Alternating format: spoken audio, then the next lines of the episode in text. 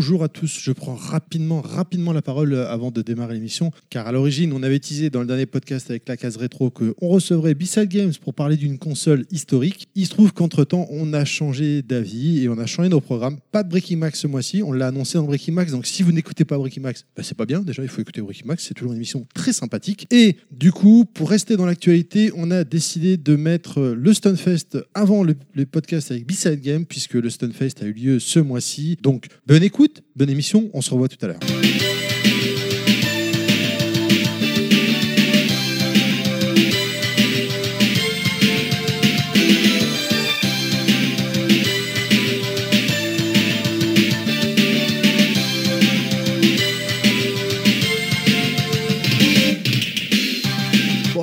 Je peux pas dire oh putain c'est Level Max, on est trois.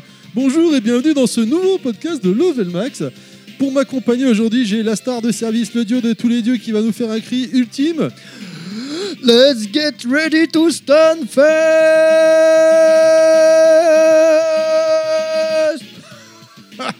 Ah, voilà. Je Voilà. saigne d'une oreille. Ouais, Ouais, ouais. euh, Toute la planète m'a entendu. J'ai vu les, les- les- les warnings là sur la table de mixage, là ça me promet, mais c'est pas grave. Salut Claude, comment ça va? Ah, bah ça va bien. Là, Ça c'est fait bon. plaisir? Voilà, bah j'ai fini. Moi, je vais rentrer, hein, ça y est. Euh, bah, merci à toi. Heureuse- heureusement Je qu'aujourd'hui, suis venu juste pour ça. heureusement qu'aujourd'hui j'ai un troi- on a un troisième acolyte, un petit blobit qui Voilà, vient, qui c'est ça. du Il est, il puceau du Stunfest.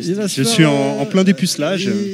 On l'a perdu déjà deux, trois fois. On a dû faire des appels. On cherche le petit. Ah bah en même temps, euh, j'arrive, euh, une grosse borne Darius, euh, double écran. euh, je crois que vous C'est allez. Nostal, vous Si vous cherchez, c'est le point repère où on perd les enfants, ce sera la bande Darius. Ça parle de shoot, ça parle de club, c'est Nostal. Salut Nostal, Bah salut comment ça va? Ben un bonheur, formidable. Ça a été, on a, un peu souffert sur le trajet quand même. hein, a- Ouais, ça va, on, ça on va. est là, on, on est vendredi matin, il est midi et quart. Vendredi matin, il est midi et quart. ouais. On va se faire poutrer dans Voilà, trois quarts d'heure euh, au Stuntacus. Ouais, Parle pour ouais. toi, moi je suis parti pour gagner. Moi. Oui, enfin, dans trois quarts d'heure, s'ils sont à l'heure et connaissant la réputation du, Sun, du pas Stunfest pour ça, pas faux. a priori, euh, mais c'est pas grave. Mais Bon, du coup, voilà. heureux quoi, pour une première fois, euh, ça, ça sent bon cette Alors, histoire que comment tu. Comment... C'est... Ah, vas-y, c'est quoi tes impressions? Finalement, t'es le premier qu'on va interviewer. euh, D'accord, donc mon truc Stunfest. Cette année, on s'en bat les steaks. C'est Mais tu m'as pas. Stunfest 2019, c'est maintenant. Enjoy, c'est level Mais max. non, on n'a pas encore voilà, je l'ai commencé. fait. On n'a Voilà. pas encore commencé. C'est l'ouverture là. On pose une question. Tu en plus, t'es en train, t'étais en train de lui poser la question. Alors, ton ressenti là, toi, Bah, écoute, viens d'arriver là. De ce que j'ai vu, j'ai vu des, des têtes que je connais déjà, je suis impressionné. J'ai croisé des, pas mal de gens que je connaissais, donc euh, assez sympa. C'est un peu la croisette du jeu vidéo. C'est hein, un peu ça, ouais, ouais, ouais. Euh, j'ai vu pas mal de belles machines, de belles choses. J'ai pas encore tout vu, hein, honnêtement, mais euh, de, ce que j'ai vu, ça sent très très bon. Ouais, je suis d'accord avec toi. Comme chaque année, effectivement. Et maintenant, c'est l'ouverture. Vas-y.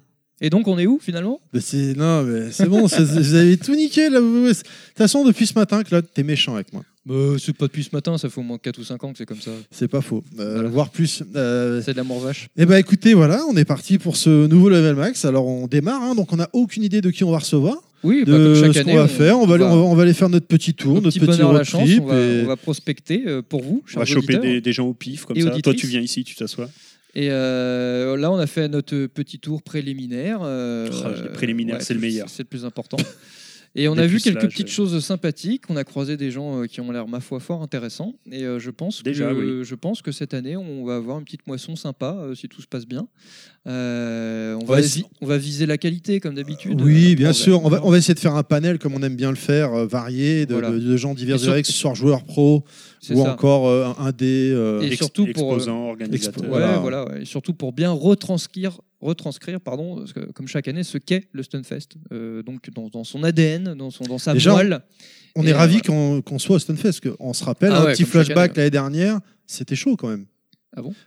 Et il faisait chaud, oui, c'est vrai. Non, financièrement, ils étaient mal, rappelle-toi. Ah hein, oui, tu parles de ça, euh, effectivement. Ils ont, fait, ils ont failli. euh, C'était pas évident qu'il y en ait d'autres. quoi. Bah C'était ouais, pas parti donc euh, C'est cool déjà. Moi, je suis ravi de revenir. C'est le petit Previously, Previously on Stunfest. En plus, de- du premier petit tour qu'on a pu faire, ils ont envoyé encore du lourd, quoi. Je veux dire, euh, ils ont pas. On est toujours en liberté, hein, pour les gens qui ne sont pas de raid, comme la majeure partie d'entre nous. Le liberté, c'est l'équivalent du Zénith hein, parisien, donc c'est c'est un gros truc. Encore une fois, c'est un gros, euh, gros emplacement, Non, non, Euh, effectivement. en plein cœur de Rennes. euh, Enfin, encore une fois.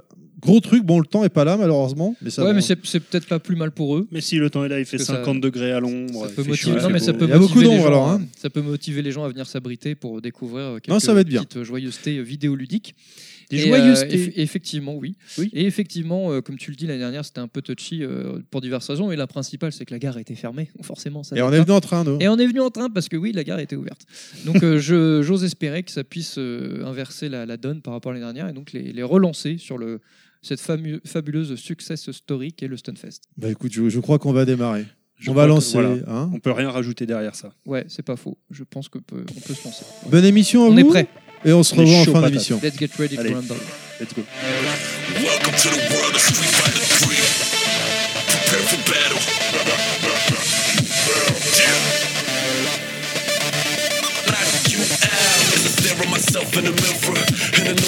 Et voilà, donc pour une fois n'est pas coutume, donc ce- dans cet événement euh, stunfestien euh, qu'on vient euh, assez régulièrement, eh bien on a, fois, hein, voilà, si oui quand même. Et là on, va- on- on apporte quelques grammes de finesse dans ce monde de brut, dans ce monde de pif, dans ce monde de violence vidéoludique. De pif. Où on interview à 90% euh, que des messieurs, ce qui est un peu redondant, ça, ça devient un peu, c'est un, peu embêtant quand même.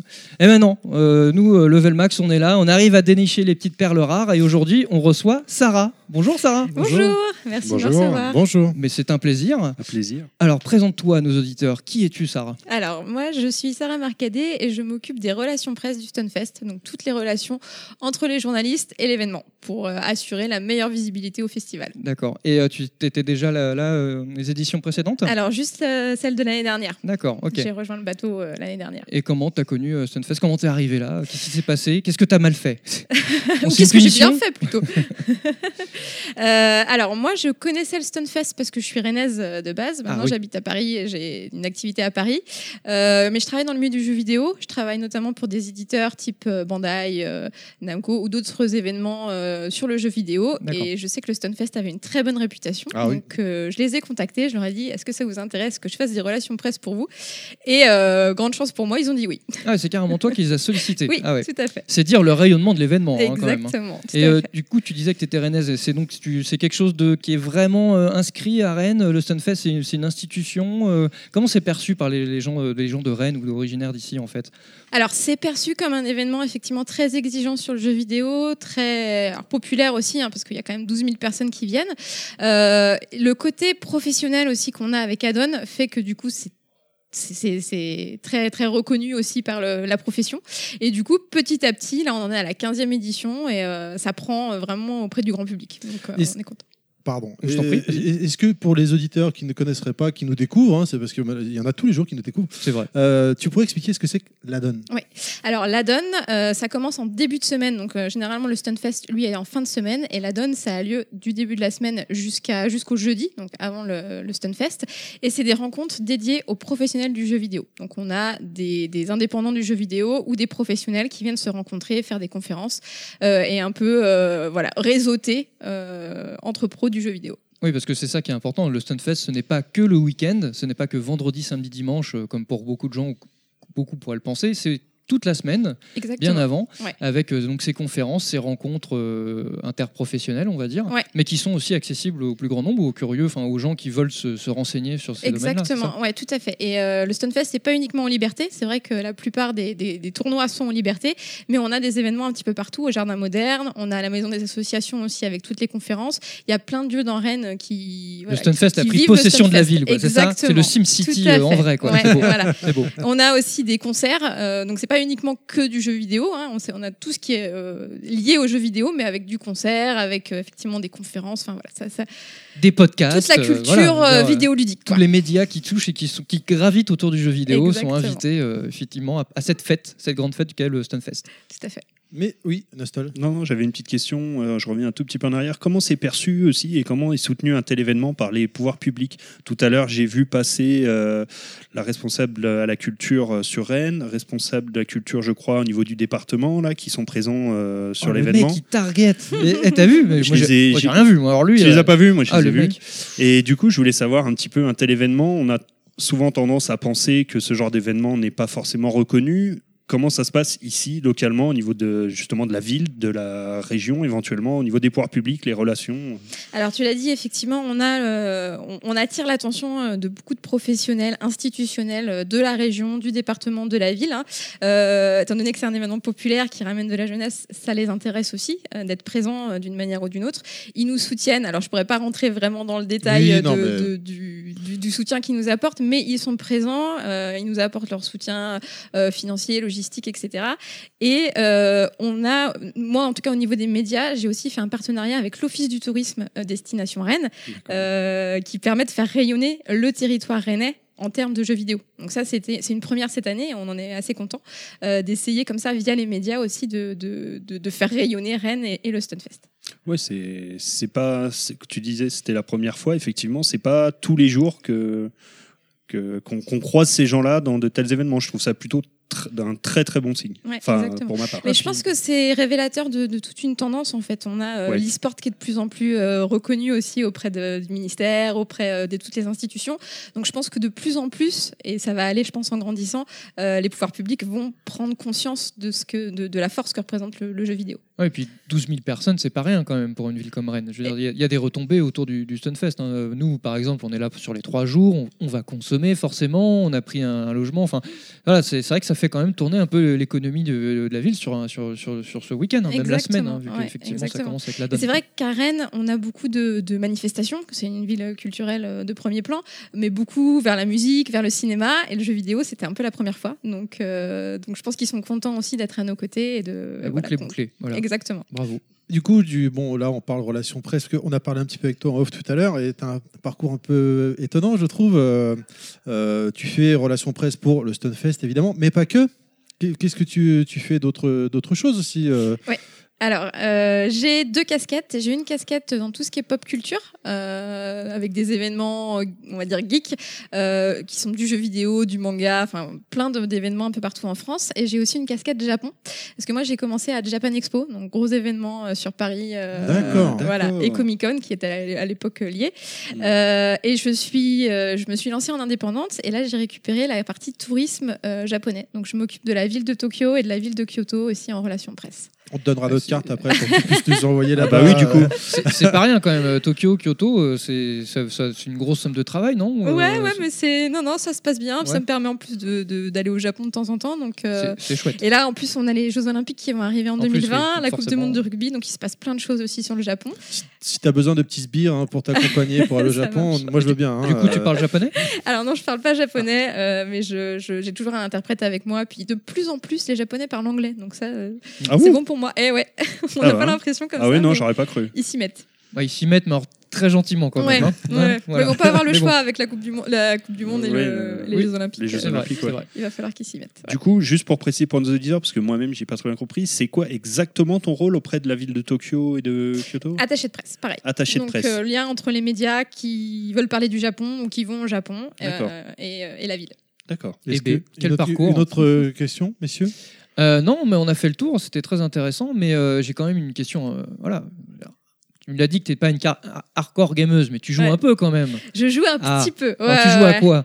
Oh là là, alors je joue euh, très très peu, hein, parce que je n'ai qu'une Xbox Vas-y, chez vas-y, moi. balance, c'est pas grave, ça va rester entre nous. nous. Bah, écoute, je, je- je teste les jeux euh, sur lesquels j'ai pu, j'ai pu travailler, notamment Oui. pour, euh, pour euh, Bandai. euh, sur du... Alors moi j'ai travaillé sur tous les jeux One Piece, donc, qui sont un, un lien avec le manga, donc du coup euh, j'ai pu, j'ai pu les tester.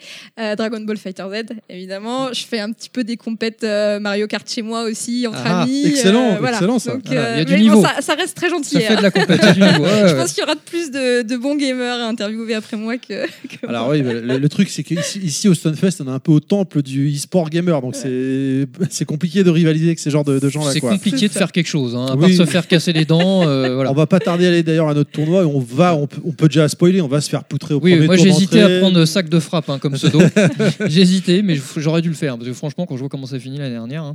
Oui, j'ai même pas. j'ai même pas- bref. Du coup, pour euh, conclure l'é- l'émission, où est-ce que si les gens veulent te retrouver sur Internet, t'as un Twitter, quelque chose peut-être? Alors, j'ai un Twitter, mais je l'utilise pas beaucoup. Euh, j'ai un Instagram. Euh, Eh ben, donne, balance, C'est. Sarah Marnard sur Instagram. Et puis euh, Facebook. Je suis très accessible, surtout sur Facebook. Alors, Sarah, je me doute comment ça s'écrit le prénom, mais Marnard, ouais, M-A-R-N-A-R-D. eh ben, écoute, Sarah Marnard, merci beaucoup de nous avoir accordé quelques minutes de ton temps. Je Merci vous en prie, énormément. merci à vous Un et grand bon, merci. bon Stunfest. Et toi Merci. aussi. Et Voilà. toi aussi. Merci. Merci beaucoup. Eight, seven, six. Choose and pick the best one. Five, four, three, two, one. Select and make your first pick. Ten, nine, eight, seven, six. Choose and pick the Donc on enchaîne avec euh, Florent, le patron de White Smoke Games, qui nous a fait tester un petit jeu là, qui s'appelle Super Chicken Catchers. Donc euh, Florent, déjà, euh, bah, ravi de te, re- te recevoir. Que Merci, bonjour. On va te poser euh, deux Bonjour. trois questions sur ton jeu qu'on a eu la chance de, de Ouais, on tester avec on s'est- Vlad. voilà, on s'est un peu farté dessus là. on avec l'est un peu donné. C'était cool. ouais. J'ai enchaîné une nouvelle défaite, mais ça n'en fera qu'une de plus Ouais, euh, depuis mais- que je suis arrivé Ah. ici. On a Alors- gagné une manche, on a gagné une manche. Ouais, on a gagné une manche. C'est déjà mieux que ce que j'ai fait au tournoi euh, Au Spantakus au Stuntacus tout à l'heure. c'est le, c'est le Stunfest. Voilà, on est, là pour perdre. Nous, on est, on est des sacs de frappe. Mais en même temps, si nous, on n'est pas là, les autres, ils s'ennuient. Tu vois, moi, depuis tout à l'heure, c'est plutôt le fessé là que je me prends euh, fessé sur fessé. euh, Eh oui. Il y a C'est pas, pas mal, c'est pas je, je relève pas le niveau. Donc du coup, je vais te laisser te présenter déjà, de nous, de nous présenter ta boîte. Ouais, ouais, ouais. ouais. Bah, donc, euh, Super Chicken Catchers, donc on s'est développé par le studio White Smoke Games. Euh, on est basé à Paris, Paris Centre, et on existe depuis, pff, mon Dieu, depuis techniquement, on, existe depuis 2 avril 2018. Euh, à la base, Super Chicken Catchers, en fait, c'était un projet étudiant de Lizard Digital à Paris. Et le projet étudiant avait plutôt bien marché. Et donc, du coup, on s'est dit, bah, pourquoi ne pas continuer, garder la même équipe et en faire un, projet commercial, tout simplement. Et c'est exactement ce qu'on a fait. Euh, un an et demi plus tard, grosso modo, on a monté la boîte et on a sorti le jeu en avril dernier, donc quasiment pour l'anniversaire de la boîte, le jeu sur Steam en early access. Euh, et du coup, bah voilà, donc euh, là on est, on est très content d'être au Stunfest pour le coup. Ça, ouais, très Eh ben, nous, on est content de te recevoir hein, et on est content de pouvoir tester toujours. euh, c'est parce que c'est l'avantage du Stunfest. Ce n'est pas que, de la- que du pif, ce n'est pas que du combat et des tournois, c'est aussi ça, mais c'est aussi une scène indé, euh, des jeux qu'on peut Ouais. tester. Ouais, le village indé, ouais, c'est vraiment cool hein, pour le coup. Et ça, c'est vraiment super. Euh, et donc, du coup, on est tombé sur ce, ce- ce jeu original. Est-ce que tu peux nous expliquer le, le concept en quelques mots? Ouais, bien sûr. Alors, donc Super Chicken Catchers, donc c'est un jeu coopératif compétitif. Donc, euh, dans des arènes, il y a deux équipes de deux joueurs, un cavalier et sa monture. Le cavalier, il va être très lent au sol, mais très rapide dans les airs. Il peut s'envoler, il peut balancer des bombes, etc. Et la monture, c'est un peu comme une voiture de course. Ça va super vite au sol, ça drift, ça booste, etc. Ils ont un seul objectif, c'est de capturer le poulet et de le garder le plus longtemps possible face à l'équipe adverse. Euh, et, euh, et- mais le seul truc, c'est que dès qu'ils chopent le poulet, ils perdent certaines de leurs compétences. Et donc, du coup, il va falloir se monter littéralement l'un sur l'autre, de se, se- se retrouver, de se monter l'un sur l'autre. Ah bon, bravo. Ah, mais nous, on aime bien ça. Voilà. Ouais, c'est ouais, bien ouais. l'esprit Stunfest. On, était, pas- on, est- on était les premiers à faire la blague. J'ai pas, j'ai pas osé dire de trucs, tu vois, mais bon, je me Mais- suis dit, mais on voilà, n'est pas, on n'est pas à la maison, donc on va rester Oh, correct. mais mais c'est bon, bon. Enfin, les gens qui nous écoutent connaissent notre mentalité. Non, Oui, déplacée, mais ils nous euh, connaissent pas, donc bon. Mais non, mais le Stunfest, c'est notre maison de campagne. hein, c'est pareil. c'est- on est- C'est comme Ouais. si on était à la maison. Du coup, du coup, tu montes ton pote et tu lui passes le poulet. En Voilà. jeu vidéo, hein, on précise bien. Voilà, oui, ouais, ouais, ça- et, euh, et du coup, ça te permet de récupérer ta capacité. Donc, par exemple, si c'est le cavalier, il pouvait plus s'envoler en ayant le poulet, donc il récupère la capacité de s'envoler et du coup, il peut s'envoler avec sa, sa monture. Et pendant ce temps-là, les points, ils augmentent, ils augmentent, ils augmentent, jusqu'à arriver à 100 points et c'est en deux manches gagnantes. C'est un peu le principe euh, du Capture the Flag? Pas du tout. Non. Ah bah non. Euh, Là, parce que là, le quelqu'un drapeau- de- Tu le- dois pas vraiment le ramener. Bah tu, oui, tu- tu dois tu pas le le ramener. garder. Oui, c'est vrai, tu dois juste échapper. oui. Voilà, le- c'est ça. juste échapper. Le poulet, il bouge en plus. hein. Pour ceux qui ont joué à Halo, je dirais Halo 2 à l'époque et Halo 3, c'est un crâne. Mm. Tu gardes le crâne en fait et tu perds tes. Enfin, c'est, c'est- moi je l'interprète comme ça quoi. Oui, sauf que le, le poulet en question que tu dois récupérer, il se balade Oui, sur lui, il la- se barre, par dans contre. l'arène. Oui, Il se c'est balade. il barre. C'est ça, c'est ça. Par contre, euh, le jeu étant sorti en early access, on est évidemment en train de travailler sur de l'ajout de contenu, que ce soit des maps ou bien des nouveaux Oui, modes il de évolue jeu. quoi. Et en l'occurrence, on est en train de travailler sur un, un- un nouveau game mode, là où cette fois-ci tu chopes le poulet et tu le ramènes à une base. Donc euh, c'est- c'est- on on est encore en train de Donc travailler le jeu est toujours en développement plus ou Ah bah moins c'est Ouais, c'est le principe de l'early access, hein, c'est que tu sors le jeu à un prix réduit et ensuite tu itères dessus et tu as le feedback des joueurs qui te disent ah ça c'est cool, ça c'est moins cool, etc. D'accord. Alors euh, du coup, moi je me pose plein de questions parce que quand je vois ça, euh, un poulet à attraper, on monte des montures qui ressemblent à une espèce de cochon, c'est un peu what the fuck. D'où ça vient tout ça? Qu'est-ce qui s'est passé? C'est une soirée étudiante qui a mal tourné? Euh, Il y a une anecdote derrière tout ça. hein ouais, alors, Ah, allez, alors ça pour le coup, je suis malheureusement pas la meilleure personne pour répondre, mais je peux te donner un peu de contexte. on est entre nous, nous et nos millions d'auditeurs. T'inquiète, t'inquiète. Euh, donc juste entre, en- entre nous, euh, en gros, euh, à la base, le PFE, c'est le pitch original, c'était un jeu de joute. Donc ça, a, Ok. ça a beaucoup évolué. Ouais, ça a beaucoup, oui. beaucoup De évolué. euh, de chevalerie Absolument. Mais alors là, là, là, je te parle vraiment genre euh, le, de- le développement 3C. On n'était même pas en alpha. hein. D'accord. Voilà. Ça a beaucoup évolué. Euh, Il y avait un yo-yo pendant la pour la version euh, du projet étudiant. On a retiré le yo-yo. On a en, en gros euh, à la fin du projet étudiant. On, on a voulu travailler sur comment adapter le jeu pour le rendre accessible à un maximum de joueurs parce que le jeu était vraiment très très très difficile. C'est-à-dire que là vous avez joué à un jeu, il y a, il y a déjà un skill cap à atteindre, etc. Hmm. Euh, il fallait viser avec un yo-yo, c'était beaucoup plus difficile. Euh, du coup, j'ai complètement oublié ta question. Non, c'est finalement euh, D'où est partie la création du jeu entre l'idée partie ouais, l'anecdote et toutes les Ouais. idées qu'il y a autour, le poulet, le côté un peu what the fuck, euh, Le poulet, bah, le poulet, c'est tout simplement, je, je sais pas, c'est les graphistes, ils ont eu l'idée. euh, J'ai pu avoir accès à certains graphes de early design du, du poulet, et puis bah, il y, avait différents designs, et c'est celui-ci qui a été sélectionné. Je, je te l'accorde, il ressemble plus à un dodo qu'à un poulet. Non, mais après, avec un peu d'imagination, ça passe. hein. Ouais, ouais, ouais, bien sûr. Après, après, vous pouvez même envisager des partenariats avec KFC ou des trucs comme ça. hein. Ouais, ouais, on a, on a essayé, mais bon, ils sont difficiles à, à. J- J'imagine. Difficile à catcher. Ouais, exactement, exactement. Et, euh, et donc, euh, bah, par rapport à ce que tu nous dis, ça a quand même bien évolué parce qu'une idée de, on parle d'une idée d'un jeu de joute. euh, tu me dis qu'il y a un yo-yo, etc. Ouais, coup, ouais. Comment, comment ça se passe? C'est des choses qui viennent naturellement ou des fois vous butez sur des problèmes ou vous dites non, il faut qu'on change parce que finalement ce- cette idée-là de départ, elle va pas du tout. Il faut qu'on transforme. Un peu comment ça évolue dans les grandes lignes, je veux dire, ce, Dans genre, les de pro- grandes ce genre de lignes, projet? Dans les grandes lignes, euh, c'est un travail de game design et donc du coup, tu dois forcément itérer énormément. Énormément, énormément, énormément. On a, on a vraiment, pour, euh, pendant toute l'année 2018, de, je dirais avril et pendant tout l'été 2018, on a vraiment itéré. On a présenté le jeu à d'autres salons que le Stunfest et on a eu des retours et on s'est rendu compte que tel ou tel truc fonctionnait ou pas. Euh, et donc, bah, typiquement, ouais, c'est comme ça que tu te rends compte qu'est-ce qui va fonctionner ou qu'est-ce qui va pas fonctionner. Euh, par exemple, on a une autre map qui est présente dans la build sur le Stunfest qui est Temple. Euh, à la base, Temple, les premiers designs, on avait un design en triangle, on avait un design en rectangle. Au final, on s'est retrouvé avec un design en carré. Donc, euh, mais, vraiment, voilà, c'est tout, ça pour dire qu'on essaye plein d'éléments et, euh, et le but, c'est de vraiment tester, tester, tester. Et tu te rends compte, en fait, si ça fonctionne ou pas. Tu, le sais très vite parce qu'à la fin de la partie, est-ce que tu t'es amusé déjà d'une part?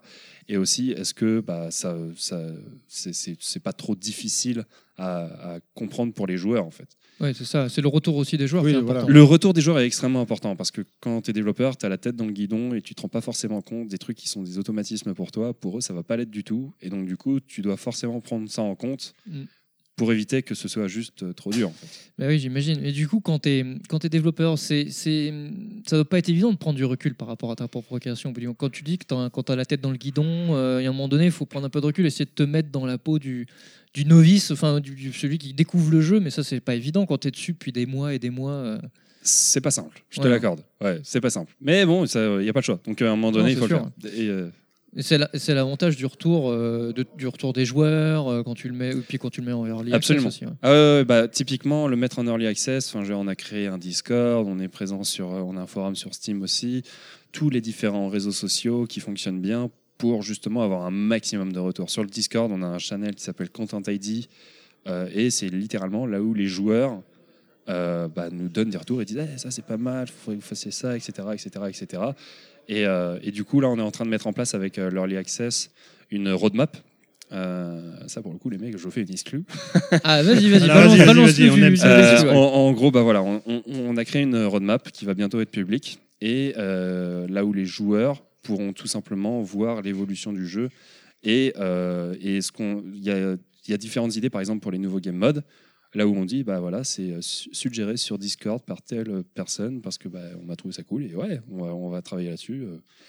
Donc voilà, donc euh, pour prendre du recul, en fait, le meilleur moyen, c'est juste de balancer le truc aux joueurs maintenant qu'on est en early access et de voir comment ça Ouais, fonctionne. faire appel à la communauté finalement. Faire appel à la communauté. C'est le meilleur moyen de créer de l'engagement en plus de ça, donc euh, c'est tout bon pour nous. Quoi. Vous êtes combien à travailler sur ce projet dans l'équipe? Oula, très bonne question. Euh, on a été très nombreux, très très nombreux. Euh, de mémoire, si je dis pas de bêtises, on a été euh, neuf développeurs. D'accord.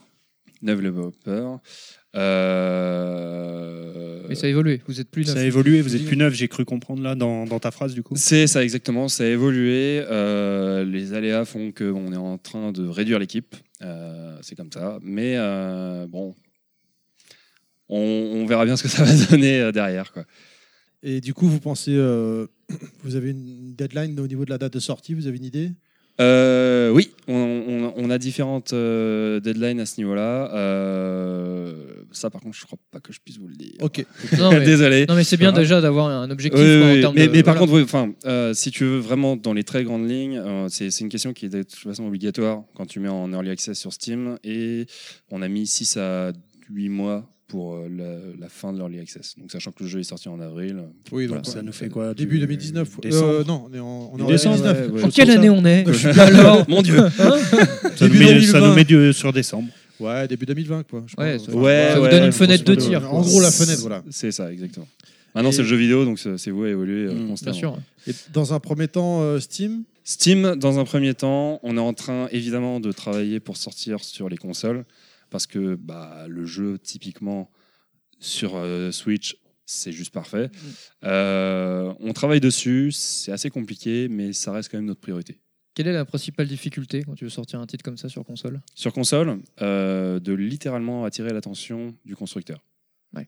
Littéralement. C'est- C'est-à-dire que tu en fait t'es tout petit, donc quand, quand tu es une grosse boîte, quand tu es Ubisoft, etc., ils ont, as ton contact, etc. Mais quand tu es petit comme nous, que tu débutes, Pourtant, les jeux indés sont quand même vachement mis. euh, Ils ont assoupli les règles, hein, euh, Nintendo non, mais ils sont même mis à l'honneur, j'ai envie de dire. Ouais. euh, euh, oui, Même Sony. euh, Oui, oui. Enfin, de notre point de vue, mais le tien. Oui, oui, oui, pardon. Oui, effectivement, Non, mais c'est vrai, c'est- gamer. C'est vrai qu'il y, a un- euh, il y a un point de vue au niveau. euh, bon, il se passe quelque chose hein, sur tout ce qui est jeux indé, etc. C'était bon euh, à l'origine Microsoft qui avait poussé le truc il y a très longtemps euh, Mm. avec la Xbox 360. bien sûr. Il y a eu euh, tout un effet de mode derrière, etc.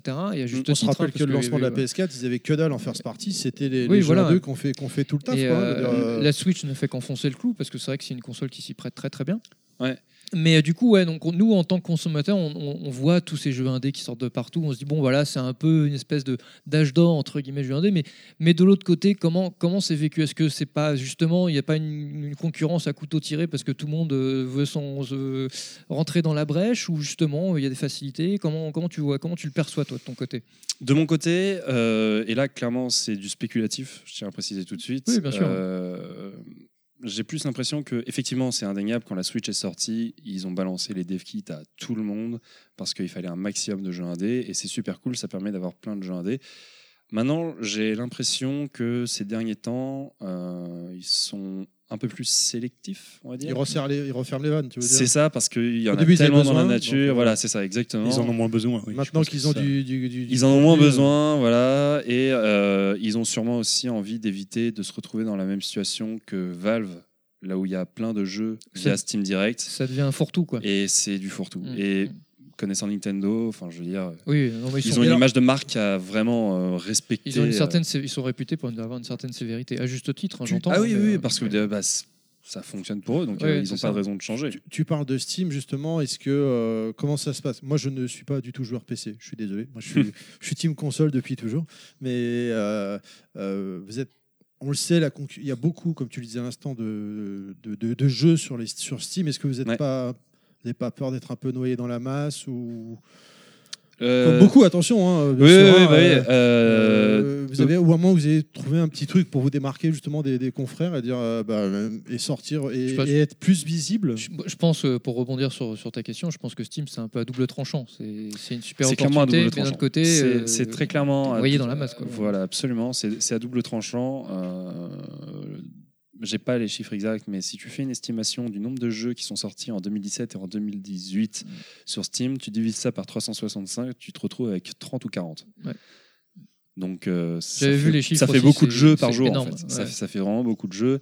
Donc, comment faire en sorte que ton jeu ressorte du lot? Et Eh oui Évidemment, il y a toujours euh, le truc. Et te bah dis- tu passes dans level max. Ouais. et voilà. Ouais, ouais, et voilà. tout à fait. Et, là, et tu vas voir, il y aura un oui. avant et après. hein. Ce que- non, mais ce que je veux dire, c'est que malheureusement, il y a tellement de bons titres qui sont euh, bons, mais noyés dans la masse du fait du nombre euh, de, de- de jeux. Quoi. Ça, c'est pas nouveau. hein. C'est pas propre que aux jeux vidéo, malheureusement. Oui, bien sûr, mais là, je trouve que Steam, malheureusement, ça s'est accéléré euh, depuis quelques temps. Quoi. Mm. Je sais pas. C'est- à double tranchant, c'est ça. C'est l'inconvénient, euh, comme on disait. Ouais, bah pour le coup, euh, il y a une certitude, euh, c'est que euh, quand tu regardes les jeux qui sortent sur ces 30-40 jeux, je vais vraiment faire à la louche, mais en général, ce qui se passe, c'est que tu vas avoir un très très gros jeu, genre un triple A, etc. Il n'y a pas forcément des triple A qui sortent tous les jours, mais maintenant on est au rythme qu'il y en a presque un, tout, minimum un par semaine. Quoi. Ah ouais, sur Steam carrément? Pff, Ouais, ouais, franchement. euh, Ok, non, mais y a- je. Et puis en plus, enfin, mais- je même, dire, nous, même nous, quand on est sorti, on s'est dit, oh, on sort en avril, ça va être relativement calme, etc. C'est cool, c'est c'est bon pour nous. C'est-à-dire que tu parles pas de mauvaise période. Enfin, en fait, si tu veux sortir ton jeu, faut juste chercher la moins mauvaise, période. ouais, Oui, c'est vrai qu'il n'y a plus vraiment de période maintenant. C'est ça. euh, Et donc, du coup, pour le coup, on a été assez contents parce qu'il y avait tous les très gros AAA qui sont sortis depuis euh, mi-2018 jusqu'à début 2019. Euh, et donc, on était assez contents. Et au final, ah tiens, Mortal Kombat. Ouais, non, mais il y a ouais, toujours. il y aura on toujours pas dans le même registre là quand même. Du coup. euh, Bien sûr, mais ça n'empêche euh, que ça fait un AAA. Ouais, mais ça éclipse. Ouais, si c'est tu veux. vrai, Ça, ça- ça- ça- ça- ok. ça accapare l'attention du consommateur et euh, un Il peu ira aussi pas son chercher pouvoir autre d'a- chose, et quoi. son pouvoir d'achat aussi parce que t'as pas forcément les moyens de te payer 4 ou 5 jeux par mois. Tu vois. Exactement. Ouais, ouais, Je- c'est ouais. exactement ce que j'allais D'accord, dire. c'est cet C'est-à-dire angle-là. que, euh, en fait, il y a vraiment un, un angle de, bah, il y a une question de budget en fait. C'est-à-dire qu'un triple A ça coûte 60 balles minimum. Oui. Euh, tu as une question de budget.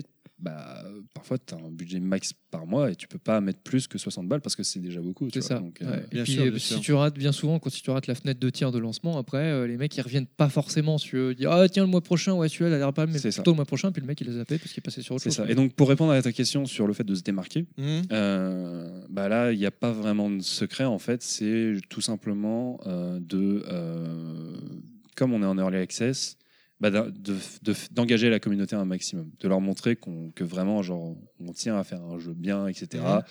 Euh, euh, c'est- fort probable que vous ayez vu le dernier documentaire de Game Spectrum qui est sorti sur Dead Cells. Ouais. Ah oui, j'allais en parler. Parce que justement, voilà. le mec du marketing qui a un accent, il disait ils ont donné des clés. euh, Ils À des donné- Twitchers, voilà. euh, Alors il y a effectivement tout ça. et ça, ça, enfin, a priori, Voilà. ça a l'air d'avoir fait euh, exploser le. Ça Voilà. a contribué, outre le fait que le jeu était bien. hein, Ouais, ouais. Mais comme. Et euh, il y avait les quatre règles. Alors, je me souviens plus. La, la- la première, c'est ne pas être un connard.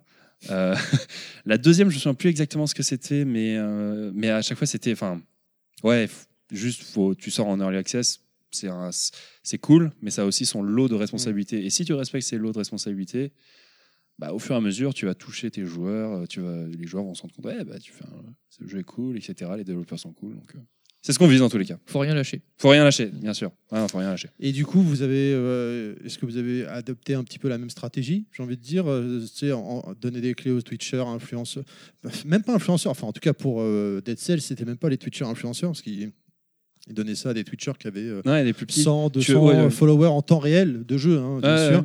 Euh, et euh, comment vous, est-ce que vous avez appliqué cette même méthode ou vous êtes parti Ouais, ouais, différemment ouais, Je ne sais pas. bah, Enfin, si tu vas en parler, bien sûr, attention. hein. je peux pas rentrer non plus Non, non, non, dans les mais- détails parce que sinon il y en aurait pour trois plombs et puis voilà. Et, euh, T'inquiète pas, on a l'habitude ouais, chez Level Max. on fait des podcasts de 6 heures. hein, donc Oui, oui.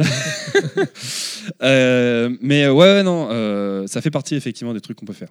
Euh, Il y a plein de moyens de bah, littéralement attirer l'attention sur soi Mhm. Euh, et bah celui-ci en fait partie. Ouais, bien sûr. C'est euh, ouais. J'ai une petite question moi, pour, pour continuer.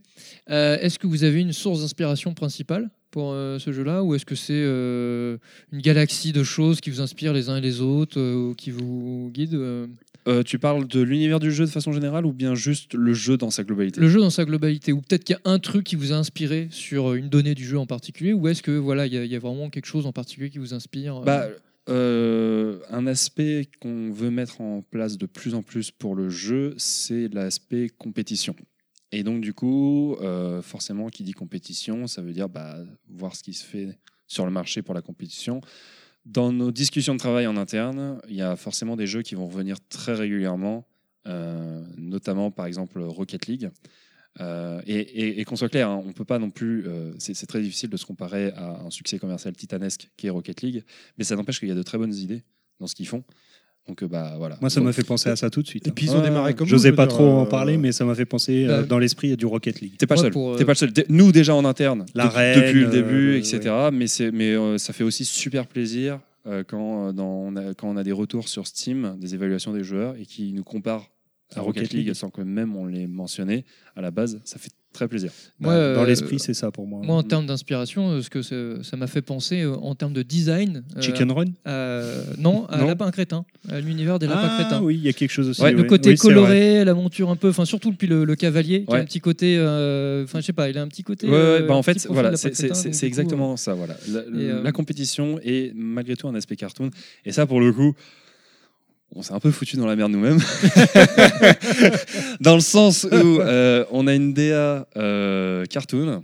Mais on a un gameplay euh, qui est vraiment euh, hardcore quand tu rentres dans. Enfin, je veux dire, là, on a fait quelques games et on jouait sympa, etc. Mais je peux vous garantir que quand on fait des games entre nous, ça, développeurs, ça va super vite. Bah, là, t'es Bah- là, t'es- pas, t'es plus dans le jeu multijoueur sympa que tu fais entre potes Oui, ou en famille. Là, on est, Tu peux toujours. Oui, Tu peux mais toujours. euh, tu, tu, on, a, on a joué quoi 3-4 parties et on Oui, s'est rendu compte qu'il y a une courbe de progression quand même Ouais, assez mais qui vient assez vite, hein. Oui, Ça vient assez vite. la hein, La première partie, j'ai rien compris.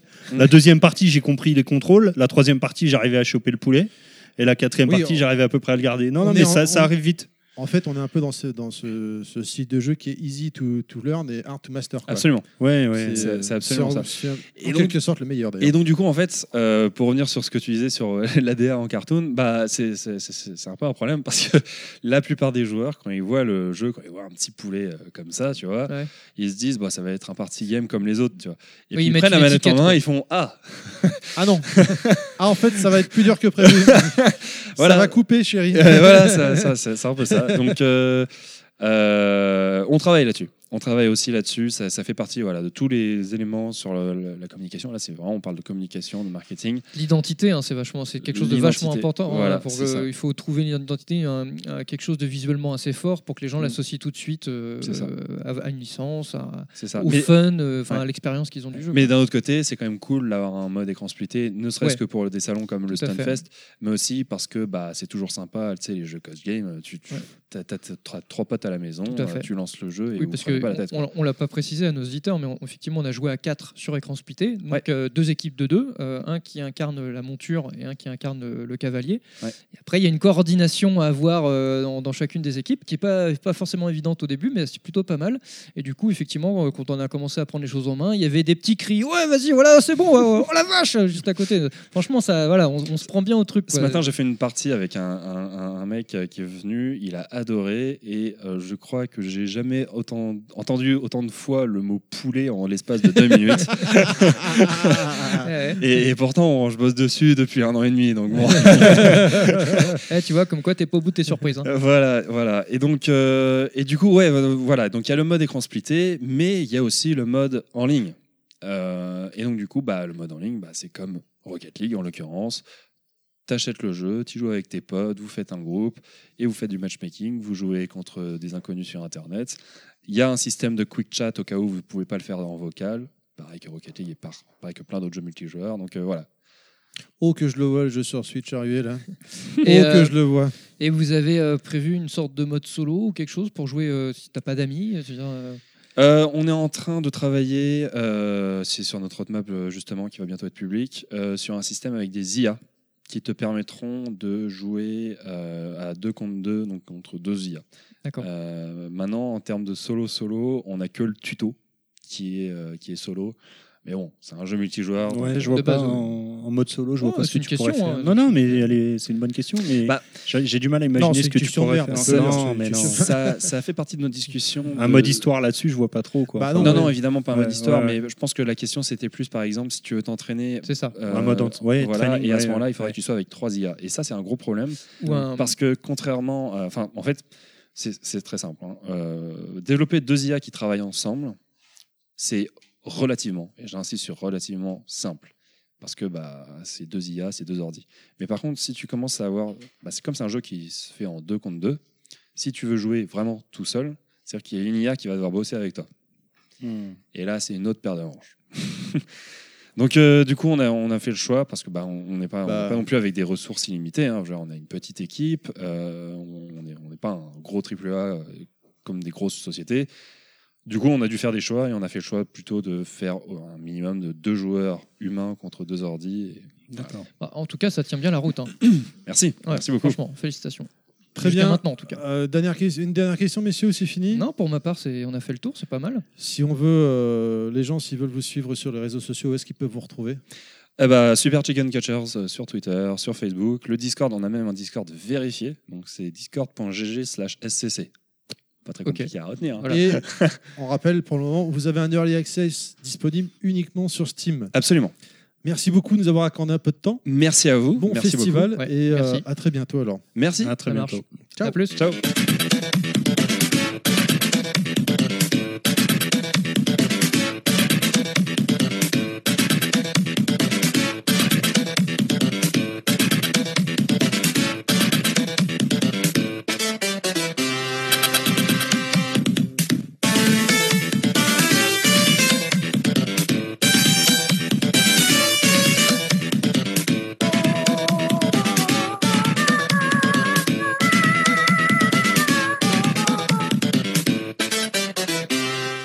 Dans notre road trip.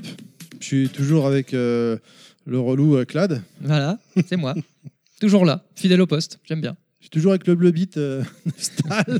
Ah, mais un peu de moins en moins, au fur et à mesure que le, ouais, ouais. avance, euh, il commence à prendre ses marques, ses aises. euh, je, crois, euh, je suis pas sûr qu'on rentre avec lui en fait, ça se trouve, il va peut-être rester là. Bah, avec la borne euh, Darius. que j'ai toujours pas pu aller voir. hein. Tu vas y aller, tu vas y aller. Je vais y aller, tu m'as promis. hein. Bah, si t'arrêtais d'aller fumer, tu, tu, la verrais. C'est vrai. Et l'année dernière, on a reçu euh, le boss des boss de bah, Gros Point. On a reçu plein de boss l'année dernière. C'est vrai, mais c'est Des demi-boss, des, des boss de. le de boss fin de niveau. ultime. Et avant le, le boss ultime, il y a, il y a toujours le, le sous-boss ou le premier boss, c'est comme on veut. Et là, on reçoit euh, Flashou. Hello, bonjour à tous. Salut, comment ça va Salut. Écoute, ça va très bien. Très content d'être là au stun, très content d'être là avec vous, les petits gars. Ça fait plaisir. Eh ben, nous aussi, on est contents. Bah, nous aussi. Pour les gens qui, euh, les quelques-uns qui ne connaîtraient pas Bagro Point et Flashou, euh, qu'est-ce que tu fais et qui es-tu? Alors, qui je suis? Donc, je suis Flashou. Je m'occupe euh, donc euh, sur Bagro Point de relier tout ce qui est news sur les jeux plutôt type euh, Blaze Blue, euh, voilà tout ce qui est animé, euh, animé versus. Euh, mais pas que, parce que voilà, on fait tous un petit peu tout. Et je euh, m'occupe plus particulièrement de l'émission First Attack, First Attack, les premiers, les premiers pifs sur les jeux du moment, euh, où on, on chronique rapidement bah, les, les jeux qui viennent de sortir. Alors quand je dis rapidement, on a un format sur à peu près 15 minutes. Le but, c'est pas d'être très très exhaustif, parce qu'on peut pas l'être sur un jeu qui vient de sortir, mais c'est vraiment de donner les premiers ressentis, de, de donner un peu le, la couleur du jeu, comment, comment il est euh, pour quelqu'un qui veut découvrir. Euh, Est-ce que euh, ça va être un jeu très technique, un jeu simple d'accès? Voilà, c'est donner les premières clés pour que l'auditeur puisse se faire rapidement une idée pour après lui-même expérimenter, parce qu'au final, c'est soi-même qui va, qui va définir si on aime bien un jeu ou pas. D'accord. Et d'où, oui, t'allais dire un truc, non Vas-y, vas-y, je t'en prie. D'où, d'où est partie euh, l'idée de se faire ce, ce, ce- ce petit entre guillemets hein, podcast, euh, le First Attack, Alors, en qui fait, n'est pas assez souvent à mon goût d'ailleurs. Alors, ça, il dit ça à tout le monde. hein. Il en veut toujours plus, Terry. oui, bah oui, oui, bah oui. Je suis désolé. Quand j'aime bien, j'en veux plus. Oui, c'est. Oui, c'est monsieur x2. je t'en remets. Bon bref. Alors le, le- le format First Attack, il est né euh, d'une problématique qu'on avait concernant notre grosse émission qui est le pif de l'actu, où euh, entre l'actualité qu'on voulait couvrir, euh, les jeux, quand ça sortait en plus, on, on- s'est fait le constat à une époque où il y a eu une grosse vague de jeux qui arrivait en même temps. Euh, quand il y a eu Tekken 7 et tout ça, on bah, on n'avait plus assez de temps pour bien traiter les jeux, ou alors bah, on était complètement décalé parce que le pif c'est une fois par mois, donc on n'avait pas la réactivité qu'il fallait ça devenait compliqué. On s'est dit, mais si on faisait un format intermédiaire qui nous permettrait de parler du jeu et éventuellement, dans le pif, on développe.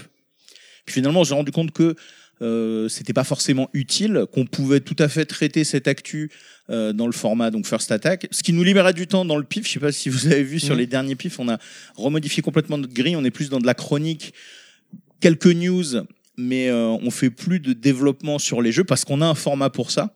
Mhm. Et c'est un petit peu aussi pareil pour l'e-sport, puisqu'on a un autre format, alors qui lui est encore moins souvent, mais parce qu'on n'a pas eu euh, tant d'occasions que ça, c'est World Warrior Comité, Mmh. Oui, c'est vrai. oui. où là on fait, euh, on fait l'e-sport. Donc on avait fait l'Evo, on avait fait le Red Bull Comité, et on espère pouvoir faire euh, le Stunfest très prochainement avec le reste de l'équipe. Et euh, oui, je, continue apparemment. Euh, tu parles du pif de l'actu, c'est pareil, ça aussi, ça fait longtemps là. qu'il faut revenir les gars là, faut y aller. Alors, je, Alors je- tu le sais pas, mais en fait vous bossez pour Terry. oui, non, Je te l'apprends là, euh, non, voilà. non, non, je suis, je suis un fan, c'est tout, c'est aussi simple que ça. Euh, moi, je, je suis fan de la première C'est heure. bon, de- t'as de- pas besoin de te justifier, euh, calme-toi. on, on a fait un enregistrement donc le week-end dernier. Donc il faut que ça passe à, à la moulinette du mixage et on a eu un petit désagrément technique Aïe. qui risque de retarder. Ah mince. Donc ça arrive, c'est pas grave. euh, Donc on va essayer de, de- de trouver un moyen pour compenser, notamment parce qu'on aura le donc World Warriors, World Warriors Comité, il faut que je trouve des noms plus simples, qui sera donc sur le Stunfest. Donc on va pas trop attendre non plus, parce qu'en général on, on le fait dans la foulée pour que ce soit encore un peu frais euh, dans nos mémoires. Et voilà, ça permettra d'avoir un, un petit numéro le temps qu'on rattrape euh, le, le bug qui nous a frappé. C'est des choses qui arrivent. Oui. Mais rien ne vous arrête. Absolument. C'est Et ça. c'est ça qui est beau. Euh, T'as fait un peu le tour là sur le stun là euh Un peu, ouais. Ouais. Alors, euh, je suis allé évidemment la zone tournoi. euh, J'ai vu euh, le stand Samurai Shodown qui me fait saliver à grosses gouttes. Tu l'as testé, non Tu as mis tes mains dessus J'ai pas tâté le nouveau. Il y avait de- la version Neo Geo qui, qui était dispo. Et, moi, le nostalgique en moi a eu envie de, de, de mettre un peu les mains là-dessus. C'est dans les vieux pots qu'on fait les meilleures soupes, hein, ouais, c'est bien connu. c- celle qui pique un peu quand même parce qu'on se rend compte que Oui, mais c'est toujours mieux quand c'est pimenté, tu vois. Oui. Voilà, ça, ça rassasie. ah oui là, je, je t'avoue j'ai été servi. Et du coup, bah, à part Samurai Shodown, on l'aura compris que ça t'a titillé. euh, Il y a d'autres choses qui t'ont interpellé euh, en particulier ou pas? Alors, ce qui, m'a interpellé, en fait, c'est la configuration du Stunfest. Donc, moi, j'y étais pas allé l'année dernière, et donc en 2017, euh, il n'y a pas eu d'édition. Donc, ça faisait un, petit moment que j'étais pas venu, et j'ai été surpris vraiment par la dimension de, l'événement. Euh, j'ai l'impression qu'au bout d'un moment, ils vont, pousser les murs, ils vont, faire des étages, je sais pas pourquoi, mais c'est toujours de plus en plus grand. Il y a toujours de plus en plus de monde. Et encore, là, on est vendredi. Oui, oui. Euh, donc, on se dit, putain, euh, Ouais, hein. ça, ça progresse à une vitesse, Ah, ce puis- truc. Et encore, ça c'est pas que aux libertés, parce qu'ils sont un Oui. peu partout. euh, ils ont des, des spots euh, Mhm. répartis euh, dans la ville. On, on en parlait euh, il n'y a pas si longtemps que ça. Oui, bah, on, Et, euh, on a le vénérable TMDJC qui est euh, en oui, d'ailleurs, conférence tout euh, à fait. ouais, ouais, dans une sûr. annexe du Stunfest. Voilà. Et euh, donc effectivement, ouais, on a, on a ce constat, euh, nous aussi, euh, que ça se, ça se développe, ça, ça, ça, grandit, ça, ça s'étale un peu sur toute la ville, et tu te dis, euh, c'est pas mal finalement, ça devient la, la ville, la capitale du, du PIF pendant quelques jours. Ça, c'est bon, effectivement. Puis c'est la plus grande salle d'arcade de France, à ciel ouvert. Oui, c'est pas faux ça. Il faut, faut quand même le, C'est le pas faux noter. du tout. Puisque vous pouvez, euh, si, vous, si vous venez au Stunfest, et ça c'est valable euh, depuis toujours, euh, accéder à des machines d'arcade vraiment à l'ancienne, en, en free play. Et ça c'est un, un des très très grands euh, atouts du, du festival, c'est de proposer une expérience arcade. Comme les vrais, j'ai envie de dire. Ouais, ah ça oui. fait un peu vieux con quand je dis ça, mais c'est quand même pas pareil d'être là avec le mec à côté en, en train de te taper que avec ta manette Ouais. dans, dans ton salon. hein. Connecté sur Internet avec Oui, du lag. voilà. Non, et puis il y a du choix en plus. Oui. Ouais, euh, on peut, enfin, tout le monde trouve chaussures à son pied, hein, je pense, euh, en tout cas, euh, sans être trop difficile. hein. On a vu. euh, enfin, Ouais, bah, il y a du shoot, il y a du jeu de musique, il y a de la baston, il y a du speedrun, euh, il y a- il y, a- il y a- ouais, il y a pas mal de choix. Quoi. ah, Il y, a- il y a de quoi faire, effectivement. Du coup, le prochain First Attack, c'est Samurai Shodown, j'imagine? Ben, euh, on espère. Moi, Du coup, c'est je- habituellement dans First Attack, c'est toi qui reçois. euh, c'est moi le host. invités. Ouais. Du coup, tu vas toaster tout seul? Comment ça va se passer là? Tu, tu, Non. tu fais l'host et l'invité en même temps? Tu... Parce que tu as l'air de saliver voilà, sur le Je jeu. change, je change de voix. Je fais euh, bonjour. c'est moi qui présentais, c'est moi qui fais le. On va essayer un truc comme ça. Non, non. euh, je pense que euh, le, le- principe des First Attacks, c'est un échange. Donc même si moi j'ai mon expérience de jeu et que j'ai quelqu'un d'autre, euh, parce que j'espère que je serai pas tout seul quand même, euh, s'il y a quelqu'un d'autre de l'équipe qui même euh, n'a pas forcément beaucoup joué mais qui connaît un petit peu, ça me permettra d'avoir une base pour dialoguer. Et voilà, on restera dans, dans notre petit format tranquille. Tout seul, c'est pas intéressant. C'est pas à vous que je vais apprendre ça. Oui, non, nous on est, on est 8 dans l'équipe. Donc, euh, C'est sûr, ouais, tout seul, c'est c'est notre dimension, quoi. Voilà. Ou que tu sois l'invité, alors quelqu'un que- qui te reçoit en host, euh, un autre host du coup. Ouais, mais alors ça, c'est contractuellement pas possible. hein. J'ai négocié avec Nathan. euh, Et alors, du coup, parle- parlons-en. euh, ça fait combien de temps que tu es au sein de Bagro Point maintenant? Ça va faire un peu plus de deux ans. Alors même si avant j'étais euh, auditeur fidèle. là. D'ailleurs, c'est c'est comme ça que, que je m'y suis mis parce qu'en fait, ils cherchaient une nouvelle équipe euh, pour euh, relancer un peu les, les pifs et tout ça. Et donc, euh, bah, j'ai j'ai postulé en disant moi, moi, je veux, monsieur, s'il vous plaît. Et euh, bah, ça s'est fait comme ça. CV, lettre de motivation. euh, Oui, entretien, Entretien, embauche. une bo- envoyer- surtout une bonne photo, ça c'est très important. Envoyer une bonne photo. Voilà. quand Oui, pour de la web radio, c'est important. Bah oui. Physique de radio, hein, c'est ça qui compte. Toujours. Non, et puis voilà, on a, on a échangé euh, avec les uns les autres. Et, et je pense que c'est depuis deux ans, un an et demi, deux ans que l'équipe s'est vraiment soudée parce qu'on a fini par euh, bah, se rencontrer les uns les autres. euh, et on a un Discord sur lequel on est quasi non-stop. Donc, euh, Discord fermé, tu veux dire que Ouais. entre vous? Alors, il y a une partie qui est ouverte à nos Patreons, Oui. qu'on salue d'ailleurs. Merci à eux. hein, parce qu'ils nous permettent d'avoir plein de super goodies comme ceux que Oui. on, vous- on vous a amené là. Euh, et euh, c'est bien parce que ça nous permet d'avoir quand même un espace de travail pour préparer les émissions, pour euh, échanger sur l'actu, tenir informé, suivre en live quand il y a des, des tournois. On peut vraiment être dans notre bulle pour échanger. Ça ne nous empêche pas d'aller voir ailleurs, mais de garder ce côté équipe bas point. Qu'est-ce qu'on va raconter? Qu'est-ce qu'on fait là quoi? Puis euh, des fois dire des grosses conneries. hein, ça c'est. Ah ouais, ça, on est nous. ouais. Ouais, ça c'est un peu est fort notre, pour notre ça. marque de fabrique, ça. Du coup, tu as, ramené. Alors, évidemment, ce podcast paraîtra euh, début juin, Bah donc euh, ce sera obsolète ce que je vais demander, ce que je vais dire, mais euh, j'ai cru comprendre. J'ai vu un tweet passer aujourd'hui là où tu te balades dans le Stunfest et euh, tu offres de magnifiques goodies Voilà des petits goodies. à la condition de. Alors, il faut me trouver. Donc, c'est ça l'avantage d'avoir un perso physique caché de du. Stunfest. Voilà, je suis le striker caché. Et euh, puisque de- depuis euh, notre dernier pif de l'actu, j'ai endossé euh, l'habit de procureur. Oula. Puisqu'en fait, j'ai fait une chronique inspirée de Pierre Desproges à l'époque où il faisait ses, ses fameuses chroniques dans le tribunal des flagrants délires, euh, sous l'appellation de procureur flashou. Euh, et ça m'a beaucoup fait rire parce que, bon, en plus, c'est un, un mec que j'adore. C'est mon main, hein, je tiens à le dire. En termes de radiophonie, euh, vous pouvez pas le tester. Mm. Euh, il a toutes les OS qu'il faut. Bref, c'est le meilleur perso. Et euh, donc, j'ai j'ai parodié, voire plagié éhontément son style. Et euh, c'est un format qui, qui a bien fonctionné, donc je vais reprendre. Et donc, toute cette périphrase et cette dérive pour vous dire que voilà, euh, le but, c'est de m'aborder et de dire objection. Et donc, vous, si vous faites ça, vous avez un petit goodies bas gros point. Donc, il y a les, les stickers que vous avez là, mais on a aussi. Alors, attendez, je vais vous montrer parce que ça, c'est. Le stick arcade, euh, C'est gros point beaucoup que- plus- objection, objection. je- Dédicacé. Euh, ça, c'est beaucoup plus select. Oh mon dieu. C'est le petit porte-clés bas gros point qui est complètement kawaii sugoi desune. Il est magnifique. Alors qu'est-ce ce qu'il faut faire celui-ci pour l'avoir?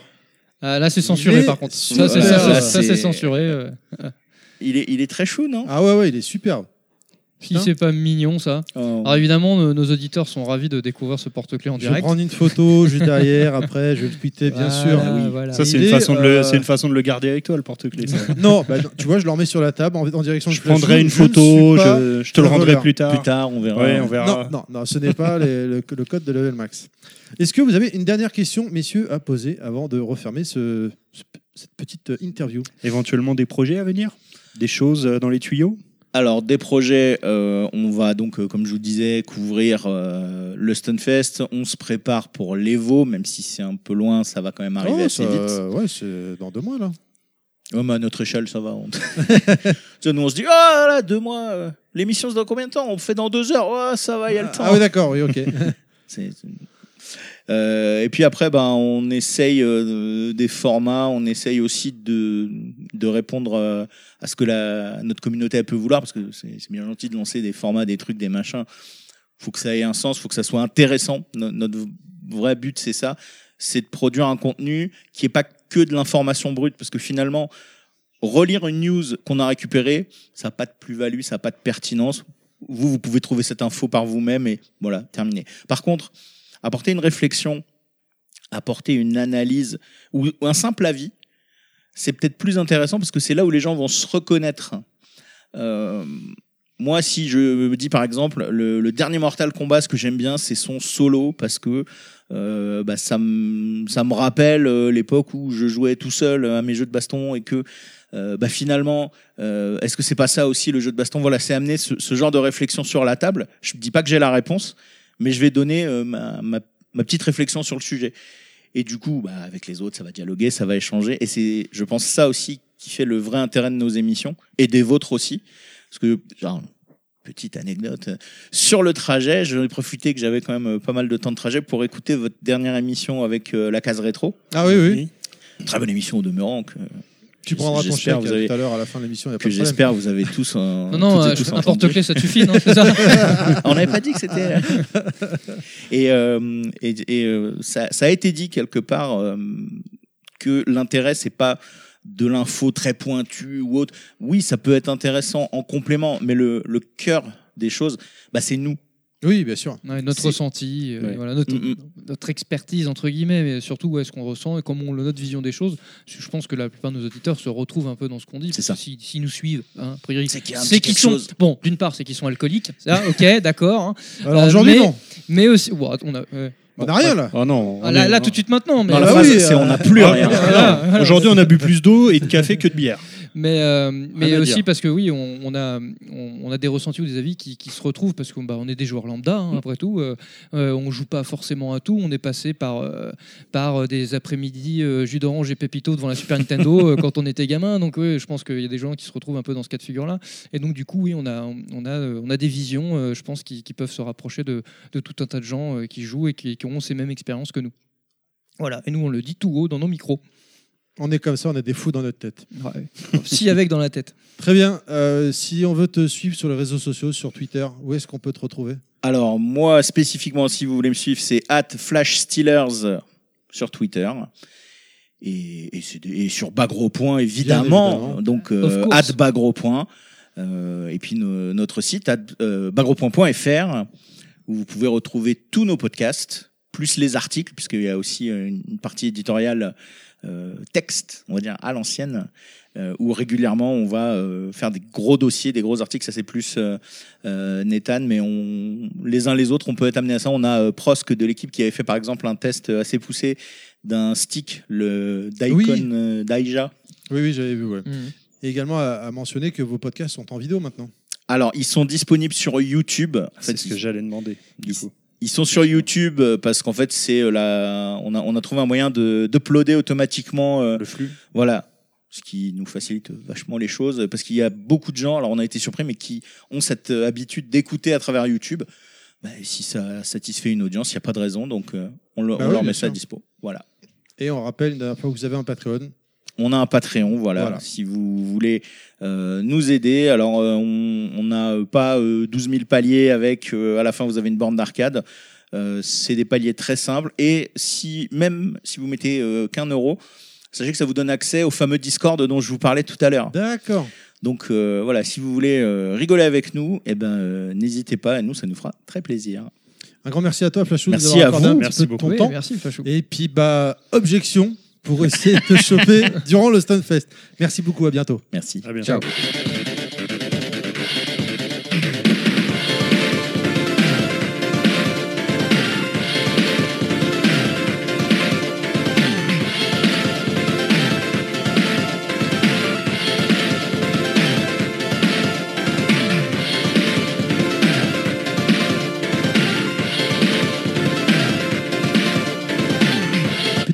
Très rapide, hein, très bref, avec euh, un visiteur. Un visiteur, mais un peu aussi, des fois, genre, euh, c'est le, le- le visiteur sans être le visiteur, parce que temps, je parle lui dans l'émission. Manu, salut Manu, ça va? Salut Terry. Comment ça va? Super. Comment ça Très passe content. euh, Pardon, excuse-moi. Très content de te voir au Stunfest. Bah, également, plaisir partagé, sur- surtout que moi j'avais été au Manfest l'année dernière, ou il y a deux ans maintenant. Tout à fait. Il y a deux ans, c'est- différent, mais je crois qu'on s'en rapproche quand même fortement. Il y a un peu plus de monde ici quand même. Oui, oui, heureusement pour, pour chez toi. Comment se passe euh, ton ressenti sur le Stunfest? Eh ben écoute, euh, j'avais, j'étais pas venu l'année dernière euh, pour euh, des raisons euh, diverses et variées. Et j'avais été deux fois auparavant et je trouve que c'est encore mieux que les années précédentes. Euh, les gens sont toujours hyper sympas, on fait des belles rencontres, euh, les gens qui sont connus euh, dans la communauté sont très accessibles et euh, ouais, on fait des belles rencontres, on se fait laver par tout le monde en tournoi et un grand plaisir. De se faire laver ou de rencontrer les gens enfin, rencontrer des gens, un certain monsieur Caresse qui m'a fait des belles caresses dans un tournoi de breakers. Toi aussi Ouais. Il y a Nostal aussi, je me suis fait caresser apparemment. J'ai beaucoup bon. pleuré. hein. Oui. Euh, qu'est-ce que que tu bon on est au milieu de l'event encore hein, le, le week-end n'est pas terminé et tant mieux comme ça c'est plus c'est long plus c'est bon mais dans l'immédiat euh, qu'est-ce que par rapport à la- à l'année précédente où tu étais venu est-ce que tu vois des choses différentes? Euh, C'est plutôt ma façon de vivre le Stunfest qui est différente. Auparavant, j'avais, euh, c'était les premières fois, on, on traînait pas trop longtemps sur le stun, on y venait, on faisait, un- on regardait un truc, une finale. On n'avait pas fait de super play, on avait rencontré quelques indés, c'était tout. Et là, j'ai vraiment profité à fond. J'ai pas mal parlé le vendredi, surtout qui est plus calme, pas mal parlé avec des indés. On a essayé pas mal de jeux, on a pu faire des tournois, on a regardé du super play. Et là, euh, cette année, on se motive, on va aller voir des conférences.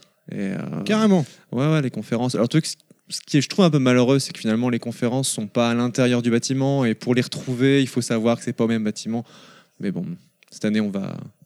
Et du On coup, va tu, répondre. tu parlais de phase finale, euh, enfin de tournois et autres. Est-ce que tu as des, des phases finales que tu attends avec impatience durant le, salon que tu veux ne Ah. pas rater 3.3 Ouais. euh, d'office. Ah oui, c'est le jeu qui est tellement impressionnant quand il est bien joué.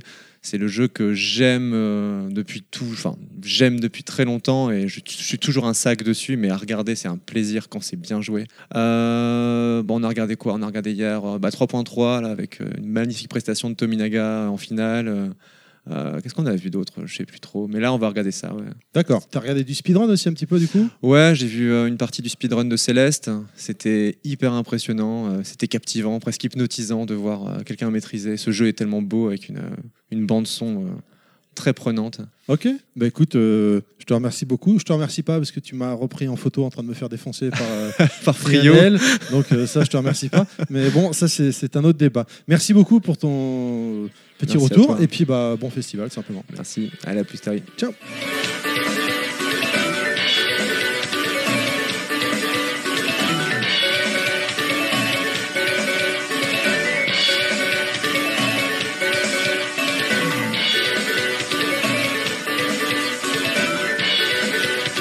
Et on enchaîne, on perd pas de temps du coup, et là on va enchaîner sur le mets des dieux, j'ai envie de dire. Le, Ah bon? le, le- le- le- le summum, la, la base du jeu vidéo en fait. Ah, c'est pour moi alors. Euh, Et non, Tu dis que c'est le maître des dieux. euh, le mets des dieux, oui, bien Je sûr. sais pas. hein, je- des dieux, des dieux du shoot. On va partir sur un shoot 'em up. euh, qui s'appelle Powerumi, c'est ça? Powerumi, ouais, Powerumi c'est ça. que j'ai eu l'occasion de tester un petit peu là pendant 5-10 minutes, mais que Bah, J'ai dû t'extirper. Tu, fait, ouais, euh, tu m'as extirpé euh, méchamment par le col, par Eh le ouais, callback. eh, on est là pour bosser. Hein. Alors, Et faut mais arrêter, je teste les jeux, c'est du boulot. c'est- du que boulot. on hein, du boulot. On fait 10 mètres avec toi au Stunfest, on perd 3 fois. Quoi. Donc, euh, Ouais, c'est un peu, c'est un peu le gimmick Ouais, du ça, hein. Stunfest. On arrive, on perd, et puis après. euh, oui, il Et y, a- donc- il y a ça aussi. Aujourd'hui, on reçoit Alex. Alex. Salut à tous. bonjour à toi. Eh, bonjour, Bonjour. Alex. Alors comment est-ce que tu peux te présenter pour les pour nos auditeurs? Alors, ben, du coup, moi, c'est Alex. Donc, je suis un des co-développeurs de Powerumi. Donc, sur le jeu, j'ai été graphiste. En fait, je suis graphiste à la base. Euh, mais bon, du coup, euh, vu que c'est un petit, une petite équipe, euh, j'ai aussi fait du game design et le level design. Et donc, euh, dans l'équipe, il y a aussi un programmeur euh, qui a aussi fait du game design et du level design. Et on a eu un, artiste au début du, du projet euh, qui nous a rapidement quittés. Et on a externalisé la musique. euh, voilà. La musique, c'est pas vous. Ouais, non, on a demandé à Grégory Desmurs, qui est un, un copain à nous qui travaillait en Kama, qui est un bon métalleux, qui nous a fait une, une bande-son à base de, de gros synthés, de grosses guitares et de flûtes péruviennes pour euh, coller à un univers. Donc, euh, du coup, euh, ça va, on est bien content, quoi. C'est assez punchy. Et c'est quel genre d'univers, justement? Alors, du coup, c'est un univers qui est basé sur le fait. On s'est dit, euh, bon, qu'est-ce qu'est-ce qui peut être utilisé en Occident comme univers? Euh, Donc, nous, on connaît pas mal, bon, on connaît quand même pas mal le Japon, etc. Mais l'Amérique du Sud, ça n'a jamais été trop utilisé. On s'est dit, bon, ok, l'Amérique du Sud, c'est pas mal. On commence à faire des recherches et puis on regarde euh, leur statut. En fait, on dirait des mechas en pierre. Mm. On s'est dit, ben voilà, c'est cool, on a nos boss, quoi. Y a de bon, comment est-ce qu'on les anime Est-ce qu'on dit est-ce que c'est de la magie? Ouais, la magie et tout, c'est surfait. Euh, Genre la sci-fi, c'est pas mal. Bon, du coup, on est parti du postulat que les, les Aztèques et les Mayas avaient jamais été envahis par les Espagnols, qu'ils sont devenus la civilisation principale sur Terre, qu'ils ont développé leur technologie. Et donc, du coup, notre univers, c'est un peu les Mayas du futur, quoi. C'est euh, c'est c'est pas trop les cités d'or, c'est plus euh, entre Tron et, et, et un univers un peu dystopique et tout ça. Donc C'est ça, assez- graphiquement, on va dire, c'est Tron, c'est euh, un côté, un fond un petit peu sombre avec des lignes un petit Ouais, peu fluo, il y a dans l'esprit des synthwave un néons, petit ouais, c'est peu. ça. Des néons, des pyramides mayas. Des néons, quoi. voilà, dans l'univers un petit peu néon. Et au niveau des lignes, effectivement, Ouais. c'est très aztèque. euh, Et voilà. euh, du coup, on a blindé le jeu de, de références à, à la pop culture des années 80-90. Euh, Il y, a- il y a du Dune, il y a du James Bond, euh, du Stargate. euh, Forcément, vraiment, on a blindé. Enfin, on est des enfants des années On 80. peut pas renier quoi, ses donc, euh, origines, hein, à un moment donné. Ouais, voilà, c'est ça. Et puis on, on dit, quitte à faire un, un jeu indé et c'est notre premier jeu indé, c'est pas notre premier jeu, mais c'est notre premier jeu indé. C'est bon, vas-y, on se fait plaisir. on- Si ça se trouve, ce sera notre dernier. On met tout ce qu'on aime dedans et puis voilà. Quoi. Et du coup, donc c'est c'est un shoot 'em up, on est d'accord. Ouais. euh, mais alors, euh, on est sur quel genre de shoot 'em up? Au niveau des inspirations, peut-être. euh, Alors du coup, on est sur donc c'est un, un shmup à mécanique. Donc du coup, on est on est loin des Danmaku euh, ou des boulettes L euh, qu'on- qui sont les stars au Japon. Euh, donc en fait, les shoots à mécanique, euh, ça, ça, ça a pas mal. euh, Enfin, le, le plus célèbre représentant, c'est Ikaruga, que, Ah, que beaucoup de gens connaissent. Euh, Et donc euh, et la suite euh, Radiant Silvergun. Donc, qui ont été faits par Treasure. Donc, du coup, c'est notre, c'est nos plus grosses influences. Euh, donc, du coup, nous, no- notre shmup, c'est un shmup à, à mécanique. euh. Ça va, il y a pire en influence alors. C'est Ouais. bon, c'est Ouais, ouais. Bah, Donc, pour général, expliquer Là, ça peut-être un prend le top peu, direct. euh, Là, c'est. On s'influence des meilleurs, hein, normalement. hein. Peut-être euh, ça. expliquer la mécanique un petit peu aussi aux auditeurs qui nous écoutent, qui ne connaîtraient pas forcément Radiant Silvergun Ouais, ou ouais. des jeux comme ça. Quand on parle de shoot à mécanique, bah oui, mais quand on parle de shoot à mécanique, peut-être que ça leur parle pas. C'est vrai. Nous, pour Ça, nous, c'est c'est tout à fait clair. Mais bon, expliquer un petit peu Alors, euh, ce qu'est un shoot euh, à mécanique. Bon, la, base du jeu reste toujours la même. Il faut euh, détruire un maximum d'ennemis pour faire du score, tout en évitant les boulettes adverses. Bon, ça, c'est la base. Après, euh, nous, no- dans notre jeu, donc, euh, le joueur dispose de trois armes. Donc, il a une arme bleue, une arme verte, une arme rouge. Il doit se battre contre des ennemis qui sont bleus, verts et rouges aussi. Et donc, du coup, dans notre jeu, en fait, il n'y a rien de punitif. On peut utiliser n'importe quelle arme à n'importe quel moment contre n'importe quel ennemi. Il va toujours mourir et ce sera toujours bénéfique.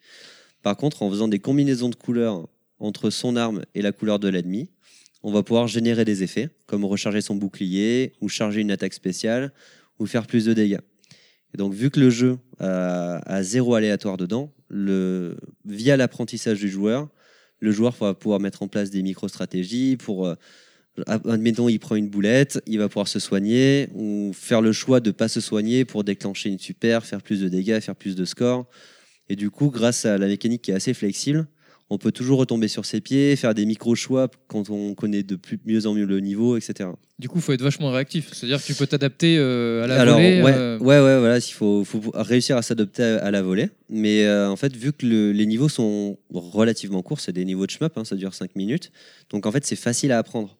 Et, euh, et vu que c'est toujours les mêmes, bah, du coup, on- vraiment, en quelques parties, en fait, on arrive à bien se souvenir des niveaux, quoi. Et euh, donc, du coup, on sait très bien que, admettons, après cette vague d'ennemis verts, je vais avoir une vague d'ennemis bleus, ou alors je vais avoir beaucoup d'ennemis, ou je vais claquer ma super. Donc, c'est à toi de faire le choix de euh, est-ce que je la claque, est-ce que je la garde pour le boss, est-ce que je la Ouais, recharge il y a une après. certaine stratégie du Ouais. coup qui s'installe. Ouais, euh, mais du coup, il y a plein, plein, plein de stratégies. De- depuis le temps qu'on fait des salons, on a fait des salons au Japon, euh, à, la, à la Gamescom et tout ça. On a fait plein, plein, plein, plein. Et il y a très peu de joueurs en fait qui ont le même style de jeu. Euh, et tous les styles de jeu sont vraiment valables. Mon programmeur et moi, on a deux styles de jeu qui sont vraiment très différents et on arrive à peu près à faire les mêmes scores. Du coup, c'est c'est vraiment aux joueurs d'arriver à trouver sa route. Donc les routes dans les shoot'em up, c'est euh, on va dire la, meilleure façon de jouer pour avoir le meilleur score.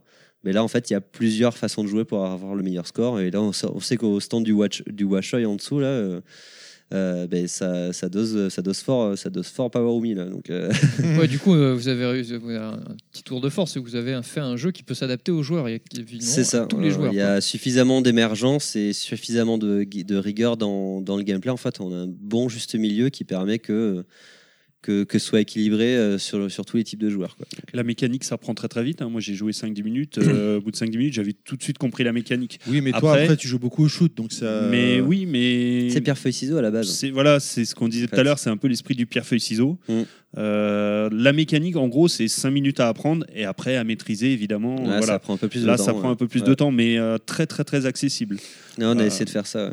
Et C'est pas c'est pas forcément le cas de tous les shoots. j'imagine qu'il y a un bon, un, un très bon niveau de rejouabilité parce que du coup une fois que tu as Ouais. compris, tu te dis ah, je- si je refais le niveau en sachant que je vais avoir une vague d'ennemis de telle couleur à tel moment, je peux transformer, enfin voilà, je peux, je peux euh, l'appréhender d'une manière différente et du coup maximiser mes combos. Enfin voilà, Exactement. On a joué plutôt offensif. La dernière fois, je l'ai joué défensif. euh, C'est ça, Effectivement. C'est ça. Il y a- donc, euh, du coup, il y a donc, cette mécanique-là, de, qui est juste la mécanique de gameplay de base. Et par-dessus ça, en fait, on a toute, euh, toute la mécanique de scoring qui est très intrinsèquement liée justement à, ces- à- toutes ces mécaniques-là. Donc, du coup, euh, quand on va vouloir scorer, il va vraiment falloir apprendre à jongler entre ces trois mécaniques. Et, là, euh, ça prend encore un, niveau, un nouveau niveau de profondeur. Donc, ça, ça s'adapte vraiment au, on va dire, au hardcore gamer de, de shoot 'em up. Quoi. Donc, Mais ouais, et puis par contre aussi le, le jeu en fait, on a vraiment lissé la courbe de difficulté de- du mode facile vers le mode difficile pour que ce soit assez smooth, pour que genre même des il y a plein de gens qui nous disent ouais j'adore les shoot 'em up mais ça a une aura tellement hardcore qu'ils ont peur en fait. Ah, Du de coup, se on lancer a- dedans. Ouais, ça pour juste pour se lancer dedans. C'est progressif. On a un niveau facile qui, qui on- quand on finit le niveau facile, enfin le mode facile, on peut vraiment commencer le mode normal. Et à la fin du mode normal, on va se prendre un premier palier de vraie difficulté pour euh, préparer au mode difficile. Et le mode difficile, bah là, c'est genre chaque niveau est un palier, quoi. Comme, comme une vraie expérience de shoot 'em up qu'on voulait donner. Mais on a vraiment lissé pour rendre accessible le jeu euh, au, au plus grand nombre. quoi. Et du coup, il y a combien de stages? Il y a cinq niveaux. Donc en, en ligne droite, il faut environ entre 45 et 50 minutes euh, pour, pour terminer Ah, le jeu. quand même, c'est pas mal hein, pour un chemin. Ouais, ouais, 50 Ouais. minutes euh, à balle, euh, ça fait. ça- les nerfs, ils sont, Ouais, ils ça- sont ça- mis à rude épreuve. Quoi. ça, ça te fatigue bien. Il y a Ouais. un mode On est- multijoueur peut-être? Alors, il n'y a pas de mode multijoueur, non. Euh, Il y a des leaderboards en ligne. Ouais. Euh, on a voulu faire un mode multijoueur à un moment, mais euh, on voulait pas se contenter de juste rajouter un vaisseau. Mm. On trouvait que c'était un peu la flemme de faire ça. Euh, et on voulait vraiment designer des, des niveaux qui étaient vraiment pensés pour utiliser la mécanique en multijoueur. Plus de la coop en fait. ouais, vraiment de la euh, vraie ouais, coop en vraie fait. euh, et, euh, et en fait, on, on était vraiment très très trop fatigués pour faire Ouais, ça. parce que mine de rien, si tu multiplies ça par deux, ça rend le truc super complexe. Mais euh, ouais, ouais, ça à rend- faire comme à jouer. Ouais, comme, euh, exactement. Déjà à designer, enfin une mécanique qui est qui est simple comme ça, mais qui donne de l'émergence aux joueurs, c'est assez compliqué à, à designer en fait. Euh, C'est c'est- il faut prévoir tous les cas de figure, tout en essayant d'en prévoir le moins possible pour laisser l'émergence possible. C'est vraiment super Il y, a- il y compliqué a une certaine gymnastique à avoir, Ouais, effectivement. ouais, mais c'est très intéressant par contre à faire. donc, euh. C'est un jeu qui est en développement depuis combien de temps?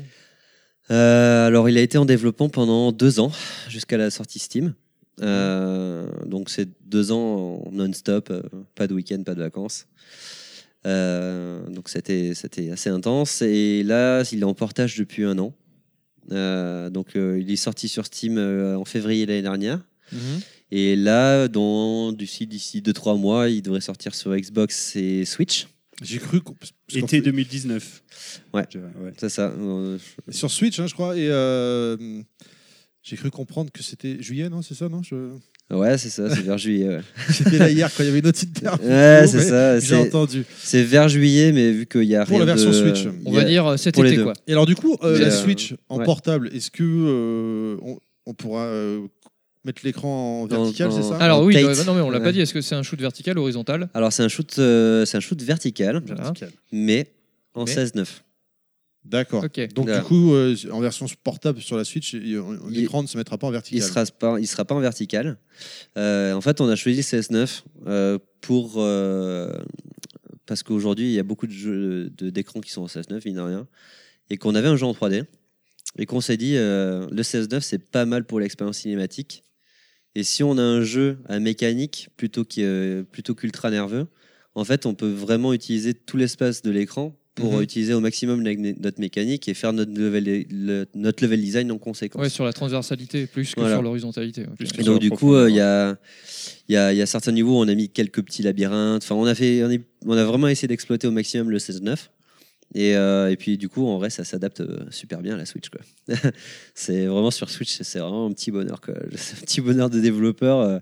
Le 16-9, ça correspond super bien à notre jeu. euh, C'est super smooth, euh, c'est super sharp aussi. euh, Genre l'image elle est trop bien. Enfin, c'est vraiment de la balle. on est vraiment content. Cool, ça fait plaisir. On voit, on te sent, euh, on te sent bien Ouais, enthousiaste avec cette ouais, version bah, c'est Alors sur Switch, Xbox. One, c'est c'est moins pratique, ouais, ça, non, parce que tout le monde cartonne la Xbox One. Non, mais on c'est est plus plus- classique. Ah non, bah, c'est c'est plus classique. quoi. Bah, c'est Voilà. l'expérience, bah, c'est la même expérience que sur PC. C'est quoi. ça, ouais, finalement. ouais. Ok, ça c'est apporte pas une vraie portable, différence quoi. à Switch. Ouais, ouais. Bah, L'avantage, c'est que c'est, on a, le- on- dans le jeu, on a un mode entraînement aussi. Mhm. Et donc, bah, c'est super. Genre, sur un trajet, bah, tu te dis, bah, je vais, je m'entraîner un petit peu en rentrant à la maison. Tu vois, je suis bloqué au niveau 3 du mode normal. Et du coup, je vais lancer juste le niveau 3. Comme ça, euh, tu, ça en arrivant à la peu, maison, ouais. tu, tu- après, tu te lances le mode arcade. T'es un peu chaud sur le niveau 3. Comme ça, tu connais les patterns et tout ça. Ça te fait un peu de skill euh, entre Ouais, bah, deux, c'est voilà, ça. euh, sur un trajet, aux toilettes. C'est quand même un petit, c'est quand même un type de jeu où il faut s'entraîner un minimum, quoi. Donc, euh. J'ai vu qu'il y avait un mode tutoriel aussi. Euh, ouais, il y a un, bah, vu, juste pour appréhender la mécanique, euh, au début, mécanique. euh, je suis un petit didacticiel. Euh, donc il y a, il y a un- juste un petit peu de lecture, mais bon, c'est pas grand chose. Mais, Ah, c'est de euh, la lecture. Bah, du coup, j'ai pas eu l'occasion de le tester. enfin, il y a, tuto. y a, il y a- on peut aussi tester le, le gameplay. Enfin, c'est un vrai tuto euh, à l'ancienne et tout ça. Euh, mais du coup, en vrai, en salon, c'est pas le meilleur endroit parce que bah, il y a du bruit, les gens ils sont pas très concentrés pour lire en vrai. Donc, euh, je préfère- en général, en salon, c'est moi qui fais le tuto là.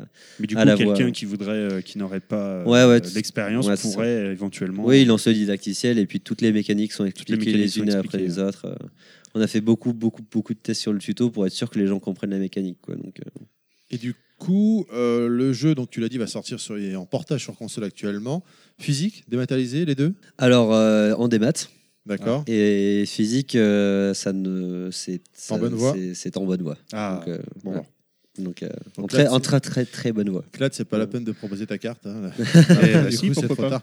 Bah, si c'est déjà en, euh, en très bonne voie, il y a plus... c'est déjà fait. Euh, Faudra que je t'explique parce que t'as pas tout compris dans ce que je fais, mais c'est pas grave. ok, d'accord. Ah, si, justement, si Éditeur, c'est- il peut, il peut- non, il peut juste la distribuer. Bon, bref, c'est pas la question. Ça, c'est en off, ça. C'est pas, Ouais, c'est ça. D'accord. ce- ceci, nous, nous, regarde, on en parle après. Voilà. Allez, dernière, que- une autre question, messieurs ou on- Si, moi j'ai une question, Ouais. parce qu'effectivement, euh, tu dis vous, vous êtes pas mal bougé, euh, Ouais. Gamescom, etc. Et euh, euh, est-ce que tu as une anecdote d'un joueur qui t'a vraiment impressionné, qui a eu un skill, même toi en tant que développeur, À tu, part moi, il y a 10 minutes, hein. un autre. hein. que tu t'attendais pas à voir, ou quelqu'un qui a utilisé le jeu d'une manière où tu t'y attendais pas? Euh, ouais, pff, on en a tellement. euh, C'est On a, on vu des non ouais, on a vu un, un français qui a essayé de faire le de finir le jeu sans tirer. Ah ouais, façon Ikaruga. de façon Ikaruga donc ça c'était assez marrant Il a réussi ou pas? Euh, non, Ah. non. mais il a essayé genre une, une bonne vingtaine de minutes Ouais. quand même et euh, non mais la, la vraiment meilleure anecdote c'était au Tokyo Game Show euh, et où on a eu un, ben, un je sais pas si c'était un bon joueur de shmup très honnêtement mais en tout cas s'il avait clairement l'air d'aimer ça et euh, donc il nous a fini le jeu en normal en first try donc ça Ok. a l'air d'être un bon joueur quand même Effectivement, ouais. et euh, il a fini le jeu. Il était, il tremblait, mais il tremblait, genre, on aurait dit qu'il avait Parkinson, mais vraiment, il tremblait fort, quoi. Et euh, il disait, euh, il nous a dit merci, merci, merci. Il demandait si le jeu était fait par des Japonais. C'était meilleur commentaire. Ah, ah oui, Genre, euh, euh, c'est la, c'est la c'est- reconnaissance. C'est hein, la reconnaissance ultime d'un joueur japonais bon en shmup qui nous dit, Ouais. on dirait un shmup japonais. Euh, rien que d'en- parler, j'ai l'émotion qui monte. Ok, Euh, ouais, ça c'est beau. Là, c'est une belle reconnaissance. Ouais, clair- on est bien. clair que, enfin, on est d'accord pour dire que le Japon c'est un peu le jeu du shoot. C'est la patrie Et du les mecs, euh, les Ouais. mecs, ils sont, c'est des, enfin, on a l'impression qu'ils ont des tentacules quand tu les vois jouer. Parce que tu- non, fais ça avec assez euh, violent, 10 ouais. doigts comme moi? Non, c'est pas possible. Je te crois pas. C'est euh, assez impressionnant. impressionnant. Sympa. Voilà. Non, mais moi j'avais juste envie de conclure par une magnifique phrase, euh, la phrase qui est sur ton t-shirt que j'aime beaucoup, euh, Make Shmup Great Again. Ouais. ça m'a beaucoup fait rire. Ouais, ouais, On supporte, ça. on supporte. Ouais, Merci beaucoup.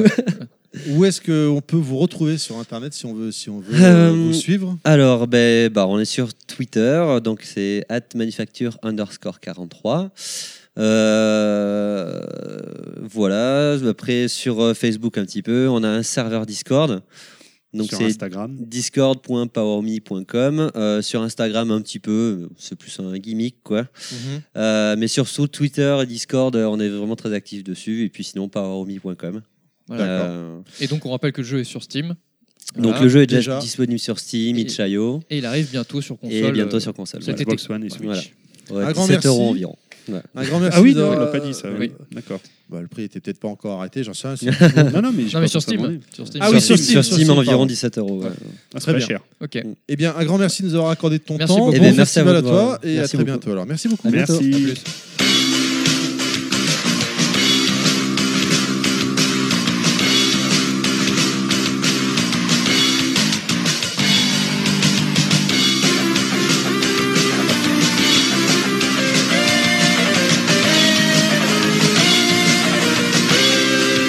Donc on continue dans notre euh, long euh, road trip à travers euh, ce Stunfest, cette longue épopée euh, qui va être ce, ce grand week-end, avec un nouvel invité. On reçoit Monsieur Asenka. Oui, bonjour. Merci Bonjour de me à toi. recevoir. euh, Merci à, à toi nouveau. surtout euh, de venir nous voir. Nous, euh, nous aussi, on est là. Je- Ah, c'est tiens, vrai. ah oui, tiens, pas vu. ah merde. Ça faisait Oui, longtemps. parce que voilà, 5 Donc ans, on c'est est- fini, nous on n'existe plus. Donc, Donc bon, on est euh, évidemment avec le, Ça va, notre ingé son euh, Terry, Ouais, c'est un grand mot, mais. C'est ça. Du coup, notre euh, speaker. Clad Ouais, En partie, ouais. ouais En oui. partie, Je peux faire le téléprompteur si tu veux. aussi. Je Téléprompteur. peux prendre des affiches comme ça. Ouais, c'est si tu c'est veux. pas mal aussi, c'est bien. Donc euh, les gens pourraient nous dire ouais mais SNK vous l'avez reçu l'année dernière déjà. C'est vrai. C'est bon, Ouais, on mais- le connaît, euh, on l'a déjà, euh, vous nous l'avez présenté. Ouais, mais il y, a- y des cycles à respecter. Et je suis là grâce bah, aux pots de vin et il faut respecter les pots de vin. Et Voilà, surtout, ben oui, mais l'actu en un an, elle a évolué, Voilà. éventuellement. C'est pas faux. Alors qu'est-ce qui s'est passé Nostal? Qu'est-ce qui s'est passé en un an? Bon, déjà, on va faire peut-être un petit point Stunfest rapidement quand même, malgré tout. Je pense que c'est pas mal pour ceux qui n'ont pas écouté celui de l'année dernière. Et puis après, on va parler un petit peu de l'actu. Et j'ai envie un petit peu de parler notamment de Hard Looters. Bah, c'est l'actu. C'est l'actu. C'est l'actu du moment. Très, Effectivement. très bonne émission. Avec Excellent. Benzaï et Monsieur Karaté. Absolument. On rappelle le principe, hein. 1000 yens maximum et d'acheter le truc le plus ouf. hein. Alors ça, c'est une rubrique de C'est l'émission. une rubrique. Moi, personnellement, c'est... Ah, C'est celle que tu as retenue, visiblement. Bah après, ils font, les, vous avez, ils, ont, fait Super Potatoes et d'autres boutiques euh, assez discrètes et très intéressantes. d'arcade. Malheureusement, il ne voudra jamais dévoiler où est-ce qu'il va, les salles d'arcade, effectivement. tu sais, a la- tu sais que dans Mais- les crédits de l'émission, il y a l'adresse avec le lieu de l'endroit. hein. C'est vrai Ouais, ouais. Ah ben, j'ai pas fait attention. Ah, voilà, voilà. C'est- tu vois, c'est typiquement le Non, petit test vous, pour euh, vous tester le dites ton- plus ou moins à chaque fois, de toute façon. Ah bah, de toute façon, c'est le nom de l'épisode, c'est ouais. le nom de l'endroit. Au pire, euh, sur Google, euh, ils le trouvent. ouais, bon, après, C'est bien parce que les gens, ils voient pas tous la même chose dans cette émission. bah, en fait, moi, ce que je- ce que j'ai, outre le fait que vous faites l'épître dans l'émission et qu'elle Enfin, est très bien, en particulier. le, le montage. Ah, le montage, on va y venir, mais euh, le montage est important, exceptionnel. très important. Il Ouais. est exceptionnel. Extraordinaire, quoi. Ah, ouais, ouais. Pour ceux éventuellement qui n'auraient pas encore regardé l'émission, effectivement, on peut se dire, bah, des mecs qui lootent euh, dans des boutiques à Tokyo, on peut se dire, oui, d'accord, euh, on l'a Alors, déjà vu, quoi. Il y en a qui lootent Mais là- et qui achètent et en fait, il n'y a pas de CD dedans. Aussi, Il y aura pas, qui bon, ça, sert, c'est c'est on quelque veut chose. pas... Alors, le, le- le principe de l'émission Mais- à la base, Ouais. c'était d'abord euh, de se dire que, on l'appelait le guide Michelin au début, mais le principe c'était que chaque épisode correspond à un lieu, une boutique, une salle d'arcade. Et au début, on voulait faire découvrir aux gens et noter les boutiques. Le principe de départ, c'était ça, comme tu mets des étoiles, tu vois, des restos. Et donc, euh, c'est vraiment parti de faire découvrir les lieux de, tu vois, de, gaming et tout. Et après, euh, quand on en a parlé avec Benzaï, on s'est dit, mais ce qui serait sympa aussi, voilà, c'est de présenter les, donc du coup les produits qu'il y a dans les boutiques, de les présenter de manière, de trouver les produits les plus ouf euh, qu'il y a dans ces boutiques ou les plus tordus. C'est possible aussi. Hein. Et, et aussi, parce que font jamais les gens, souvent quand ils vont visiter, par exemple, les boutiques au Japon, c'est vraiment de, voilà, de parler en détail des objets, des prix, des comparaisons de prix, etc. Tu vois, quand on indique les prix, on met le prix en euros, etc. C'est ça aussi. Et donc finalement, on s'est dit, mais en fait, ce qu'on fait, c'est du loot. donc, euh, donc on va, on va pousser le, bouchon encore plus loin, d'où la création de la rubrique euh, du défi des milliennes. Le défi des milliennes, c'était au début, on avait, on a tourné l'épisode de Nakano Broadway, en fait, a été tourné, c'était le premier épisode. Il n'y a pas cette rubrique dans l'épisode, mais parce qu'à l'époque, on ne l'avait pas en fait à ce moment-là. Et quand on a fini de tourner cet épisode, on s'est dit, mais on présente des objets, c'est cool. Honnêtement, on n'achète pas tout ce qu'on présente. hein. Encore heureux, hein, sinon on serait riche et surtout on n'aurait pas pu rentrer en France. Euh, mais on s'est dit, mais c'est des objets parfois qui vont être un peu, euh, un peu chers. euh, et on se dit, mais tu vois, ça fait bizarre. Est-ce que les gens ils vont regarder une émission Il y a juste des, des gadgets, tu vois, en train de faire des courses et de se payer des, des, qu'on a, des trucs qu'on n'a pas les moyens de se payer. Mais en tout cas, où ils pensent qu'on est en train de se les payer. En tout cas, au Japon, ils vont se dire, mais en fait, leur boutique, c'est que pour des gros riches du rétro gaming qui veulent acheter des jeux Néo à 5000 balles. Ce qui n'est pas du tout le cas. Mm. Et c'est pour ça qu'on s'est dit, bah, on va montrer qu'au Japon, et ce qu'il y a finalement de beaucoup plus drôle, et on s'est pris au jeu, et pour être honnête, c'est ce qui nous plaisait le plus finalement, comme toi, c'est le défi des millions. C'est-à-dire qu'on va prouver que dans chaque boutique, on peut trouver des produits euh, sympas pour moins de 8 euros. Et donc le concours, c'est qui va trouver le meilleur truc. Alors ça peut être plusieurs produits, hein, mais il faut pas que ça dépasse 8 euros. Et c'est vraiment le message pour dire, vous pouvez aller au Japon, vous pouvez vous marrer à faire ces boutiques. Et ce qui va être sympa, c'est que vous allez pouvoir vous faire plaisir pour moins de 8 euros par boutique. Là, on peut pas dire, on peut pas être taxé de riche du rétro, quoi que ce soit. hein. Finalement, alors qu'à la fin, on n'achetait rien de plus que 8 euros par boutique, ce qui me semble quand même être un budget relativement décent. C'est raisonnable, effectivement. Je concède. Avec à chaque fois un, ju- un juge qui Externe, départage, voilà. externe, voilà, Externe. qui départage parmi les trois compétiteurs, n'est-ce pas?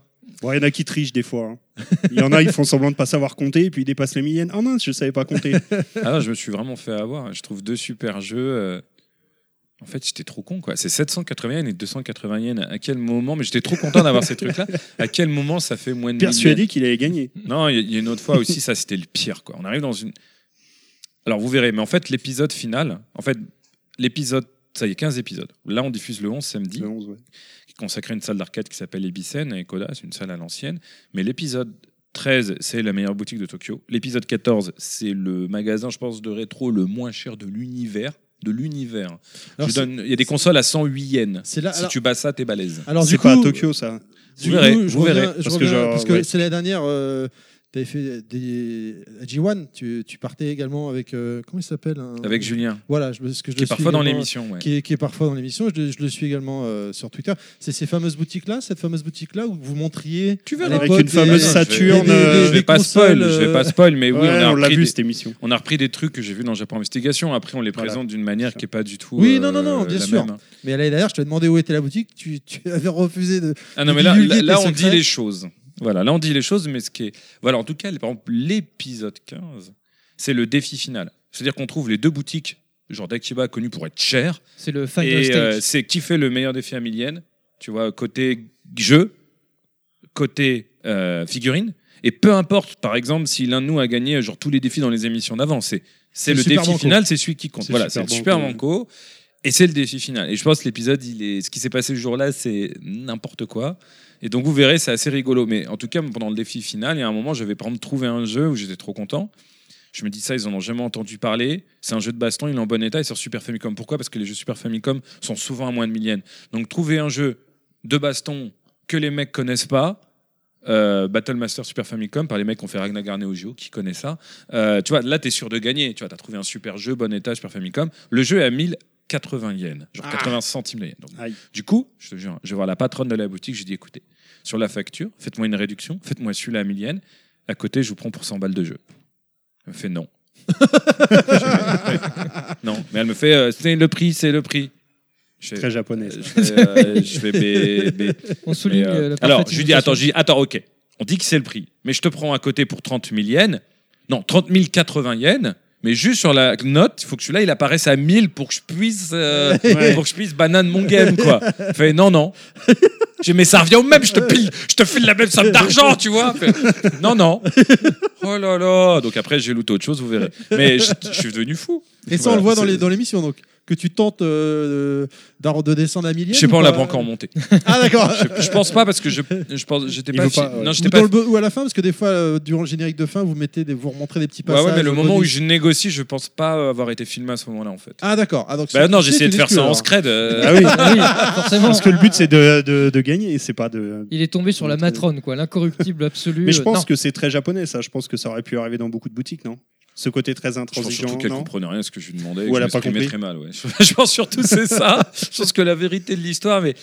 Non, ce qui est rigolo aussi, les gens ils voient 13 minutes, mais comme l'histoire de la brocante euh, du CD perdu, ce qui s'était passé à ce moment-là, ce jour-là, on va pour savoir que la brocante, on attendait pendant 3 heures pour avoir ces 13 minutes.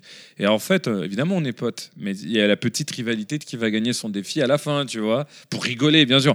Tout reste du second degré. En plus, moi, je dois jouer l'expert euh, a melon et mauvais caractère. Karaté, il joue le fanfaron et Benzai, c'est sa chaîne, c'est le mec cool.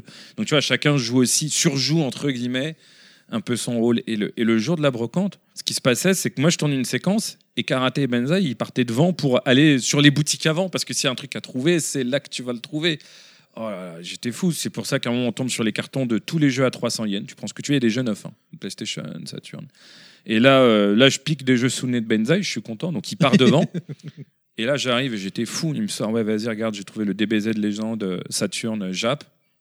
Euh, je le cherchais, 100 yens. Puis il me le met sous le nez, j'ai trouvé, j'ai trouvé. Puis après, pendant deux heures, tu vois, je l'ai trouvé sur ta gueule, ta ta ta ta ta ta. On arrive au défi des milliennes, au déballage des jeux, il ouvre sa boîte, il n'y a pas le jeu. C'est bon, ça. C'est bon, ça. Ça, c'était. C'est une justice divine, c'est ça? Ça n'a C'est- bon, ça. ça, ça n'a pas de prix. Et euh, du coup, tu parles.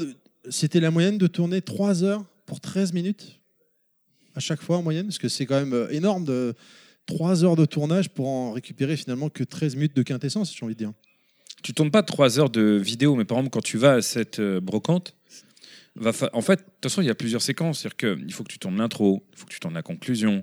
Ensuite, on va tourner à chaque euh, épisode. Parfois, tu vois, on est tous ensemble, on n'est pas toujours tous ensemble. Donc, on va tourner à chaque fois une séquence moi tout seul, une séquence karaté tout seul, une séquence Benzai tout seul. Puis après, séquence moi plus karaté, séquence karaté plus Benzai et séquence Benzai plus moi. On va pas tous les garder dans l'émission, mais on va tourner tac, toutes ces séquences pour au montage avoir le dire en choix, fonction quoi. des choix des jeux qui ont été mis en avant, qui ont été présentés, en fonction des vannes, en fonction aussi de la logique de l'émission. On va en garder certaines, mais pas toutes. C'est pour ça que parfois tu vas avoir des émissions, il y aura Benzai Karaté, moi tout seul et Benzai tout seul par exemple. Puis parfois ça va pas être ça. Mais à chaque fois on a quand même tourné tout. en fait. Donc c'est long. Et quand tu vas à la brocante, c'est pas dans une boutique. Il faut que tu parcours toute la brocante. Et honnêtement, il faut que tu t'arraches pour aller trouver quand même les bonnes affaires. Tu regardes l'émission, tu penses qu'il y a que ça. Mais non, il y a des brocantes, ils ont des fringues, ils ont des poêles, ils ont tout et n'importe quoi. Après, ça dépend. Parfois, dans une boutique, tu vas arriver, il y a des purs trucs tout de suite. Le tournage va pas durer aussi longtemps. Et aussi quand tu arrives pour le tournage.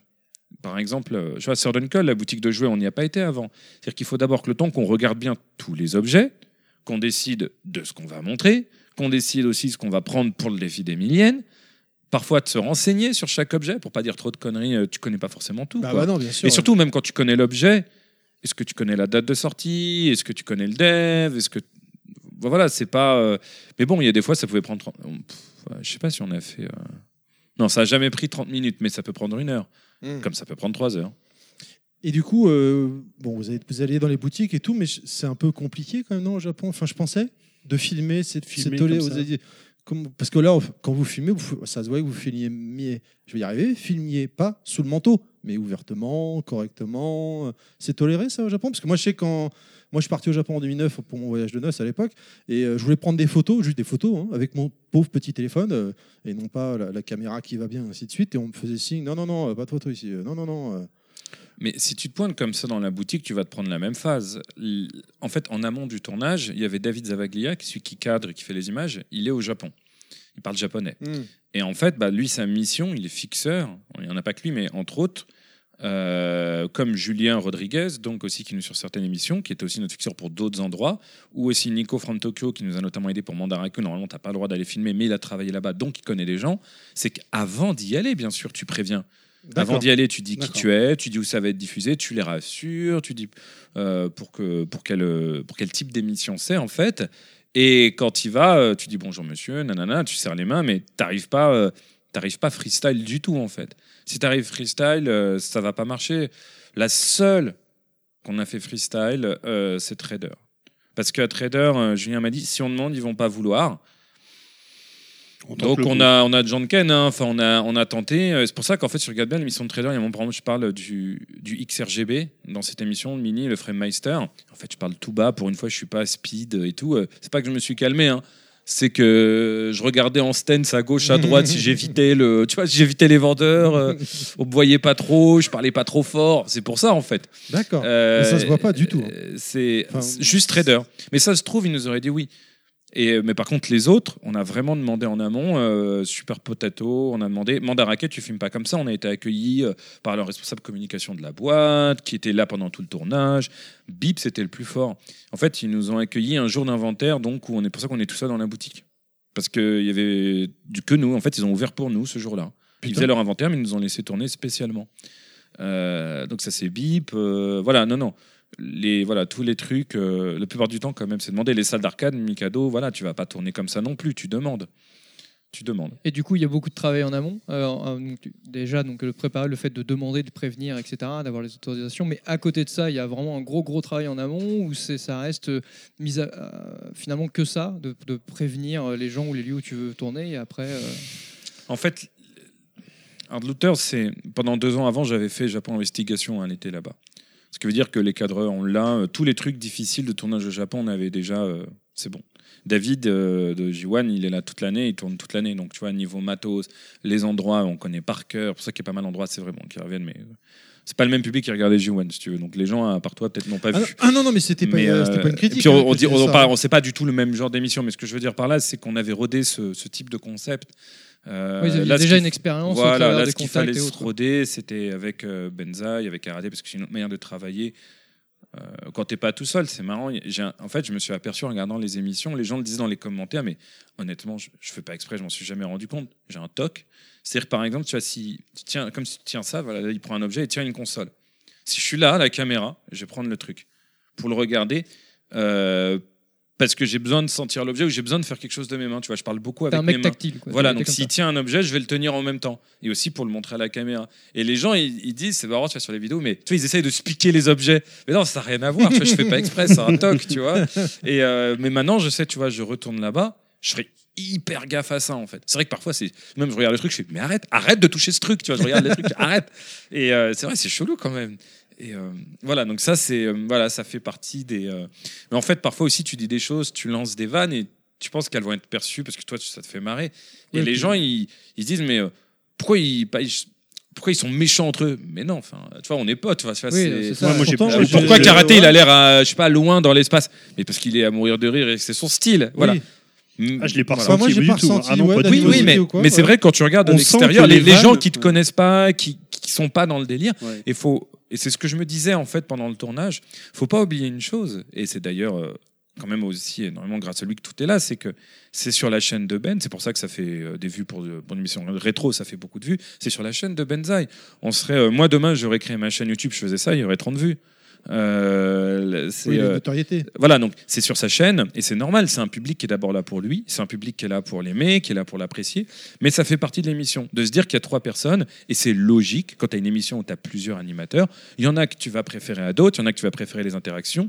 Et je pense que le jeu de l'émission, c'est que c'est, quand même Benzaï, le, le shonen hero, tu vois. Nous, on est les strikers, tu vois, limite les, les ennemis dans le défi à millienne. Donc voilà, c'est assez rigolo de, voilà, de, réfléchir. Et pendant le tournage, on avait vraiment, tu vois, l'histoire du défi des milliennes, euh, l'histoire du débrief. euh, Voilà, il y avait pas mal de réflexions, mais c'est des choses qui sont aussi beaucoup venues euh, au montage. En fait, il y a beaucoup de choses où quand tu tournes, tu te dis euh, ça, ça va rendre poubelle. Et au montage, tu essayes de sauver les mains parce que, par exemple, on rajoute des pubs, on rajoute des extraits de jeux, des choses comme ça.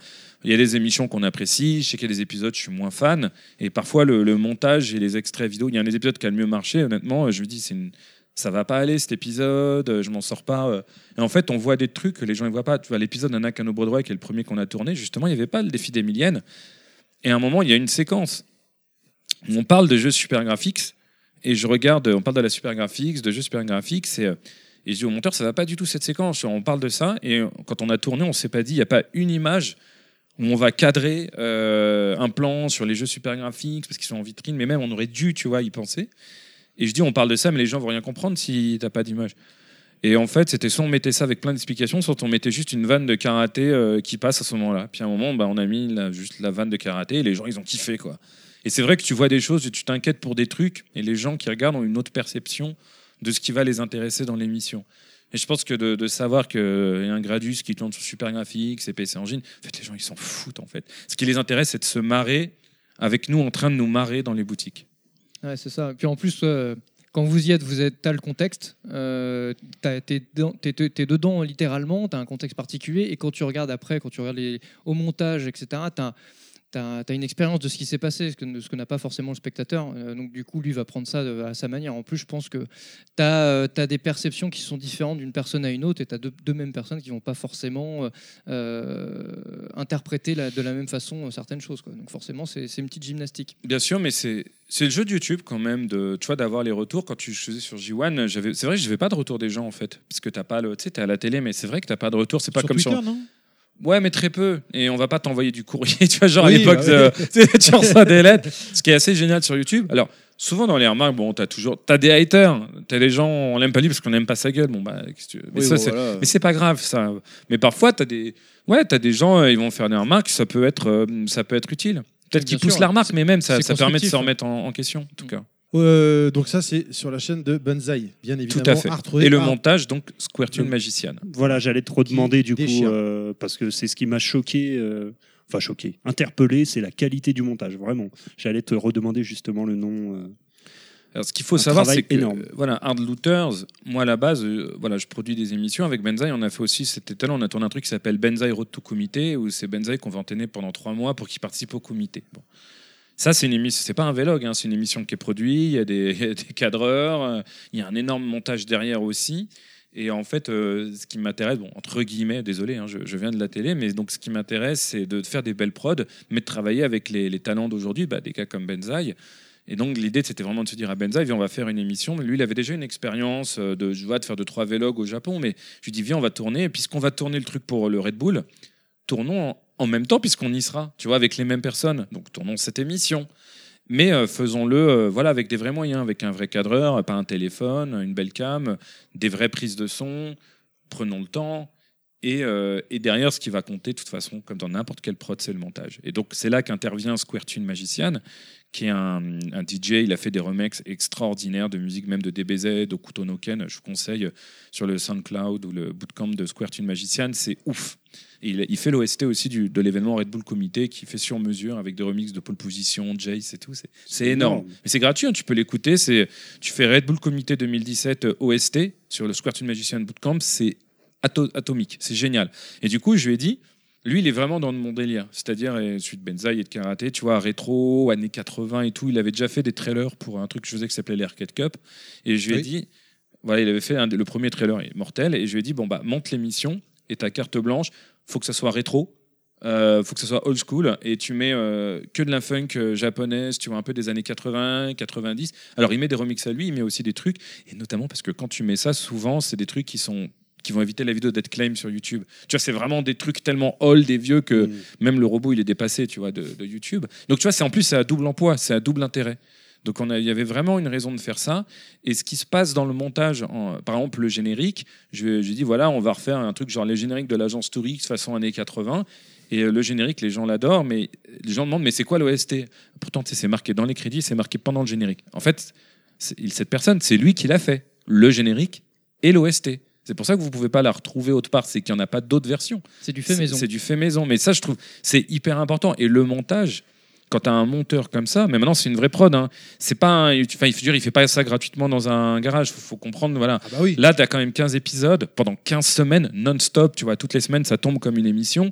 C'est pas un truc que tu. Voilà, que tu. C'est pas fait tout seul. Il n'y a, pas quelqu'un tout seul. C'est tout le monde. euh, à différents niveaux, ils participent.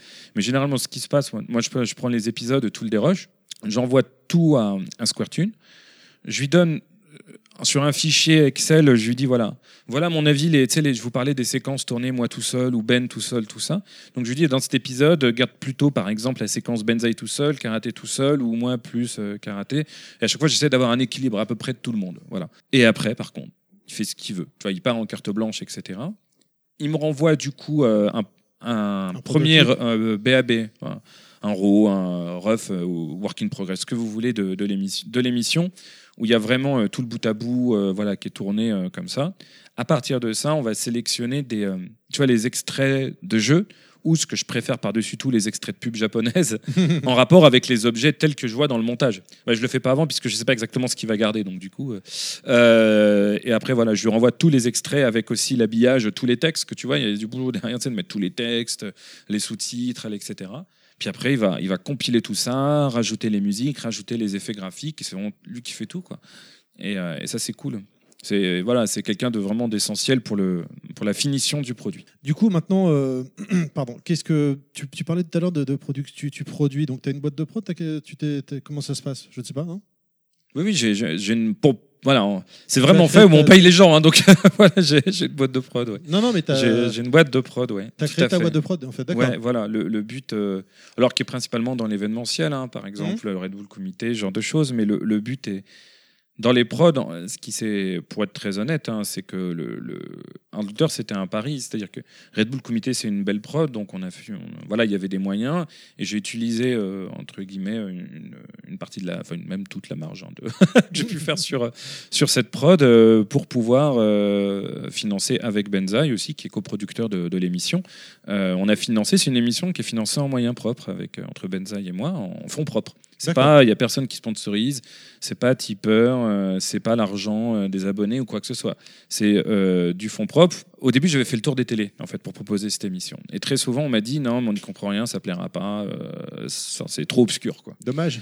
Et, date, à un moment, je me suis dit, bon, bah, on a entre guillemets la chance d'être un tournage cet été au Japon pour autre chose. Ça dégage un peu de fond. Mais comme on y est déjà, si tu veux, ça permet de faire des économies d'échelle pour faire autre chose. Ah oui. Et c'est là qu'est dit, bon, bah, je sais pas, on, va y aller. On va tourner ce qu'on a envie de faire. L'intérêt de YouTube, c'est ça qui est extraordinaire. C'est que tu n'as plus de filtre de, tu sais, de chef de programme, euh, chaîne de télé, tout ça. Non, tu as le truc que tu as en tête. Honnêtement, on le fait, euh, je me dis, de toute façon, je vais perdre toute ma thune, mais on y va, quoi. On va le faire. hein, comme quand tu organises un événement comme le Stun. C'est tu dis, on va le faire. Donc, bah, on l'a fait. C'est au- aussi simple que ça. Il n'y a même pas d'autres enjeux derrière. Au moment où on le fait, on ne sait pas si ça va avoir de la pub, on ne sait pas si ça va marcher. Et là, aujourd'hui, bah, du coup, comme ça a marché, on, je discute avec des chaînes pour le revendre en seconde, euh, en seconde diff, en fait. Et le véritable enjeu aujourd'hui, parce que je peux, j'ai payé une année, mais on va avec Ben, mais on va pas payer deux ans de suite. euh, c'est de, de, de La saison trou- 2 de- de- voilà, c'est de trouver les fonds, euh, partenaires, sponsors, sponsoring. Et j'ai vraiment envie d'éviter, j'ai pas envie du tout d'aller hein, vers le, le crowdfunding et ce genre de choses. Donc, c'est vraiment l'idée, c'est de, de, de- voilà, de, de trouver les, les fonds pour pouvoir faire une saison 2. Pourquoi, pourquoi tu as peur du crowdfunding ce... Enfin, si tu veux répondre, attention, il n'y a aucune obligation. En fait, hein. en fait, le crowdfunding, par exemple, j'en ferais peut-être si demain on dit je veux faire le box Blu-ray de l'émission. Tu vois, je prends l'émission et si je dis je veux faire un box Blu-ray où honnêtement dedans on met euh, tout ce que vous avez pas vu, il y en a pour des heures de scène en plus. On met en plus, euh, faut savoir qu'on avait tourné au Japon un truc que vous voyez pas du tout dans l'émission, on avait tourné ce qu'on appelle des confessionnals. Vous voyez ce que c'est les confessionnals dans les émissions de télé-réalité euh, Euh, oui, ou dans oui. les trucs genre Parks and Recreation, c'était face Ouais. cam et le mec qui parle. Et on avait tourné des confessionnals euh, super second degré où par exemple tu fais ouais il a, il a tout ça, j'étais trop vénère. Tu sais genre où tu commandes ta propre émission. Ouais. Et on voulait euh, au début quand on faisait ça on dit on va les insérer si tu veux dans le. Et là c'était vraiment hyper surjoué quoi. Tu vois je dis ah mais karaté pourquoi il vient? Il a pas une thune tu vois. Le truc super surjoué. Et en fait en voyant les émissions au premier montage avec Squartune on s'est dit euh, ça va alourdir parce que tu sais il y a en plus les extraits les pubs ça va alourdir le déroulé.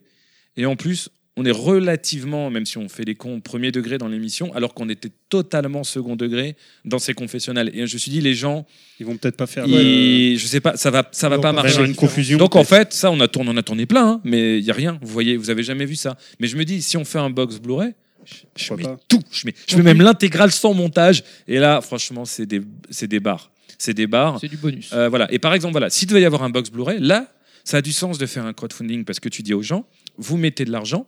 Si vous mettez euh, tel prix, genre euh, 40 euros, on vous envoie le box Blu-ray. C'est-à-dire que, en- entre guillemets, je, euh, voilà, tu me dis c'est de la pré-achat, du pré-achat. Ça, je suis d'accord. Oui, il y a un que- retour, il y a un vrai Voilà, retour il y sur investissement. Ce quoi. que j'aime, c'est juste demander de l'argent aux gens en disant voilà, on va faire notre émission, on va se payer dessus, on va payer des gens. Et euh, de toute façon, c'est gratuit sur YouTube. Bah, je suis moins d'accord. Tu Ouais. vois, ça me, c'est personnel. Il y a rien. Je sais que c'est Mhm. pas illégal ou quoi que ce soit, mais Non. moi, c'est pas mon truc.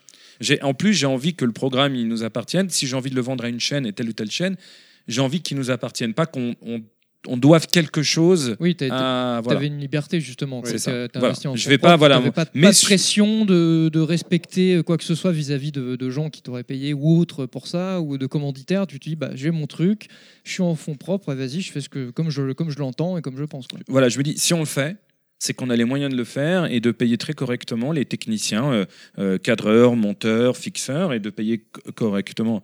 Je précise, hein, évidemment, nous, on ne s'est pas payé, euh, ni Ben, enfin, nous, on ne s'est pas payé dessus, hein, tu vois, mais on, on paye euh, les techniciens. Pour que les mis- C'est normal, nous, on est coproducteurs, on assume le risque.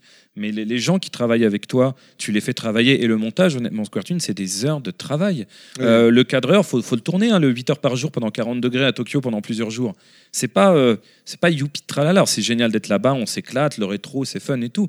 Mais quand tu veux faire du, du travail, c'est normal de, de, de payer des, des professionnels pour le travail qu'ils font.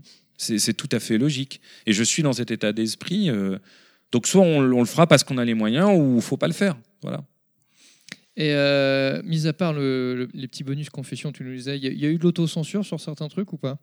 Des choses où vous dites euh, après euh, en les revoyant, on fait ah non, on peut pas mettre ça, ça va pas passer, ça va être mal perçu. euh, Certaines blagues éventuellement, je sais pas. ça ou que tu veux même, euh, ou même des, des objets ou des trucs que vous avez trouvés, vous dites non, ça les gens ne vont pas comprendre. Oui, mais pas dans le sens où, par exemple, dès qu'il y a une blague ou un truc vaseux, on le met. De toute façon, on va à la recherche des blagues. Donc ça, euh, Ça, on vous fait confiance là-dessus. Voilà, donc ça, ça, Ça, non, c'est le, c'est rôle même de- la- c'est le rôle de karaté. il y a- ça. voilà, il y a, il y a z- mais bien sûr, il est, je l'adore, il est génial, mais ça, il y a zéro censure là-dessus. Euh, non, les trucs. Enfin, tu vois, je sais plus, il y a un moment euh, où, où, où je sais.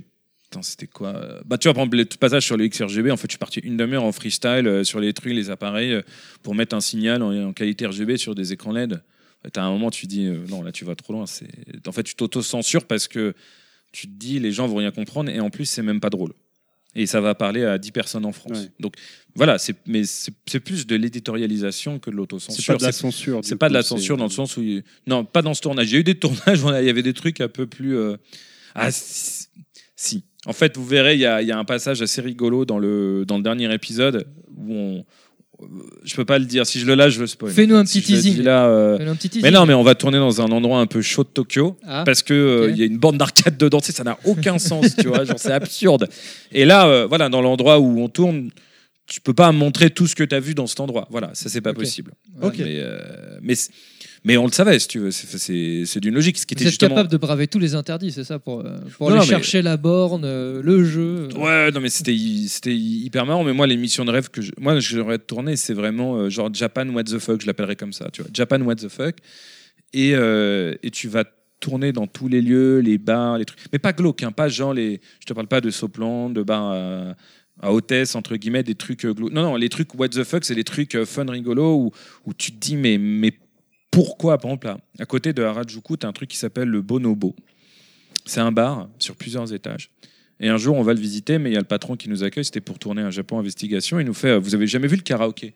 Et je fais Mais je suis déjà venu plusieurs fois dans ce bar, il n'y a pas de karaoké. Tu vois, genre, non, il non, n'y en a pas. Quoi. Je sais qu'il y a plusieurs salles, mais il n'y a pas de karaoké. Mais si, si, venez, tu passes derrière le bar. Là, il y a des planches en mode décharge. hein. Tu pousses les planches, tu passes dans des trucs. Fort. Boyard. Fort Boyard, véridique.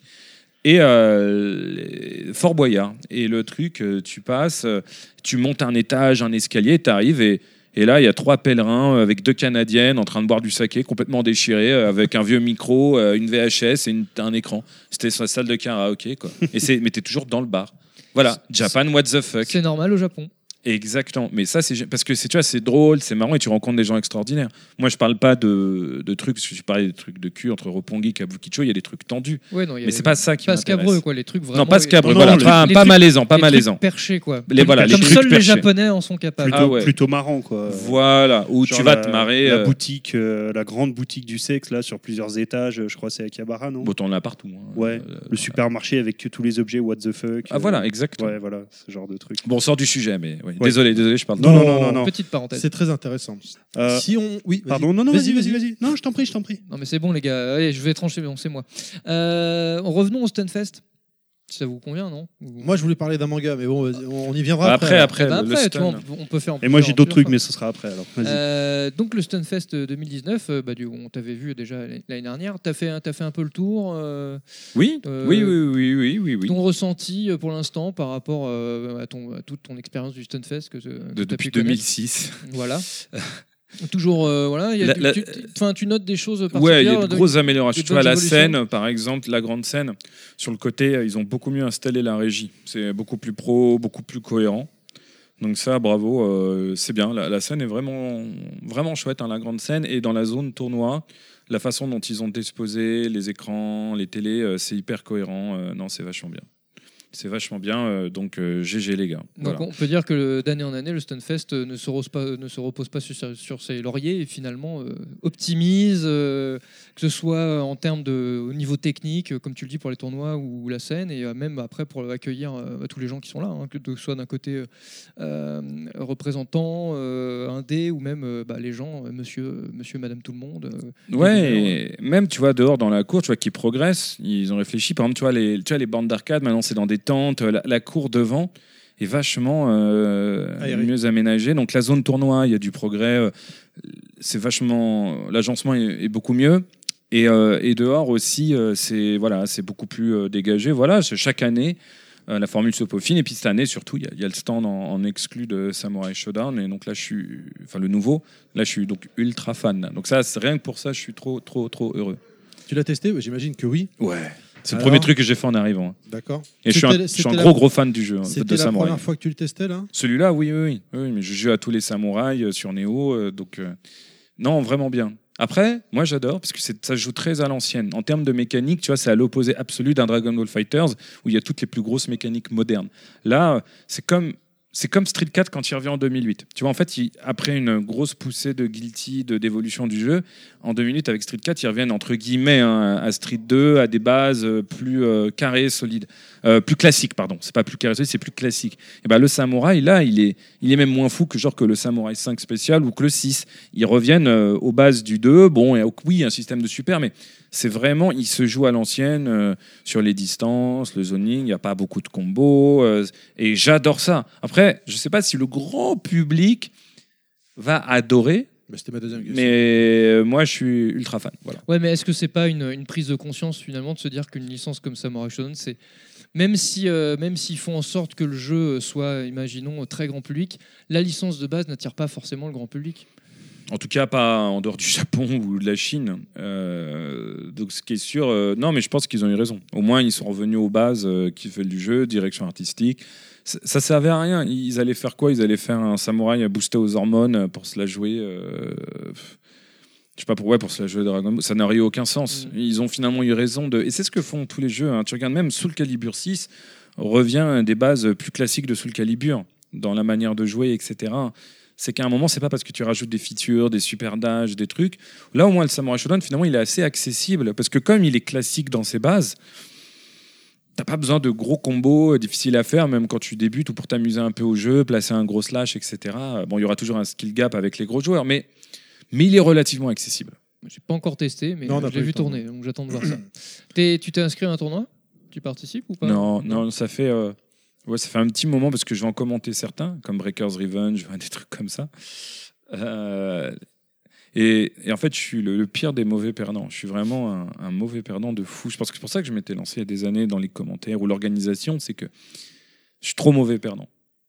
Et comme en plus en tournoi je joue particulièrement mal, c'est une mauvaise Oh, combinaison. non, mais on, on comprend, on te comprend, on te comprend. Et en oui, fait- bah, on en a fait l'expérience tous les trois ce matin. hein. On s'est fait défoncer. On se fait défoncer d'entrée. Ouais, mais après, t'es de mauvaise humeur pour le reste de ta journée. En tout cas, moi, oui, je prends ça à cœur. Non, Donc en va. fait, je me- j'ai remarqué que si euh, je sais que je vais commenter le soir et que si je participe à un tournoi et que je perds bêtement, à la limite, je perds contre un mec qui est 100 fois plus fort, c'est pas grave, mais je perds bêtement.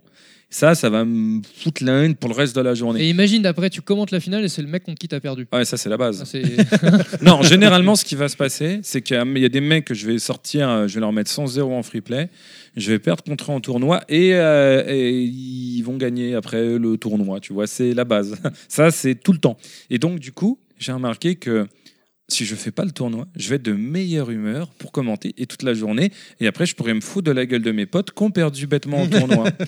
T'es invincible. Je peux oui, dire, j'ai pas perdu si j'ai pas joué. Eh oui. C'est intelligent. c'est Voilà. bien, C'est beau. C'est professionnel même, Bien je sûr. dirais. Du coup, l'année dernière, on t'avait reçu euh, et t'as- tu, tu avais sorti euh, le, un nouveau manga.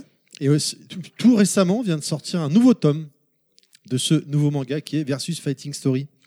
Le tome 3 qui vient juste de sortir. Peut-être tu peux- l'année dernière, tu nous avais teasé un petit peu euh, ce qui allait se passer euh, dans, dans le futur tome qui arrivait. Là, vu qu'il est tout frais, peut-être que tu peux nous en parler un petit Bah, peu. dans le tome 3, en fait, c'est la fin de l'arc du tournoi du mix-up de Lyon, le vrai mix-up, hein, où il joue à Street 5, mais en même temps, il y a un gros passage au Japon euh, où c'est un flashback en 2005, quand euh, la grande invasion, quand plusieurs des personnages vont tenter d'aller gagner contre l'empereur à Sur Strike. Donc ça se passe à Takada Nobaba, la salle Mikado, et ça joue à Sur Strike, en fait, dans le tome 3, du coup. Euh, avec euh, Mimosa, hein, le français et TKO, qui sont vraiment de, venus faire de l'acquisition de vidéos pour qu'on ait des, des vraies phases de 3-3. euh, et sachant qu'en plus, dans l'album, on a rajouté un cahier euh, rétro gaming, un vrai cahier rétro gaming avec pas mal de rêves, de présentations de jeux et tout à la fin, comme si on faisait un mec de rétro. C'est à la fin, tu dis, l'éditeur fait Pourquoi tu fais ça? Fais T'inquiète, t'inquiète, on le fait. Ça passe. C'est ça, aucun rapport, c'est pas grave, on le fait. Donc il y a du rétro dans le, dans le, dans le 3. tome 3. Et, euh, et le tome 4 sera la fin du premier arc, où ils vont. euh, on revoit aussi un peu de Stunfest d'ailleurs dans le tome 3. Et donc dans le tome 4, euh, pour se préparer à l'entraînement au Japon, qui est l'arc 2, mais donc la fin de l'arc 1, pour s'y préparer, pour avoir le droit d'aller s'entraîner au Japon, ils doivent d'abord aller gagner le tournoi de 2X, de Super Street Fighter 2X. Au HFS Summer, euh, qu'on salue. Donc, euh, donc, ils vont aller au HFS Summer pour tenter de gagner à 2X. Ce qu'ils n'avaient pas prévu, c'est qu'un des Five Gods euh, japonais s'y rendrait également. Et ce que tu apprends notamment, et ça, c'est le truc le plus ouf. Putain, je spoil le tome 4, Ouais, alors que le tome c'est 3 ce vient sortir. dire, mais- En fait, bon, c'est bien. Ça donne envie. en voilà, t'as temps. les, t'as les, tu sais, c'est comme dans l'arc de Poséidon dans Senseiya. Dans le monde, en fait, t'as les, t'as les sept piliers Mhm. qui soutiennent euh, la maison du premier empereur du versus fighting au Japon. Tu vois, c'est les sept piliers. Si tu veux pouvoir aller défier le premier empereur au Japon, donc euh, le vrai euh, Rao, si tu veux, du versus fighting, mais que personne ne sait qui c'est, mais que c'est lui l'empereur. Mais si tu peux juste oser le défier, il faut que tu détruises d'abord les sept piliers. Faut, donc sept piliers, donc sept tournois, sept lieux, et il faut que tu détruises les sept piliers pour pouvoir euh, voilà, aller euh, l'affronter. Ça, c'est la base. On sent que t'en as encore sous le coude. hein. Ah oui, oui. ah ouais, ouais, c'est. C'est c'est une belle histoire, euh, cette aventure euh, manga là. En tout cas, on se marre bien. Ouais. Je sais pas, je sais pas si c'est une belle histoire, mais on se marre ça, bien. ça, ça- ça marche bien, visiblement, parce que vu que tu continues à sortir des tomes. euh, Bah, le, non, ouais, le, le 1 avait, euh, le 1 avait très bien marché, en tout cas. Et du coup, euh, t'as tout ton plan, t'as toute ton histoire euh, prévue sur euh, jusqu'à la fin ou T'es un peu le George Lucas? Euh, à quel point tu t'es projeté en fait, euh, sans dévoiler quoi que ce soit. Généralement, Oui, non. généralement, ce que tu fais, c'est que tu es projeté euh, sous forme de, de synopsis et de d'arc. Par exemple, voilà, on- je sais, bon, évidemment, le tome 4, je suis en train de l'écrire. donc je Tu sais où je tu vais. vas, quoi, je veux Ah dire. bah oui. Et euh, le, le- le cycle d'après, euh, je pourrais dire, voilà, ce cycle, il se passe à tel endroit. Tel tome, c'est ça le début. Voilà ce qui se passe pendant, voilà où ça se T'as les termine. grandes lignes, quoi. Voilà, mais après, euh, quand tu rentres dans le détail du, du script détaillé, voilà, il y, a des- il y a des pierres qui peuvent bouger, mais euh, si je prends ce qu'on avait au début du premier arc, quand on a planifié les quatre premiers tomes, euh, voilà, ça commence et ça se finit exactement. On a dit que ça commencerait, ça se finit. Après, parfois, il y a des flashbacks qui vont se rajouter. tu vois, l'histoire des sept piliers, ouais, je l'avais pas au début. Je savais juste qu'à un moment, ils allaient essayer d'aller défier ce premier empereur. Voilà, mais c'est pas, voilà, ça, c'est des choses qui se, qui se rajoutent au fur et à mesure. Et, et- ouais, voilà, oui. Et t'as déjà la fin en tête, la, la fin fin, tu l'as déjà, Non. tu sais déjà ou Non, tu te dis euh, Honnêtement, non. j'ai la fin peut- de, de, de, de l'arc 3. Mais en fait, j'ai pas été plus loin parce que je me suis dit, euh, soit on aura eu, au niveau des ventes, pas la chance d'aller jusque-là, soit, euh, de toute façon, on n'y sera pas dans deux ans. Donc, voilà. Mais C'est cool en tout cas. Une dernière euh, question avant de refermer euh, cette. Oui, ah oui, Nostal, Non, mais moi, la main. je, je- je voulais conclure un petit peu euh, là-dessus. Je voulais savoir un petit peu toutes les, les cartes à côté, toute l'actualité et tout ce que tu fais à côté, parce que je sais que tu fais pas mal de choses. On a parlé de Hard Looters, on a parlé du manga. Je voulais savoir un petit peu quels sont tes, tes projets. Est-ce que, euh, par exemple, je sais que pendant un moment, tu donnais des cours de manga, Ah c'est justement. On parlait du manga, tu donnais des cours. Je ne sais pas si c'est toujours le cas. Non, alors j'ai donné des cours, j'ai commencé à Eurasium en 2005, ça remonte. hein. Euh, après, j'ai donné des cours aussi à l'Académie Delcourt. Et, euh, et pendant longtemps, et pendant longtemps, j'ai euh, j'ai donné des cours à Isard Digital. Et j'avais pas mal d'ailleurs d'élèves qui présentent des, des jeux indés, euh, Skyball Zack, des trucs comme ça. Ils étaient, c'était mes élèves à Isard Digital, hein, donc c'est c'est assez rigolo. Le monde est petit. euh, ouais. Et donc j'ai donné pendant pas mal d'années de, de cours là-bas, mais j'ai arrêté, j'avais trop de choses. Donc j'ai arrêté en fait. Enfin, j'ai pas totalement arrêté parce que je donne toujours parfois des séminaires qui est euh, comment exploiter euh, les mécaniques game design de l'arcade des années 90 dans les jeux vidéo d'aujourd'hui. Ou comment négocier un jeu à millienne au lieu de 1080. Ça pourrait être, ça pourrait être le, voilà. Donc, euh, mais ça reste du coup un séminaire. C'est plus des cours suivis euh, à l'année. J'ai absolument plus le temps. Et je pense que répéter la même chose dans- depuis 15 ans, ça m'a, ça m'a un peu fatigué. Même si j'adore donner les cours, j'adore les élèves, j'ai besoin de renouvellement. Euh, donc quand tu fais un séminaire, tu peux changer tu sais, à chaque fois de sujet et je trouve ça beaucoup plus passionnant. Et en plus, ça te bloque qu'une journée, euh, mais pas genre trois jours de suite, Mm. 8 heures par jour de cours. Quoi. Mm. Euh, voilà, donc j'ai fait des choix cette année parce que je, à un moment, quand tu veux faire plein de choses, ça devient difficile soit de tout faire, soit de tout faire à peu près bien, et donc tu commences à faire des trucs nazes. Et donc le but, c'était d'éviter de- d'en arriver là. Tu Voilà. préfères en, en sélectionner ce que tu veux faire et Voilà. le faire autant. Ouais, ouais, ouais, ouais. Donc Et- les cours, j'arrête, entre guillemets. En grande partie, je fais toujours un peu, mais c'est vraiment plus autant qu'avant, du tout. Éventuellement, tout à l'heure, tu parlais de, dans l'événementiel. Tu as d'autres projets encore euh Bah, Il y a le Red Bull Comité qui va continuer, mais Voilà. ça, c'est le, le truc le plus secret. Je suis sous NDA, je ne peux rien dire. Et il y a d'autres très gros trucs qui se préparent, mais je suis encore plus sous NDA. Donc, comme je veux pas euh, D'accord. Bon, mais mes clients, pas me alors, faire parce que- virer. On est- on est euh, entre nous, t'inquiète. euh, Je peux pas. Euh, voilà. Après, euh, je dis juste.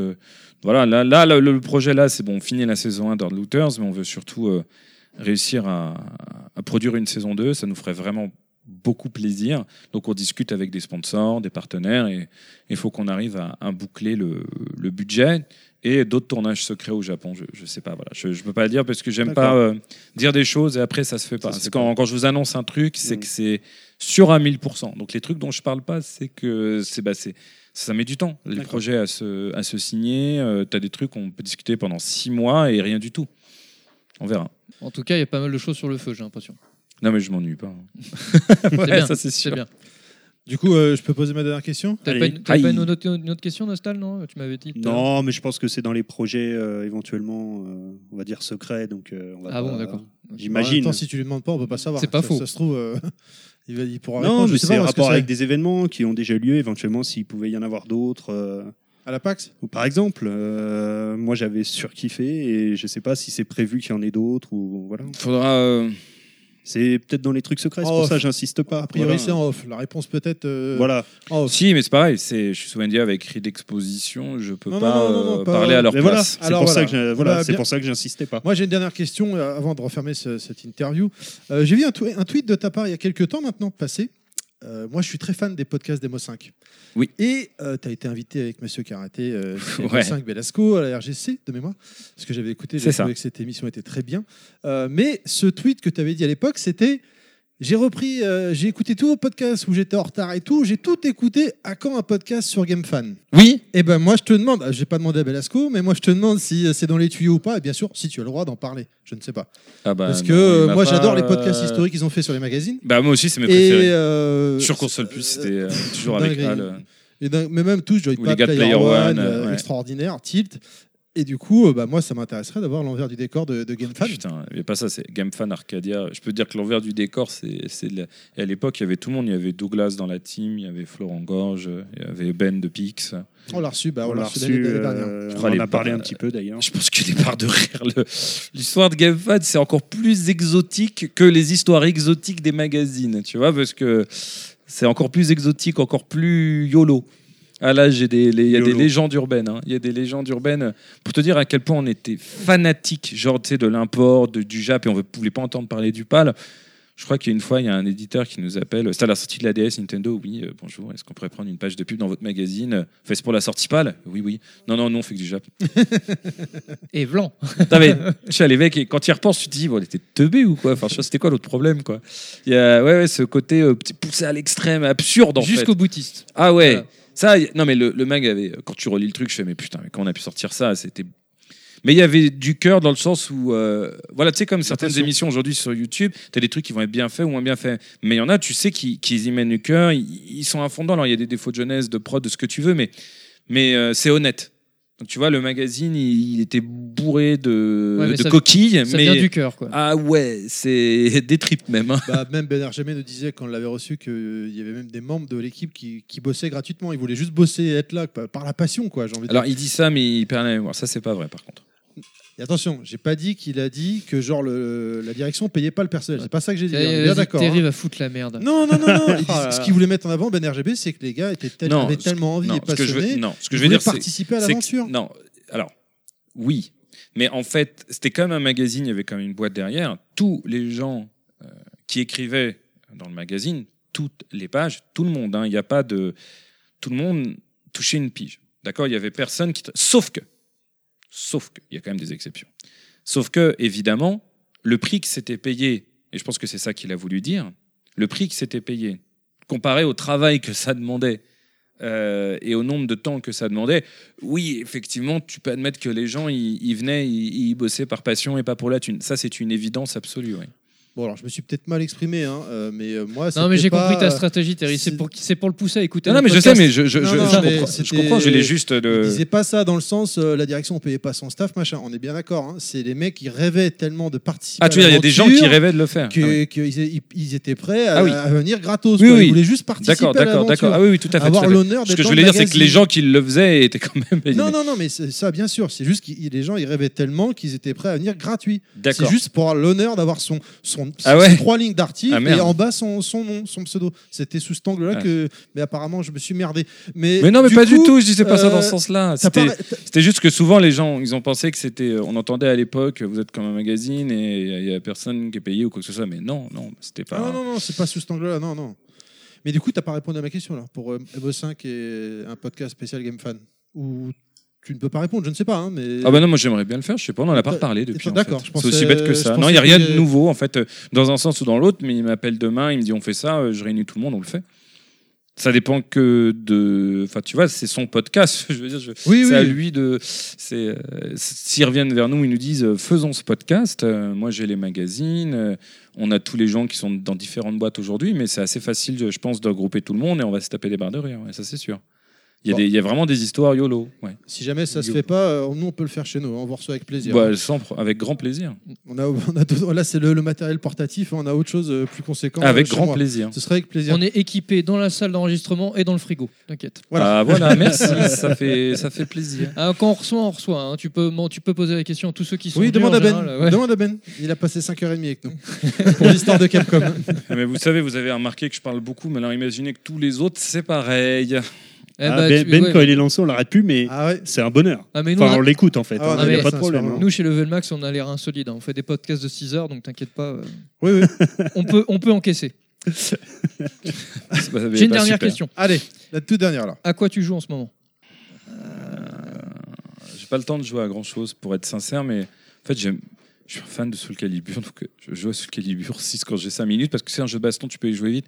Et comme j'ai toujours joué à Soul, je faisais les tournois à l'époque, bah, je sais déjà jouer, c'est pratique. euh, et euh, et y a DB Fighters, parce qu'il y a le petit Goku qui vient de sortir, hein, celui de DB GT. Alors forcément, bah oui, des jeux de combat.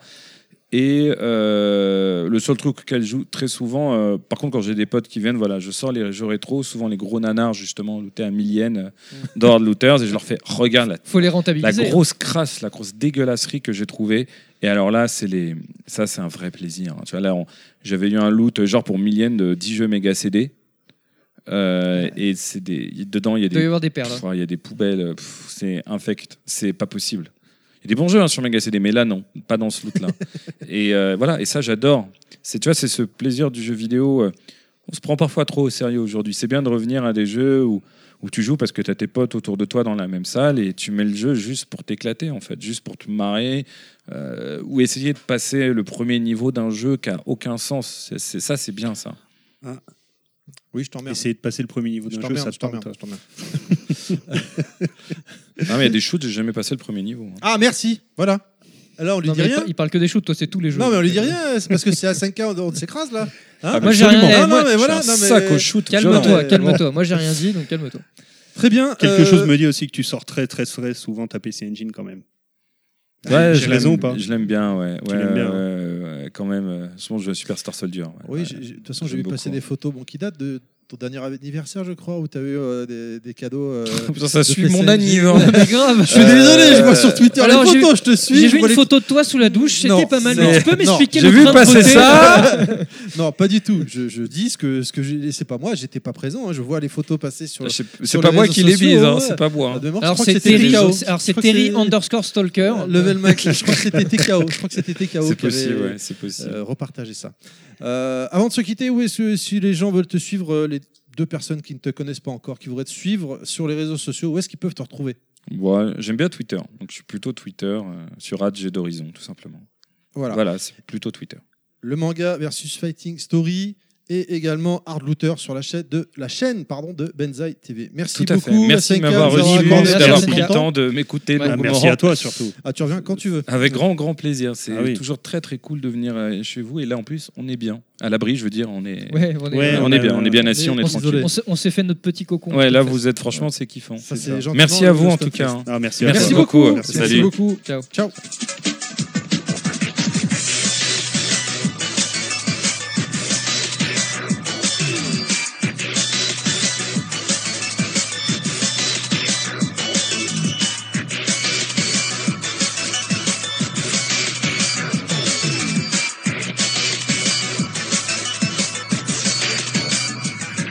Continue dans notre euh, long road trip à travers le Stunfest euh, 2019, Notre exploration. notre exploration euh, profonde euh, des méandres euh, voilà, du Stunfest. Et là, on a trouvé, je sais pas comment on peut les qualifier. Euh, Je pense Des douceurs. Moi, je dirais le personnage caché le- de Guacamele. je me suis dit, ouais, c'est vrai, il y a, il y a Ah ouais. jeu qui est sur le stun. Vous pouvez aussi m'appeler El Fuego de la Cruz Mexico, Donc, euh, monsieur. mais plus connu sous le nom de Monsieur Caresse de la team Monsieur Douceur Et Monsieur Copain. et monsieur Copain. et le grand Monsieur Copain. Mr. Tichoun. Alors, pour, pour, euh, pour l'anecdote, euh, vous allez nous dire, chers auditeurs, euh, ils sont qui que- Qu'est-ce qu'ils font là? Alors, à la base, ce sont des passionnés qui viennent au Stonefest comme tout le monde, comme nous tous. Et Monsieur Caresse, lors du- d'un tournoi, a caressé gentiment la joue de Nostal. N'est-ce pas, Nostal? Bah, c'est ça, je me suis gentiment fait caresser euh, Virtuellement. à Breakers.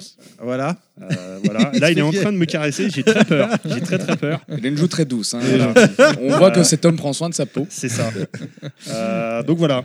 Donc euh, des personnages. Moi, je, en fait, euh, j'arrive au tournoi. Bon, par, euh, La main sur la cuisse. alors Ah, c'est voilà. pas très radiophonique, mais j'ai une main sur la cuisse. J'ai l'impression d'avoir Pilaf à côté de moi. Pilaf. L'interview Euh, se passera comme ça. Et donc. Ça met en confiance, c'est bien. J'arrive au tournoi, premier tour, on me dit bah, bah, tu vas jouer contre euh, Monsieur Carès, d'accord. Et puis je vois un mec arriver en catcheur mexicain. Donc euh, voilà quoi. Bah, je vous laisse enchaîner Voilà. parce que la main, la main se déplace.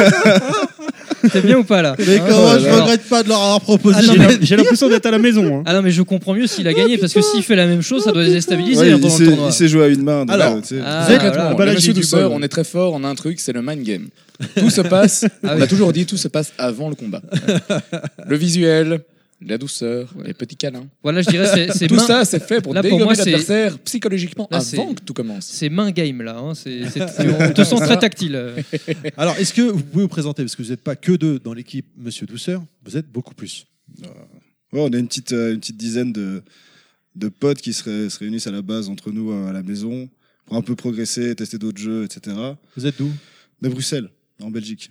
Ouais. Et donc on a Ceci fait explique cela. Ouais, Voilà, on a- ok. ouais. Vous avez fait des kilomètres hein, quand même. Ouais, ouais, on a, bah, ça fait la, c'est quoi, la cinquième ou sixième fois qu'on vient. Chaque- Cinquième cette fois. Cinquième. Cinquième Ok. Et à chaque fois, c'est euh, 600 km dans la tronche pour euh, se faire rouler dessus euh, la plupart du temps. Mais après, euh, après voilà, c'est c'est- c'est chouette. On fait des, des micro-résultats, on est rigolo, euh, content de le faire. euh, on espère mettre une bonne ambiance aussi. Et euh, voilà, le, le plus important, c'est de, de partager ce- ce- cette passion avec les gens. quoi. Bah, au final, faut dire qu'à l'origine, le fighting game à Bruxelles est tellement coincé et tellement sérieux Ouais. que c'est là qu'on a eu l'idée de se dire bon, on va prendre un peu tout ça en contre-pied, on va s'habiller en rose, prendre des pseudos à la con, on va s'appeler Monsieur Douceur, on va aller au tournoi comme ça, et ça va faire chier les gens, mais nous on va se marrer parce que le gros principe de ça, hey, vous avez les cartes de visite, c'est cool. Le gros principe de ça, c'était on s'en fout, on, on dose entre potes. Maintenant, on a envie quand même de, de tester un peu nos skills qu'on apprend et tout ça contre des gens à des tournois, des événements, euh, même euh, dans d'autres pays et tout ça. Bah, le Stunfest est l'exemple. Donc on s'est dit, on n'a pas envie de s'habiller en noir avec des trainings euh, de team, de machin. euh, voilà, Ouais. on va mettre des pulls gros, on va s'appeler avec ce pseudo de pourquoi le masque de lutteur, de lutteur mexicain? Ça, c'est une autre histoire. C'est un masque que j'ai depuis, euh, depuis des années. Quand j'ai fait mon premier festival de métal, tiens, j'avais ce masque et depuis, je l'ai toujours gardé. Et je sais pas, je le. tu, ça a le, tu rentabilises. voilà. c'est un, masque, dit, euh, masque qui fédère euh, les gens. Quoi. on peut pas le louper. Ah, ça, c'est c'est un fait, on peut pas le louper. À la fin, ça fait partie de l'identité visuelle hein, de la alors team. hein, Ouais, ça, ça et la couleur. Ah la ouais, couleur euh, rose on- fuchsia. Je trouve euh, que, que ouais. pour un, un délire de potes, vous êtes quand même euh, mis vraiment à fond dedans. Ah vous ouais, avez ouais. tous des, des, pu- des, des gilets euh, le- le avec les côté logos, vous avez des stickers, vous avez Ah, des J'aime bien le, le gilet qui a un petit côté cuir moustache. Ouais, Des- stylé. Ça fait Des ré- cartes référence de à un, visite. à un précédent podcast qu'on a fait. Des cartes de visite, chers auditeurs. c'est- On vous mettra un tweet tout à l'heure sur la photo. Vous verrez le, le tweet qui est. ah, La, la- carte de visite est improbable. J'ai vu des badges, des, des badges. Il m'en a donné ton pote tout à l'heure, Thomas. Et je sais pas ce que j'en ai branlé. Où il y en a un où c'était marqué Je te baise à deux x Ouais, je te baise à deux Alors, X. je te baise à deux j'étais X, ouais. mort de rien. Ça, c'est. Euh, ça, Celui-là, il c'est- est collector, effectivement. Et Ouais, tout bah, est. Moi, je l'ai mis là. Voilà. Ça représente. Avec le Tatsumakui. Mais bon, ça, c'est une autre. Le Tatsumakui. Ma couille. Elle est extraordinaire. C'est extraordinaire. La, grosse chance de la team, c'est qu'on est trois personnes avec graphistes de métier dedans. Ouais. Du coup, visuellement, Ça vous- c'est on a facile les pour moyens d'envoyer ça, quoi. Ouais, puis vu que vous avez de l'imagination, après, il n'y a plus qu'à. hein, il y a Bah, Ah, la charte ouais. graphique est toute faite en fait. On a commencé avec du rose, avec des bits, avec des cœurs. Et euh, voilà, on, on développe autour de ça à chaque fois. On a un bichon qui revient. On a des. Ouais. Et honnêtement, moi je fais ça comme boulot. Et euh, c'est moi qui ai imprimé une grosse partie des stickers. Mais en fait, j'ai mon boulot et à côté de ça, c'est la petite récréation. C'est vraiment le graphisme pour faire plaisir. C'est euh, les messieurs douceurs. quoi. je Ouais, prépare ouais. tout le brawl pour le Stunfest. Et... C'est vrai que c'est lui qui s'occupe de tout et il est un peu hyperactif là-dedans. mais dans tous les cas, ça claque quoi. Même nous, Ah à oui, chaque fois, il nous montre les trucs, on est là, mais c'est pas possible. Il dit, Ça va de plus en plus loin. Oui, des stickers. Ah, Il y, a- il y a de l'idée. Hein, ouais, c'est ouais, c'est marrant. Et, euh, et du coup, euh, Le comme- but, c'est de, c'est de faire marrer quoi. Ouais, bah ouais, bah C'est là, bon. C'est franchement, l'objectif est, atteint. C'est- difficile d'oublier une rencontre avec l'un de vous, et notamment Monsieur Douceur, n'est-ce pas? Et euh, du coup, comment vous avez entendu parler du Stunfest Ouais, bah, le Stunfest, en fait, c'est un truc. euh, je pense qu'on on- on est joueur de jeux de combat depuis longtemps. On sait que c'est un événement hyper important autour de, de ça, point de vue des tournois et tout. et tout pardon. Et moi, j'avais envie d'y aller avant même rencontrer euh, la douceur, quoi. Donc, euh, voilà. Et Après, ce qui est bien, c'est vu qu'on est une petite dizaine, ça s'est concrétisé en groupe. Ça nous a tous motivés à fond. Du coup, on a train. À l'époque, c'était Su- Super Street 4. Ouais. Et ça, c'est vraiment notre jeu du cœur. On y joue encore. C'est le jeu qui est mort partout. Mais nous, on s'en fout. C'est notre jeu. Ah, Il y a bien 3-3 qui tournent encore. donc ouais, ouais, pas, mais ça hein, reviendra. ça euh, reviendra. Mais pour l'instant, c'est euh, en, en creux. C'est un peu dommage, mais bon, c'est comme ça. Ouais, il est un peu dans le gap. Il est pas assez vieux pour Ouais, être rétro ouais, ouais. et pas assez nouveau que pour être encore nous, c'est C'est- c'est notre cœur, quoi. Ce putain de jeu. Bah, c'est est- jeu qui a formé la team. hein, Ouais, c'est le jeu qui a formé la team et c'est le jeu pour lequel on s'est déplacé à l'époque pour venir euh, faire le tournoi. On était plein d'espoir. Ouais, on est méga chaud, bazar, C'est- pff, éclaté par terre, marcher dessus. Voilà. Allez, va boire, va boire tes trucs dehors et euh, fais rigoler les gens parce que tu t'es fait laver, quoi. Et donc c'est ce qu'on a fait. Finalement, euh, tout, tout s'est très bien passé. On a eu de super retours, les gens étaient super sympas. Au début, un peu bizarre. Ouais, c'est quoi ces mecs en rose qui crient, qui font- foutent le bordel?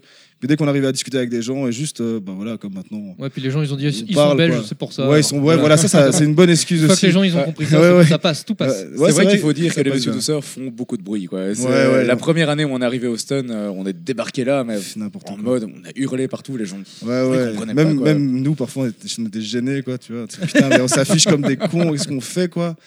Et en fait, euh, bah, le deuxième jour, non. On- Non, mais c'est pour ça que vous faites 600 km parce que vous êtes euh, assez loin quand même de chez Ouais. vous, donc du coup vous pouvez faire n'importe quoi. on Ah, va pas vous mais tu sais, à reconnaître. Bruxelles, on fout le bordel aussi. hein. Ah, d'accord. Mais en fait, ce qui était marrant, c'est au premier Stun, on s'est réveillé euh, après le premier jour, donc le samedi matin, en se disant, bon, on va y retourner.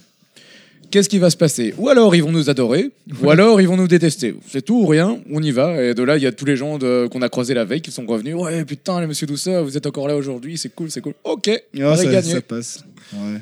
Ah, Bah, c'est chouette, franchement. C'est l'avantage du Stunfest, hein. c'est c'est une grande famille, euh, il y a une super bonne ambiance et puis effectivement le, on est, enfin ils sont tous un peu dans ce côté décalé. euh, on voit même euh, sur scène avec des gens comme euh, comme euh, Zouzou. ou, Il a fait le dindon. Karaté. Enfin, voilà, fait le c'est- dindon. Zouzou a fait le dindon. Voilà, je tiens à ça. souligner que donc, euh, je le respecte pour ça. Et alors, votre, c'est bien dans le dans l'ADN, on va dire. Ouais. votre ressenti pour le moment, on est au milieu de l'event à peu près là pour le moment. Ouais. Euh, comment ça se passe pour vous? Que- quel est- Qu'est-ce que vous avez, qu'est-ce que vous avez remarqué dans Bah, le Stunfest en le fait, hein? premier truc qu'on a remarqué, c'est qu'il y a enfin des bières, quoi. C'est vrai. Avant c'était du cidre, donc c'était plus Je tiens à signaler que Monsieur Douceur a eu la première bière servie au Stunfest. Ouais, On était devant. on est fiers de ça. 11h50, on était devant, on faisait la file. Ouais. La En fait, première toi, était pour nous. Peut-être vous étiez les seuls à faire la file pour la bière en fait. Peut-être. Euh, Ouais, que les ouais, gens faisaient la file pour ouais. rentrer dans le Stunfest. Non, nous, on était déjà rentrés depuis longtemps. Attends, on est des infiltrés. mais, euh, mais non, mais c'est super à chaque fois. Il y a juste la f- beaucoup moins de monde que les autres années, je trouve. Alors là aujourd'hui c'est quand même noir de monde là. Aujourd'hui, il y a beaucoup de monde. Ouais, mais par exemple, le vendredi c'est normal le vendredi. Ouais, l'année passée, on a dû faire la file, mais exagéré pour rentrer. Un truc de fou. Ah ouais? Oui, mais parce que- il y avait ah oui. beaucoup moins de monde hier. Alors, je me fait, rappelle des finales de 3-3. Oui et non. Parce qu'en fait, l'année dernière, euh, c'était la même file pour tout le monde. Alors que là, cette année, il y avait une file Ah pour oui, les gens qui c'était avaient déjà pareil, passé, une c'est file pour les compétiteurs. Et donc, on est rentré des deux côtés. Donc, du coup, Oui. ça a été un Ah ouais. peu plus vite. Moi, j'ai l'impression qu'il n'y avait personne. Enfin, c'est peut-être euh, moi qui. et en fait, qui on discutait non. justement avec les- organisateurs, etc. Et finalement, non, rien qu'hier, il y avait plus de monde que vendredi la- l'année dernière. Mais sauf que comme c'est plus étalé, Ah ouais ils ont. Oui. Ils ont Ah bah, ils, ont, ils réparti euh, tous les stands d'une autre manière. Euh, ça se voit peut-être pas forcément de prime abord, mais finalement, les gens sont pas regroupés. Ils sont, plus étalés sur le stun. Du coup, ça respire un peu mieux et tu as cette impression qu'il y a un peu de moins de monde. Mais au final, non, c'est parce que c'est mieux dispatché. tout Ah ouais, bah, bah, ça marche bien. Voilà. Bon, c'est cool. Hein, Et en tout cas, aujourd'hui, ouais, c'est le, succès. Quoi. Là, c'est noir de monde et ça fait plaisir. Quoi. Et alors vous avez fait quoi comme tournoi? Euh, moi, j'ai fait Breakers en 2v2 et euh, Third Strike en solo hier. Mhm. Euh, Breakers en 2v2, ça va, on a fait quelques petits, quelques petits résultats Ouais, On cool. n'était pas dégueulasse sur Breakers. Non, c'était hein, pas dégueulasse, mais euh, bon voilà, on aurait voulu aller plus loin, mais ça c'est normal. Par contre, 3.3, les mecs, euh, Ah ils sont c'est intestables. des, c'est des machines. Ouais, hein. c'est- Ouais, 3-3. Bah, c'est- c'est c'est le jeu du cœur aussi, donc moi je savais très bien que j'allais me faire tuer. Puis le, Voilà. au bout d'un certain temps, les- des anciens jeux comme ça, euh, les mecs qui restent dessus, c'est les mecs qui sont dessus depuis X temps et qui Ouais, ont développé ouais, un skill. ouais, quand t'arrives, même si ça fait un moment que tu joues, mais on n'est pas à leur niveau, les mecs, euh, ils sont pris une avance, euh, tu fais ok, bon. ouais, c'est vraiment de des te passionnés. faire quoi. casser les dents euh, très rapidement. Quoi. Et toi Monsieur Carès alors euh, hormis le fait que tu aies caressé la joue à Nostal euh, au Moi hier, c'était le fameux Stuntacus top 16 quand même, perdu sur un bench match où un type a utilisé son joker pour tirer guilty. Aïe. Voilà, ça c'était triste, mais sinon, belle performance. Hein, Ouais, je suis top 16, content. c'est bien. euh, J'ai eu des bons tirages entre Breakers et CVS2. Tout le monde, Ouais, il a eu de la c'était- chance. Ah ouais, Ouais, j'étais content. ça, on a fait Breakers aussi. euh, on a été un peu moins loin que les copains, mais euh, voilà. Aujourd'hui, Windjammer, ça n'a pas duré longtemps, mais en même temps, en se réveillant à l'hôtel avec de la chouffe une heure avant, c'est pas le meilleur jeu pour tester tes réflexes. Clairement pas. Ça, c'est sûr, effectivement. Sinon, bah, tant qu'on y est, on organise aussi euh, pour la première fois Oui. notre propre Alors- tournoi de pile ou face. Je veux bien en parler. Ah, mais on veut participer. on allait La y petite venir. inscription à côté de l'entrée, les c'est Mettez Ouais. votre nom. On allait venir. Ça sera demain. euh, bah, là, on boit toujours des bières hein, près des vitres. D'accord. Et alors, euh, spot. comment ça se passe et... Alors, c'est jamais Terry, comment, Comment pile ou ça se face, passe comment Pile ça ou se passe? Alors, Ah non, mais une c'est-à-dire pièce, quoi de côté. tu, tu, tu, tu choisis, Non, le, euh, le règlement sera là. En fait, on a, propre, on a apporté nos propres pièces, donc de toutes les vieilles monnaies d'Europe avant que l'euro euh, bouffe tout. On a euh, ouais, des, des Belges, des Italiens, des Allemands, des On a un select screen aussi on. Ah donc en gros, c'est, on s'est Ah, dit, ça va on va faire un tournoi, vu que tous les gens vont être dans la zone tournoi depuis trois jours, ils en auront un peu marre du cliquetis des sticks, euh, des gens qui se lavent pas, etc. Ah, c'est une belle image du gamer, c'est vrai. Mais y en a. Ouais, hein. tournoi Smash aujourd'hui, hein, excusez-moi. Euh, donc, Ça se mâche. mais donc, ça sera un tournoi un peu en contre-pied de tout ça, les rats libres, où on fait juste flipper des pièces. C'est le tournoi de la chance absolue, vu qu'au A priori, t'as une chance sur deux, quoi. oui, Bon, voilà. Un peu comme le Stuntacus. Et alors, qu'est-ce Ouais, qu'il c'est a gagné à l'arrivée Ah, ça, on vous dit pas. Oh, le premier prix vaut la peine, c'est tout ce qu'on peut vous dire. ouais. mais il vaut la peine. J'ai très peur. Est-ce que vous serez sur scène pour les phases finales Un bisou. Si le Stunfest veut bien nous accueillir, on adorerait faire Mais la Vous êtes rapprochés peut-être d'eux ou pas du tout ou- Bon, on va, on va continuer un peu. Que bon, c'est vrai qu'il y a des affiches. Non, mais blague à part, il y a- il y, a quand même des affiches dans le. Placardé dans l'enceinte. Voilà, donc. euh, non, ils ils étaient d'accord. hein, Ils étaient d'accord. Bah, si on a, ouais, pour les affiches, c'était d'accord. Maintenant, demain, ça dépend de l'heure où on fera le tournoi. S'il y a un petit creux ou- Ouais. sur la scène qui s'accorde bien avec les phases finales, euh, ouais, on demande et on y va. De toute façon, on a été ça- d'imposture jusqu'au ça bout. peut être très très ça pourrait être un bon délire. Ça ouais. Restreamer sur Ah, Twitch. il y aura du ça, gros commentaire live, il y aura- 2019.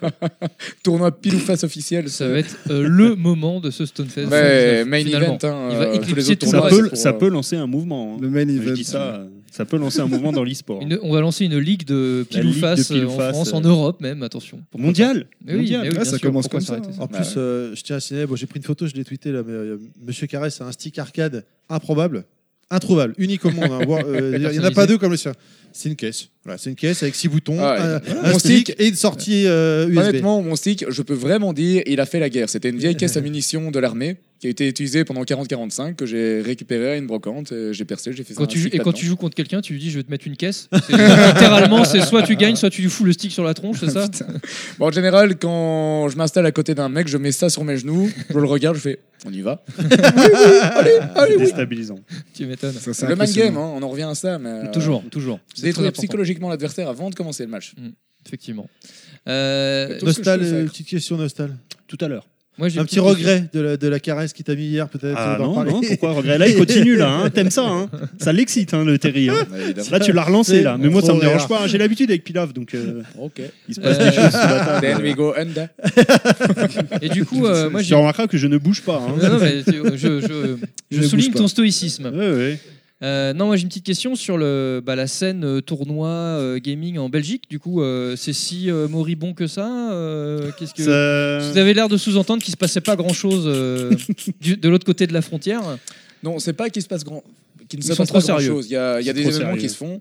Mais pff, ouais, le gros noyau dur de la communauté des jeux de baston en Belgique, euh, vraiment, c'est des tryhards très sérieux. euh, voilà. C'est Maintenant, trop sérieux, ouais.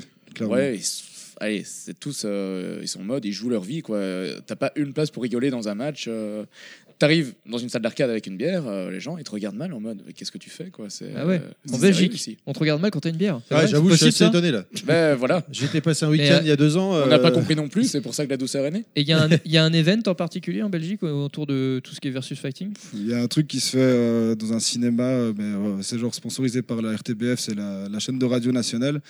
Et un truc qui s'appelle Tarmac, ils organisent. euh, Bah non, des- attends, t'avais un événement qui Capcom Pro Tour hein, cette année. Mais ouais, des- mais il y a pas, il y a ça. Et puis il y a le, je crois que c'est le truc le jeudi où tout le monde va doser euh, Street 5, Smash Bros et compagnie. C'est pas nos jeux du cœur, donc ça on le dit clairement.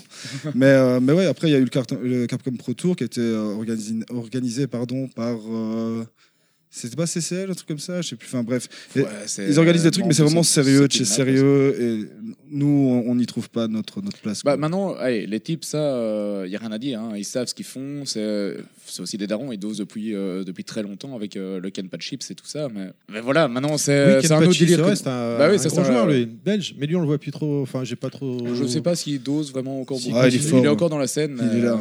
Euh. Ah ouais Il est- caché. Non, je dis pas qu'il est pas fort, mais Non, non, non. on le voit plus vraiment. Enfin, en tout cas en France. il me Ça dépend les événements, quoi. Austin, il est pas venu cette année, non? Non, il est, pas venu. non. pas Hein. Parce que même l'année dernière et l'année d'avant, enfin, il y a trois, il y a quatre ans, je l'ai- m'a pas semblé le voir. Plus. bon. Mais bon, secouez- secouez-les un peu, bougez les mentalités, allez-y, rentrez dans le tas. À un moment Non. donné, vous allez peut-être réussir à les, hein, à les dérider, quoi, je sais pas moi. Ouais, bah après, chacun a sa vision des choses aussi. Hein. On Ouais. va pas commencer à faire chier les gens. euh, Oui, alors qu'eux, ils sont hyper sérieux, arriver comme des, comme des cons. euh. C'est dommage, tant pis pour eux. Tant pis pour eux, mais au moins c'est bien. On profite euh, de ce que de la Belgique, de ce que la Belgique fait de mieux en termes de comment dire, je Oh, sais pas, Quel de, honneur. de délire et de, et de bonne humeur. Donc c'est bien, c'est pas plus mal finalement. Euh, en tout cas, vous avez pleinement votre place au Stunfest hein, finalement. Ah, merci. Même si effectivement ça dénote. Ça, ça dure à peu près 5 secondes dans ta tête et après tu te passes à autre chose. Ouais, non, c'est normal, c'est le Ouais, Stunfest. ouais. Bah, le Et voilà. Stunfest, c'est- on s'est tellement bien. Honnêtement, le- la première année où on est venu, c'était un peu l'objectif, le premier objectif qu'on s'est fixé en tant que team. On va aller là, on va voir ce qui se passe. Ça a l'air cool, les gens ont l'air sympas et tout. On va voir un peu. Puis on s'est tellement bien marré que maintenant. Il y a de la bière et des galets de saucisses. Ouais. Surtout qu'entre temps, depuis 6 ans, enfin avec le break d'un an qu'il y a eu entre deux Stunfest, Mm. depuis 6 ans, les vies de tout le monde ont un peu évolué. Il y en a qui ont fondé fa- des familles, qui ont acheté des maisons, qui ont des prêts, tout ça. Maintenant, c'est un peu plus compliqué. Donc même à Bruxelles, on a un peu moins le temps de se voir, mais ça reste le rendez-vous qu'on ne ratera Ouais. jamais. quoi. C'est le C'est notre, c'est- team building à nous.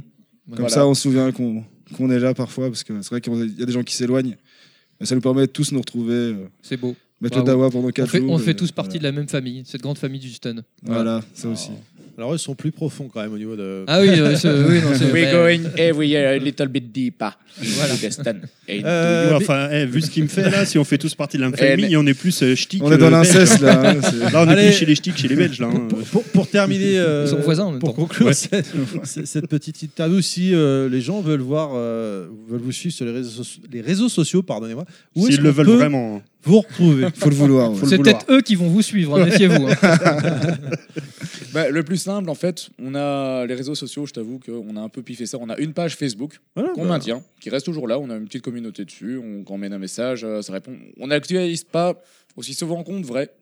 Mais Ouais. quand on met quelque chose dessus, ça compte vraiment, tu vois. Enfin bref, c'est donc sur Facebook, vous tapez simplement Monsieur Douceur. Voilà. Vous tombez sur une page avec des visuels roses et un Zangief à moitié à poil. C'est nous. Voilà. Je viens de publier leur logo avec le Une Zangief à forte poil, euh, identité sur visuelle. Twitter pour ceux qui veulent voir. Messieurs, un grand merci de nous avoir accordé de votre temps. Ouais, merci les gars. Bon festival, continuez bien, continuez bien, pardonnez-moi, et euh, bah, amusez-vous bien. tout Ouais, et simplement. puis euh, on se reverra au tournoi pile ou face. Bah, évidemment. oui. Avec plaisir. Merci à vous en tout cas. Merci beaucoup. marche. Merci à Merci. vous. Je terminerai en disant, ça te rappellera le dernier podcast, euh, Nostal, cuir, cuir, cuir, Cuir moustache. moustache, ouais, c'est voilà. un peu ça, ouais. Ciao.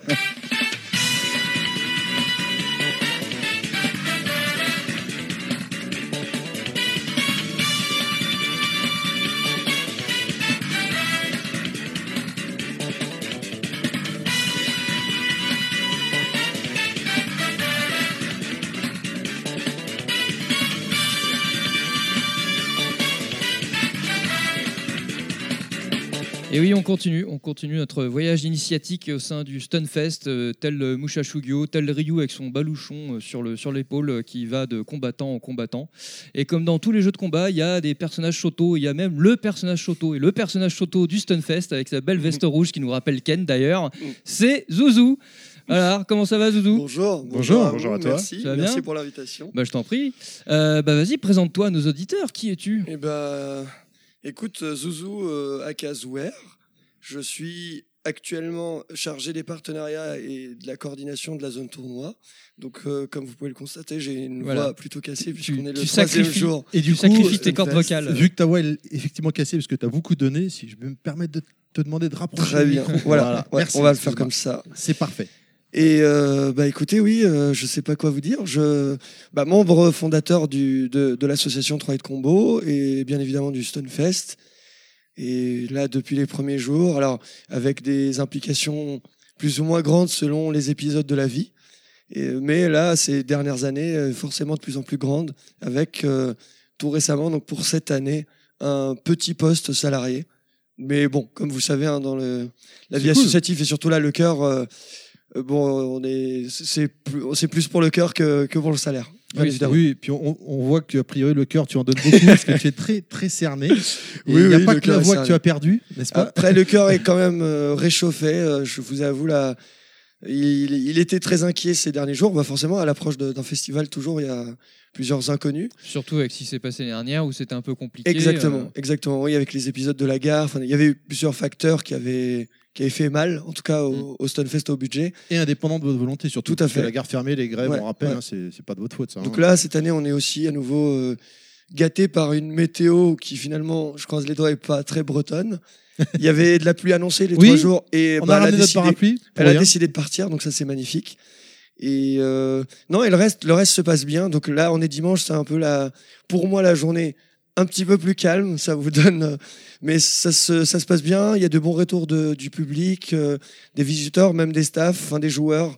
Donc euh, moi, pour le moment, euh, Ouais. Charlie est ok. Eh ben, Charlie on, is on confirme tous ces retours parce que la plupart des gens qu'on a eu la chance d'interviewer, à qui on a discuté, c'était pareil. On a eu que des retours positifs. Euh, un, un truc qui est revenu euh, pas mal, c'est euh, finalement le, le- la disposition euh, cette année. Oui, une c'est vrai, de tout un tas de stands qui était plus aéré, Ouais. mieux dispatché, ce qui évite les gens les uns sur les autres. Ouais. Et euh, du coup, bah, on circule libre. Alors que bon, hier c'était noir de monde, hein, c'était Oui, vraiment rempli. oui, oui. Pourtant, Enfin là, on était bien quoi. Attends, il est pas tard encore. hein. C'est ça, je vois ça déjà va arriver, mais, je vois déjà des arriver dans familles. l'après-midi, je pense. Je vois, des- je vois déjà des familles. Oui, non, mais euh, t'as pas compris ce que je veux dire. Ce que je veux dire, c'était hier en fait. Hier, c'était un bon exemple de, de cette ce que ça pouvait être, voilà, tout à donc, fait. Mm. effectivement, même bien rempli, même euh, voilà, je- au summum, on était, euh, on était, c'était agréable, c'était Ouais. confortable. Ça, Bon, ça, du coup, en amont, c'est beaucoup de, de prises de tête, etc. Parce qu'on est obligé même de trancher entre les copains, entre les stands, entre les indies, entre les Ouais. éditeurs. Parce que l'espace n'est pas infini. Eh il oui. est plutôt limité. Ouais. Euh, mais je trouve que c'est à la fois une qualité et un défaut. Euh, c'est autant une qualité qu'un défaut, finalement. Mais je, je changerais ça presque pour rien au monde. C'est plutôt bien. Ça, ça t'oblige à juste à optimiser l'espace plutôt que chercher à grandir avec ce risque de, de peut-être perdre son âme Mmh. et sans s'en rendre Et oui, Non, non, compte. c'est sûr. Et Ce oui. qui est là, voilà, moi, c'est peut-être une de mes craintes. euh, si, voilà, si je devais avoir une crainte, c'est de dire euh, que, qu'on devienne autre chose Mm. que ce que le projet devrait être ou, ou a été pensé Le projet initialement. ouais. Il faut, Voilà. il faut pas perdre votre âme, quoi. Mais c'est sûr Ouais. qu'à un moment donné, faut, on est obligé de rationaliser pour, euh, pour euh, accueillir tout le monde. Et d'ailleurs, donc vous refusez beaucoup de gens euh, dans les, au niveau des, des participants, des stands, etc. Oui, bah oui, malheureusement, on a beaucoup de, de propositions. Ce qui est bien quelque part. C'est- vous êtes Bah, bien et c'est pas bien parce que bon, oui, oui, voilà, c'est bien d'avoir, c'est euh, c'est comme tout. tout bah, du coup, ça fait des mécontents qu'on va essayer de- Ouais. à- d'expliquer au mieux, mais forcément, on peut pas. Euh, Même là, euh, j'allais dire, euh, pour la première fois, on commençait à se poser la question et peut-être que ça a dû toucher la communauté. Donc, vu que moi, je suis plus quand même euh, orienté partie tournoi, c'est surtout vers là que j'ai le plus d'infos et que je peux vous, vous en parler. Bon, là, on a un peu cassé tous les records cette année, alors que je m'y attendais pas. On va, on va, on va être honnête. Au niveau tournoi, tu veux dire? Au niveau fréquentation, Ouais. au nombre d'inscrits global, pour vous donner des chiffres, donc le Stun est connu pour être le tournoi qui a le plus grand nombre d'inscrits au global euh, en Europe. Donc nous, c'est vrai qu'on communique, ouais, ouais, en Europe carrément. C'est pas en France. Donc on hein. communique assez. Je parle en, en jeu de combat. hein, Oui, j'ai bien, Oui. j'ai bien, j'ai bien compris. Mais c'est ouais. ce qui est marquant, c'est Europe. C'est Europe, pas ouais, ouais, France, quoi. ouais. Donc assez souvent, je sais que quand on communique aux partenaires, parce que sinon je, on reste assez modeste, on dit qu'on est un petit Evo, l'Evo européen. Mm. Alors ça reste, euh, on n'est jamais à l'échelle, je pense qu'on pourra jamais être aux échelles euh, américaines, ne serait-ce qu'en termes de population tout court Mm. et du de géographie, fin de politique. C'est-à-dire que le morcellement, euh, les États-Unis c'est un continent, euh, enfin c'est un pays tout seul. Euh, L'Europe, c'est plusieurs pays avec des, des, des variétés, etc. Donc, euh, bon, et même le, la, la niche euh, en, en Europe est différente de la niche des jeux de combat aux États-Unis et au Japon. Donc, ce qui fait que ça ne se passe pas de la même façon. Mais en Europe, donc, euh, notre record était en 2016 où on avait atteint, on était autour des 720 participants au global. Donc, euh, je rappelle, 2016, c'est l'année euh, du premier Capcom Pro Tour et du premier gros tournoi Street Fighter V. Donc, Street 5 sort, il y a le Pro Tour et le Stun est donc étape majeure. Et Donc à ce moment-là, avez- c'est Ouais. d'ailleurs le seul tournoi en Europe de jeux de combat qui fait 512 joueurs. Il n'y en a ah pas ouais. eu d'autres Ouais. depuis. Et après ça, donc bon, il y a eu un peu la, j'allais dire la déconvenue de 2018, donc l'année En dernière. 2017, vous avez une 2017, pause. voilà, il y avait la Voilà. pause.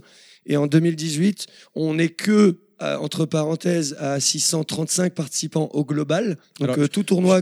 euh, Je précise pour les auditeurs, excuse-moi de t'interrompre, tu as fait des guillemets. oui, hein, pour- oui, pour- j'ai dit entre parenthèses. Parce voilà. que c'est pas visuel, c'est de la radio qu'on fait. C'est pour ça. Et c'est pour ça que j'ai rajouté le entre parenthèses.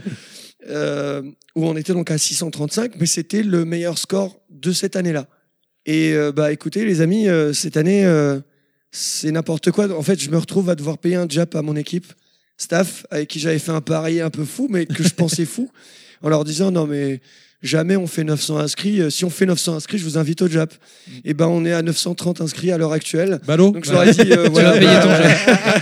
Ils sont combien? Bah, je vais devoir trouver une astuce. hein. Je vais peut-être payer une paire de sushis à chacun parce que sinon. euh, Non, Sinon, tu vois avec un des food trucks là, a dehors, et tu, tu, tu, tu, Sinon, vois, ça- tu prends les récupères voilà. les restes à pas cher. Non mais ça va être un resto basket. hein, je crois qu'on va. Ça marche aussi. Nostal avait une question. Oui, en fait, j'avais une question, mais du coup, il y a déjà quasiment répondu euh, Pardon. Mais c'est pas grave. Non, ma question, c'était tout simplement.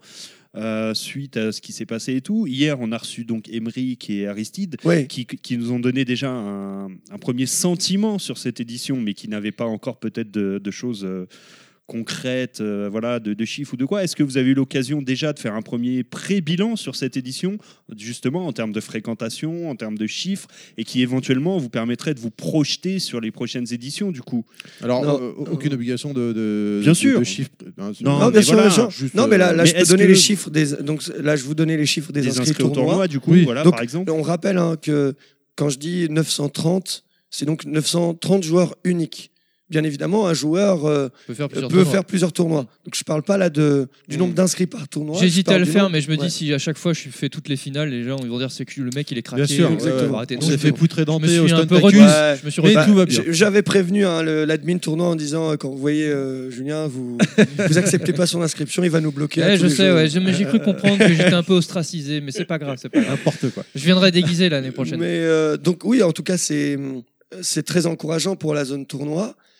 Après, j'allais te dire, euh, c'est très pour la partie tournoi au minimum, c'est très dur de se projeter dans le sens où euh, là déjà, moi, en tant que chargé des partenariats et de la zone, j'ai constaté l'évolution de la scène e-sport, qui pour moi, enfin, j'en suis pas spécialement satisfait de l'orientation que c'est en train de prendre avec cet aspect justement très cash price, très, euh, fi- enfin tous les, bon Capcom finalement, est-ce que il l'avait pensé dès le départ ou est-ce que d'une bonne idée c'est devenu finalement quelque chose de très mauvais.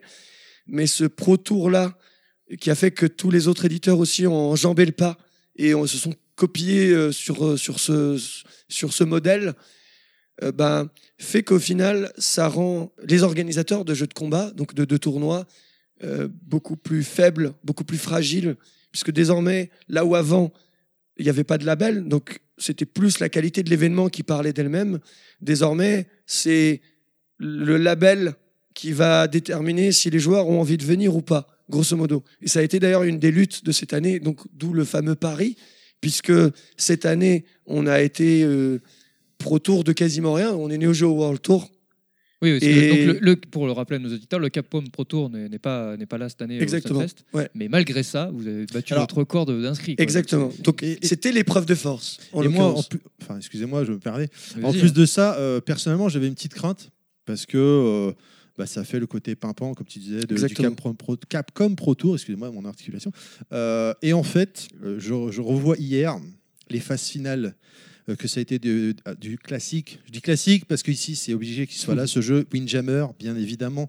Puyo Puyo, malheureusement, on était en interview. Il paraît que c'était dinguissime. Ouais, c'était dingue. C'était fou, j'ai été On- surpris, hein, on parle pas. de Puyo Puyo, les gens. On parle de Puyo On Puyo. parle de- de- d'un Tetris-like et c'était une dinguerie. On, euh, et, et Mortal Kombat, enfin, et le, le Stuntacus, Mais attends, vendredi. Street Fighter 3.3. Et 3.3, oui, mais par- ne mais parle Franchement, franchement j'en reviens pas. Quoi. Normalement, t'aurais dû commencer oh par Mais non, mais là 3-3, là je là suis choqué. là là. Tu me 3-3, choques. 3-3, c'est comme Windjammer, c'est c'est la maison ici au Stun. Ouais, nous on le sait, mais nos auditeurs oui, le savent pas. c'est- j'ai Ah omis. Mais c'est parce que aussi c'est les Japonais qui ont gagné, ça fait chier. Ils sont revenus prendre, reprendre leur trophée qu'ils avaient perdu, oui. ça fait chier quoi. Voilà, bon, non mais voilà. Et MK, MK11, y- j'étais choqué hier aussi.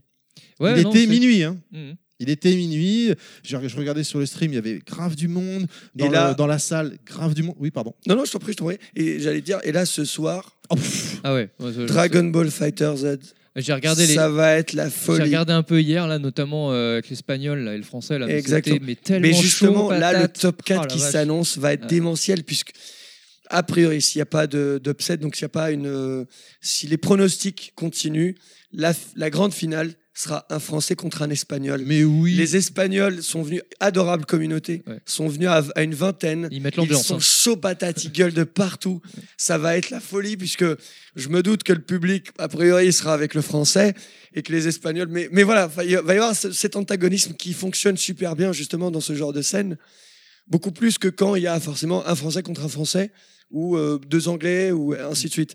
Et donc là, on est quasiment garanti que Dragon Ball Fighters euh, va foutre le feu. Non, mais Bah, en fait, ça va être euh, plutôt cool. C'est, tu fais bien de le dire parce qu'effectivement, c'est un, un des gros atouts du Stunfest, c'est cette ambiance. Ah Euh, ouais. Alors, je, je fais pas tous les tournois du monde, tu vois, mais je pense que le Stunfest, il y a quand même, il y a quand même une ambiance bien particulière. Et quand tu es dans l'arène, quand tu es donc dans l'amphi, enfin, que tu vois les finales, etc., même espagnol ou pas, hein, j'ai envie de te dire, c'est, Ouais, super, c'est génialissime, c'est un la- truc à vivre, quoi. Tu vois, la- on a interviewé des, des Belges, euh, des, la des team gens. douceur. Oh putain. Voilà, Ah, la- team-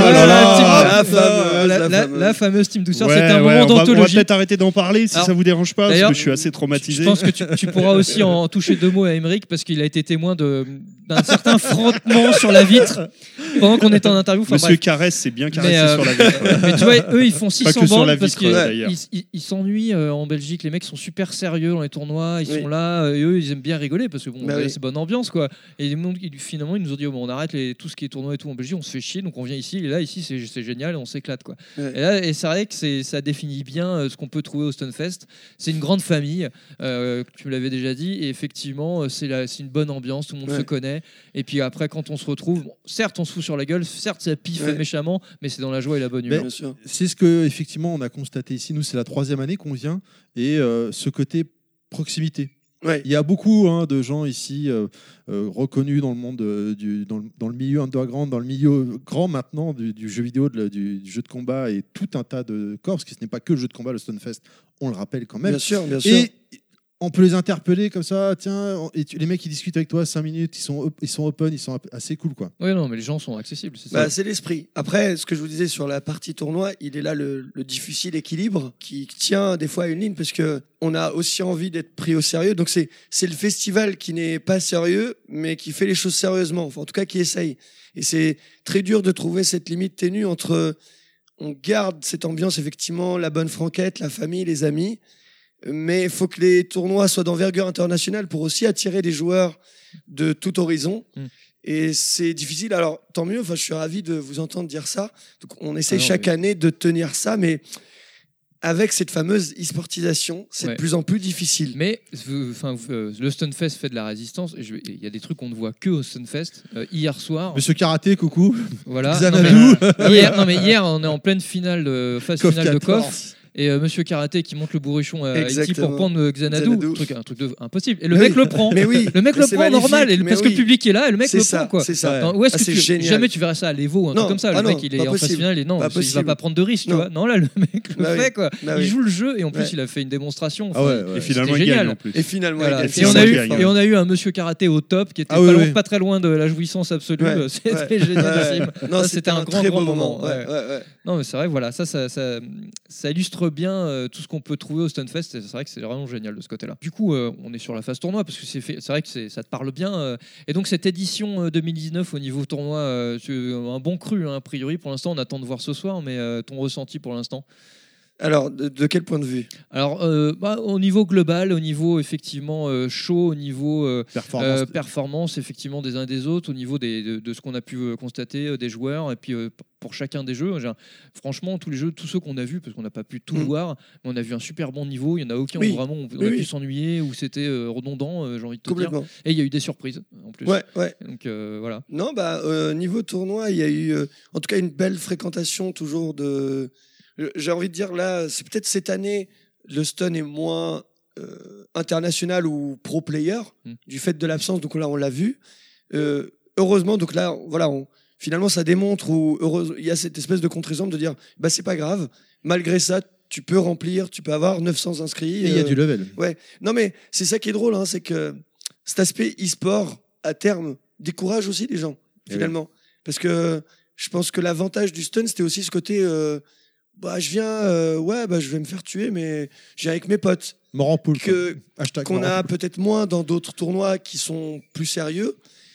Donc, on en revient à ce côté équilibre d'être euh, entre les deux. Mais euh, je, ouais, je suis ravi de, que finalement les, les joueurs aient répondu présent. On a eu beaucoup de tournois, franchement, où j'attendais pas. Par exemple, Tekken, typiquement, euh, bon, il n'est pas à l'échelle d'un Tekken World Tour qui, par exemple, au mix-up fait euh, à peu près 200 inscrits. Mais pour un tournoi avec, entre parenthèses, aussi peu d'envergure et aucun cash price, on remplit, on est à 96 inscrits. Le tournoi est complet. Il a été Oui. complet déjà hier. Windjammers, bon, le classique, Ah oui. toujours 64 joueurs complets. Euh, aucun tournoi en France n'arrive à le faire. C'est 64. euh, C'est un peu une charge gardée française, Winghammer, quand même. hein. Ouais, C'est- C'est un peu ouais. notre bébé. bah, hein. et, et encore, hein, je pense que la communauté espagnole. Petit euh, à petit, ouais. Ça, ouais, ça- ça- ouais, ça- on ils voit ont d'année en année. bouger. euh, ça- bon, ils l'ont pas fait peut-être sur Windjammers 2, on verra. euh. donc ça, c'est intéressant. hein. On est... Puyo Puyo, la surprise. Ah oui, oui. Donc moi, je me souviens des discussions avec l'éditeur euh, à l'époque, puisque je leur euh, demandais, euh, moi j'avais poussé pour qu'on ouvre dès le départ à 64, et ils étaient là, non, on va, on va être, euh, on va la jouer soft, on veut juste voir. Et c'était très drôle de voir le changement, même chez l'éditeur, donc la, la- la chargée de produit qui est, qui est, qui est là euh, dans, dans le festival et qui découvre l'engouement. euh, donc le, le tournoi a été complet avant l'ouverture du Stunfest, hein, quasiment une semaine avant. Et en arrivant, elle voit que le stand est plein tout le temps, etc. Que bah, le- les joueurs, qu'il y a une hype. Et donc là, d'un coup, elle me dit euh, Est-ce qu'il y a moyen de streamer euh, mais euh, en live? Et donc, bien évidemment, on en revient. L'avantage du stun, c'est que sur un festival qui se voudrait pro, c'est aussi ça, le, j'allais dire, la qualité du stun et qui est aussi son défaut, c'est qu'on la porte est ouverte quand même. Bon, jusqu'à une certaine, voilà, c'est pas, effectivement, c'est pas cadré tout le temps. Donc, du coup, ça peut aussi faire que des choses sont bancales. Mais c'est ce qui vous effectivement. permet aussi une certaine souplesse. Voilà. Exactement. Mais tu peux te permettre de dire euh, à un éditeur Ah, tu avais besoin d'un stream, écoute, je vais aller voir. Et ça va pas être la réponse de Ah non, tu n'as pas rempli le formulaire AB Mmh, 430, euh, j'ai pas prévenu mes équipes, il ne va rien se passer. Tu peux encore euh, trouver des solutions, en tout cas faire au mieux pour trouver des solutions, et ça, c'est cool. Donc, euh, et bon, et t'essayes de. Je pense que le. De faire au mieux, quoi. Ouais, voilà, on on essaye de contenter le maximum de monde, des fois à nos dépens, parce que ça fait qu'aussi on n'arrive pas à trancher ou à avoir des, des réponses claires. Donc, Ouais, euh, forcément, là où en essayant de faire bien, bah, des fois tu vas juste euh, faire mal à tout le monde. Et bon, et quand ça réussit, par contre, tu as réussi à, à faire plaisir ou à contenter tout le monde. Donc c'est bon, c'est le, le petit piège, mais bon, j'en suis ravi, je préfère ça. Ouais, mais en même temps, que, faut, il, voilà, il que faut se rappeler, autres modèles. il faut se rappeler d'où vous venez, quoi. Le stun, quand Ouais. on voit d'où ça vient, comment ça a démarré, enfin, et là où vous en Oh là êtes aujourd'hui, oh c'est une, success story, c'est- superbe, quoi. Tout en gardant euh, ce, ce même esprit, quoi. Ouais. Mais du coup, tu vois, je- j'en viens à me poser une question euh, par rapport à ce que tu disais. Est-ce que cette professionnalisation, Mm. ce côté très pro euh, du, dans le jeu de combat, etc., bon, c'est bien, hein, ça, ça a ouvert, ça, ça donne une certaine crédibilité, une certaine reconnaissance. Est-ce que finalement, ça tue pas un peu le spectacle? Est-ce qu'au bout d'un moment, on n'arrive pas sur des gars qui jouent la sécurité, qui jouent safe, euh, qui, qui vont pas Si. aller euh, de l'avant Est-ce qu'on aura à nouveau un, fameux moment 37 euh, comme on a pu avoir avec Daigo à l'époque euh, Enfin voilà, tu vois ce que je veux dire? Oui, tu as raison. est-ce que, ça, le- ça, ça touche pas, ça, on, on- on- ça devient pas une, une certaine uniformité du truc et Ouais. du coup, on risque d'avoir toujours un peu les mêmes choses, les- de retrouver souvent les mêmes gars, mais ça c'est Si, un si, classique, mais, mais avoir la même façon totalement. de jouer, etc. Quoi. Totalement. Bon, après, là, tu, tu prêches un convaincu. Hein, Ouais, j'ai l'impression. je suis. Bah, moi, je suis inquiet de l'évolution de la scène au global, puisque que ce soit dans, effectivement, dans la façon de jouer, mais aussi dans la façon dont les joueurs envisagent le jeu, dans la façon. euh, effectivement, la- le parti spectacle, ça va être. euh, on va jouer la rentabilité, on va jouer le perso le plus fort. Il y a plus ce côté. euh, moi, je joue un perso faible et je m'en fous. Donc, ça qui existe encore dans les anciens jeux, Mm. tous les nouveaux, si tu regardes un pro player, très peu de pro players, Oui. ou alors ils gardent pas leur sponsor longtemps, euh, jouent un perso low tier, ça n'existe pas. Mm. C'est tout le monde joue un perso fort et tout le monde est là pour le cash et puis c'est tout. Donc jusqu'à quel point ce modèle va tenir aussi? Parce que euh, en fait c'est ça qui est, c'est presque une euh, un paradoxe parce que le, le modèle se veut comme ça attendre vers le pro. Tout le monde n'a pas vocation à être pro. Il n'y a pas de place pour autant de pros sur la scène, sur toutes les scènes de tous les jeux. Donc, soit il va y avoir une modularité comme ça, soit bah, les joueurs, j'allais dire justement euh, euh, la, la masse qui en fait permet de faire vivre ces tournois va se désintéresser. Et ces tournois-là vont mourir ou ne seront euh, va- ne vont tenir que grâce à l'éditeur, mais finalement, ça sera des pastiches. C'est-à-dire, Ouais. ok, bah, c'est renfloué par l'argent, mais dans les faits, de moins en moins de gens s'y intéressent. Et il est là le, Mm. le souci, mais de la scène au global, je, je- franchement, euh, bien malin qui. Ah, Peut-être qu'on va avoir une scène euh, très professionnalisée, etc., qui va continuer avec les, les Pro Tours et compagnie. Peut-être qu'il va se développer une, une scène intermédiaire où finalement euh, tous ceux qui peuvent pas prétendre à cette, à- moi, au top, au top des joueurs, etc., se retrouveront régulièrement comme une, espèce de, de- de Ligue 2. Enfin, tu vois ce que je veux Mhm. dire? Et donc peut-être. hein.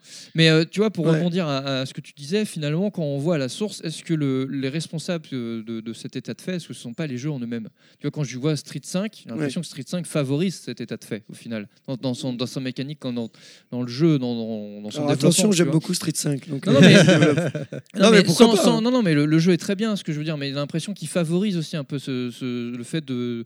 de T'as pas vraiment le choix si tu veux faire de la compète ou autre. Enfin, si tu veux faire quelque chose de, de bien, c'est forcément comme tu dis, tu prends les persos les plus forts et tu verras toujours les mêmes persos, quoi. Bah donc c'est pas Street 5. On en revient. Bah, moi, j'ai quand même l'impression de voir tout, un peu toujours les mêmes persos euh, tourner, quoi, tu vois, sur, sur Street 5. Bah alors, me- ok, très bien. Et je mets à cet argument. Mais en fait, j'allais dire, pour moi, l'argument, c'est l'argent, c'est pas le jeu. Euh, exemple typique, regarde la dernière année de Street 4. Souvenez-vous de tous ces matchs avec les Elena, les, euh, le coup spécial là, qui ouvrait la garde, balade, balade, balade, Mm. et puis je me barre derrière et je fais le healing. Ouais, vrai. Il y avait trois persos, il y avait Rolento, il y avait euh, peut-être une déca près de temps en temps. Enfin bref, ça, ça, il y avait très peu de personnages hein, qui arrivaient en finale. À la fin, on avait toujours euh, les persos forts. Ça a Ouais. toujours été le cas dès qu'il y a eu des gros enjeux. Souvenez-vous même des débuts de Street 4. Ok au Japon, mais au Japon on en revient. Le- au Japon, il n'y avait pas cette dimension. C'était la dimension borne d'arcade. Donc les gens prennent leur perso, s'y collent, ne bougent pas, comme à 3-3, comme à 2X, comme à plein d'autres jeux dès que l'argent, le Pro Tour, etc. sont rentrés en jeu, les gens ont commencé à optimiser. On a vu des joueurs, je pense, je sais pas, à Gamerby, qui jouait euh, son add-on. Add-on. Boum, il est passé sur Elena. Plein de joueurs comme ça ont commencé à jouer rentable. Ouais, Daigo, qu'on connaissait sur un Ryu, Ouais. après Evil Ryu, parce que c'était le perso fort. Même là, on le voit, Daigo, il joue plus Ryu. Hein. Mm. C'est Ouais, fini, il joue ouais. Gaël ici.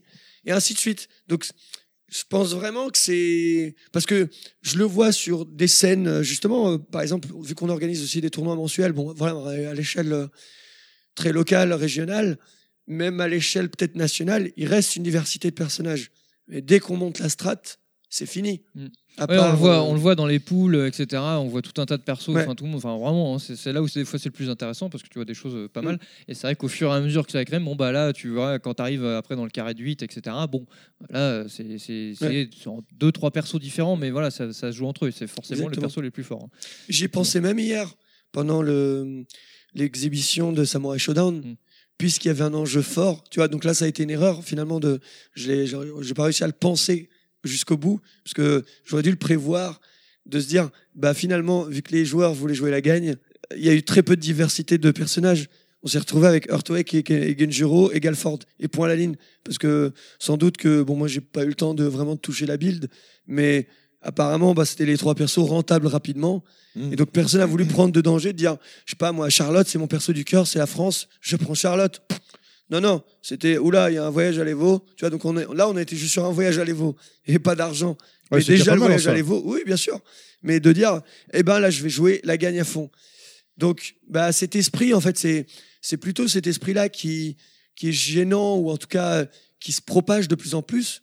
Et euh, on pourrait presque, si on devait faire de la méta-analyse, je, je vais faire mon, mon philosophe de comptoir, mais euh, je pense que ça s'accompagne euh, de. C'est vraiment le changement de société. J'allais dire, en tout cas pour moi, c'est il y a une macronisation de la société.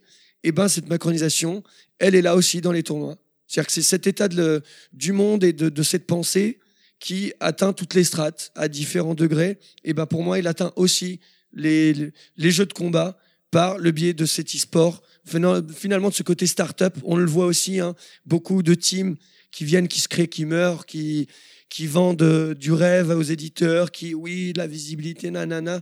Bref, euh, le sponsoring, on sait, c'est des zones floues.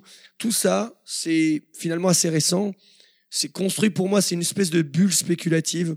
Je ne crois pas euh, à l'essor, ou en tout cas à la pérennité de ce modèle, en tout cas tel qu'il est là, puisqu'il ne, rassemble pas suffisamment.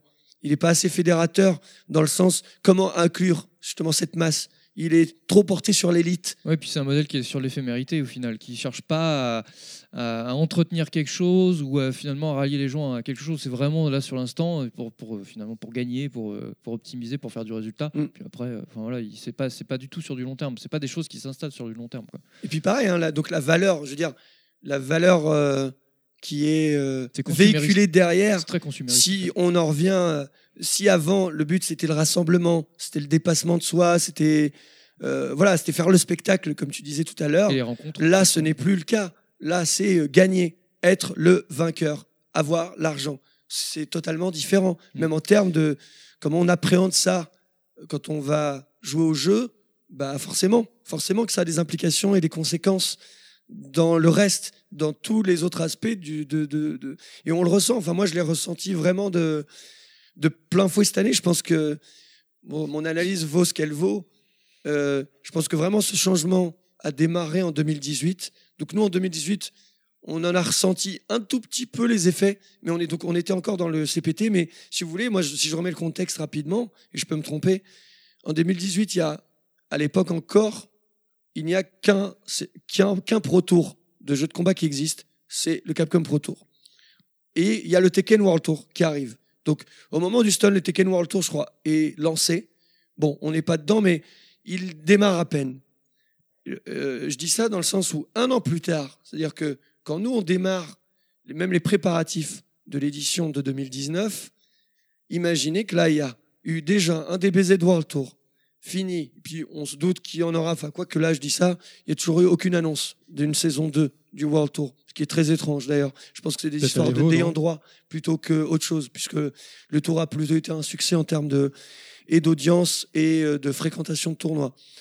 Euh, Il y a euh, donc bon bah Capcom bien sûr remet re- remet la pièce, le Tekken remet la pièce, Dead or Alive s'engouffre.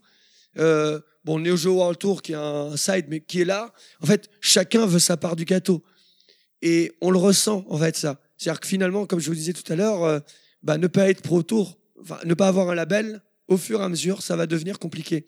Et quand je dis la fragilité, c'est aussi le côté, euh, imaginons même l'inverse. Imaginez que vous êtes pro tour plusieurs années d'affilée. Et puis d'un coup, pour une raison X, Y, Z, vous ne l'êtes plus. Mais euh, le modèle économique que vous avez fait, créé ou sur lequel vous êtes basé, Mm. implique un certain nombre de joueurs et donc de visiteurs qui vont venir pour ça. À partir du moment où on perd le label, on n'est plus garanti que ces joueurs viennent. Donc, Eh oui. on- tu peux cracher très vite aussi. C'est en ça que je dis, euh, quand je dis que pour les organisateurs de tournois, la balance désormais, elle est, elle est inverse. C'est que c'est là où la négociation était du côté des joueurs, enfin des organisateurs de tournois, elle est désormais auprès des éditeurs. Je pense que le seul tournoi qui qui est en force à l'heure actuelle, le seul, c'est l'Evo. L'Evo étant ce qu'il est désormais, c'est le seul qui rabat les cartes, d'ailleurs, et qui un peu, qui sonne le là. Hors l'Evo, tout le reste est dépendant des, des tours et des, et des copinages ou pas, etc. Enfin, des relations avec les éditeurs.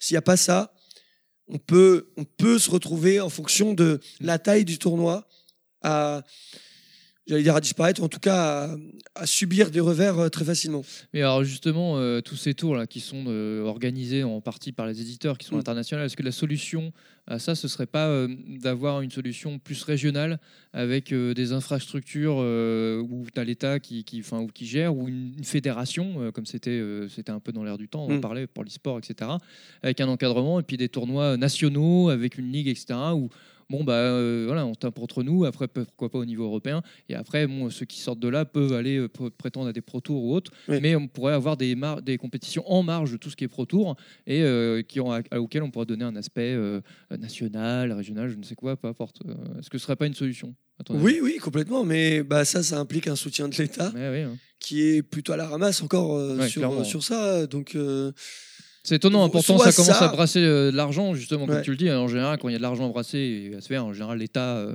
et ça, ça commence à réveiller Ouais. des velléités chez eux, mais là, euh, effectivement, ils sont longs au démarrage. Bah, ils sont longs et je pense qu'il y a à nouveau hein, des histoires. Enfin, on n'est pas au premier fait d'armes de de copinage intense où on voit des fédérations se monter ou des, en tout cas des espèces de structures supposément fédératrices de l'ensemble de la scène e-sport en France. Puis là, tu vois les noms des gens et tu dis, mais il vient d'où lui? Il fait quoi? Pourquoi? Enfin, Quelle est sa légitimité? Quelle est sa légitimité ouais. exactement euh, par rapport après, à d'autres? Elle a les craintes du lobbyisme euh, qui est, qui est- Tout à qui est fait. très, Tout à vraiment fait. dans l'air du temps, hein, d'ailleurs. Effectivement, ça pourrait très bien toucher, vu Ouais. ce que tu dis, ce que tu as dit, euh, le, le monde du jeu vidéo, hein, Ouais. clairement, et, de l'e-sport en général. Mais à la limite, moi, j'aurais la solution intermédiaire, mais pareil, à laquelle on n'est pas encore prêt, parce que c'est un milieu encore jeune, ou, ou en tout cas qui, qui est encore en train de se professionnaliser. Et donc, euh, les, comme j'allais dire, ça serait presque le, le miroir en plus jeune du modèle du jeu vidéo. Euh, et vous allez comprendre, dans, dans le sens de les organisateurs ne sont pas syndiqués, enfin, ne, ne sont pas fédérés entre eux. Hmm. On est plutôt, euh, alors à défaut, j'allais dire heureusement encore que à se tirer sur les jambes. En tout cas, on s'aide pas entre nous. C'est euh, chacun est juste euh, un îlot tout seul. Ouais. Euh, Et je- la Il y a beaucoup solution, d'initiatives à droite à gauche. ouais, la solution viendrait de justement de se créer euh, plutôt ça, de fédérer. de, ouais. de se fédérer. Moi, pour moi, ce serait, euh, je suis plutôt de tendance euh, anarchiste, comme vous le comprendrez peut-être ou pas, hein, mais euh, quoique j'ai pas une vraie coloration, mais ça serait de ça, de se dire le meilleur moyen pour moi, c'est que T'es rouge. T'as ta veste rouge. non mais ça c'est Michael. mais euh, peut-être que Michael était anarchiste. Non, non, on va pas rentrer là-dedans. Ça, un pourrait être- podcast, ça pourrait être un podcast à lui tout seul. Ouais, ça pourrait être pas mal, on verra.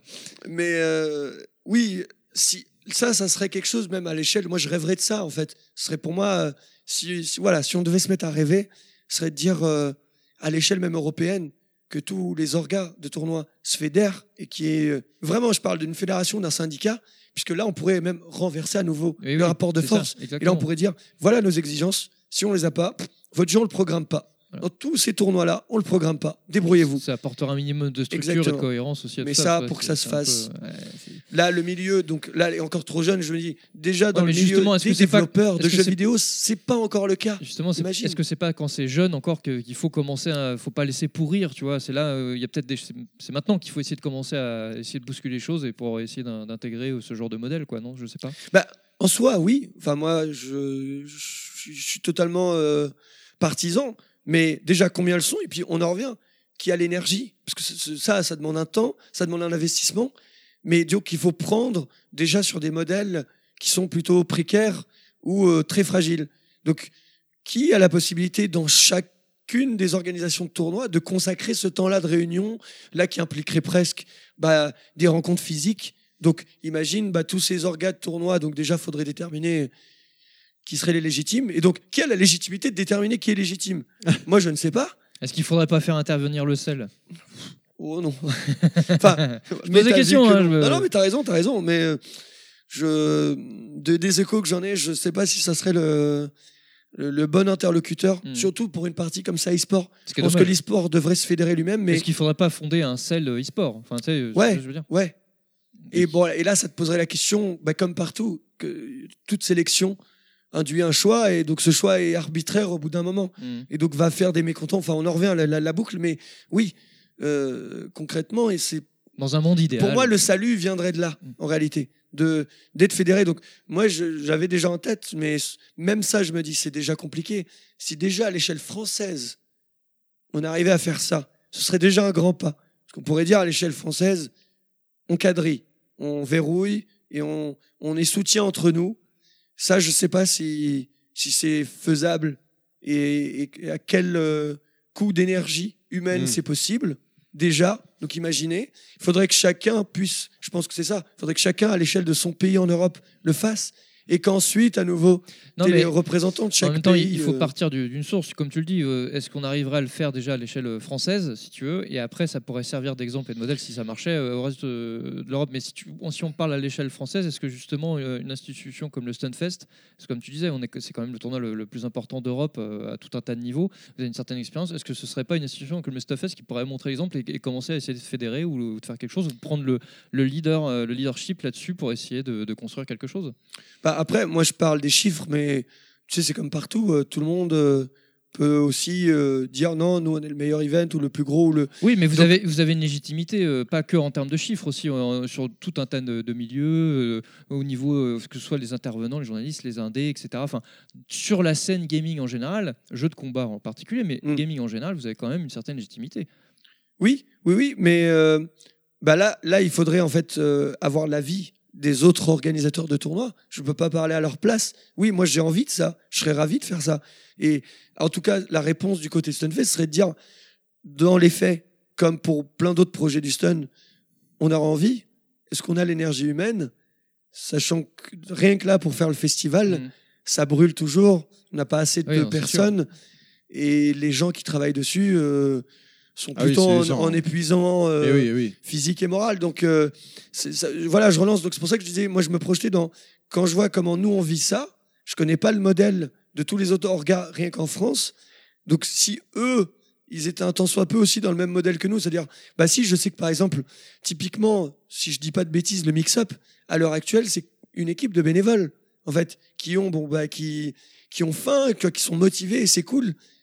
Bon, jusqu'à combien de temps ils vont tenir ce modèle économique? C'est une bonne question.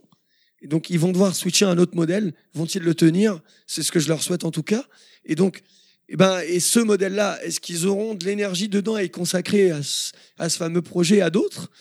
Bah, C'est la, la, grand- la grande interrogation. Mm. Mais oui, en tout cas, c'est, j'allais dire, c'est tout le bien qu'on pourrait souhaiter à la scène e-sport euh, pour éviter qu'elle ne, justement, ouais, qu'il y ait des lobbying ou en tout cas qu'elle se fasse avaler et qu'elle ne peut, puisse plus être indépendante. Je sais qu'en tout cas, pour euh, le stun, le, le défi toujours, c'est euh, ouais, de garder cet équilibre-là. Et, et vraiment, peut-être c'est le côté gaulois-breton, cette Mhm. indépendance. Vraiment, le mot pour moi, si je devais résumer, si on, ouais, si on devait choisir peut-être deux mots, je dirais indépendance et euh, enfin, chaleur famille. Mais euh, voilà, combien de temps tiendrons-nous dans, dans la marée euh, ou dans la vague macroniste Je ne sais pas. Mm. En tout cas, on, on essayera jusqu'au bout, mais ça sera intéressant de voir l'évolution de ça dans les prochaines années. On sera, on sera toujours là pour regarder. J'ai encore une question, je suis désolé. Non, Euh, bah vas-y, tu ouais. tu es tout seul, de toute Ouais, façon, voilà. on n'existe pas. Je suis désolé, je suis comme ça. Mais euh, tu parlais du mix-up. Oui. Euh, Est-ce que vous avez déjà eu des rapprochements à d'autres events, le mix-up ou d'autres, ou de part- sous forme de partenariat ou d'échanges euh, culturels, entre guillemets, ou c'est vraiment chacun de son côté, on se regarde euh, Non, non, on discute. alors, les discussions se font à des timings différents aussi en fonction de nous. Euh, Abou, typiquement, donc de l'UFA, nous a été une grande aide. On a eu beaucoup de discussions en amont. Nous a prêté des casques. Donc, on a fait un peu de com là-dessus. Donc, les, les casques de la zone tournant ont été fournis par la société d'Abou gracieusement. Donc, euh, ça, c'est un très beau geste de sa part. Lui, c'est quelqu'un qui, qui vraiment apprécie le Stunfest qu'il est, il en prend la valeur, donc et il nous défend et c'est et c'est chouette. Donc nous c'est pareil, c'est-à-dire que si jamais il avait besoin d'aide, il nous appelle, on serait là pour l'aider. Donc ça c'est quelque chose qui se fait. Euh, les, pareil le HFS, effectivement on déplore la proximité des dates, mais ça on en a discuté entre nous. Bon malheureusement c'est des voilà c'est des, des, des- des impondérables qui ne peuvent pas changer. Eux typiquement c'est des histoires de euh, de salles, de disponibilité de la salle Ouais. et de Golden Week pour pouvoir ramener des Japonais. Mm. Bah ouais, je comprends. Donc, euh, de toute façon, voilà, le, le, Mais tout ça, le, ça le se passe en- se voilà. resserre. Tout ça, Donc, ça tout se ça passe se en bonne discute. entente et Ouais, ouais, ouais, à- à plus ou moins bonne Et il y a de entente, Et il y a de l'entraide en plus, donc c'est bien. Donc ça, Et puis là, on a des assauts hein, de, de jeux de combat régional Mm. qu'on a essayé, parce que nous, c'est le but aussi, c'est de dire, on essaye au maximum de, j'allais dire, de faire croquer les copains. Donc typiquement, les stands euh, orientés baston cette année, on a essayé de les donner aux, aux, aux assos partenaires qui nous aidaient les anciennes années. Donc euh, typiquement, les copains de Bordeaux, la SWGA, qui organise le- l'Evo bordelais. Mhm. Donc l'Evo, je, Oui. pas L apostrophe Evo, Mm. mais les, puis les le veau Oui, et voilà. le bordelais. Voilà. Euh, donc eux, ils s'occupent du stand PQ, qui sont rémunérés pour ça, etc. Donc voilà, vu qu'on avait touché un petit peu d'argent là-dessus, on a pu leur, leur reverser un peu. Bah, bien évidemment, Bioen pour Pouillot, ça a été euh, typique. Donc là, je suis heureux parce que vraiment, je pense qu'il y a une histoire d'amour qui est en train de se créer entre Sega et Bioen. Et c'est super, ça va dire que ça va les aider à l'avenir pour euh, bah, avoir plus de revenus, peut-être se, euh, professionnaliser, j'en sais rien. C'est tout le bien que je leur souhaite, Mm. Ou tout le mal. Euh, pareil pour Double KO, qui était une, une, donc une asso de Rouen. si je dis pas de bêtises. Donc, qui- qu'on a mis sur l'État League, parce que juste, bon, ils avaient des soucis de staff, ils n'étaient pas assez, mais voilà, qu'on, il y a ce rapprochement-là. Bref, on a essayé de le faire pour pas mal d'assauts. Bon, Beat by 44, euh, les copains de Nantes. euh, donc, on essaye un maximum, First Attack, bien sûr, pour les bornes d'arcade, pour la zone arcade. qu'on essaie de faire intervenir, c'est aussi ça. En fait, Euh, de toute façon, le Stunfest, c'est aussi ce rassemblement d'énergie. hein. On prétend pas pouvoir faire un stun sans l'aide. C'est- Le Stunfest, c'est un grand Genki Dama. Et Mm. sans l'aide de tous les copains, euh, il serait on pourrait pas tuer Bou. Hein. C'est une, Voilà. grande, une belle aventure humaine. hein, tout On pourrait Exactement. pas tuer vous. Euh, c'est bon, Clad Euh, moi j'ai d'autres questions, mais après on peut enchaîner si. Bah, En fait, je vois que malheureusement son téléphone euh, bip Ouais. assez régulièrement. Allez, on va se dire encore Donc, 5 euh, minutes. et après, moi, j'ai deux que- questions qui n'ont rien à voir avec la zone tournoi, mais j'aime bien les poser. C'est bien. une. Il y a quelques années, et à l'époque, malheureusement, je ne venais pas, et vous l'avez fait qu'une fois, de et j'étais fou. Vous avez fait une espèce de crowdfunding où Oui. on pouvait commander, euh, commander sa place, mais il y avait diverses choses de possibles. Oui. Et note, vous l'avez fait qu'une fois, il y avait euh, par exemple euh, le prix de la place, enfin Oui, une oui, zone oui, de prix, il y avait des mugs, des choses comme ça. Bien Et il y sûr. avait un stick arcade Oui. qui était superbe custom aux couleurs du Stonefest. Est-ce que dans l'avenir vous pensez réitérer ce genre de, de- de choses ou ça a Ah été compliqué là à mettre en place ou quoi? Parce que c'était dingue. Et bah dis-toi qu'à l'époque, on était jeunes, euh, jeunes et cons, comme dirait Saez, parce que concrètement, l'opération, quand on l'a faite, on n'avait pas du tout pensé à tous les coups que ça, que ça a amené. Ah. C'est-à-dire qu'en soi, si tu veux, c'est toujours ce qu'on se pose en question. On en revient. Ressources humaines. Le problème, il est là. On n'a pas les budgets pour avoir assez de gens. C'est-à-dire qu'on a plein d'idées. On n'a pas les moyens de ces idées-là. On aimerait mettre euh, plus de merch et de merch personnalisé, faire des, sticks. Mais en fait, on pourrait dire oui, sur le principe, on a les gens, on a le savoir, on n'a pas le temps. On n'a pas euh, la personne qu'on pourrait payer pour dire bah, toi tu t'assois là, tu vas faire des bornes, puis toi tu t'assois là, tu vas envoyer ces, enfin, ces sticks. Bah il n'y a pas. Parce que les seules personnes qui sont là, elles, elles sont déjà un milliard d'autres tâches. Ouais, ouais, ouais. Et donc, bon, bah, chaque année, on débloque hein, des petits paliers, mais c'est très lent. Typiquement, cette année, les, a- donc, euh, j'ai pris sur moi tout seul hein, de me dire, euh, bah, moi, je voulais qu'il y ait pour les 20 ans de 3-3 des on a pris des affiches. On a Bah, tu vois, bah, ça, typiquement, la jeunesse de ça, c'est euh, Zouzou tout seul qui se dit, non, mais on peut pas ne pas faire quelque chose. Donc, moi, je suis coordinateur zone tournoi, hein, je suis pas euh, directeur du merch, je suis pas directeur artistique. Je suis allé appeler des illustrateurs que je connaissais. Donc, Livid, qui est Oui. un joueur de 3-3 que je connais, je connaissais son travail. Il avait déjà réalisé de magnifiques affiches pour d'autres tournois, euh, là, récemment cette année ou d'autres années. Elles sont très Donc, belles. hein. Exactement. ouais, Elles déchire. sont magnifiques. Déchire. Donc, je, je l'ai contacté, vu que je le connaissais, et je lui ai dit, écoute, euh, voilà, j'ai un très petit budget que j'ai piffé. Euh, Est-ce que ça te dit de faire une affiche, voilà, qu'on va vendre? Juste, moi, je veux juste une opération zéro, que ça me coûte rien. Enfin, ça me coûte moi de l'énergie, du temps, mais j'ai fait plaisir et je j'ai pas perdu d'argent. Il me dit, bah, pas de problème, très bien. Voilà, on se met d'accord sur les délais. Il fait.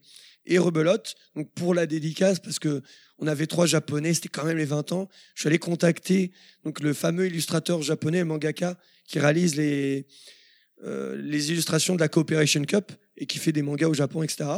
Pareil, adorable. Yoshihara, Mm. Yoshihara Sensei, je t'adore.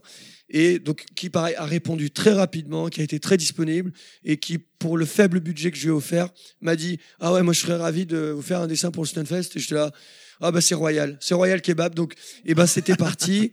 et donc, mais pour info, les affiches, enfin, les rendus, puisque ben, vous connaissez les dessinateurs, hein, Oui. malgré tout, j'ai reçu ça lundi, là. Ouais, Donc j'ai dû C'était vraiment. prendre, euh, trouver une frame pour trouver un imprimeur qui allait m'imprimer ça vite, me le livrer vite.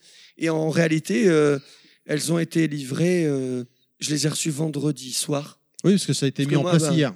Voilà. Bah, bah, samedi donc pour vous, voilà. chers auditeurs. Moi, je les ai reçus. Je voulais bien sûr, hein, vous doutez bien que dans mes plans com magnifiques, c'était euh, je- normalement lundi, j'annonce, euh, nana, elles sont même en merch internet. Bon bah là, dans les faits, j'ai dû changer tous mes plans. J'ai reçu le truc, je me suis dit bon, bah là, ça va être de la vente sauvage. Je prends pas de risque. Bah j'ai payé moi-même les affiches à l'heure actuelle. Je vais me faire rembourser, hein. mais c'est moi avec ma carte bleue qui ai commandé les affiches, la la centaine, pour qu'elles arrivent au moins à l'heure et en me disant bah je vais aller les poser au merch. Donc effectivement là elles sont toutes parties. Et euh, bon maintenant je veux dire j'ai des illustrations. On pourrait Réitérer par exemple les- réitérer ou même continuer à les vendre. Le- la question on en revient. Bah oui moi je veux les vendre. J'ai pas de souci. Qui les envoie? Et Eh oui, oui, oui. eh ben, il faut un, c'est un poste ça de quelqu'un qui est là, qui reçoit des commandes et qui envoie. Et en plus envoyer des affiches Oui, c'est un coup pour pas qu'elles soient voilà. C'est galère. Mais euh, c'est dommage, mais c'est ça en fait. Le, le- le- la problématique, elle est là. Il y a beaucoup d'idées. Il y a donc pour répondre, voilà, pour le stick arcade, on pourrait, mais malheureusement, euh, il y a juste pas les moyens. euh, Peut-être, Je réfléchis. Mais c'est pareil, en fait, le, le risque, il serait de se dire, par exemple, typiquement, si on devait trouver une solution comme ça faisable, ça serait de dire, on, ouvrirait des commandes. Euh, imaginons deux mois avant un Stunfest ou trois. Mhm. Les gens commandent les, les, les sticks et on sait qu'ils doivent aller les récupérer au Stunfest. Oui, par exemple, bah oui. Ça, par exemple, ça pourrait être quelque chose de faisable.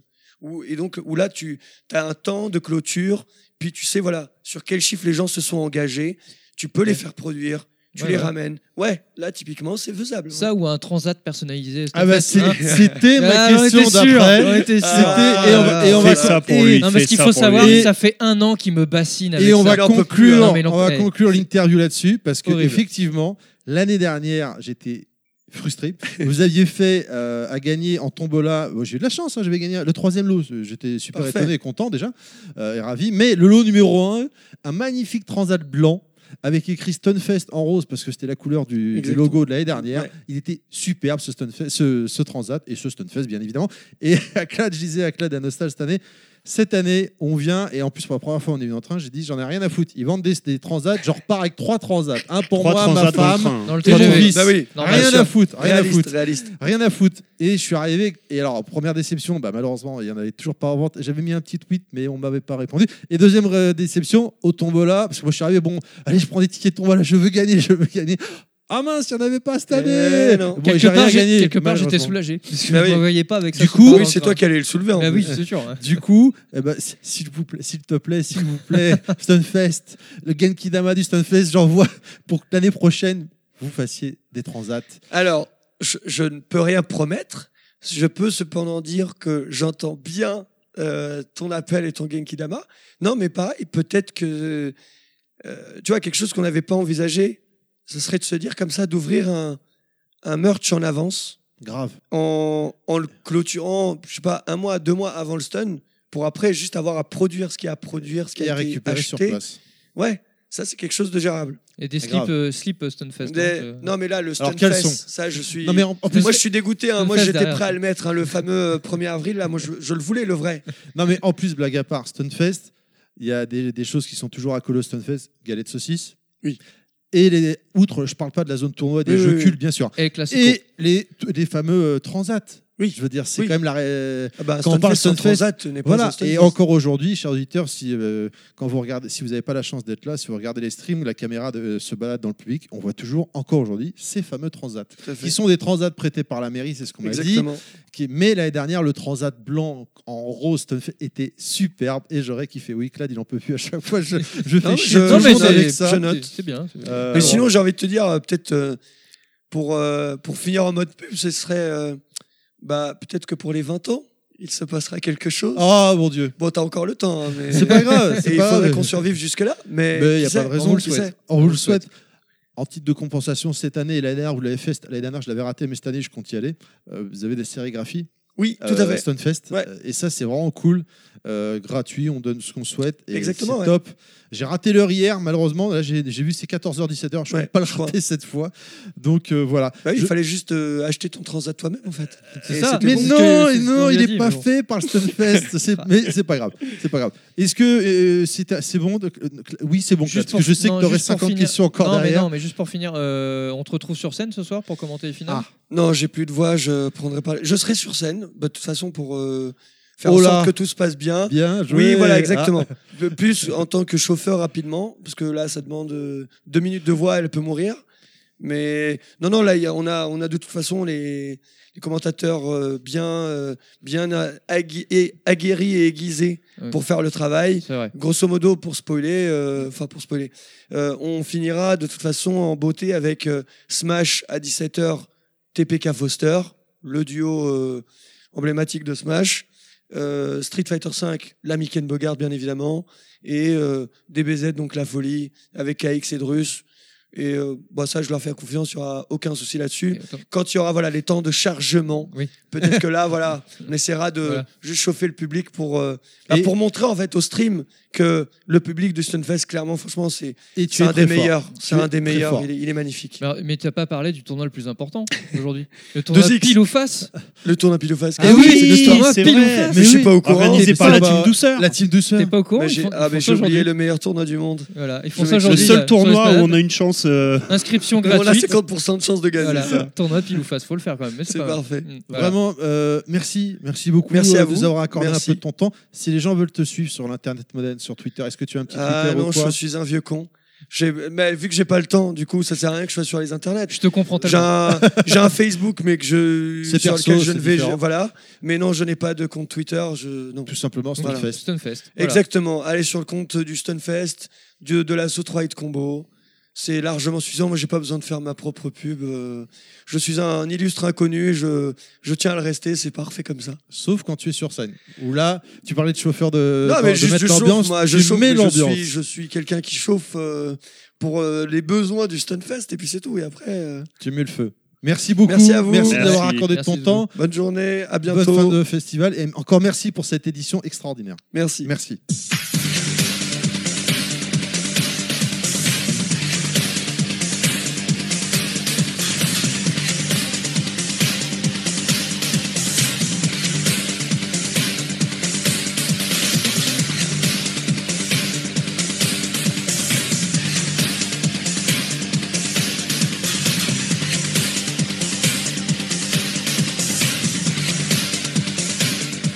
Continue dans l'aventure, j'ai envie de dire.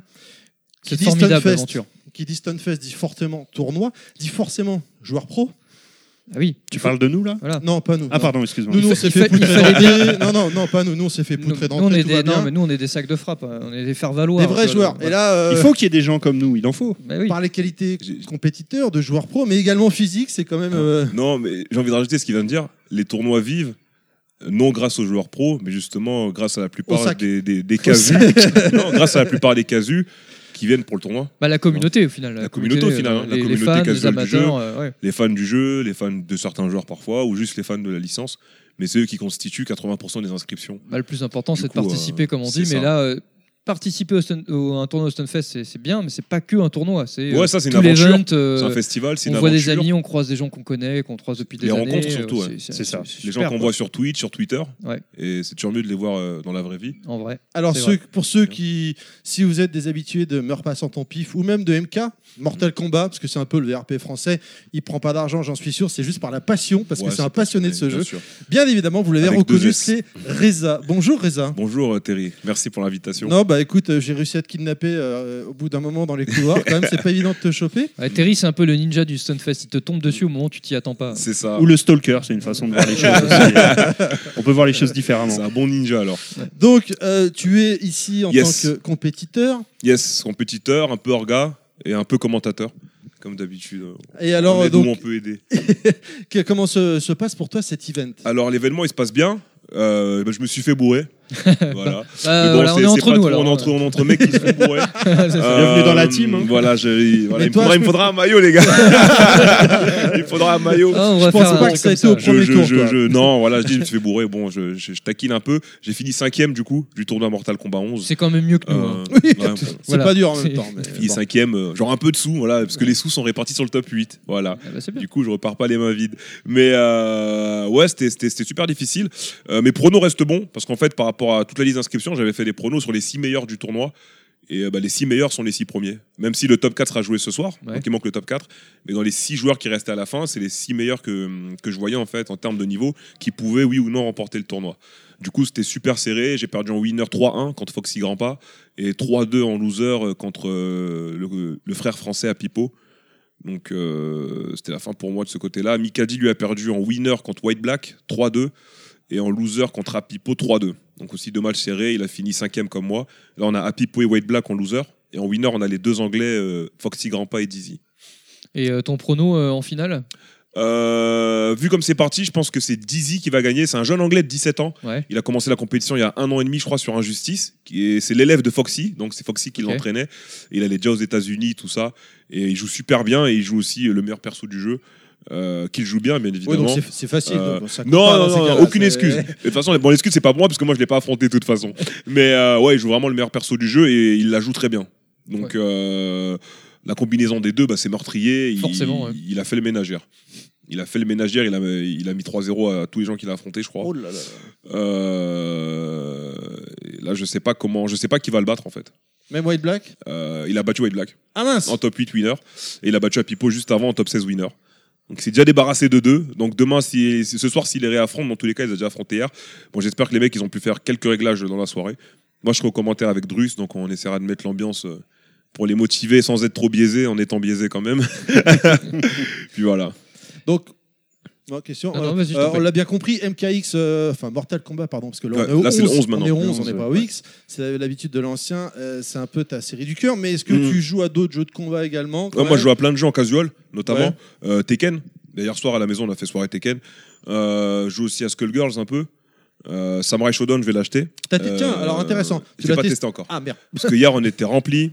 Et là, aujourd'hui, pareil, on est un peu partout. Je vais, essayer de trouver un moment pour le, tester si le tournoi est fini, parce que je sais qu'il y avait un tournoi aujourd'hui. Il est fini. hein. Il est fini? Ça reprend demain. Ok, bah, je vais essayer de le Euh, tester. De toute façon, là, je suis là jusqu'au soir. Les donc, finales, euh, c'est demain. ouais. Ok, j'essaierai de le tester derrière. Euh, bah, retour des foot 6, tout ça, hein, comme, comme d'habitude. Je sais que beaucoup d'anciens se plaignent que la plupart des jeux de maintenant sont beaucoup moins orientés foot 6. Mm. Du coup, bon, on pourra tester Sam Show, on verra. C'est c'est pas mal. Nous, on a MK11 qui, qui- qui a vraiment fait aussi un retour aux sources, type Mortal Kombat 2, un peu MK9. Euh, le jeu est orienté très foot 6. hein. Vous verrez par exemple les VOD. Euh, Il y a eu mon match contre Masta, il y a eu des time-out, euh, des, des longues phases de neutral game et tout ça. Je suis Alors, désolé de t'interrompre, euh, mais pour ceux qui ne connaissent pas Foot Oui, 6, est-ce que pardon. Pour les gens comme moi, par exemple. Ah, ok, bah les, les foot 6, c'est un peu le jeu de, de déplacement dans les jeux de combat. Donc, ce qui se passe entre deux adversaires quand ils sont pas encore au corps à corps. D'accord. Donc, euh, par exemple, se- déplacer un peu vers l'arrière, rester en dehors de la portée de l'attaque de votre adversaire, euh, provoquer une réaction pour que l'adversaire saute, par exemple, et vous, à ce moment-là, vous faites dash avant, anti-air ou des trucs Mm. comme ça.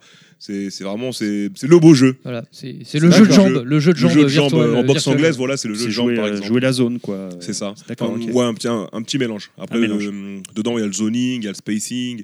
euh, il se passe plein de choses en fait. Et tout ça, ça recouvre l'ensemble de- du neutral Ok. game. Il y a Et- des bons livres dessus. Et euh, qu'est-ce que je, je voulais dire? Ton ressenti sur euh, Mortal Kombat 11, du coup, euh, Ouais. parce que là, il est sorti il y a un petit mois. trois semaines et demie. Voilà, c'est tout frais. C'est tout frais. ouais, c'est tout frais. Comment ça se passe? Qu'est-ce que tu, tu le. Parce que bon. Je- les meurtres passent en ton pif. Chaque fois, tu essaies de caler une petite news Mortal Hein Kombat pour, euh, pour en parler. C'est pas moi C'est pas moi, bon, les gars. euh, comment, euh, du coup, maintenant, ça y est, il est sorti. Voilà, ça fait trois semaines et demie que Ça fait tu doses. ouais. Satisfait Satisfait. Il y a des choses qui. que- Satisfait. à 100%. Satisfait à 99,9%. Ah. Parce que le 100% n'existe pas. C'est pas faux. On a toujours quelques défauts et tout, c'est pas grave. Mais sinon, dans le jeu, dans l'ensemble, c'est un truc de fou. On a énormément kiffé. Donc, un vrai, comme on disait, un vrai retour aussi de ce côté-là des Full Seas. Euh, la plupart des persos sont, jouables. Là, on est sur un jeu vraiment pour un jeu Day One, parce que là, on a eu que le patch Day One. L'équilibrage pour un jeu Day One, il est super bien. Il est super bien. On a quelques persos qui se démarquent, mais dans les, même dans les persos les plus bas, on va dire il y en a peut-être que 2-3 qui sont pas jouables euh, à fond compétitivement. Sinon, à partir, t'enlèves ces trois-là, tu peux déjà commencer à jouer en tournoi. Hier, Foxy qui fait final winner avec euh, Kung Lao. Kung Lao est mid-tier. D'accord. Kung Lao est mid-tier. Très bon, on connaît pas le match-up, ça c'est notre faute. C'est pas de sa faute à lui. Euh, mais voilà, du coup, le perso est mid-tier. C'est le début du jeu, on connaît pas encore tous les match-up. Euh, comme il y a beaucoup de nouvelles mécaniques universelles et comme le jeu de Foot 6 est bien présent, on peut s'imposer. C'est- comme ça, par exemple, que tu vois, je sais pas si vous regardez un peu Tekken 7. Euh, Tekken 7, il y a beaucoup de persos qui gagnent parce qu'en fait, les mécaniques universelles et les déplacements dans le jeu sont tellement mis en avant que les match-ups vont être moins marqués que sur des jeux qui ont moins de déplacements et moins de foot 6 et moins de mécaniques universelles. Et ce qui les rendra du coup plus dur à équilibrer. C'est pour ça que je trouve que Tekken, pour moi personnellement, c'est le jeu le mieux équilibré actuellement des jeux de combat compétitifs euh, dehors.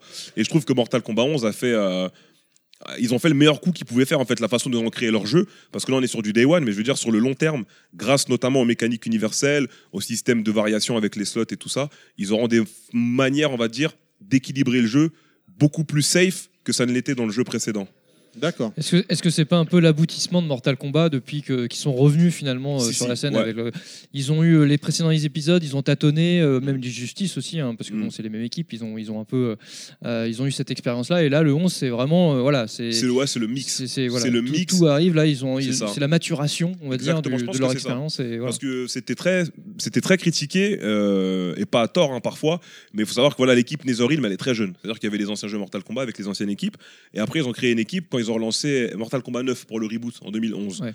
Et du coup, euh, c'est très différent par exemple d'un Street Fighter qui a eu Street 2, Street 3 dans la continuité, puis Street 4. C'est-à-dire que pendant 15 ans, ils ont eu le temps de peaufiner. Alors que nous, après Ultimate Mortal Kombat 3, la licence est partie sur un style totalement différent du 3D. Donc il y a eu Mortal Kombat 4, Un peu qui, n'a pas trop marché auprès du grand public. Moi, je- bon, moi j'ai joué quand même, hein. fan de Mortal Kombat. hein. Voilà, j'ai joué quand C'est même. bien, tu, tu respectais à On tes eu, principes et euh, tu voilà. suis jusqu'au bout. c'est- Armageddon Il y a eu Mortal, Mortal Kombat Kombat. 4. Ben, avant Armageddon, on a eu Deadly Alliance qui était Mortal Kombat 5, le premier donc du coup sur Xbox 1 et Play 2, qui, venait, qui, qui, qui accueillait euh, les trois styles de combat. Donc très orienté arts martiaux aussi de base, hein, Mortal Kombat. Mm. Donc les persos avaient trois styles de combat pendant la game, donc in-game, deux styles d'arts martiaux à main nue et un style avec une arme. Et après, ils ont enchaîné dessus avec Mortal Kombat Mystification et Mortal Kombat Armageddon notamment, euh, qui était l'aboutissement de la chose. Et du coup, Mortal Kombat 9, c'est un reboot de Mortal Kombat 1, 2, 3, qui commence par une vision à la fin de l'Armageddon. Du coup, ça leur a permis de relancer la licence, de faire un retour aux sources, parce que Mortal Kombat 9, bah, c'est MK1, 2, 3, Mhm. version 2011 en fait. Donc euh, ils, ont, ils ont pu ramener tous les fans de, de- de l'ancien temps avec toutes les maps, métro, l'église, euh, The Pit et tout ça.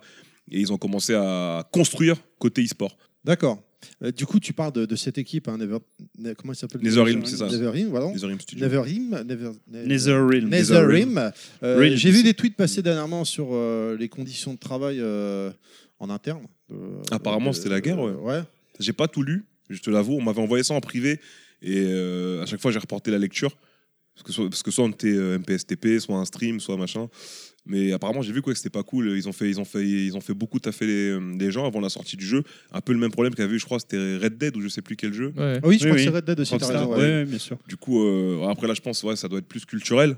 Côté américain, on sait qu'Amazon a ce genre de problème. En tout cas, je sais pas, j'espère que ça va, ça va se passer mieux pour, euh, pour tous ces travailleurs-là qui vont être, je sais pas, qui vont peut-être Qui en avoir des plus ont primes fait du ou bon autre, boulot. qui ont fait du très bon boulot. Et j'espère qu'ils auront des grosses primes par rapport à ça. Comme on dit, tout travail mérite salaire. Et si ça n'a pas été fait à sa juste valeur, euh, côté euh, paiement et rémunération, j'espère que ce sera arrangé quoi, dans un futur proche. Dernière question, messieurs. Moi, j'en ai une, mais je vous laisse. Vas-y, vas-y. Vas-y, vas-y. Bon, Mortal Kombat 11 est sorti. Mhm. Tu as été le VRP. Je, je- je plaisante, bien sûr, on est bien d'accord, chers auditeurs. Reza ne touche rien. Je, je- je le taquine parce que dans les mœurs passant ton pif à chaque fois. Et même euh, Ken Bogart te, taquinait avec Oui, ça aussi. hein, on est bien d'accord, c'est de l'humour. hein. Il y avait vraiment des gens qui Euh, croyaient que, que j'étais ambassadeur euh, pas pour vrai. Warner Bros. Mais non. Des gens pensaient que Warner Bros me payait pour que je parle du jeu en fait, tu vois. En Ah. fait non, moi, moi si Warner me paye pour que je parle pour que je fasse un truc pour le jeu, je, je dirais sponsorisé Oui, par voilà, Warner. oui, non, mais non, je mais là, en gros, il n'y a pas de honte à ça ou quoi. bien sûr. Bien non, mais là, sûr, je, je- je répète encore une fois, c'est de l'humour. hein. Mais ouais, c'est Euh, grosse passion pour la licence. Il est sorti. Mhm. Quel va être le prochain jeu où tu vas être le VRP Je fais des guillemets, vous ne voyez Hein pas, chers non, auditeurs. non, pour- Mortal Kombat. Il n'y a que Moi, il n'y a Mortal. que Mortal Kombat. Rien d'autre. Après, on soutient les autres toujours. Ben là, je sais pas si vous avez regardé un peu la scène française Dragon Ball. On a fait beaucoup sur la scène française Dragon Ball. hein. Entre les sets online qu'on appelait Galaxy Explosion, que je faisais sur mon stream tous les mercredis soirs, où je faisais une carte de trois matchs de top players de la commu et de joueurs un peu moins forts qui s'affrontaient et je commentais en fait avec euh, Naël ou bien Arctal, qui sont deux collègues de la commu. Et on a fait ça pendant 6-7 mois sur euh, Dragon Ball Fighters. On allait à tous les tournois avec l'association Yuzu, avec Flashno notamment, on a organisé des offline pour le jeu. En fait, nous, dès qu'un jeu il nous parle, et si la commu elle est, elle est sympa et on a envie de s'investir, on s'investit. Vous le soutenez, d'accord. C'est ça, on soutient sans, sans rien attendre en retour. Euh, La passion. euh, ouais, bah, on n'a jamais rien fait par exemple avec Bandai alors qu'on est resté un an sur euh, DB. Tu vois. donc euh, c'est vraiment on kiffait le jeu, on kiffait la commu et la plupart on est resté collègues avec eux. Là je suis là aujourd'hui justement, c'est parce qu'on est venu les voir jouer à Dragon Ball. Donc euh, à voir. Là il y a Samurai Shodown comme j'ai dit, moi je vais l'acheter. Après c'est pas du tout. Ils ont déjà Frionel pour la pub du jeu. Hein Frio, j'espère que t'écouteras le podcast. Euh, ouais, il y a Frio, il y a Liu, il y a les anciens. Enfin, Nous on sera là, on va prendre le jeu, on va jouer un peu, euh, je vais streamer un peu. Si j'ai assez de temps par rapport au Pro Tour de MK11, euh, j'y jouerai un peu plus. Si je vois qu'en termes de temps, il demande trop de temps, euh, je resterai en casual, tranquillement, dans mon coin. À se faire Je viendrai mourir en poule, donner mes 10 euros.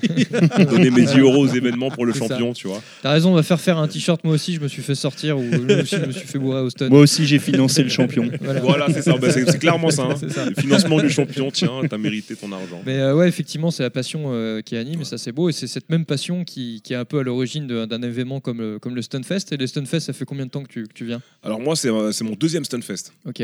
J'ai fait 2016 et cette année. Et qu'est-ce que t'en penses, ton ressenti donc par rapport à cette Euh, édition, même ouais, par rapport à celle cette édition, je la vis beaucoup mieux. La première, je l'ai assez mal vécue Ouais. parce qu'il y a toujours eu ce souci entre guillemets euh, des, des dits ou des non dits, je sais pas. Mais euh, Mortal Kombat à l'époque en France, il était mal reçu. Là, faut, faut, faut être honnête. Le jeu était beaucoup critiqué à tort. Ouais, sur, sur euh, C'est culturel mes connaissances. euh, ouais, culturel, mes connaissances. Les gens préfèrent le Japon. La France préfère le Japon. hein, les, le maquis, les maquis, les sushis, Street Non, mais- Fighter, Fatal Fury. Peut-être le côté violence Euh, aussi, non Bah, même- Fatal même- Fury, malheureusement, même, c'est un peu euh, hein. même, au- même au-delà, ouais, bon, tu vois, mais même au-delà de la violence, en fait, c'est que j'ai j'ai- j'ai beaucoup remarqué ça quand, quand je commençais énormément à discuter avec des, des anciens, on va dire, des jeux de combat. C'est que les mecs, la plupart, ils ont un blocage psychologique envers les jeux de combat américains, tout simplement. en fait. Ouais. Ah ouais, ouais. Ils ont un blocage incroyable. Tu leur dis Mortal Kombat, Killer Instinct, Skullgirls, ils ferment les yeux. Tu leur dis le jeu japonais le plus nul, ils vont quand même le tester parce que c'est un jeu japonais en fait. D'accord. Et du coup, à raison de ça, le jeu était très critiqué, très critiqué à sa sortie. Et nous, on a rejoint la commu sur MKX, du coup, on n'était pas là avant. En termes de communauté, on jouait au jeu, mais on était dans le coin, on n'était pas là avant. Et c'est un peu l'objectif. On s'est promis que depuis 2015, on s'est dit le prochain Mortal Kombat qui sort en France, on va vous parasiter, les gars. C'est On va vous rendre fou. On va fou, tellement non, vous rendre fou. On va, oui, là, on, va, on va montrer aux gens le, le jeu. On va parler aux gens du jeu. On va leur faire connaître le vrai jeu. Parce que le vrai jeu, c'est pas euh, ce que les autres disaient à l'époque, par exemple, des gens qui parlaient du jeu mais qui n'y jouaient pas au final. C'est ça qui fait un peu mal sou- souvent sur les jeux un peu moins costauds que Street Fighter et tout ça. Bah, comme à l'époque, par exemple, s'il n'y a pas de visage, on va inviter euh, un influenceur ou un top d'un jeu qui n'a rien à voir pour parler du jeu. Sauf que c'est très dur de vendre un jeu si tu ramènes quelqu'un qui connaît pas le jeu. Mm. En Ah fait, ouais. du coup, euh, on s'était dit, bon, on va continuer à mettre la max. Euh, sur MKX, ça s'était très bien passé en termes de résultats. On avait fait tous nos events solo. On avait fait vivre le jeu sur deux ans à peu près à partir de mi-2016, tout seul comme des grands garçons. Et on s'est dit quand même K11 il arrive. On met le jeu en avant, on met la max pareil. Donc dès qu'il y a eu la- l'annonce de sortie, 5h du matin, euh, c'était au Games Award, je crois, euh, où Sonic Fox avait été élu joueur e-sport de l'année. 5h du matin, il y a l'annonce. 5h10 du matin, il y a le Twitter, il y a le Discord MK11 France. Et là, on commence à travailler.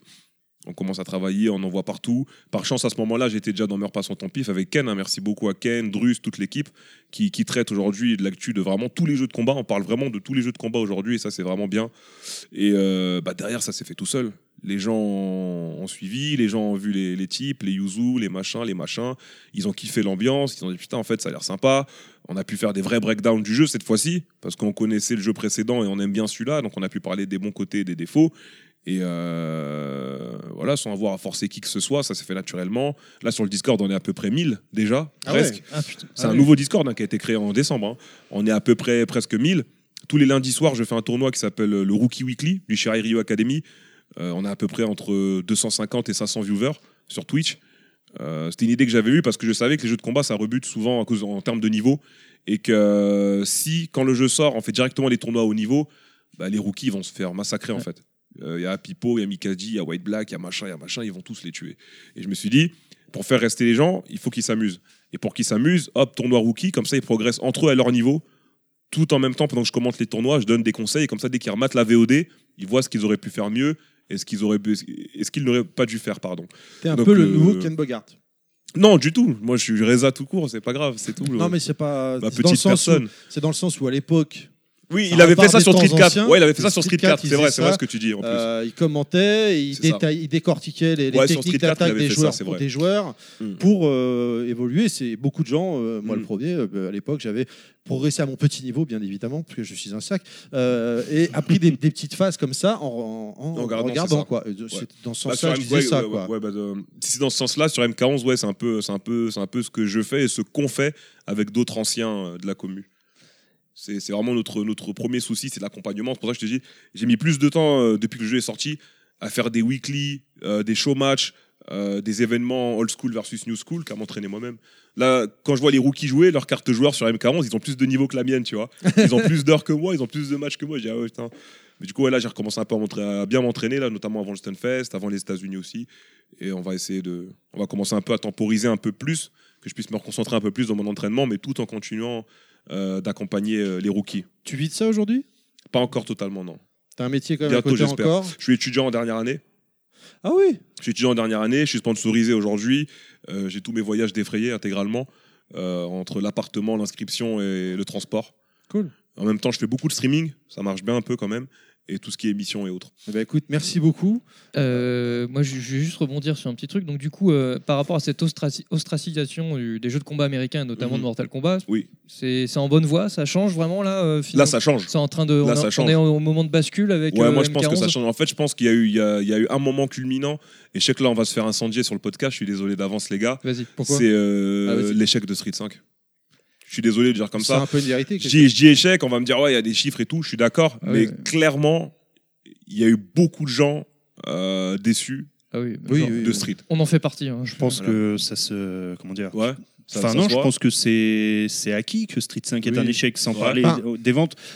Les ventes sont loin, loin, loin de ce qu'ils loin espéraient. de- ouais, c'est vrai. Donc les ventes sont là, mais plus. tellement loin de ce qu'ils espéraient, je pense que Ouais. c'est c'est Bah. c'est un acquis. Enfin, Con- je pense pas qu'on puisse remettre ça en cause. Je pense hein. que ce qui fait vivre le jeu encore aujourd'hui, c'est la scène e-sport, qui est Oui, bah, extrêmement clairement. poussée par Capcom, Ouais. Pro Tour et compagnie. S'il n'y avait pas ça, Bah, ils ont euh, misé dessus Day One. Je sais pas si vous en rappelez.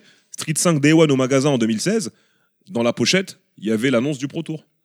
Je sais Oui, pas si oui, vous en ah, souvenez. Ah, je non, je m'en souviens Ah pas. Ouais. euh, le Dans jeu la était- pochette Day One du jeu pas. normal à le 50-60 jeu euros. était articulé Il y avait euh, l'annonce du Pro Tour. J'ai dit, ouais, un jeu de combat qui sort. Et il y a, dans la notice, à côté de la notice, il y avait un- une deuxième euh, affiche pour le Pro Tour. J'étais un peu choqué. Et du coup, ouais, je sais qu'apparemment, ils ont fait 2-3 millions de ventes. Euh, Ouais, c'est pas ouf, C'est hein. pas ouf. C'est Bah, pas bah, fou, hein. MKX, c'est 11 millions. Ouais, mais je crois que Ils sont 11 MK, ça a toujours été en termes Et ils ont toujours fait des ventes en- euh, en casu, tout ça.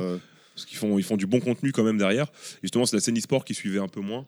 Même s'il y avait des bons cash prize. Mais je pense que, voilà, que, entre guillemets, euh, ce qui s'est passé avec Street 5, ça a aidé tout le monde. Je sais pas si vous avez vu un peu la montée en puissance de Tekken 7. Ah oui. Tekken 7, l'Evo, c'est plus de 1000 joueurs. Euh, voilà. Le seul problème, on va dire, c'est c'est les cash prize par rapport au ton investissement des joueurs. Clairement, sur Tekken 7 par rapport aux autres jeux de combat. Mais euh, Tekken 7, c'est la folie en termes d'inscrits. Là, MK11 est arrivé euh, premier aux inscriptions au Combo Breaker. Plus de 800 au Combo Breaker. Là, on y va avec la commu, Flashno, Ganondorf la semaine prochaine. Je sais que le CEO, l'Evo, ça va péter. Le Pro Tour, pareil, à plus de 250 000 dollars. Euh, non, ça a vraiment ouvert, on va dire, l'espace. Même Unist, Unist qui, est- qui est, qui est là depuis longtemps. Il y avait Uniel, il y avait machin. Mais Unist, aujourd'hui, il pète parce que voilà, ça permet à d'autres gens de. de- on a Evans, par exemple, qui vient de Street à la base. enfin, alors pour les auditeurs, quand tu dis aujourd'hui, euh, Unis, c'est Under 19 Birds. Hein. Under Night in Burst, excusez-moi. Euh, on a Evans, figure de, de Street, qui jouait à Street 4 avec Luffy à l'époque Ouais, ouais. énormément. Oui, il stream beaucoup de, de ce il jeu. stream beaucoup. Et du coup, pas pareil, Street 5 sort, ça, ça lui plaît pas. Euh, donc il est un peu là, il est pas là, il est là, il est pas là. Dragon Ball sort, un peu le jeu qui réunit toutes les communes au début. On vient tous essayer, on a tous grandi avec Dragon Ball, hein, plus vieux, plus jeune. Puis beaucoup sont repartis quand même. euh, beaucoup sont repartis, on est reparti en cours de route, tu vois. Et Evans, il a trouvé son bébé, Unist, il- ça lui a plu, il s'est installé dessus. Et aux États-Unis, c'est pareil, ça a pété de fou. Je crois que c'est le seul jeu qui avait euh, une croissance sur chaque événement. Sur chaque major, chaque mois et tout, Unist, il faisait de plus en plus d'inscrits en fait. On a vu le, C- le CEO Taku, donc c'est le plus gros événement de jeu de anime game, on va dire, aux États-Unis, 2018, où Unist était premier aux inscriptions devant Dragon Ball Fighters. Et il y avait même Blaze Blue Cross Tag Battle deuxième, qui avait été très bien été reçu aux États-Unis. Et du coup, là, on s'est dit, putain, il y a un truc à faire finalement et tout. Et quelques mois plus tard, on voit que c'est annoncé pour euh, euh, l'Evo. hein, donc l'Evo sur la carte principale. Et euh, pareil, donc là, ça continue d'être boosté et autres. Mais ouais, je pense vraiment que ce que Street 5 a fait, ça a rendu service, je pense, à la communauté de jeux de combat au niveau international. Ouais, finalement. Finalement, c'est un mal pour un bien. Et au pense. niveau international, euh, c'est quoi les, les nations qui ressortent euh, sur Mortal Kombat 11 Les États-Unis, Évidemment. l'Angleterre, la France. Pas de japonais. Non, un- il se vend pas là-bas, je crois. Et il est pas traduit. Euh, violence, tout ça, je sais pas quoi. Ah ouais? Il me Ouais. semble, si je dis pas de bêtises. Euh, il me semble qu'il n'est pas vendu là-bas. Encore une fois, voilà, c'est pour ça que c'est ce qui est intéressant avec Dragon Ball, comme je disais, ça réunit les communes. Le fait que Sonic Fox ait été sur Dragon Ball, là, il a réussi à motiver les Japonais. Et par exemple, on a Goichi, Tashikawa et tout qui sont qui ont réussi Ah à se ouais. procurer des, des euh, qui ont réussi à se procurer des, des versions de Mortal Kombat 11 qui dosent un peu le jeu et qui sont inscrits notamment pour le combo breaker. Donc, euh, en espérant qu'un jour le jeu soit traduit là-bas, je pense que ça aiderait énormément à ce qu'une scène se forme.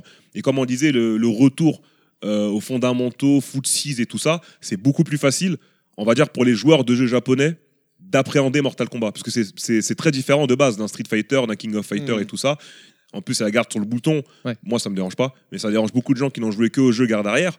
Et euh, là, le fait que ce soit beaucoup plus classique, beaucoup plus, euh, voilà, tu recules, tu avances, tu as ton whiff punish, tu as ton machin, il n'y a pas de course, euh, ils, sont moins, euh, ils sont moins perdus que quand ils passaient d'un Street 4 à Mortal Kombat X.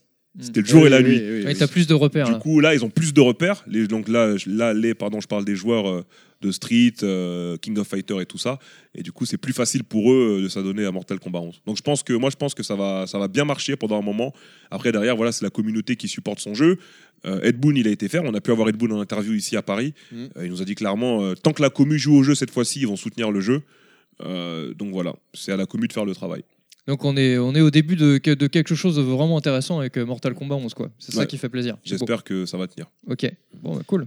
Merci beaucoup, Reza, de nous avoir euh, merci, accordé un merci petit peu de ton beaucoup. temps parce que j'ai réussi à te choper entre deux trucs que tu es en train de. de, de- de- T'étais sur scène tout à l'heure euh, pour faire une partie, une démonstration et tu vas ça. continuer maintenant. Euh, avant de se quitter, si on veut te retrouver sur le- l'internet moderne, où est-ce qu'on peut te suivre Alors sur euh, Twitter, donc euh, MK, pour Mortal Kombat, MK underscore euh, Reza, donc RZA comme euh, le DJ rappeur. Et sur euh, Twitch, c'est Yuzu underscore Reza. Très Donc, bien. Je suis principalement sur ces deux médias-là. Et Et bah écoute, on répond euh, à tout le monde, on aide tout le monde tant que c'est pour le jeu, il n'y a pas de problème. on a bien compris, on a bien senti cette passion de transmettre et Bravo. d'a- et d'accompagner les gens. Transpirer. Merci beaucoup, Reza. Ouais, Bonne merci, continuation à toi. Merci, les gars, bon ouais. festival. Merci et à beaucoup. très bientôt. À très bientôt. Ciao.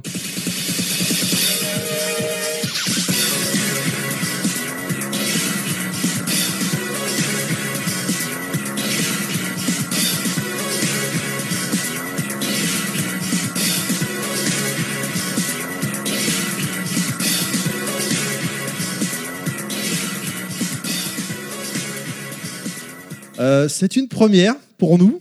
Il y a Euh, toujours non mais c'est bien qu'avec Level Max c'est qu'on défriche tout, Et on défriche tout un tas de terrain et Donc- euh, je pense qu'on va pouvoir se la péter avec tous nos autres potes podcasters parce qu'il y en a beaucoup qui n'ont pas fait ça et nous on va le faire. ah, on- va se la péter si ça rend bien. Ouais c'est sûr. Aujourd'hui, on continue et on a la chance de recevoir une partie de l'équipe de Lethal League Blaze euh, qui ne se parle pas du tout français. Ah, euh, donc je vais parler en, on va parler en français et traduire en anglais et inversement. Good morning, guys. Thank you to come uh, over here and uh, maybe can you uh, uh, introduce yourself. Bonjour messieurs, est-ce que déjà vous pouvez peut-être vous présenter Hi, uh, bonjour.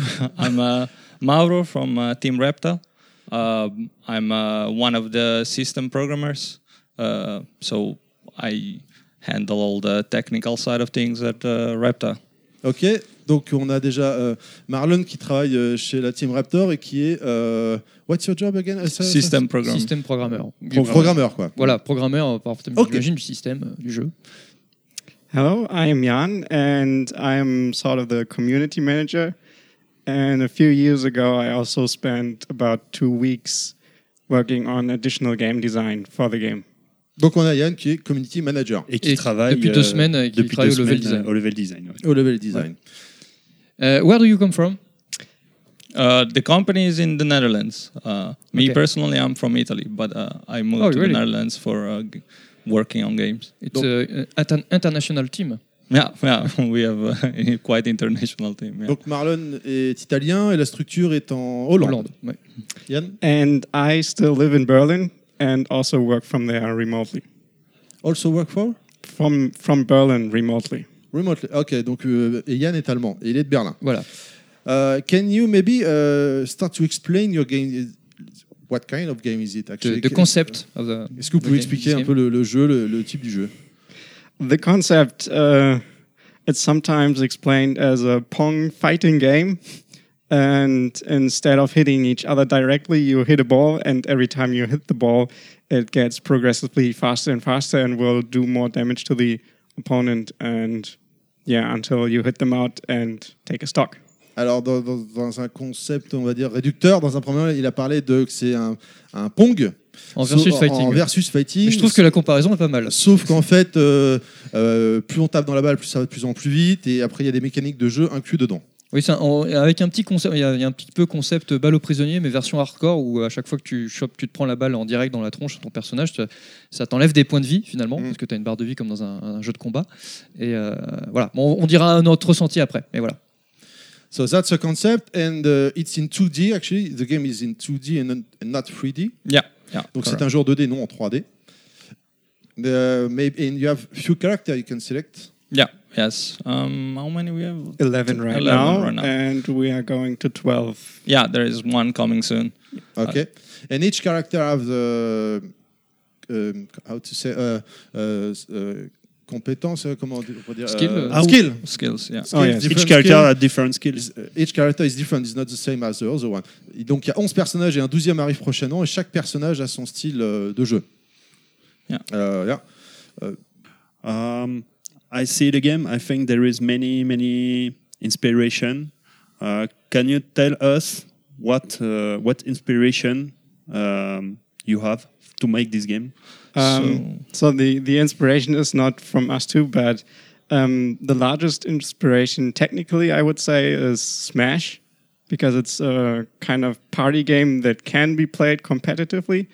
And visually, uh, the biggest inspiration is Jet Set Radio, Yeah, of I course. guess. Yeah. Donc euh, Nostal t'a demandé euh, Quelles quelles sont leurs les- inspirations, inspirations. euh, Et Yann a répondu que c'était Au niveau un du Smash. gameplay, c'est un Smash. Bros, Par contre, voilà. graphiquement, c'est un Jet Set Radio. Jet Set Radio. dinguerie. Ouais. It's crazy. Um, uh, graphics. beautiful. It's just beautiful. Very uh, to the design, maybe a little Blast Blue, no? Um, No? there is a lot of things we we take from uh, in general from from anime or like uh, movies or anything. We try to soak in as much as possible, and then something comes out as a mix. Um, in general, yeah. Uh, design wise, it kind of comes from from Smash. In in yeah, actually. It's a bit funny. Like this is uh, the third game from uh, from our company. Okay. So the first one is actually uh, Megabyte Punch, which is a side-scrolling platformer, Mhm. uh, which also has like a heavy inspiration uh, from the the movement is very heavily inspired from Smash, and there was this specific mechanic in which you can you can throw a rocket to an opponent, and then the opponent will bounce it back, and uh, Team Indion, the guys back home, uh, they uh, kind of realized that that mechanic in itself was fun, and so Mhm. they tried to make a game around that, and that's how actually Little League was born. Ah, ok. Euh, alors là, il en a dit beaucoup, donc Oui, j'ai un on peu a, oublié. mais Donc, on a euh, vraiment la genèse du truc en fait. Au final. Là, il vient de- tu viens de demander C'est le- leur le- le troisième design. jeu, C'est leur donc troisième ils jeu. Le ont premier beaucoup jeu, c'est- d'inspiration. Le premier jeu, c'était un jeu de plateforme. Voilà. euh, avec où on pouvait se lancer la balle et, la ro- et qu'elle revienne. c'est Une ça roquette. Une roquette. Mm. Euh, Alors- Qu'est-ce que- qu'il en a dit beaucoup je Ah non, sais c'est pas. un- enfin, en fait, euh, ce que j'ai compris, c'est que même, même le, le- le jeu de plateforme euh, s'inspirait de- du côté plateforme qu'on peut avoir dans, dans Smash. Quand tu passes d'une Mm. plateforme à une autre, c'est un jeu de plateforme de- dans ce sens-là. Mais euh, ce qui est assez ironique, c'est qu'au final, euh, ils- visiblement, ils sont très fans de Smash, hein, les, les créateurs, parce que tu as, une possibilité dans Smash Bros où tu peux en- envoyer un projectile, visiblement, et tu peux le renvoyer si tu tapes au bon moment, d'après ce que j'ai compris. Moi, Oui. je, je suis pas un joueur de Smash, hein, c'est ce que j'ai compris. Et du coup, les mecs se sont dit en voyant ça, mais en fait, c'est pas mal comme mécanique. Il faudrait qu'on puisse euh, faire un jeu autour de ça. Et c'est un peu le concept de, de jeu qu'on a pu tester ce matin. Qui a un design, donc effectivement, on n'a pas dit, mais qui a un design très animé. C'est ce qu'il disait. Ah aussi. oui, il a Euh, parlé aussi façon, d'inspiration, euh, euh, d'animé, Parce oui, que vraiment, c'est du cel shading, euh, c'est Mm. beau doute apparenté avec euh, Blaze Blue. Oui. Et, mais surtout Jet Set Radio, hein, principalement, c'est vraiment ce qui, ce qui est visuellement le, le plus frappant. You can play uh, how many uh, characters at the same time in one game? Uh, up to four. Donc on, peut, jou- on peut jouer à 4 en même temps dans le jeu. Euh, Nous, on a joué à 3 ce matin. C'était déjà bien fun. C'était très très fun. Uh, how many um, uh, area is available in the game? Right now it's 10. Yeah. Donc ils ont 10 stages différents. At least 10 new 3D ones and also all the all the ones from the previous game that are just 2D. What do you mean by Like- 3D? You mean the behind is 3D? Yeah, yeah, yeah. Yeah, the- Oh, the, the the graphics art. are 3D. Ok, donc c'est un jeu en 3D mais euh, plaqué en 2D derrière. On est d'accord? C'est ça? C'est des- ça, Avec c'est le un jeu décor en 2D 3D. avec décor en 3D. Moi, c'est ce que j'ai compris. Ok. Voilà. J'ai compris ça aussi. Je crois. Je vous emmerde. Euh, des, des questions peut-être question? Euh... Oui, euh, des questions. Is it already Oui. available the game on PC? Uh, or- yeah, it's on PC and it's coming to uh, Switch, uh, PlayStation 4, and Xbox very soon.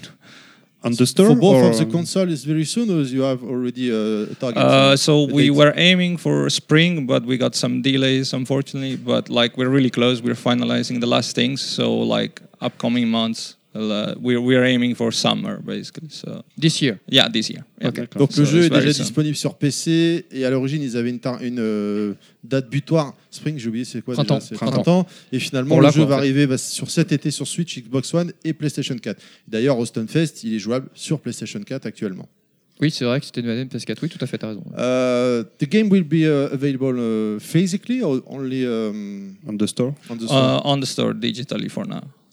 Pour le moment. euh, Ok, donc de- uniquement en démat pour le moment.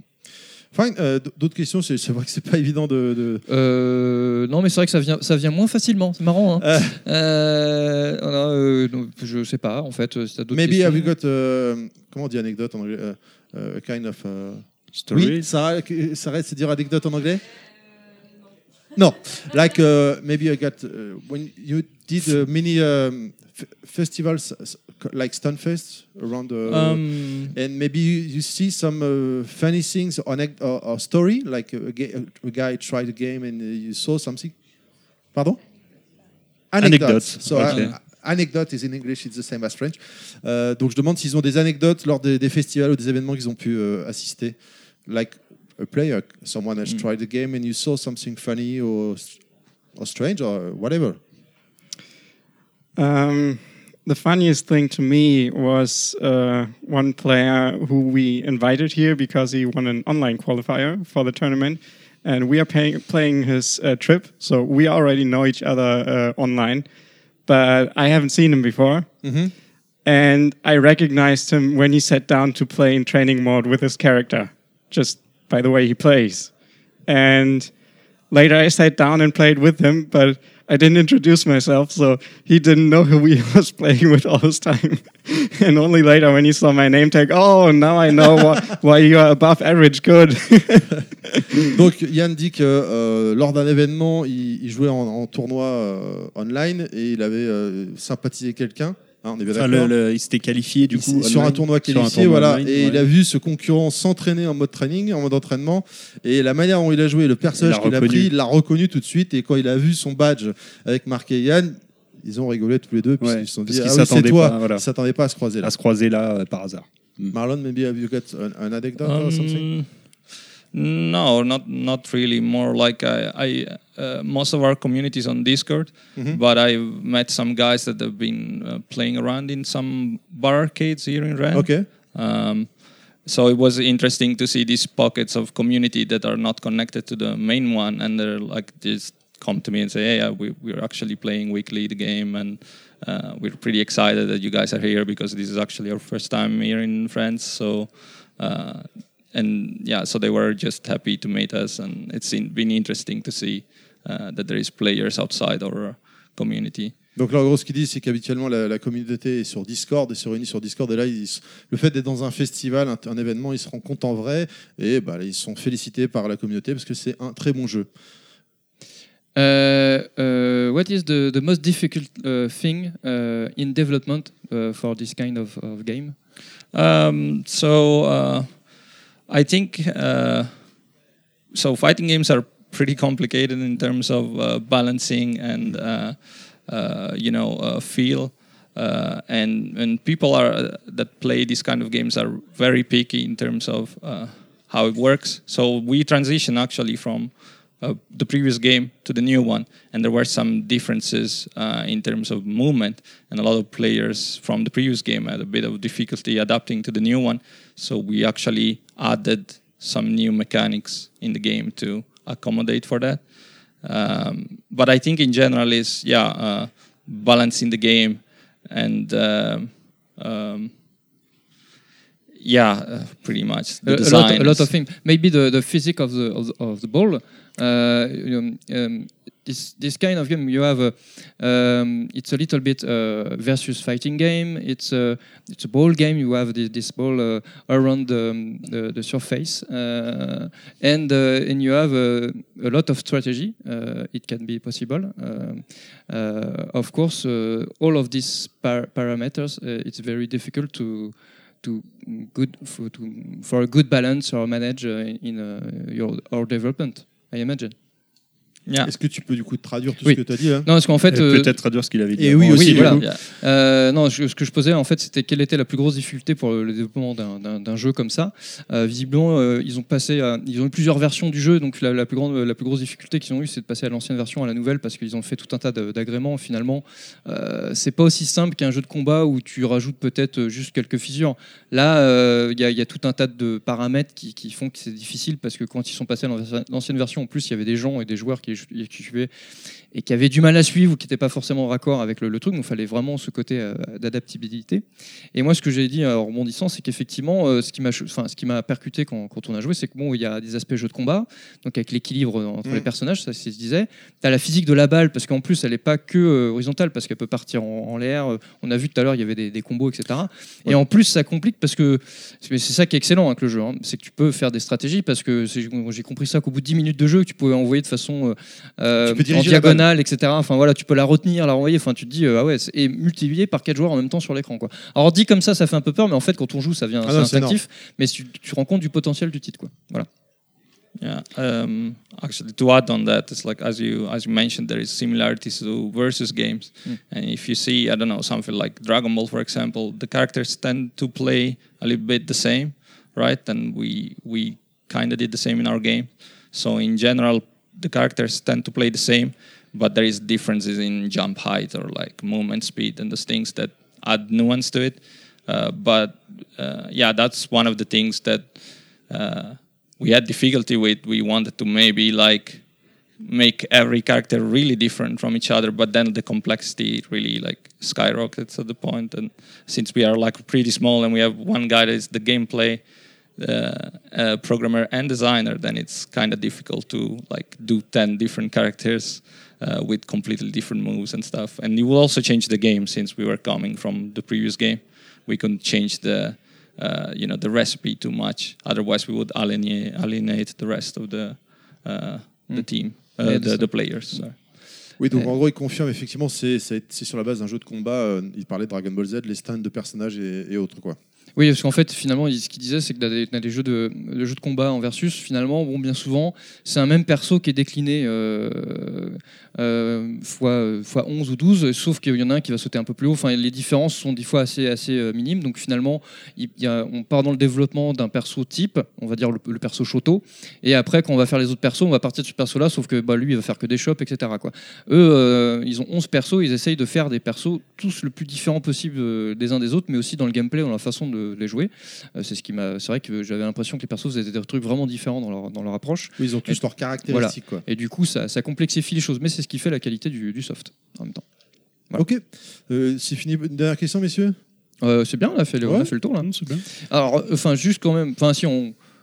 Pour, euh, pour donner notre ressenti, parce qu'on on y a joué euh, tout, le, tout à l'heure, et donc pour dire à nos auditeurs, on, on a vraiment kiffé. Ouais. Personnellement, on a joué quoi 10, 10 minutes, un quart d'heure. Euh, c'est très très fun. C'est vrai que c'est pas évident à décrire comme ça, au travers de ce qu'on a dit, mais euh, j'invite nos auditeurs à aller se renseigner, à aller voir sur le net, etc. Parce que franchement, en tout cas, à plusieurs, j'imagine qu'à 4, ça doit être bien fartant. Et puis, c'est pas vraiment, c'est pas du tout bourrin. Tu vois Non. que quand tu réfléchis bien, ça peut être très très fun. He's playing how they're feeling to play the game, your game actually, to, to the auditor. Je suis pas sûr to the comment on dit auditeur en anglais. Euh, voilà. Uh, before to leave you, uh, maybe uh, if you want to, to see to follow you on internet, you uh, do have Twitter or something. Yeah, so we're on Twitter at uh, Reptile Games. Rep, d'accord. Donc ils ont un Twitter Reptile Game. euh, Raptor Games. Raptor Games simplement. Ok. And then on Discord, if you want to get all the news and hang out with the rest of the community and find other players, uh, Um, Reptile Hideout. Reptile Hideout on Discord. Raptor euh, Hideout. Hideout. Euh, Ok. H-I-D-E-O-U-T. Je D'accord. pense que c'est ça, Raptor Hideout. Oui, non, non. Okay. Thank you guys to, to give us some few minutes to speak with us and uh, we wish you Thank good you. festival. Yeah. to enjoy the show, the festival. Yeah. Thank you for your time. Thank you. Thank you.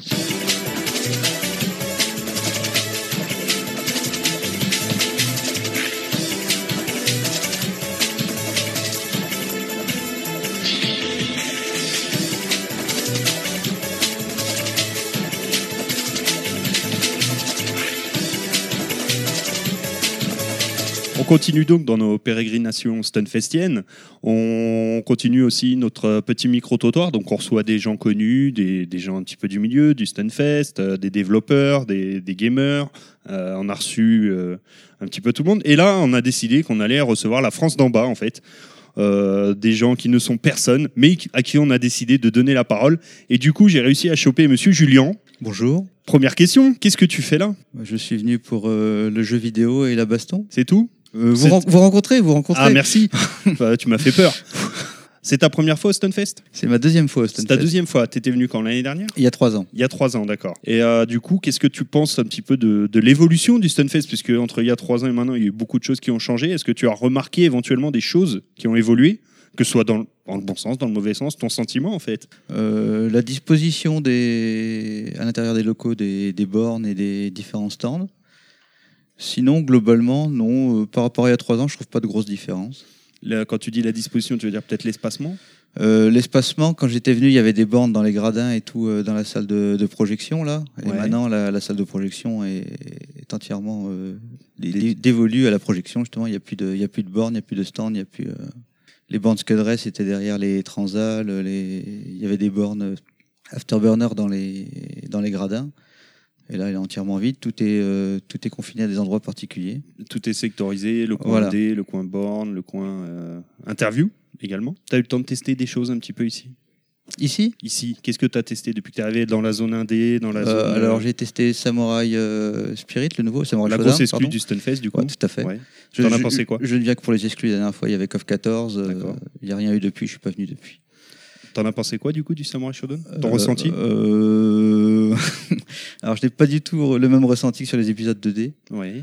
Ça m'a un peu surpris. Euh, graphiquement, je suis pas fan trop de la direction artistique.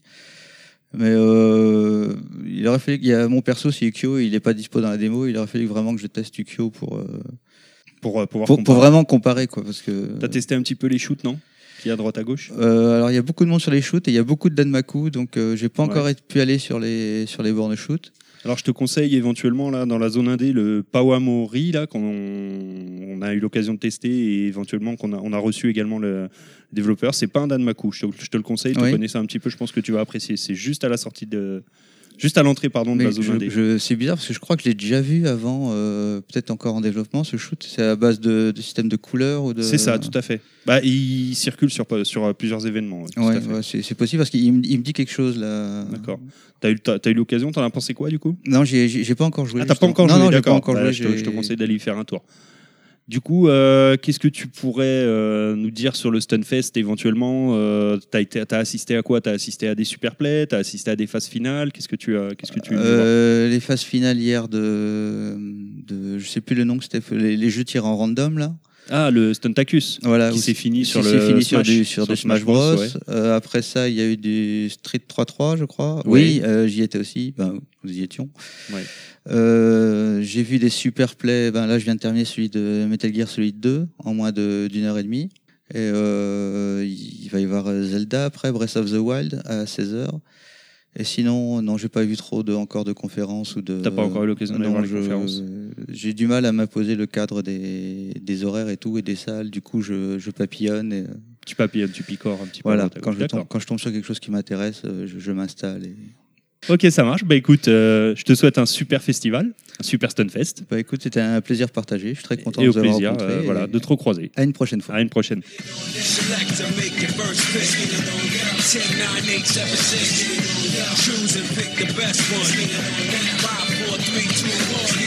Select to make your first pick. 10, 9, 8, 7, 6. Choose and pick the best one. 5, 4, 3, 2, 1. Select to make your first pick. 10, 9, 8, 7, 6. Choose and pick the best one. 5, 4, 3, 2, 1. Select to make your first pick. 10, 9, 8, 7, 6. Choose and pick the best one. 5, 4, 3, 2, 1. Select to make your first pick. 10, 9, 8, 7, 6. Donc on reprend dans notre euh, long chemin vers le Stunfest. euh, voilà. Notre ascension. Notre ascension. On arrive au euh, top. Effectivement, là on arrive au top du coup avec nos deux invités. Donc euh, Monsieur BNRGB, bonjour. Bonjour. Et Monsieur euh, El Professeur Douglas Alves. Bonjour. Un vrai bonheur de vous avoir avec nous. On a que du beau monde hein, à chaque édition qu'on fait du Austin Fest. On a hein. beaucoup on, de- est, Ouais. on est gâté. On a beaucoup de chance. Voilà, ouais. Deux C'est un per- peu le bouquet garni là. Deux personnes qu'on a déjà reçues euh, indépendamment, j'ai envie de dire séparément. Et là, du coup, bah, on, on vous reçoit euh, tous les deux. Voilà, c'est la fusion. On ne Ouais. sait pas ce que ça va donner, mais. euh, Ah, on se connaît depuis longtemps tous les deux. oui, oui, ça va. C'est marrant parce que bon, on te reçoit là. Hier, on a reçu Asenka. Ah, bah, je connais bien aussi. Oui, oui, oui. bah. On a parlé de toi un peu. On a Ah, parlé de toi, oui. D'accord. Eh, euh, faudra écouter. Ah, je- Ah oui, on tease, Pas le choix. voilà. Du coup, la dernière fois qu'on on, on t'a reçu, Ben, tu ne t'étais venu nous parler du livre euh, Capcom. Tout à fait, ouais. Et euh, bon, ça fait quelques temps, moi, de toute façon, que je, fais chier, je me fais chier pour le livre SNK. Tu, nous- tu fais chier tout le monde. Même nous, euh, même nous, ça, hein, même nous podcast, rassure. tu nous fais chier euh, sans cesse avec Pour ça. beaucoup de choses. Et là, dernièrement, au sein de Pixel Love, il y a eu une belle actualité. Il y en a eu deux. Ouais. Il y en a déjà une première qui, qui est arrivée en, en précommande, le magnifique artbook. Tout à fait, ouais, c'est ça. On a une double actualité avec SNK euh, autour de Samurai Shodown, donc, euh, qui est jouable d'ailleurs euh, au Stunfest Mhm. Euh, et que pas mal de gens ont pu tester. Apparemment, euh, euh, ça, a bien plu. Et donc, ce sera effectivement un artbook d'un côté. un bel artbook hein, avec euh, 280 pages, grand format, une bonne qualité de papier, avec les illustrations, les concepts de Saji, qui est l'illustratrice sur ce samouraï-là. Et à côté, ben, il y aura aussi une édition collector du jeu, Samurai euh, Shodown, Ouais. euh, avec, euh, comme on fait une- les Game Series, donc c'est une série de, de collecteurs de jeux, cette fois sur Samurai. Il y aura donc un mini artbook, mais qui est totalement différent du gros. hein. Ce sera euh, plus euh, du style estampe. Euh, et, euh, et puis il va y avoir aussi des euh, lithographies des 16 personnages euh, qui sont Présents dans le jouables, jeu. ouais, jouables dans le jeu, ouais, tout à fait.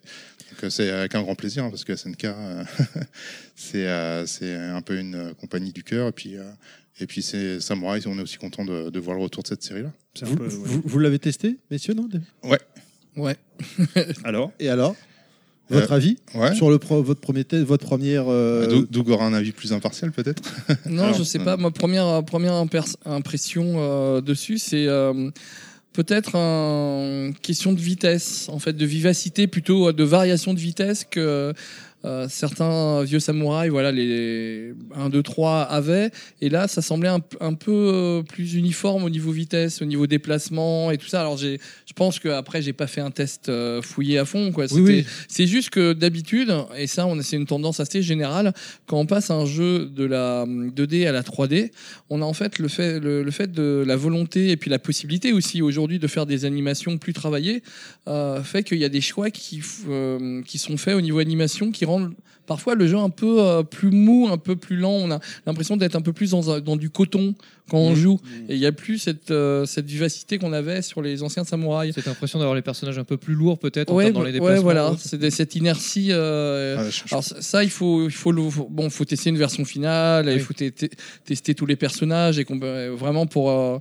Pour pouvoir euh, avoir une impression euh, complète. Mais moi, c'est la première impression que j'ai eue.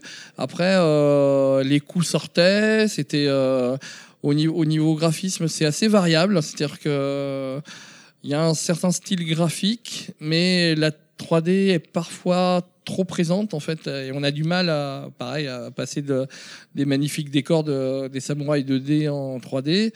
Voilà, moi ça me semble correct pour l'instant, mais ça demande à, à être testé euh, Oui, plus en avant. Voilà. Et toi, Ben, donc, euh, Euh, toi, moi- c'est full. T'es corrompu, c'est ça t'es- Moi, c'est euh, indépendance 5 sur 5, donc il n'y a pas de souci. Non, non. euh, Aucune objectivité, bien sûr, hein, pas de souci. Voilà. c'est- non, non, moi, T'as le droit. Samurai, c'est une série euh, que j'ai j'ai connue vraiment à la sortie en 93. J'étais euh, fan du 1 et du 2 euh, surtout. Euh, cet épisode-là, je trouve, renoue avec euh, euh, ce que j'avais aimé dans le 1 et le 2. Euh, ça reste toujours un jeu avec peu de combos, mais plutôt euh, sur on joue plutôt sur la zone, euh, avec des retournements de situation, avec les gros coups euh, et des prises de risques et tout ça. Donc je trouve qu'on retrouve tout ça. La direction artistique est quand même originale par rapport aux autres productions 3D. Euh, donc globalement, non, moi je trouve que c'est plutôt une bonne proposition dans le paysage du jeu de baston. Et, et ouais, moi je vais le, y jouer à la sortie. Même s'il n'y avait pas eu les bouquins et, le collector, non, je, l'aurais pris à la sortie. Tu parles. euh, oui, c'est- j'en- j'y Vas-y, vais. vas-y, vas-y. Et, et juste pour l'inertie, ouais, je pense que c'est peut-être propre aussi un peu au moteur euh, 3D actuel et on retrouve cette problématique-là. euh, bon, pour ceux que, que ça gêne, euh, sur, euh, sur la plupart des jeux 3D en fait, euh, que ce soit même Tekken, je crois qu'il y a eu aussi un peu ces, ces soucis-là, euh, dû à l'input lag. euh, c'est le moteur Unreal Engine, je crois qu'il y a je sais plus combien de frames, euh, mais de, de lag, mais ça, ça, ça, ça crée une différence quand on a l'habitude Mm. de jouer aux jeux 2D, euh, surtout sur des cathodiques où euh, tout sort euh, immédiatement. C'est un peu le, le mal de cette génération, hein, le- tout ce qui est input lag, etc. C'est voilà, faut, faut s'y faire. Puis bon, il y a, un- il y a un- forcément un temps d'adaptation parce que c'est historiquement euh, donc euh, une, euh, une licence toujours qui a toujours été 2D Mm. depuis très longtemps. Euh, c'est une des dernières finalement à passer à la 3D dans les grosses grosses licences, euh, j'entends. Ouais. hein, euh. Ah, Ils, avaient fait des essais, mais Ouais. qui ont- été vraiment Oui, oui. pas concluants, on Bah, du dire. coup, qui n'ont pas, Ouais. été marketés comme celui-là, hein, qui arrive vraiment comme un renouveau. voilà, donc effectivement, pour les joueurs, même si le jeu est bourré de qualité, euh, bon, on l'a pas testé encore, Mm. euh, même s'il est vraiment bien. et pour le joueur, euh, on va dire de la première heure, il y aura forcément un petit délai d'adaptation sur tout un tas de choses, certaines animations, etc. Mais bon, a priori, euh, de ce que j'en ai vu, c'est quand même euh, prometteur et ça a l'air plutôt bien travaillé. Quoi. Puis je pense qu'effectivement, euh, il y a des choses, il y a, il- a priori, il y a des choses à gratter. C'est ce qui fait la qualité de ces, ces jeux-là. C'est qu'on sent qu'il y a des- un certain niveau de progression, il y a des choses à découvrir. De toute façon, c'est vrai que les jeux de baston, faut attendre plusieurs semaines, voire des fois même plus, hein, pour vraiment va- voir ce qu'ils ont dans le ventre. hein. C'est euh, Mm. c'est sur la durée qu'on arrive à, à déceler euh, les, les qualités réelles d'un jeu de baston. Euh, des fois, on a des bonnes surprises, puis des fois, euh, ça. Des mauvaises. Voilà. Re- Revenons sur le, le premier artbook de, 200, de 280 pages que tu as dit Ouais, tout à c'est l'heure ça. qui va sortir. Euh, ça faisait combien de temps que vous étiez euh, dessus en fait? Ben, ça fait depuis euh, l'année dernière qu'on en discute. Et euh, C'est-à-dire quand tu étais venu nous voir pour lui parler de Capcom, tu le savais déjà euh, C'était en ah, juin que tu étais venu nous voir. Non, peut-être pas quand même à ce point-là. Ouais. Ah. On n'était peut-être pas encore en, en- dessus. Non, non, on n'était pas encore dessus. Mais ça, ça, ça doit dater de peu de temps après, ouais, je pense. Ouais, c'est ça. D'accord. Et ça a été compliqué euh, vis-à-vis des SNK qu'ils acceptent de ou que, que le prototype, j'imagine, je sais pas trop les phases comment ça se passe, mais de présenter un premier jet du livre que vous proposez, que, qui valide, que Bah, dé- déjà, ouais, euh, bon, ça fait plusieurs années qu'on est en contact avec SNK, donc euh, ça a été euh, assez simple. euh, au niveau des discussions pour le projet. Après, en termes de validation, non, non, ils nous ont donné accès à énormément de visuels, donc des choses qui étaient pas encore annoncées euh, euh, au moment où on les a, on les a reçus. Donc, euh, ils nous ont Ah fait ouais. vraiment confiance. Euh, même le dernier boss, d'ailleurs.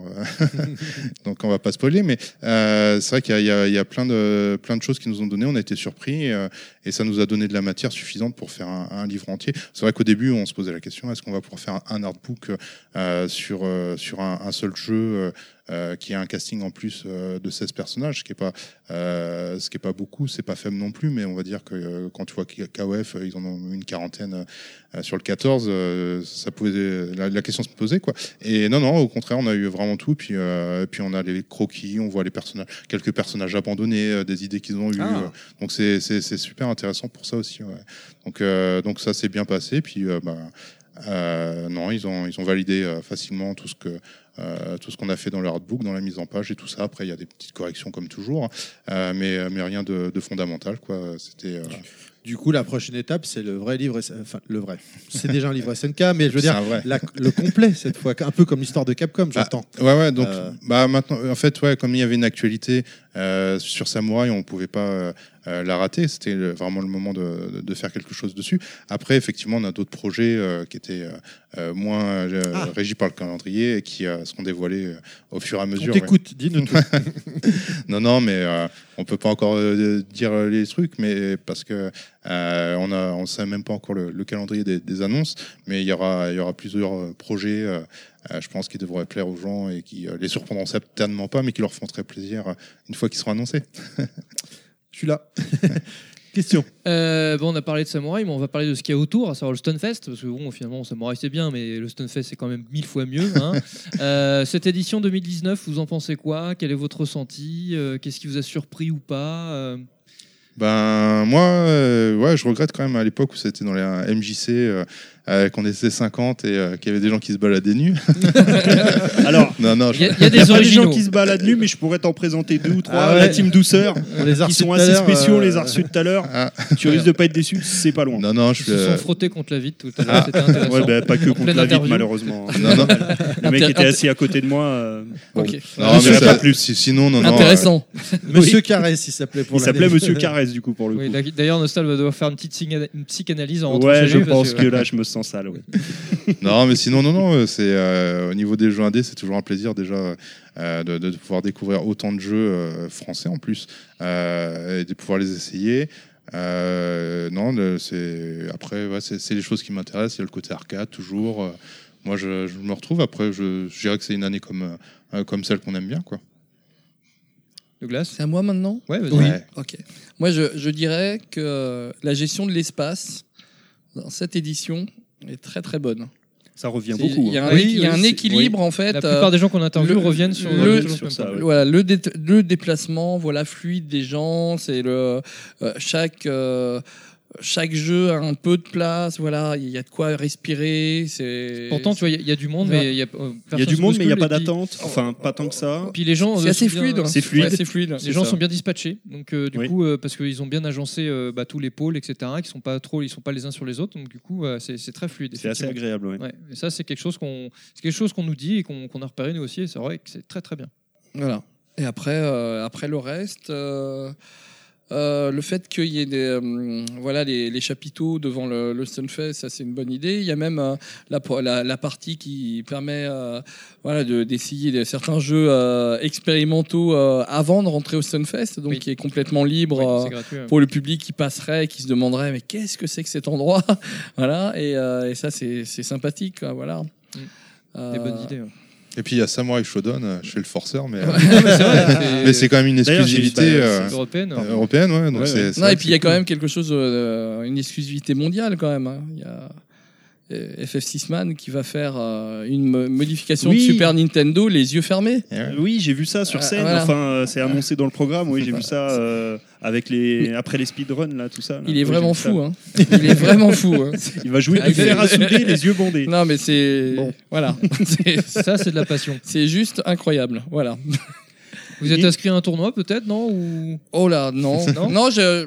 Par contre, il y en a un qui m'intéressait cette année. Je trouve le, le principe très sympa. C'est le, le tournoi où tu sais pas à quoi tu Ah, vas le jouer. Stuntacus, Voilà. on, a, on y a tous participé. Vrai, On l'a c'est- fait. c'est vraiment sympa. C'est très sympa. Oui, effectivement. Et puis ce qui est génial avec ce tournoi, c'est que si tu te fais sortir comme un sac dès le premier tour, t'as genre l'excuse, ouais, mais le jeu qui m'ont tiré aussi. C'est le seul que je connais pas. enfin, Le- voilà. L'honneur est sauf. C'est ça. C'est pour ça qu'on s'est inscrit à celui-ci. C'est hein. la parfaite excuse en fait. Non, mais non, mais il y a plein de.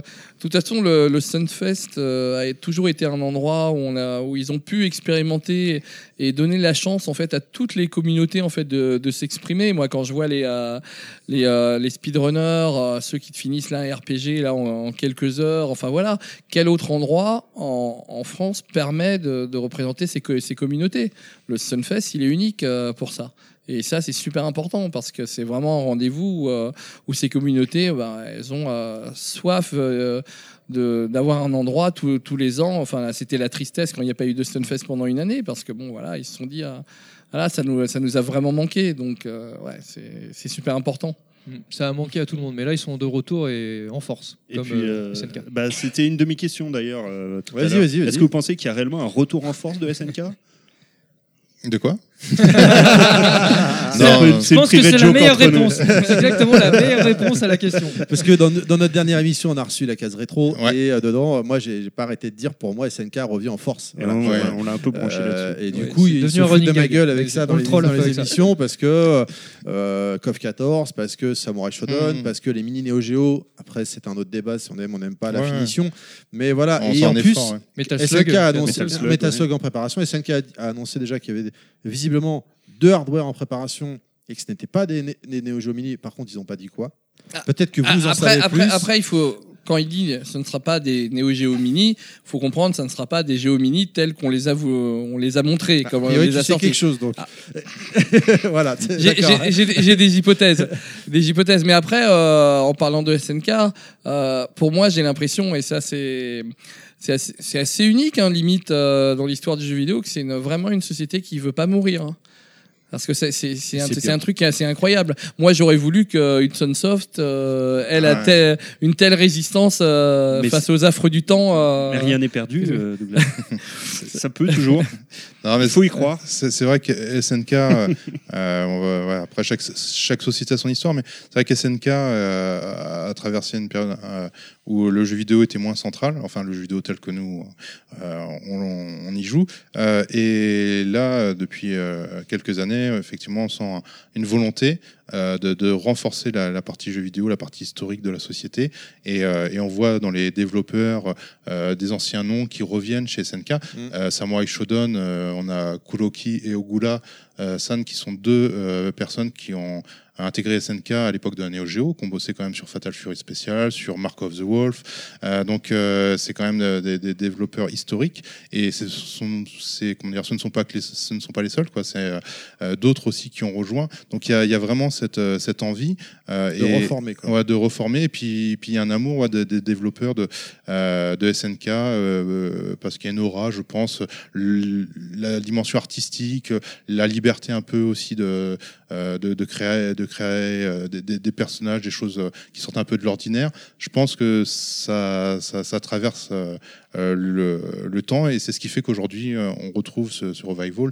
Et puis aussi forcément euh, parce qu'il y a eu un, un- rachat, enfin un investisseur Par des qui a- Chinois, ouais. voilà, qui, a- qui a- qui ont permis aussi ça, hein, parce que c'est toujours aussi euh, des questions financières. Il faut euh, quand même se dire que c'est énormément d'argent euh, pour euh, développer des jeux, et c'est aussi une des raisons pour lesquelles pendant un moment euh, SNK n'en a pas sorti euh, énormément ouais, de, de- de jeux. Donc ouais, je pense qu'il y a, ouais, on peut dire qu'il y a un retour euh, de, de SNK. Euh, que F14 était un peu le, euh, le début, euh, mais bien sûr euh, c'était encore euh, embryonnaire hein, parce que ça tâtait le terrain. Voilà, c'est ça. C'est ceux qui, euh, euh, au Goula, euh, par exemple, ils sont arrivés sur KOF 14, mais c'est pas eux qui étaient à l'initiative du projet. C'est-à-dire que eux, ils sont arrivés, ils ont permis que le gameplay euh, soit plus proche. de- ouais, voilà, et au fur et à mesure, ils apportent leur leurs pattes. Et euh, Samurai commence à donner euh, vraiment euh, une image de, de, de ce que SNK euh, va pouvoir nous offrir dans, dans les prochaines années. Ouais, je pense. Parce que, bon, voilà, là, on le voit, on, on parlait des Neo Geo Mini, machin, on voit euh, Limited Run a fait une édition de King of Fighter 97 Mm. quand même. Après, Bon, avec la boîte Neo Geo d'époque, tout ça, bon. Ouais, Euh, bah, euh, ouais, euh, je crois que c'est, j'ai, ouais, je crois que la boîte n'est pas tout à fait exactement pareille que la, la boîte d'époque. Ah, je l'ai vu, Si, franchement, c'est la, la- Ouais. pour, enfin, je suis Ça pas un expert comme toi, mais il m'a semblé, c'était Ah, la deuxième génération, c'est-à-dire entre celle au milieu, pas la boîte avec le crochet, comme Ah, pas la première cartonnée comme les Ghost Pilot, mais entre intermédiaires, quoi. Ah ouais, ouais, ouais, la boîte souple. Mais ouais, bah, tout ça, c'est la partie, on va dire, un peu produits dérivés. Mmh. Donc, effectivement, il y, y a aussi un travail sur les produits dérivés. Et c'est pour ça, effectivement, c'est un peu différent. Euh, la Neo Geo Mini, tout ça, je considère ça plus comme un produit dérivé euh, que comme un, un vrai produit de, euh, Oui, oui, oui, oui. de, de jeux vidéo, quoi. Du, coup- du, du coup, euh, KOF, elle revient, Samurai revient. Est-ce que vous pensez, peut-être que tu sais des choses, peut-être que tu auras le droit de dire, je sais rien. Vous savez des choses, je, sais Ouais, pas. j'ai- Vous- j'ai- j'ai- j'ai- j'ai- J'ai le droit de le dire en exclusivité mondiale. Oui, mais oui. Mark of the Wolf 2. Fatal euh, Fury, voilà ma question. Est-ce que vous, vous avez des échos potentiels ou vous pensez que potentiellement, parce que comme tu disais tout à l'heure, ils récupèrent une, la team d'époque euh, qui Mhm. ont bossé sur un Nojo et tout. Un espoir peut-être d'un Fatal Fury quelconque pas, euh, pas un truc euh, dégueulasse, un vrai Fatal Fury Non, comme mais avant je, de toute façon, c'est une question qu'il aurait, qu'il aurait souvent posée. Il, il s'en mord un, un- un peu les, les doigts euh, maintenant parce que, euh, parce que eux aimeraient forcément euh, faire un Mark of the Wolves 2. Euh, ils l'ont, ils l'ont déjà dit. Et euh, mais, euh, mais effectivement, mais c'est pas dans les priorités euh, euh, pour l'instant. Par exemple, Samurai Shodown, euh, qu'est-ce qui a décidé que ce soit ce titre-là, pas une autre licence Euh, Bon, déjà, c'est un jeu qui a une aura et qui, qui était très bien reçu à l'époque, mais c'est aussi parce que c'est un jeu qui se démarque de la concurrence en fait Mm. Sur le marché du jeu de baston. On a Street Fighter, on a Blaze Blue, enfin Blaze Blue, c'est plus trop, mais Mortal Gear, Kombat, Mortal ouais. Kombat, tout ça. Donc Samurai avait vraiment une carte à jouer. Mm. Un jeu comme Mark of the Wolf, je pense que le problème c'est que bah il y a déjà KOF, donc ça risque d'être euh, plus De faire difficile. doublon. Ouais. Et surtout que Mark of the Wolf, euh, c'est un peu comme Street 3. C'est des jeux qui nous ont marqués, mais euh, je sais pas si euh, ils ont un potentiel si fort que ça. En plus, Est-ce qu'il faut vraiment y toucher quoi? En plus, je crois que Bagro Point avait tweeté il y a quelques temps qu'il y a eu des scans qui avaient été faits d'un Garou 2, quoi. d'un- Ah, Garo- à l'époque. hein, ouais, ouais, hein. Ga- Garo 2, ouais, il- bah, j'en ai déjà discuté avec euh, Oda notamment. euh, et euh, euh, et c'est vrai que hum, il y avait, euh, il y avait quelque chose qui avait été, euh, enfin, il y avait, c'était en développement en fait. Euh, c'était en 2D et tout ça. C'était à l'époque d'un Neo Geo, euh, mais ça, c'est pas, c'est malheureusement pas sorti, ouais. Et je pense que ce sera jamais repris pour en faire. un- Enfin, on sait jamais, hein, mais euh, sera jamais repris pour en faire un jeu 2D. Quoi. Je pense que la 2D aujourd'hui, euh, c'est un modèle qui est, difficile à mettre en place euh, en jeu de baston. Mais, mais après, un Non, mais pourquoi hein. pas avec le même moteur que Samurai, euh, qui est un Ah. peu le moteur de Street 4 quelque part, je trouve. euh, Bah, ouais, c'est amélioré, bien sûr, ouais. hein, mais dans l'esprit, la, la peinture autour et, et autres. Quoi. Ouais, ouais, bon, on peut- ouais. Et toi, Douglas, du coup? Moi, je veux un retour à la 2D. Moi, j'aimerais bien aussi. hein. Je crois qu'on est tous là. hein. Le problème, de, le problème de la 2D, c'est effectivement euh, King of Fighter. euh, ça coûtait extrêmement cher. 13, hein. ouais. Ouais, ouais. Chaque personnage, il fallait, surtout qu'ils avaient un- une façon de faire qui était un peu originale. Donc, euh, ils modélisaient en 3D. Après, ils faisaient du pixel art à partir des modèles 3D, tout ça. Donc, ça demandait beaucoup de temps. ça avait des coûts importants. Et puis, euh, et puis en plus, ouais, c'était pas en 16 couleurs. Je sais plus combien il y a de couleurs, mais plus il y a de couleurs, plus c'est compliqué. Et, euh, et c'était plus cher que de faire bah, des personnages 3D aujourd'hui. Quoi. Donc, Mhm. Euh, et comme la 2D, c'est plus niche que, que la 3D, Non, moins impressionnant ouais, aussi. La euh. problématique, c'est là. C'est- C'est c'est pas forcément euh, que ça soit plus cher, euh, vraiment, c'est que tu as moins de personnes qui vont être déjà euh, aptes à, le, Mm. à le faire. Ouais, c'est vrai aussi, c'est ce Donc, m'avait dit, euh, voilà, ça, c'est un, c'est un gros problème.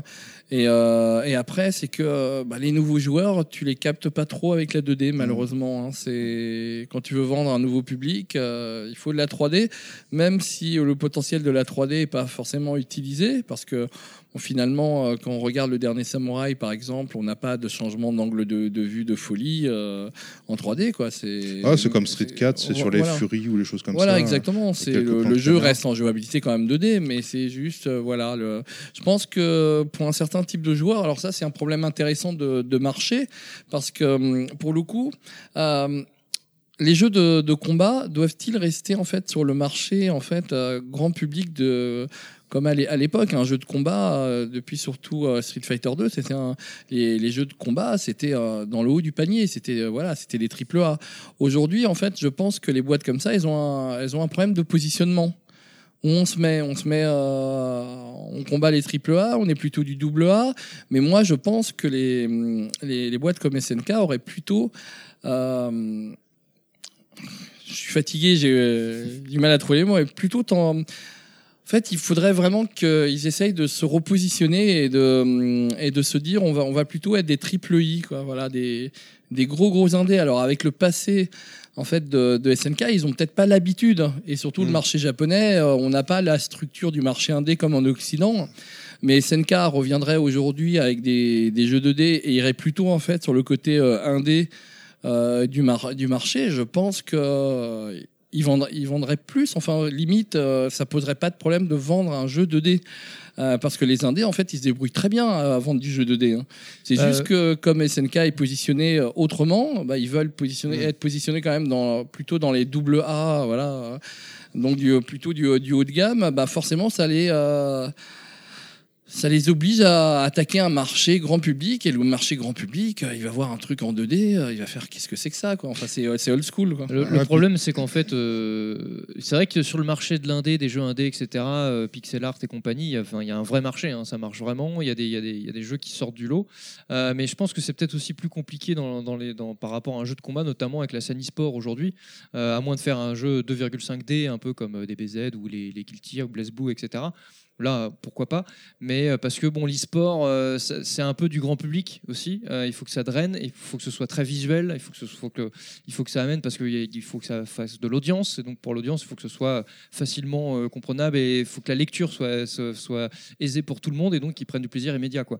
Et donc je pense qu'effectivement, ton idée est bonne, mais pour des jeux de combat ou des jeux typés e-sport, à mon avis, ce sera difficile de, de revenir à quelque chose de pixel art, triple I, comme tu dis. Samouraï, justement, et, euh, la sortie a été euh, calée pour euh, pouvoir être là à l'Evo. Oui, maintenant, oui, c'est la ligne de mire. c'est Mm. forcément sine qua non avec ça. hein. Donc c'est vrai. Pour et puis, ce type de jeu. en Et tout puis il y a le, traumani- le traumatisme de, de KF euh, 12-13, quoi, qui, à mon avis, fait que SNK n'a pas spécialement envie de se remettre, eux, dans la 2D, euh, parce que ça a été pour eux très coûteux et très compliqué. Et comme disait Doug, en plus, il faut trouver le staff, et au Japon, c'est pas simple de trouver des personnes qui développent en 2D, euh, notamment pour les graphistes, parce que euh, dans les écoles, de, ils apprennent pas ça du tout. Ah c'est- euh, c'est compliqué, c'est un certain savoir-faire. hein.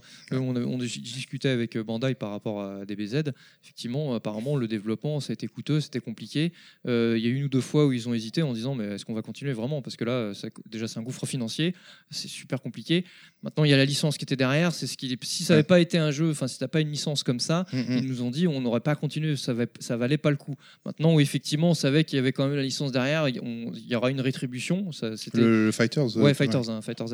Euh, mais effectivement, ouais, c'est c'est compliqué de, de se lancer dans un segment comme ça, surtout quand, quand on voit SNK. C'est bon, c'est- certes c'est SNK, mais ils sont pas sortis d'affaires non plus. Pour autant, je veux dire, ils ont eu une longue traversée du désert, ça a été compliqué. Donc prendre un, un gros risque aujourd'hui, là maintenant tout de suite, c'est peut-être encore un peu tôt. Peut-être. Par contre, euh, d'ici quelques années, s'ils arrivent à bien se renflouer et à revenir sur le devant de la scène, Mhm. pourquoi pas hein, Peut-être qu'on aura une résurgence. euh, euh, de, certaines équipes pour euh, faire renaître des vieilles licences avec de la, de la 2D. euh. Ouais, rien- n'est impossible. En plus, même les, studios japonais maintenant, enfin les éditeurs japonais, bossent des fois avec des studios occidentaux qui eux font de la 2D. Donc on l'a vu pour Wonder Boy et d'autres euh, d'autres jeux, Windjammer euh, par exemple, c'est pas SNK, Oui. hein, Windjammer, Oui, non, mais, mais, euh, et puis, euh, euh, donc euh, ouais, ce serait pas impossible à mon Street avis. of Rage aussi qui Ouais, voilà, Street euh, of Rage, ce serait pas impossible ouais. peut-être. Non, mais ce qui serait euh, vraiment important, ça serait, et ça, je pense que SNK euh, euh, les a, c'est d'avoir le, le résultat véritablement des enquêtes en fait des, des derniers King of Fighters 2D. Euh, voilà, quel est le pourquoi il n'a pas euh, pourquoi le c'était le 13 je crois le 13 et le 12 13. qui était avec euh, qui était euh, fait à partir de modélisation 3D et puis après transformé en 2D. C'est en fait il faudrait avoir vraiment le résultat des enquêtes précises, savoir pourquoi ces jeux n'ont pas marché. Est-ce que c'est vraiment parce qu'ils Bah, étaient le, le- le euh, 12 pas le 12 drôles n'était pas terminé. Ouais. Euh, C'est-à-dire qu'en fait, ils ont sorti. Euh, euh, ils ont sorti le 12 parce qu'il fallait sortir euh, le jeu parce que le développement traînait Euh, et donc c'est enfin il n'est pas terminé euh, il n'y a pas de boss je crois Il n'y a pas de Euh, boss, ouais. une furie par perso. Oui, voilà, c'est un jeu Enfin, pas fini, que en fait. non, C'est- une catastrophe. donc il était beau, mais c'est tout. Quoi. Ouais, donc, euh, donc ça, je pense, c'est la raison du 12. Et après, ben, le 13, euh, le 13 a- je sais pas, j'ai pas les chiffres, hein, mais euh, je pense que le, le jeu a quand même plu, mais, mais c'est surtout le coût euh, financier euh, derrière pour. euh, moi, je pense, enfin, on peut analyser ça de plein de façons. Il y a plein de choses. Mais je pense que le 13, il- euh, en fait, le marché n'était pas prêt. Il Mhm. arrivait trop tôt. Il arriverait peut-être aujourd'hui, euh, après euh, la résurgence des Blaze Book, euh, Mhm. Etc.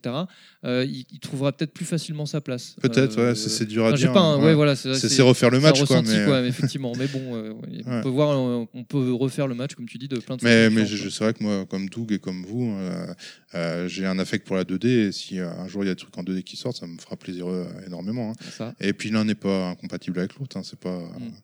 Et j'avoue que les propositions de Dark System, donc euh, euh, pour Guilty Gear et, et le DBZ Fighters, euh, me plaît bien. c'est de la 3D, mais c'est vrai que ça passe presque pour de la 2D. Ouais, euh, voilà. Mm. C'est c'est chouette ce qu'ils ont fait. ouais. C'est, une solution- on pourrait le voir comme une solution intermédiaire.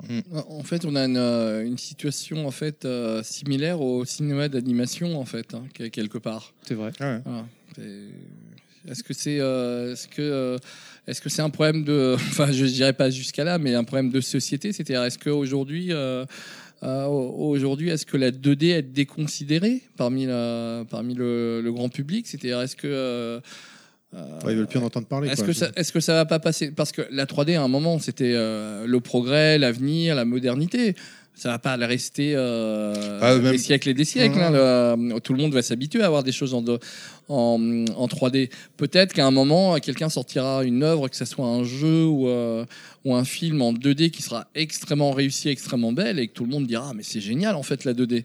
Ah, t'as toujours des surprises, hein, tu Oui, c'est c'est, euh, c'est le, ouais, c'est le- la norme des standards. Quand on, on remet des standards à un certain niveau, après on repart de là et ainsi de suite. Ah, et c'est c'est cette évolution-là qui peut. En euh, 2D, faire par palier. t'as as Cuphead, par exemple, qui est assez impressionnant. Ouais, et, ouais, euh, tu peux avoir bah, des surprises comme ça, un Metal Slug euh, qui serait euh, aussi impressionnant avec une DA. euh, ça, ça pourrait être un carton, quoi. Mais bon, après, il faut quand même trouver des artistes qui soient vraiment talentueux. hein. C'est les jeux Neo Geo, les de la grande époque, c'est quand il y avait les bons artistes que les jeux étaient euh, vraiment appréciés. Euh, quand il y a eu euh, après SNK Playmore et qu'une partie des artistes sont partis, les jeux, la qualité, tout ça, euh, on a senti quand même euh, un déclin. Un Ouais, déclin, le, ouais. le SNK de la grande époque, c'était surtout une association de talents. Ouais, une association de bienfaiteurs. Et je pense que c'est ça, comme pour rebondir sur ce que disait sur euh, Doug, sur les artistes, c'est ça qui est aussi compliqué, c'est de trouver les bons artistes pour la 2D. Quoi. La 3D, c'est beaucoup plus facile euh, et tu peux plus facilement corriger. Quoi. La 2D, quand il faut corriger, ça coûte cher. Quoi. Il, il faut vraiment tout reprendre. Et on a les, les outils, c'est plus simple à manier la 3D aujourd'hui, effectivement. Oui, bah, c'est des outils standardisés. En plus, tu as des kits de développement avec des, Mm. des trucs pré- pré-calculés, etc. Effectivement, euh, tout un tas de facilités. C'est pour ça que c'est sans doute bien moins onéreux. Allez, on va devoir euh, vous libérer parce que je- on vous a chopé au vol. Tu, tu- vous étiez sur le départ. Euh, on rappelle hein, donc euh, le magnifique artboot. Il arrive le 15 juillet, je crois de mémoire, si bien Alors, euh, c'est une avant-première euh, pour juillet, pour ceux qui le passent, euh, qui prennent. euh, le- Qui l'ont précommandé Qui l'ont précommandé, voilà, tout à Ouais, fait. voilà, ouais. Et après, sinon, ce sera une sortie euh, nationale euh, en octobre. Et pour Ah, le. Donc, c'est donc, ouais, si vous voulez l'avoir, euh, effectivement, mieux le précommander pour l'avoir en Et, avant-première. et l'édition collector.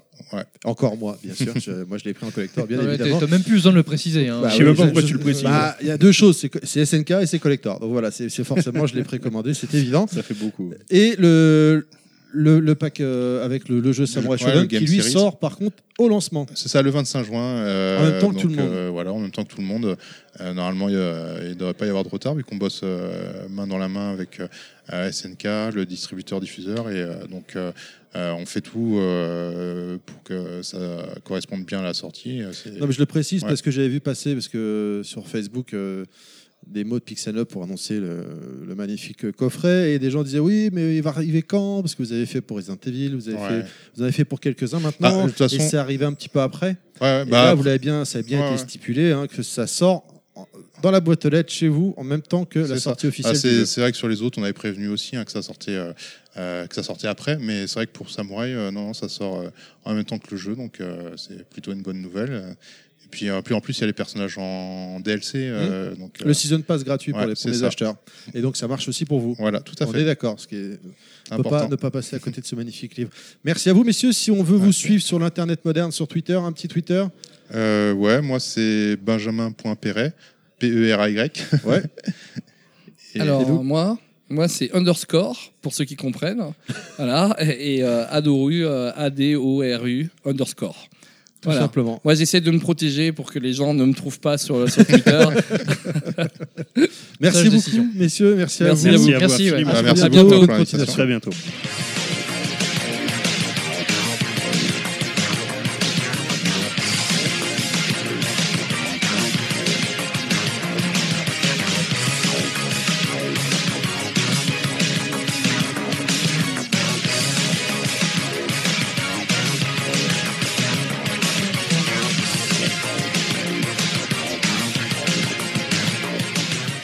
Notre quête continue euh, dans ce magnifique et merveilleux événement qu'est le Stunfest. Mais on en a perdu un. Mais oui, voilà, ça arrive. Ça arrive. Bah, de toute façon, on l'a dit, hein, force, euh, je te dis, on fait 10 mètres avec lui, le mec il s'arrête toutes les deux secondes. Il y a un moment donné, en plus, là, on n'est pas très loin des jeux de shoot. Forcément, on l'a perdu. hein. Mais bon, on le retrouvera à un moment ou un Oui. autre. hein, voilà.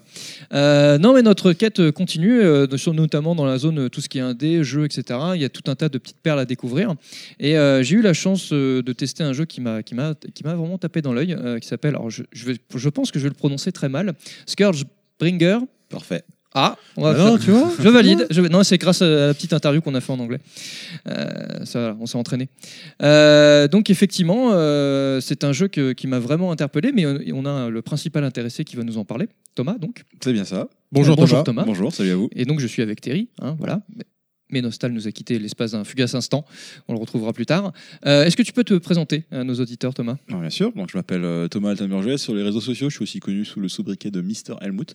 Ok. Et donc, euh, je fais partie d'un petit groupement de développeurs qui s'appelle Flying Hog Games. Et on fait des jeux surtout très action, bon feeling, fun immédiat, avec notamment des explosions partout, des, beaucoup de trucs à taper. Effectivement, je confirme que euh, surtout il est très nerveux et euh, la- dès, la- dès le début en prise en main, tu sens que tu peux, voilà, tu peux, tu peux vraiment partir euh, en, en speed, enfin voilà, bien t'éclater assez rapidement et ça effectivement ça marche plutôt bien. Mais présente-nous euh, ce jeu finalement. Qu'est-ce que c'est Bah, alors, Scourgebringer, c'est, on peut le résumer comme étant un petit peu la croisée des chemins entre un Dead Cells, un Celeste et un Devil May Cry. C'est Oui, trois belles, euh, ça C'est- va. hein. ça Là, va. tu te dis là, On- ça vend du rêve quand même. hein. Effectivement, j'avoue le, le jeu il est vraiment prometteur. Quand tu l'as en main, c'est le feeling est essaye, immédiat. on essaye. Effectivement, euh, bah là, ça fait depuis un an qu'on bosse dessus. Et notre objectif principal, c'était de vraiment faire un jeu avec une prise en main vraiment, vraiment, vraiment la plus léchée possible. Et euh, donc, c'est un roguelike platformer. Je, ça se présente sous la forme d'un jeu de plateforme avec euh, plein de combats et donc organisé comme un roguelike avec des boss, des runs, euh, des trucs à upgrader, etc. Et euh, ouais, on a bossé pendant un an quasiment exclusivement juste sur la prise en main, sur la physique du personnage. Euh, Donc on peut euh, sauter sur les murs, on peut euh, marcher dessus, tout ça avec un seul bouton. Et on voulait vraiment que ça soit hyper hyper intuitif et vachement fluide et que euh, ça porte en fait le système de combat. On veut pas mettre de challenge sur les plateformes, mais on veut vraiment que tu sois en contrôle permanent et que tu un système de combat un peu flottant, comme dans Devil May Cry justement, où tu peux euh, ben, balancer des ennemis les uns sur les autres, euh, les juggle, euh, rester en l'air. Et idéalement, enfin si tu, fais vraiment un bon power play sur le jeu, tu devrais pouvoir finir une salle en fait sans jamais toucher le sol. Juste en Ouais. enchaînant des ennemis, en volant euh, sur un ennemi sur un Oh, les super plays, je les vois Ouais. là. Non, Oh, c'est en les- plus, euh, effectivement, t'as- Oh, je les vois, les super dans la plays parenté avec Devil May Cry, tu as le côté stylé, parce que finalement, tu as quelque chose donc, de très esthétique, euh, le jeu en lui-même, mais dans le gameplay, euh, si tu développes bien ton skill, tu peux faire, enfin, je pense que ça va être, rien qu'à regarder, ça peut être très impressionnant sur les mecs qui, qui, qui touchent bien le, le jeu, et faire des trucs euh, très chiadés, très stylés, parce que l'animation euh, rend honneur en plus à tout, tout le gameplay que vous avez développé au- autour. Euh, D'ailleurs, pour, euh, pour euh, situer, donc on, on- on dirige un personnage euh, féminin, a priori, euh, avec une chevelure, chevelure blanche euh, qui, de plus- du plus bel effet, donc en plus qui, qui- avec les mouvements du personnage qui sont assez speed, qui suit ses mouvements, et c'est plutôt pas mal. En plus, c'est un, on sent que c'est une petite astuce pour bien avoir une sorte de repère euh, avec le personnage sur Ouais, le, dans, le- dans le niveau, et ça marche très très bien. Et effectivement, donc on a ce personnage féminin avec une sorte de katana, Ouais. voilà, Ouais, hein, et qui, qui va slasher allègrement tous les, les personnages belliqueux qui, qui arrivent à son, à, son encontre. Et euh, c'est très très efficace. On a aussi apparemment une sorte de, shoot euh, quand on. Ouais. Il y a un, il y a un drone, euh, donc le personnage principal qui s'appelle Kira, qui est effectivement un personnage féminin, qui, qui a un drone. ça sera un élément de personnalisation où on pourra le customiser, on pourra changer des armes et on pourra l'utiliser. C'est un peu le, c'est une arme qui est plus puissante que le katana, mais on en a un peu moins. Et euh, ça se recharge en fait en, en bourrinant au corps à corps. Donc on veut vraiment créer une synergie entre les attaques puissantes et le fait qu'il faut aller au corps à corps, il faut aller chercher les ennemis. Ouais, Et ça la se mérite. ouais. Et une, pa- une particularité qu'on a dans le système de combat, c'est qu'on n'a aucune, euh, aucune garde. On veut vraiment faire un, un- un jeu où euh, on va vers l'avant. On veut pas euh, tomber dans un travers où en fait il faut euh, reculer, se protéger, euh, réavancer, reculer, réavancer, reculer. On veut vraiment que les gens aillent tout le temps, tout le temps, tout le temps en avant. Et en fait, on a un système de parade où on a ce qu'on appelle un smash, où on peut repousser les ennemis, on peut les stun, mais c'est toujours même ce qui te sert toi à te protéger est en fait une attaque. Et c'est toujours pour aller vers l'avant, pour jamais casser le rythme et toujours euh, vraiment euh, Très nerveux. le truc. La meilleure défense, c'est l'attaque. C'est exactement le, un des mots clés qu'on a pour le jeu. Voilà. Et euh, tu peux- nous faire un peu le background du jeu au niveau euh, histoire, scénaristique Ouais, bien comment- sûr. Donc ça se passe dans un univers euh, post-apocalyptique où il y a un espèce de, truc géant qui est apparu, un espèce de monolithe géant qui est apparu sur Terre. On ne sait pas pourquoi, on ne sait pas quelle est sa nature, etc. Mais tout ce qu'on sait, c'est qu'il a ravagé genre 90% de la population. Et donc euh, on arrive après cette catastrophe. Donc notre personnage principal, Kira, euh, est né après cette catastrophe. Elle ne connaît pas l'ancien monde. Et euh, donc l'humanité, elle est revenue à un, système un petit peu plus tribal. Donc il n'y a plus trop de civilisation, les gens vivent en clan, etc. Et, son clan décide de l'envoyer, parce que c'est une guerrière, c'est une des meilleures guerrières de son clan, décide de l'envoyer dans, dans ce monolithe, parce qu'on peut y rentrer, mais jamais personne n'est sorti. Et donc elle est envoyée dedans un petit peu au casse-pipe pour, on l'espère, peut-être repousser ce, ce, ce monolithe. hein. Et euh, du coup, on est sur des mécaniques de roguelike? Ouais, complètement. Donc Ok. euh, roguelike, donc on fonctionne avec un système de run. Euh, un run consiste en 5-6 niveaux, avec autant de boss qu'on a fait tous à la main avec beaucoup d'intention. Et euh, donc durant une run, on pourra trouver des petits upgrades, euh, des shops qui pourront euh, permettre de customiser son drone, acheter des armes, acheter des trucs, des petits boosts. Et euh, en butant des boss, on va gagner des points spéciaux qu'on va garder en fait euh, d'une run à l'autre. Et il y aura un- un- une petite salle entre chaque run où il y aura un- des NPC qui vont euh, te guider et qui vont pouvoir te permettre de, de, de, de rajouter plus de variété au jeu, de débloquer les nouvelles attaques, les nouvelles armes, etc. Ouais, Il y a un caractère vraiment évolutif avec Voilà. le personnage. Mais, euh, mais à la différence de certains autres roguelites, on veut pas euh, vraiment booster la puissance du personnage. Dans le sens, on, on, on veut, on se positionne quand même un peu en opposition à un jeu comme Rogue Legacy, où euh, dans Rogue Legacy, euh, on avait, pouvait faire évoluer son château, et faire évoluer son château, ça permettait d'avoir euh, beaucoup plus de PV, d'être beaucoup plus puissant. C'était vraiment un système de leveling de personnages. Et sans ça, tu pouvais pas finir le jeu. Euh, il fallait vraiment que tu grindes, Mm. que tu fasses plusieurs runs, même peut-être inutilement, pour Faut- avoir de la ouais, thune. faut et limite farmer, en fait. Voilà, il faut Mm. farmer. Euh, nous, on veut pas tomber dans ces travers-là. On veut juste en fait apporter de la variété et que euh, même si par exemple tu es un excellent joueur, que limite tu puisses finir le jeu le premier coup. Quoi. Et bien sûr, c'est pas quelque chose à quoi on s'attend, mais euh, mais, Mais c'est une possibilité. C'est une possibilité. Ouais, ouais, Mais il faut, comme tu l'as dit avant, être un excellent joueur. C'est c'est pas ouvert à tout le monde, quoi. Ouais. Ouais, mais en même temps, euh, il y a une bonne courbe de progression. Donc j'ai l'impression qu'effectivement, enfin pour le peu que j'ai joué, euh, même si t'as pas, même si t'es pas un gamer averti avec un skill de malade, euh, finalement le jeu se prend très facilement en main. Et quand t'as compris, bah, je pense que tu, tu évolué assez rapidement. C'est pas, t'as des jeux dès le départ, euh, ça te met l'ambiance. Tu mets ah oui, ok, là, là, un, un- c'est- il faut du skill, hein, c'est pas évident. Là, tu sens que t'as quelque chose à faire, mais tu sens qu'effectivement, ce sera pas forcément facile par la suite. Mais tu, tu vois que les jeux te donnent les armes pour poursuivre l'évolution et finalement aller suffisamment loin pour t'amuser, quoi. Ouais, c'est ce qu'on essaie de faire. Et euh, d'un point de vue difficulté, on essaie de rendre la chose accessible. Mais euh, on n'est pas trop fan euh, du principe de, choisir son niveau de difficulté. Donc on veut vraiment faire un challenge qui soit assez homogène pour un peu un- une moyenne de joueurs.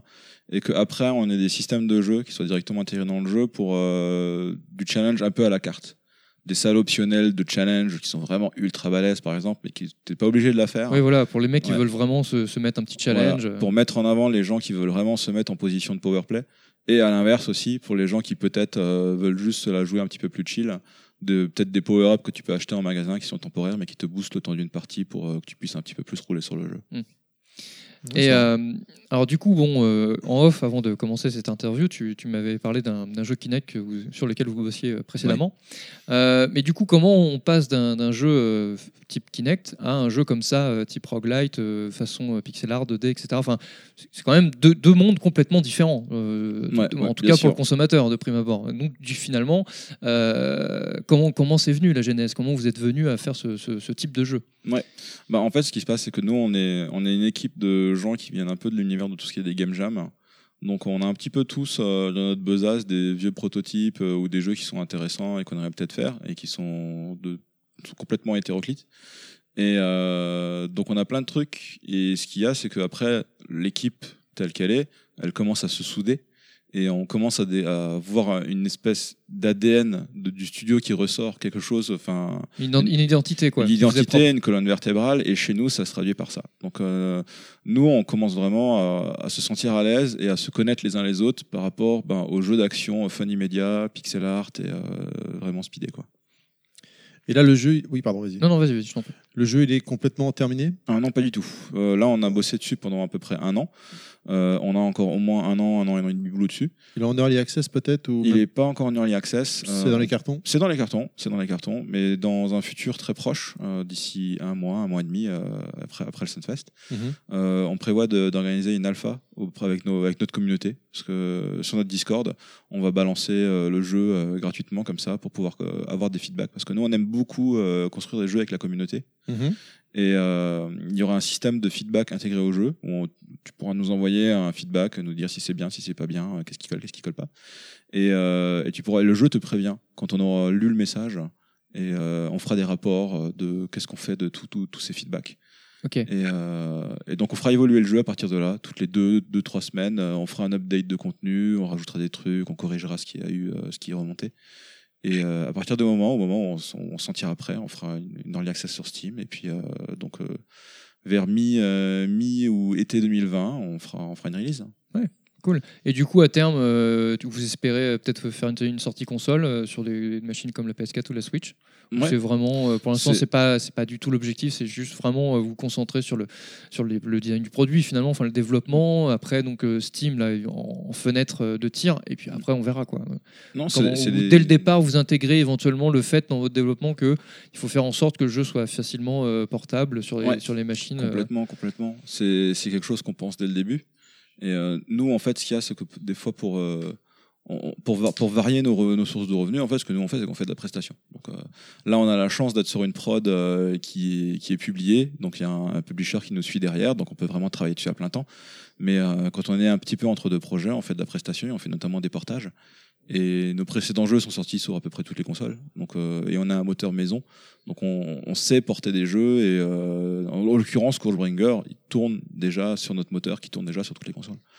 Mais euh, c'est des choses qu'on prévoit. Oui, le jeu sortira sur console. Ça, c'est plutôt une certitude. Et la question reste sur lesquelles. Voilà, effectivement. Cool. Bon, en tout cas, euh, bravo, parce que moi, je, j'ai plutôt bien accroché. Euh, sinon, effectivement, dans les, dans les sources d'inspiration, ou du moins pour décrire le jeu, tu parlais de, de Dead Cell euh, Mhm. tout à l'heure. C'est vrai que je pense qu'il y a, il y a une, parenté qu'on fait assez facilement quand on voit le, quand on voit le titre. Euh, du fait que, bon, bah, effectivement, Dead Cell est aussi un jeu français, hein, mine de Ouais. rien. Euh, la, la scène française est quand même très active euh, dans, dans le, dans le domaine du jeu vidéo, indé, etc. Donc ça, et ça Mhm. fait plaisir. Et du coup, Dead Cell, tu, tu les as rencontrés non, déjà peut-être Ou c'est des gens que tu connais ou- Ah oui, c'est des copains. Ouais, c'est voilà. Il y, a- des- il y a eu un, y a eu un peu de vase communicant dans, dans le développement ou Ouais, il y en a ouais. eu. Il y en a eu. En fait, ce qu'il y a, c'est que ben, on, on- on discute régulièrement ensemble et vu que on, aime, on aime tous, enfin, d'être, euh, autant Motion Twin que nous, on a un, un petit peu les mêmes feelings en termes de, de, de, de goût et de, style de jeu. Donc, euh, on, s'échange un petit peu des trucs euh, et c'est vraiment. euh, Enfin, nous, on apprend beaucoup d'eux en tout cas. On, a- on aime beaucoup discuter avec eux. c'est des gens qui sont vraiment très compétents. Mhm. Et on, prend, on, on- on aime beaucoup discuter avec eux, avoir des feedbacks. Et, et ça arrive. Ouais, Ouais, bah, c'est bien, c'est cette émulsion là, il faut se serrer les coudes hein, finalement, euh, ça c'est ça c'est chouette. Et vous êtes basé où d'ailleurs? Alors nous, on est basé dans l'est de la sont, France. euh, à Bordeaux, donc tu- ouais. ouais. Bah, nous, on est à l'extrême opposé. Voilà. On est à Metz, euh, dans le nord-est. Ok, d'accord. Et euh, vous êtes combien à peu près? Alors, on est deux euh, en local à Metz, donc Mhm. euh, mon, mon collègue Florian et moi. Et euh, sur ce projet, on bosse encore avec euh, Jonas Turner, qui lui est finlandais et qui est euh, le sound designer de Broforce, de Nuclear Throne, de. Downwell, Ouais. etc. Mhm. Et donc, c'est vraiment des jeux que nous, on admire. Et euh, quand on a commencé à bosser sur, sur Skullbringer, euh, on n'a pas pu penser à quelqu'un d'autre. quoi. On lui a proposé le jeu et puis il nous a dit euh, oui, oui, carrément, ouais, ouais, bossons ensemble. Ça tombait sous le sens quoi finalement. Ouais, ouais, ouais. Donc vous bossez à trois sur le jeu, quoi. Oui, exactement. Voilà. En termes de prod pur et en termes de prod pur et dur, on est à 3. Après, Les journées sont de 72 heures, j'imagine Non, non, non. C'est pas. Là, on est. C'est pas du tout la politique de la maison. Et euh, on, on bosse. euh, on bosse tout à fait normalement. Donc, euh, on essaie de ménager au mieux nos heures. Et euh, on a aussi euh, notre publisher, Dear Villagers, qui. Donc, on est en support euh, une produceuse. Euh, Lila Sassou qui nous aide à planifier, à nous organiser et à faire en sorte que ben on rush pas et que euh, on essaie de faire le jeu au mieux quoi. Ok. Ah, c'est bien, bonne, euh, bonne politique et bonne, euh, bonne mentalité. Euh, voilà, tu as encore une question Non. peut-être Terry? Pour moi, c'est bon. Euh, bah, en tout cas, euh, bravo. Continuez comme ça. Merci si j'ai beaucoup. quand même une question, parce que du coup, euh, tu, tu, tu vises, tu m'as dit euh, vers été 2020 si tout se passe bien, Ouais. une sortie. Euh, vous en- pour toi, t'en es où en- dans le développement? Est-ce qu'il y a vraiment encore beaucoup de choses que tu aimerais intégrer dans le jeu, mais ou, ou pas encore? Ou finalement, là, tout, dans la structure, tout y est. Après, c'est une question de réglage sur tout un tas d'aspects. Enfin, toi, t'estimes en être où euh, par rapport à ce que tu vois, euh, enfin, ce que tu imagines euh, être le jeu à la fin? En termes de, si on, si on parle de pourcentage, on peut dire qu'on en est à peu près à 30%. Ah oui, encore pas mal de choses à faire. Il y a encore pas mal de choses à faire, mais ça Tu peux nous faire peut-être un petit teasing, un petit truc que tu aimerais intégrer dans le jeu, tu sais pas encore bah, on aimerait bien faire plusieurs boss différents par niveau. Ouais. Dans le sens où, euh, quand tu, quand, une fois que tu es sur un boss, que tu n'as pas forcément toujours le même suivant la run que tu fais. Mhm. Il y aura toujours qu'un boss par niveau dans ta run. Mais on aimerait bien faire en sorte que tu en aies plusieurs, euh, que tu aies un petit pool, euh, de, de- que tu puisses en rencontrer plusieurs pour Ce voir. qui, pour ce qui ferait finalement une rejouabilité. Une re- Voilà, qui exactement. redonnerait aux, jou- Ouais. aux joueurs de rejouer au jeu, Ah bah oui, c'est pas une fois que tu l'as fini, tu passes aussi, à autre chose. Quoi. Ouais, ouais, ouais, ouais. Et euh, oui, après, ce qui manque au jeu, c'est essentiellement son contenu pour l'instant. On a vraiment essayé de faire un, là une première démo de d'intention, vraiment de gameplay pur et dur. Et euh, maintenant, il faut qu'on construise tout ce qui est ben, la progression et le contenu. Faire plusieurs mondes, en faire 5, 6, on a déjà tout sur le papier, mais il faut, mais maintenant, euh, faut le retranscrire dans le jeu. il faut le retranscrire dans le jeu. On a aussi passé beaucoup de temps à faire des outils, parce que vu qu'on fait tout euh, en interne avec nos techno-maisons, on a passé énormément de temps à faire un outil exclusivement dédié aux boss, par exemple, pour pouvoir les animer, euh, pour pouvoir euh, gérer les patterns d'attaque, etc. Et maintenant qu'on l'a fait et qu'on pense bien rodé, on va pouvoir commencer à, à balancer un peu la purée en termes de contenu. Quoi. Ok, vous en avez encore sous le coude, quoi. Ouais, ouais, Bon, en ouais. tout cas, c'est les meilleurs 30% que j'ai joué de ma vie. Ça fait plaisir. Pour un jeu à 30%, franchement, c'est c'est déjà très prometteur. Ça fait plaisir. Continuez comme ça. Merci beaucoup. Très bien, un grand merci. Avant de se quitter, pour les gens qui veulent te, vous suivre sur l'internet moderne, sur les réseaux sociaux, est-ce que tu peux bah, donner ton votre Twitter ou Ben, bien sûr, notre Twitter c'est at Flying Hawk Games. Donc euh, Hawk c'est O-A-K, comme, euh, comme le chêne, pas, pas, pas comme, pas comme l'aigle. Et euh, mon Twitter personnel sur lequel je poste plein de gifs animés de notre jeu, euh, c'est Mr. Helmut, M-R Helmut. Et on est sur Discord. Et euh, c'est si vous cherchez sur nos sites web, où, vous le trouverez. Et sur notre Discord, on a une bonne petite communauté qui commence à se créer. Et c'est là-dessus qu'on va faire notre alpha. Et euh, c'est là qu'on organise tout, où il y a toutes les infos. Un grand merci à toi merci. de nous Donc, avoir euh, accordé un petit peu de ton temps. Scourge Merci à. Bringer euh, à surveiller de très près. Voilà. Merci, à bientôt Merci. et, et bon Merci. festival à toi. Merci. Merci, aux soucis. Ciao.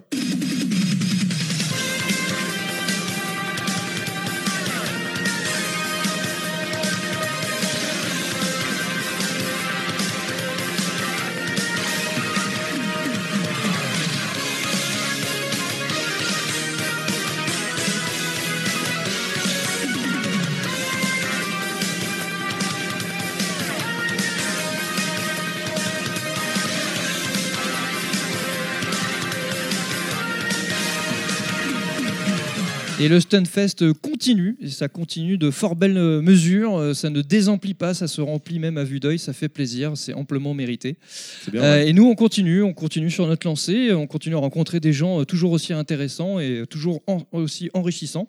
Euh, Rappelle-toi, l'année dernière, Terry, on avait rencontré un petit duo de, de développeurs québécois. Exactement. très très intéressant qui nous avait parlé d'un jeu qui développait euh, pour venir en aide aux, orthophonistes pour tout ce qui est problème Au Québec. dyslexie, etc. Ouais, ouais, complètement. Ouais. Et euh, nous, on aime ce genre d'initiative, ce, genre d'aspect un peu, euh, on va dire un peu ludo-éducatif, euh, bah, parce qu'effectivement, euh, tout le monde a droit de jouer aux jeux vidéo, tout, le monde peut en avoir envie, hein, forcément, et je les comprends. Et donc, du coup, c'est bien de, faire en sorte de rendre ce média accessible au plus grand nombre. Et là, on a croisé ce matin, hier surtout, mais ce matin, on a croisé donc une personne en particulier qui édite un jeu qui s'appelle Dragonium. Et une des particularités de ce jeu, c'est qu'il est accessible aux malvoyants et même aux non-voyants. À tous, j'ai envie de dire. Oui, à tous, effectivement. Mais on va en parler euh, un peu plus euh, en profondeur avec Ludovic. Bonjour Ludovic. Bonjour à tous. Bonjour. Et Nostal, bien sûr, je me permets de, pré- de- de présenter Ouais, Nostal. mais Bah, de tu, me bonne laisses guerre, pas, tu, me hein. laisses, tu me laisses pas, tu me laisses pas enchaîner. Mais en même temps, euh, le podcast il a commencé depuis, depuis un petit moment. Les gens ils ont compris que tu étais là. hein. Enfin, bon, bref. Non, mais bon, Et voilà, je sens que tu as, un besoin de, voilà, de revendication. euh, c'est pas grave. C'est son dépucelage du Stunfest C'est vrai, c'est donc vrai. bon, et voilà. Ah Bonjour à toi Ludovic, est-ce que tu peux te présenter? Oui, moi aussi, c'est mon dépucelage Eh du bah, Stunfest. on est deux. il faut Voilà, bien deux, petits puceaux. C'est beau. Alors moi, je m'appelle euh, Ludovic, donc je suis le président de l'association Zizomis, qui est basée entre Poitiers et Angoulême, donc le pays du beurre doux. Ici, on est en territoire du beurre salé, mais ça se passe très bien, je vous Ça va, rassure. c'est bon. La ouais, ça se, passe Il bien. y en a un qui a pas trop aimé ce matin, je Ouais, crois, le beurre voilà, salé. bah, je suis plus beurre, beurre doux aussi. Ouais, alors moi, je suis beurre salé. hein, donc, euh, Voilà, donc on va, se, on va se battre à la table. Donc euh, j'ai créé euh, Dragonium il y a maintenant 6 ans et demi qu'il est ouvert ce jeu. Euh, L'idée de, c'était de faire un jeu de rôle euh, en ligne. Moi j'ai connu euh, l'arrivée d'Internet dans les foyers il y a 20 ans déjà. J'ai Ouais, voulu faire toi un aussi, jeu t'es comme euh, rétro gaming. T'as connu euh, toute, cette, euh, toute cette effervescence, le 33K, le 56K. L'époque où France Télécom voulait à tout prix nous faire aimer l'an 2000. Ouais, c'est ça. Voilà. Euh, je- ça, les, les moins de 20 ans ne peuvent pas connaître. Non, Ouais, c'est mais vrai. nous ici, on a deux fois 20 ans. Ouais. donc ça va. oui, bah voilà, on est de la même génération. Et donc j'ai voulu faire un jeu euh, de rôle euh, en, en ligne parce que j'ai connu ces premiers jeux, l'arrivée d'Internet, les gens du monde entier à qui on pouvait parler instantanément. Et, euh, et j'ai dit, bah, je trouve pas ce qui me plaît, je vais le faire. Et euh, pourquoi Dragonium est accessible? Parce que moi j'ai très très peur euh, d'être aveugle. J'ai j'ai pas d'antécédents, mais ça, ça me fait peur. Et euh, en 2010, quand j'ai commencé à me pencher sur Dragonium, je me suis dit, mais euh, en fait, les, les- les aveugles, ils n'ont pas beaucoup de loisirs, on n'en entend pas parler, on sait pas. Enfin, qu'est-ce qu'ils doivent quand même s'ennuyer à longueur de journée On parlait pas d'accessibilité autant que maintenant. En 2010, Il y a eu un espèce d'engouement dernièrement quand même. avec, la loi handicap euh, en et- 2015, où- qui a rendu euh, obligatoire euh, l'accès aux informations pour tous dans les, les établissements recevant du public, comme euh, la salle où nous nous trouvons actuellement, aux Libertés. Voilà, c'est devenu obligatoire à partir de 2015. Et donc en 2010, il n'y avait pas encore tout ça. Vous savez, on attend toujours le dernier moment pour se mettre aux normes. hein. Classique. Et en 2010, je me suis dit, pourquoi j'essaierais pas, moi, de le faire? Dragonium était en, en préparation. Je dis, bah, ça doit pas être très, très compliqué à faire. Et puis j'ai essayé. J'ai tenté le coup. Et puis c'était pas totalement ça. C'était un petit peu bancal quand on a ouvert le jeu. Euh, les, premiers aveugles sont arrivés en, trouvant ça formidable parce qu'il y avait tellement peu d'offres pour ce genre de public que dès qu'on leur met trois miettes sur la table, ils sont heureux. Pour eux, c'est un festin.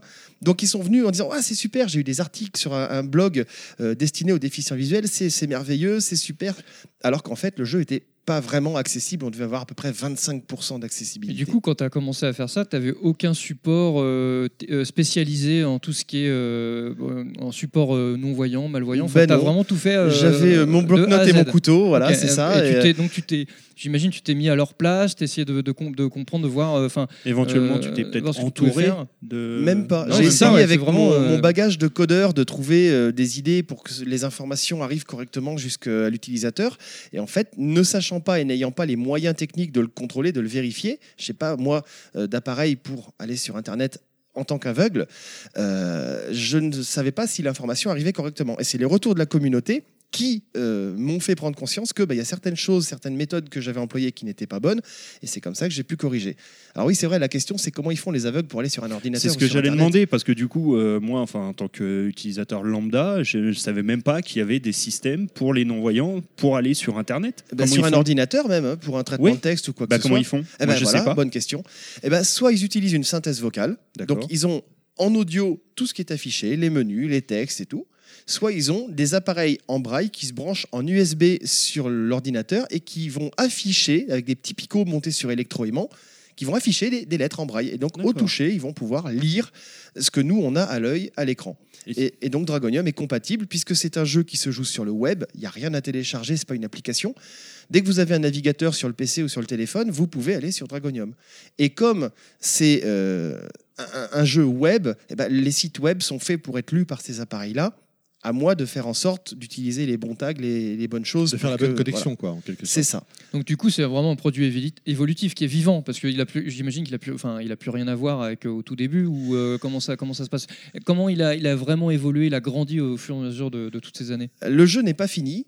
Comme je dis, le jeu, il sera fini quand il sera mort, Euh, parce que voilà, il évolue sans arrêt. On rajoute des choses. Il a graphiquement, il n'a pas changé. C'est du rétro gaming. Il ressemble à ce qui se faisait il y a 20 ans et il ressemble à, l'apparence qu'il avait il y, a, il y a 6 ou 7 ans déjà. Mais euh, on rajoute des modules dedans, on rajoute des fonctions, on rajoute des choses pour apporter plus de richesse pour l'utilisateur. C'est quelque part le, le principe du jeu de rôle multijoueur. Bah oui. Comme le WoW, comme euh, World of Warcraft, Voilà. ces choses-là, c'est un jeu évolutif en permanence. Et Dragonium, c'est la même chose. C'est ça. C'est un jeu évolutif en permanence. Et c'est un, c'est un jeu multijoueur, même si graphiquement, quand on a joué à WoW ou à League of Legends, on regarde Dragonium, on dit ah, c'est moche. Bah oui, c'est moche par rapport au standard actuel, mais il y a 20 ans, la 3D n'existait pas. Donc on est, on est en 2D, on joue au clic, comme à l'époque. c'est- c'est aussi peut-être ce qui permet de, à Dragonium de, tourner sur n'importe quel type de PC. C'est ce qui fait qu'il est jouable assez facilement Voilà. sur n'importe Voilà, quel navigateur. aussi. également. Et puis finalement, la 2D, Euh, et ça vieillit accessible mieux que, que la, que Aussi. la 3D polygonale. hein. Exactement. Au niveau de l'accessibilité, pour de la 3D, c'est très compliqué. Il y a un jeu qui existe qui s'appelle Blind Legend. Vous connaissez peut-être. C'est un jeu euh, dans lequel on incarne un chevalier aveugle. Alors ça peut se jouer sur tablette ou sur PC. Sur PC, l'écran il est tout brumeux, tout gris, et vous êtes guidé uniquement par le son. Vous avez un casque et c'est avec la stéréo où vous allez euh, trouver vos ennemis et attaquer. Euh, ça, c'est pas un jeu pour aveugles. C'est aussi un jeu qui est pour tout le monde, mais c'est un jeu solo. On va jouer face à, à l'ordinateur. On va être guidé, on va faire ses actions. Là, l'idée, c'était d'avoir un jeu qui va être multijoueur et vraiment pour tous. On joue avec des gens sur le jeu, sur Dragonium. Tout le monde a les mêmes informations. On ne sait pas qui est aveugle, qui est voyant. On ne le demande pas parce qu'on n'a pas le droit non plus pour des raisons légales. C'est une donnée de santé, donc la CNIL là-dessus est intraitable. Et puis nous, c'est pas notre but. On voulait un jeu où tout le monde peut jouer Oui, ensemble sur la même interface graphique, tout le monde sans se- distinction. Tout le monde est pareil finalement. Tout- enfin, voilà. On remet, euh, on remet un, un support d'égalité euh, et donc finalement on voit pas la différence. Ça se trouve, il y a des joueurs qui jouent des heures et des heures durant à quelqu'un euh, qui est non voyant sans ça. le savoir. et c'est ça tu croises quelqu'un dans la rue qui est en fauteuil roulant. Avant de dire tiens c'est un homme ou c'est- un, handicapé. Oui, Alors oui. que là tu joues avec quelqu'un, tu vas pas le catégoriser euh, aveugle canne blanche parce que tu sais pas. Peut-être qu'il l'est, peut-être qu'il l'est pas. Puis en fait, au final, on s'en fout. Ah bah Exactement. Ça change quoi? Ça change rien. Donc voilà. Donc l'idée, c'était d'avoir un jeu où tout le monde peut incarner le personnage qu'il veut, euh, librement, tous ensemble, et d'avoir une bonne communauté, une communauté saine. Et je m'emploie à ce qu'elle le reste. Et euh, cette communauté, euh, tu, elle est vraiment active? Enfin, ça, elle, a- elle est, elle est grande comment? Mais j'imagine inter- internationale peut-être aussi. Alors, pas encore. Oui, international, mais francophone. Francophone, d'accord. Elle est malheureusement pas si grande que ça. On a à peu près 260 joueurs au dernier comptage hier, 260 actifs. Euh, on, on est, euh, on a des gens qui sont au Québec, on a des gens qui sont en Algérie, on, tous les pays du Maghreb, Algérie, euh, Maroc, Tunisie. On a des Suisses, des Belges, des Français, Ah oui, bien sûr. Toute la francophonie. Et des Français expatriés qui sont parfois en Uruguay ou en Australie ou peu importe. C'est cool ça. Et euh, là, on est en train de, de travailler. D'ailleurs, je fais coucou à mes stagiaires. J'ai deux stagiaires qui euh, sont en train de préparer l'interface multilingue du jeu. Donc, on devrait s'ouvrir, je challenge, euh. Génial. À, à l'anglais au minimum, peut-être à l'espagnol, on verra. Et dans cette communauté, donc tu dis à peu près de 260 joueurs, tu connais la proportion de, de non-voyants, malvoyants et de, de voyants J'ai une estimation à, peu près pour avoir 30%. Euh, Parce que bon, les, les gens sont libres de ne pas le dire, mais Oui, des fois sûr, ils ouais. disent bah, Moi, j'y vois pas, je voudrais savoir. Donc, on a à peu près 30% de mal et non-voyants. Je ne sais pas qui est aveugle et qui est malvoyant, Mhm. sachant qu'il y a plein, au niveau des malvoyants, il y a plein de, de déficiences. Il y a des gens qui n'auront qu'une vision périphérique et rien au de- centre. de pathologies différentes. Voilà, il y a des gens qui, au contraire, verront juste un petit trou d'aiguille au centre de l'œil et rien autour. Donc, il y a plein de, plein de. Même un simple daltonien, j'ai envie de dire, est un malvoyant, puisqu'il ne va pas voir les couleurs comme nous. Eh oui, oui. Comme, les, comme, comme les, la majorité des gens. tout à fait. Et que- comment tu fais euh, Comment tu as pensé euh, tout est en- sur le bras et finalement parce que comme tu disais tu as ceux qui qui voient pas ceux qui voient mal parce que dans le dossier presse que tu nous as remis euh, quand on s'est croisés euh, dedans il y a une, une photo du jeu traditionnel et il y a en dessous une photo de ce que la personne malvoyante va voir oui. qui est beaucoup plus réduite En fait, le territoire est très très grand. Et donc, on ne peut pas, sur la partie simplement visible, les alentours du personnage, on voit 9 cases sur 9, 81 cases. On se déplace hein, de case en case. Donc, on ne peut pas leur donner 81 informations. Déjà qu'ils y voient pas, en plus, ils deviendraient zinzin. Si on les noyait d'informations sur l'environnement, ils deviendraient fous. Ce serait pas gérable. Donc, on préfère leur donner les informations sur les cases limitrophes à la leur et leur apporter un complément d'informations sur l'environnement via, par exemple, pour les malvoyants, ça peut être le wiki du jeu sur lequel on a mis la cartographie du jeu. Donc, ils vont avoir la vision globale du territoire. Oui, mais quand on n'y voit pas, comment on peut se refaire une représentation mentale d'un territoire totalement virtuel, sans Hmm. aucun repère sensoriel? Comment on fait? Ah, et bien là, il n'y a pas de solution. Enfin, il y a une solution. On l'a mise en œuvre. On a fait la cartographie intégrale du jeu en relief, en braille. En braille. Et ça, on est les seuls à le faire en Oui, France, c'est sûr, en sur- Europe, je crois même, et sur, probablement effectivement, sur ton stun, tu as une drôle de machine et en fait, c'est une, imprimante braille, ouais, tout à fait. Les gens euh, regardent ça avec euh, des yeux ronds souvent, ils savent pas trop ce que c'est. C'est assez impressionnant et puis ça- donc effectivement ça marche plutôt bien. Et euh, ce que j'ai cru comprendre, cru comprendre pardon, dans, le, dans le dossier presse, c'est que tu envoyais gratuitement euh, à ceux qui le demandaient donc le- une édition de la, de la carte, de la map du, du Voilà, jeu. vous avez pu en voir l'atlas, il fait une quarantaine de pages, donc ça fait un beau, un beau cahier Ouais, déjà, parce mm. qu'en plus c'est embossé, donc ça, ça double l'épaisseur. Et euh, on l'envoie gratuitement à ceux qui le demandent, parce qu'ils n'ont pas choisi d'être aveugles. Donc moi, je trouve que c'est pas normal. On a une éthique hein, dans l'association, c'est pas normal de vendre une information alors que nous, voyants, on peut l'avoir gratuitement sur le wiki. Pourquoi est-ce que eux ils paieraient et pas nous? C'est pas faux. Voilà, c'est pas faux, mais bon, il y, a- il y a aussi il l'effet inverse. Ah ouais, mais il y a un coût, hein, ça coûte un Ah cahier ouais. c'est des ronds, euh, voilà, faut les sortir. Bah oui. Mais on a fait le choix euh, de, de ne se financer que par les dons. Il n'y a pas de publicité sur le jeu, par exemple. Moi, je préfère quelqu'un qui va mettre 10 euros par PayPal parce que ça va lui plaire et qui va vouloir le soutenir que quelqu'un qui va devoir sans arrêt cliquer sur des pubs euh, pour euh, à chaque fois Oui, qu'il qui passe sera un niveau. forcé, ou en quoi, plus. euh, voilà, parce que c'est c'est saoulant. ça. Oui, bah en plus c'est un peu le comment dire le, le, le- le- le moteur de beaucoup maintenant de sites, de, de jeux en ligne, les, les pubs obligatoires. T'es Ouais. là, bon ah merde, euh, faut que je, faut que je me tape la pub. Là, allez, vas-y, c'est parti pour 30 secondes. Ça Voilà. te casse dans le jeu, Voilà. ça, Ouais, ça casse bon, le des rythme. pubs que les gens ne peuvent pas voir en même temps. Oui, en euh, plus, euh, oui, mais ça pourrait être très à, utile, à- à- l'audio là quelque part. Il y aurait d'autres moyens, mais c'est un choix que, que de parti pris. euh, bah moi je trouve très bien. Et, franchement, et c'est euh, un choix qui fonctionne. Parce qu'il y a pas bien. mal de gens qui, euh, qui trouvent que c'est bien, même parmi les voyants aussi, parce que ça nous saoule, hein, les voyants, euh, quand on a un site qui est envahi de pubs. euh, Oh, pourquoi pourquoi Ah oui. AdBlock existe C'est pas pour rien. hein. Trop de pubs a tué la pub. Euh, et, et- et pour les aveugles aussi, quand il y a des pubs, ça va ralentir leur, leur navigateur ou leur lecteur d'écran, leur synthèse vocale. Ça va les gêner parce que des fois, ça. Ça se charge un peu plus tard, du coup ça perturbe, ça, Ouais, ça ça les ça décale. interfère ça- avec le- le contenu de la page. Et quand il y a une vidéo qui se lance toute seule, alors là, le son il part de n'importe où. Alors là, c'est, on n'en parle même pas. hein. Donc, euh, les gens euh, adhèrent à ce système-là et, euh, et, et le soutiennent. C'est, on est une association. Je critique pas les studios hein, qui, ont, qui ont des gens à, à- à payer et à, et à nourrir. hein. C'est, c'est un autre modèle. Mais nous, on a la possibilité d'être différents de ce point de vue-là. Donc, on a fait un pari un peu osé, un peu risqué, mais ça marche. Et euh, t'as pas eu euh, euh, ou t'as pas tenté de solliciter les pouvoirs publics pour avoir des subventions, etc. Ah, euh, malheureusement, si, puisque pour imprimer l'Atlas en braille, il nous fallait un logiciel qui imprime du dessin. On avait l'imprimante depuis déjà deux ans, mais nativement, elle ne fait que du texte. Pour imprimer le dessin, Ah oui, le dessin en un braille. Ah logiciel. ah donc pour imprimer du dessin en braille ou du texte, c'est de deux, deux choses différentes. Oui, et donc il faut un logiciel euh, spécifique. T'as pas un logiciel qui fait les deux, quoi. Si, bah si, celui, celui du coup on Oui, a voilà acheté, maintenant, mais à la base, mais nativement, l'imprimante, elle imprime du texte. On lui envoie un fichier texte, elle peut l'imprimer. Pour imprimer du dessin, pas du tout. Donc on a demandé euh, à notre communauté de communes euh, rurale, donc c'est vraiment l'esprit rural malheureusement, ils nous ont dit ah bah c'est bien ce que vous faites, mais on subventionne pas les jeux. Bon, ok, merci. On a demandé à la Nouvelle-Aquitaine, la région, c'était l'année de la fusion, ils nous ont dit ah non, non, cette année on donne pas d'argent, euh, c'est l'année de la fusion, on vous donne pas de sous. Donc on a demandé un peu partout, on n'a pas eu beaucoup de réponses, les seules qu'on a eues étaient négatives, sauf une, la Fondation de France qui est un organisme, euh, j'allais dire, de, de référence en matière de dons et de philanthropie. Et eux, ils nous ont dit, bah, c'est très bien ce que vous faites et on va vous subventionner. Ah, ça, c'est bien ça. Voilà. Et c'est grâce à eux qu'on a pu acheter la licence du logiciel. On a attendu deux ans. Les joueurs, pendant deux ans, ils attendaient. Ils disaient, bon, c'en est où le projet là? Qu'est-ce que vous... Bah, écoutez, on n'a pas de bénéfice, on peut Mais pas du, acheter. Du coup, on le point positif, c'est qu'il y a une demande. une Oui, attente. eh oui, Euh, et évidemment. ça, c'est cool, quoi. Évidemment, il y a une attente des gens parce qu'on leur dit voilà, on veut faire quelque chose pour vous. Euh, c'est prévu, on va faire ça. Ok, ben vous en êtes où les gars? Ben euh, on n'a pas les ronds, on attend, on n'a pas de sous. Donc c'est- désolant. Et un, un logiciel comme ça, euh, ça coûte combien à peu près Ça coûte quelques centaines d'euros. quand même. hein. Oui, oh, ça va, quelques centaines d'euros. euh, Oui, mais enfin, une synthèse un- vocale pour- pour euh, payante, c'est euh, 1500 euros. Pour un produit comme ça qui normalement doit venir en aide à des gens qui, qui sont euh, qui ont des Oui, problèmes, tu vois. Oui, bon, euh, mais, mais il faut savoir une chose, c'est que l'acc- l'accessibilité en France coûte très cher parce que l'État donne des aides pour le matériel aux personnes qui sont aveugles ou, ou- ou fortement malvoyantes. Donc, comme ils ont des aides de l'État, les constructeurs appuient fort sur le crayon quand ils écrivent la facture. Mhm. Euh, un exemple, une licence de, de JAWS, la synthèse vocale payante la plus répandue, coûte 1500 euros en France. D'accord. Aux États-Unis, la même coûte 500 dollars. effectivement. Voilà. Ouais, c'est une inégalité euh, assez, assez perturbante. N'est-ce pas?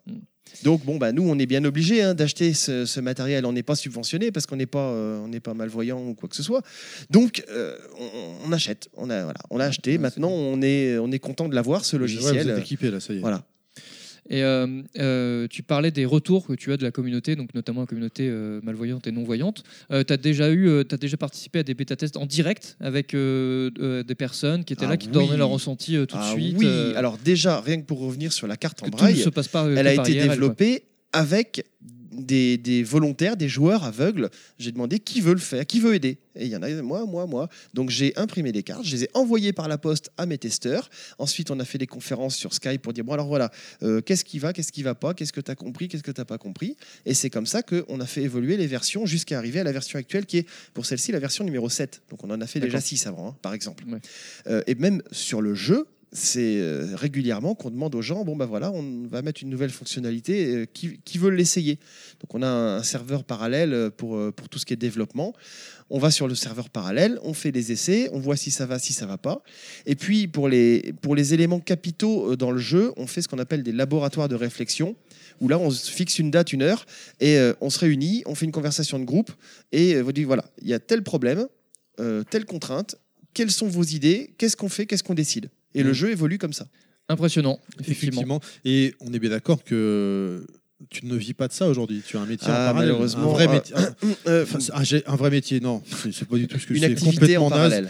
Euh, tu fais ça par passion. Alors moi, ça à je la suis, je suis bénévole. Euh, en tant que président de l'association, déjà, je peux pas être salarié, mais quand bien même, l'association ne génère pas suffisamment de bénéfices euh, pour, euh, pour salarier quoi que ce soit. Moi, je suis défrayé euh, sur, mes, sur mes notes de frais. Par exemple, pour venir à Rennes, bah, j'ai gardé mes tickets d'essence. Donc, je vais être remboursé sur mes frais, Mhm. mais j'ai aucun bénéfice et je ne rentre rien dans ma poche. Non, non, mais ce que je voulais dire, c'est que euh, tu, tu vis, tu, tu as ton métier entre guillemets principal Oui. et tout ce que tu, tu fais pour Dragonium là, C'est c'est sur ton temps uniquement ton temps C'est libre ça. et par passion. C'est ça. J'ai beaucoup de temps libre dans le métier que je fais. Je suis euh, animateur dans les magasins, donc euh, habitué au micro. Mais euh, on travaille très peu. On travaille en général le week-end, le vendredi, le samedi, quand il y a le plus de monde, et pas à toutes les périodes de l'année. On va travailler sur les temps forts comme Noël ou Pâques Mm. ou des choses comme ça. Donc ça me laisse beaucoup, beaucoup, beaucoup de temps libre et pas beaucoup de revenus. Donc euh, voilà, oui, je, je m'occupe de Dragonium. euh, je passe des heures. euh, Tu sillonnes toute la France, donc là aujourd'hui tu es au Stunfest, mais tu fais aussi d'autres événements. ah, euh, bah oui, il y, a, y a 15 jours, j'étais à Besançon pour le Ludinam, un festival de jeux au pluriel, jeux vidéo, jeux de plateau, enfin tous les jeux. Et euh, il y a un mois, j'étais à Poitiers. Bon, ça, j'étais venu en voisin, c'était la Gamers Assembly. Voilà. Et après, je, la semaine prochaine, je retourne sur Poitiers. Il y a une journée sensorielle où on va présenter Dragonium et on va faire un petit atelier de, de sensibilisation. Atelier qui est, qui est assez sympa. On crève les yeux des gens pour voir s'ils feraient de bons aveugles. Quelle horreur. et pour ceux qui veulent pas, on met un masque sur les yeux. C'est pas mal, c'est pas mal. Je crois que c'est mieux le masque alors. Oui, donc oui, tu fais pas que des événements euh, qui touchent aux jeux vidéo. Ça peut être aussi des événements liés euh, à l'accessibilité. Oui, voilà. ou- voilà. Donc c'est vraiment. Ouais, euh, on essaie d'être, c'est vraiment transversal. Le, présent. ton le deux produits, donc le de, euh, Dragonium est transversal euh, par rapport à donc euh, aux deux catégories, deux profils de joueurs qu'on peut avoir, donc ceux qui ont un problème et ceux, ceux qui sont voyants, etc.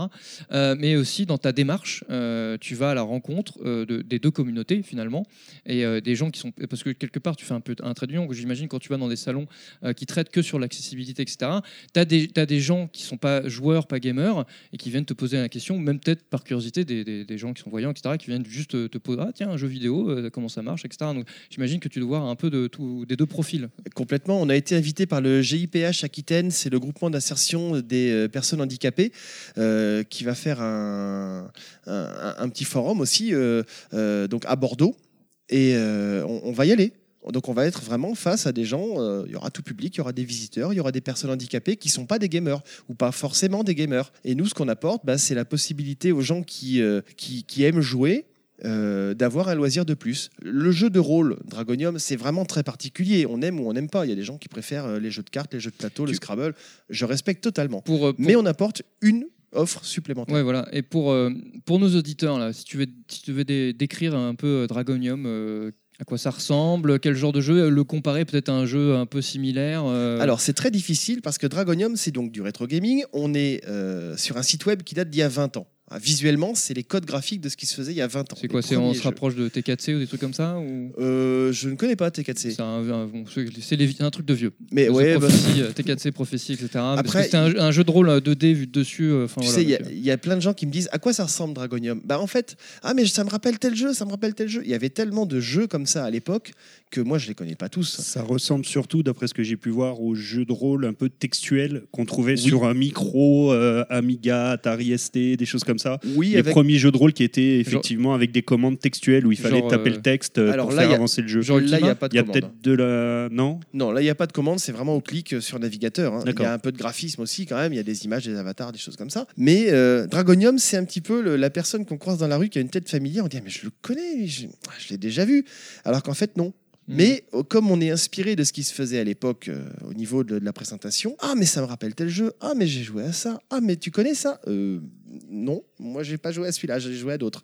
Donc euh, voilà, c'est Pour situer au niveau de la map graphiquement pour nos auditeurs, ça ressemble un peu à du RPG Mystic Maker. Quest. C'est fait avec RPG Maker pour ceux qui connaissent, donc c'est c'est du pixel. De toute façon, on invite nos auditeurs à aller voir directement, euh, Oui, sur Internet. ah oui, simplement. Dragonium, hein, c'est pas compliqué. Hein, euh, Dragonium.net. Alors Voilà. j'ai envie de dire, le jeu étant gratuit, euh, on essaye, puis si on n'aime pas, on arrête. Bah voilà. On fait. payé, donc bon, bah, voilà. Si on ça risque plaît, rien, euh, hein, ça, si ça plaît, on reste, et puis si ça plaît pas, on s'en Tout va. à fait. Et Après- du coup, à- à- non, non, vas-y, pardon. Excuse-moi, à l'heure du smartphone, tout ça, du coup, on peut également le- y jouer euh, Ah, sur bah smartphone. oui, alors là, sinon, ce serait une grave erreur technique. Via navigateur, ouais. Oui, Oui, tout ça, oui. vous avez un navigateur sur le téléphone, que ce soit un iPhone ou un Android, vous allez pouvoir y aller, même sur les PC, euh, Linux, euh, Mac, euh, PC, aucun problème. Vous avez un navigateur, vous y allez. On est compatible avec tous les navigateurs. D'accord. Ben, écoute, très bien. Et puis en cas d'incompatibilité, c'est ce que je disais tout à l'heure, la communauté me, me- me dit ah bah là il y a un truc qui ne fonctionne Oui, ils te pas. font remonter, et j'essaie de le corriger pour que tout le monde ait les infos. Tu as un vrai retour à tous les niveaux, c'est ça qui est Oui. bien. Comme on a une petite communauté, ça permet d'avoir une proximité avec les gens Oui, aussi. puis une meilleure réactivité, j'imagine. Carrément. Ouais. Quand il y a un bug, alors ça m'amuse des fois, je me mets des, je me mets des défis, je dis bon, allez, celui-là, j'ai 15 minutes pour le régler. Ah, j'ai Ouais. mis 10 minutes. Bon, 12 minutes. Bon, ça va. Nostat, allez, je t'ai Non, coupé non, la non, parole. c'était juste, pas grave, c'était juste pour compléter. Tu disais le jeu est gratuit, donc on peut le tester. euh, et Ouais, puis si voilà. ça plaît Oui, pas, bah, on joue voilà. plus.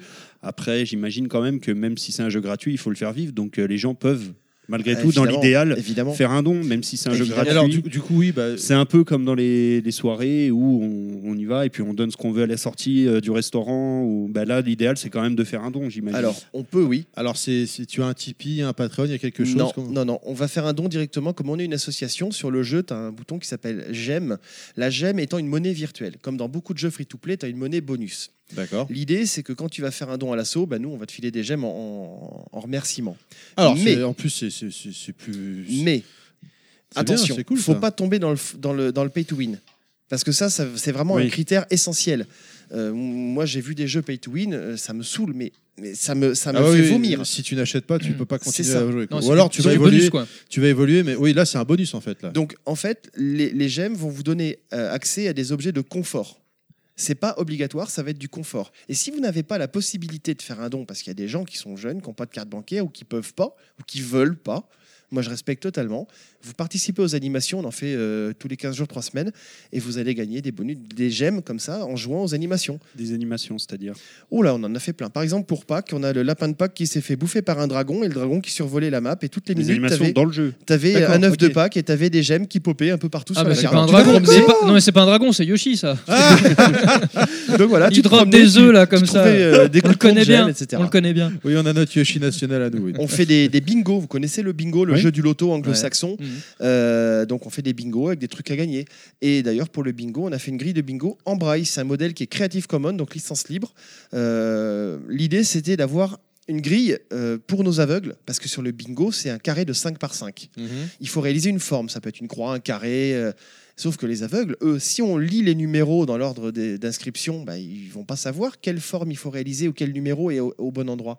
Donc on leur fabrique une grille de bingo en braille, en plastique, avec un système de marqueur qui est à la fois mobile mais pas amovible. Parce que si on met un jeton sur le numéro quand ils passent le doigt pour lire le braille ils emmènent le jeton et ils savent plus Eh oui, oui, oui, donc avec un système d'attache parisienne et de petites languettes il y a le numéro écrit en braille. Quand le numéro est sorti ils rabattent la languette ils font pivoter la languette avec l'attache parisienne d'un quart de tour sur le numéro pour le masquer et ils savent que le numéro est sorti quand ils passent leur doigt dessus le marqueur ne s'en va pas mais il est mobile voilà et ça c'est Il gratuit faut savoir et, faire euh, preuve d'ingé- d'ingéniosité. ah bah j'ai cherché, hein, j'ai Ouais. essayé avec du velcro, j'ai essayé, Mhm. ça marchait pas. Donc, euh, puis je me suis dit, mais quand j'ai appris à lire l'heure, j'avais fait un truc avec des petites aiguilles, elles étaient bien mobiles, mais elles n'étaient pas amovibles. Et voilà. Eh ben, j'ai envie de dire euh, bingo. Merci. Est-ce qu'il vous reste des questions, messieurs? Non. Euh, Est-ce que pour les gens donc, euh, qui veulent te suivre sur les réseaux sociaux, sur Internet, tu as un Twitter peut-être? Oui, ou- on a un Twitter, Dragonium c'est euh, Dragonium underscore RPG, donc Dragonium souligné RPG, et puis une page Facebook, Dragonium aussi, Dragonium tout court. On est présent, Euh, on se fera un plaisir de, de faire des coucous euh, aux gens qui nous feront coucou aussi. Euh, Et évidemment dragonium.net. et dragonium.net Voilà, le site. On a un. Skype, on a un support technique par Skype, euh, même si depuis Skype 8 ça marche beaucoup moins bien, mais voilà, ça c'est une réflexion personnelle. Pardon? Les aléas des mises à jour euh, Voilà. Skype et autres. Euh, donc on a un, un support technique par Skype parce que Skype est très utilisé par la communauté euh, déficiente visuelle. Euh, donc s'il y a un souci ou quoi, on peut aussi nous, nous contacter par Skype. Ah, j'arrive pas à m'inscrire, il y a un problème, j'ai un bug, j'arrive pas. à- On n'a pas mis de captcha en image et tout ça. On a mis un captcha beaucoup plus pervers avec une addition, mais il faut bien lire les consignes. D'accord. Oui, je, je suis un, je suis un gros sadique en C'est fait. intriguant. Oui, mais t'as raison. Bah, entre ça et crever des yeux des gens pour que oui, c'est. Ah on, on avait compris. Ah, vous aviez remarqué euh, ouais. Ah. C'est Eh pas ben, mal. écoute, euh, un grand merci de nous avoir accordé un Oui, petit peu de ton merci temps. beaucoup. Bon Merci à vous. festival Merci à à toi. Merci à vous de me donner une visibilité parce qu'on en manque. On n'a pas, on n'a pas l'argent pour Mais, acheter les encarts de euh, pub. Nous, euh, Donc c'est grâce à vous qu'on on- peut, On appuie et on, apporte notre soutien à tout ce genre d'initiatives qu'on trouve vraiment intéressantes. Et heureusement, heureusement que vous êtes là parce que voilà, enfin, tout le monde a le droit de, de- de jouer, de partager. On a envie, nous aussi, on a envie de partager notre passion avec le plus grand nombre. Et euh, donc, du coup, c'est grâce aux gens comme toi et qui, qui sont des vrais moteurs pour pousser euh, le média toujours un peu plus loin, ce média qu'on aime et qu'on affectionne. Et il n'y a pas de raison. Et heureusement que vous êtes là parce que c'est c'est grâce à vous que ça le fait vivre dans toute, dans toute sa dimension. Eh ben, ça me touche beaucoup. Merci. Voilà. À Merci bientôt. à toi. Merci. À plus. Au revoir.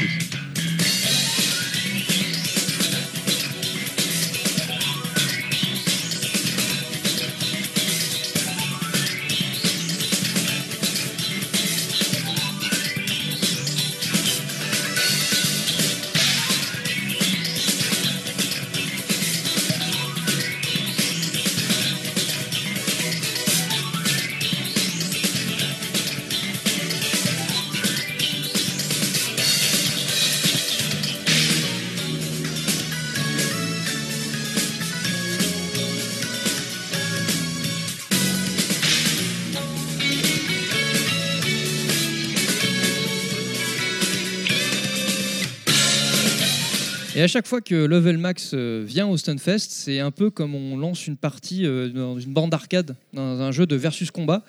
Voilà, on commence notre quête, euh, on commence à se taper du sous-fifre, on tombe sur le personnage Shoto qu'on a fait, qu'on vient de faire, on a fait les personnages cachés, le- les demi-boss, et à la fin, on a les boss de fin de stage.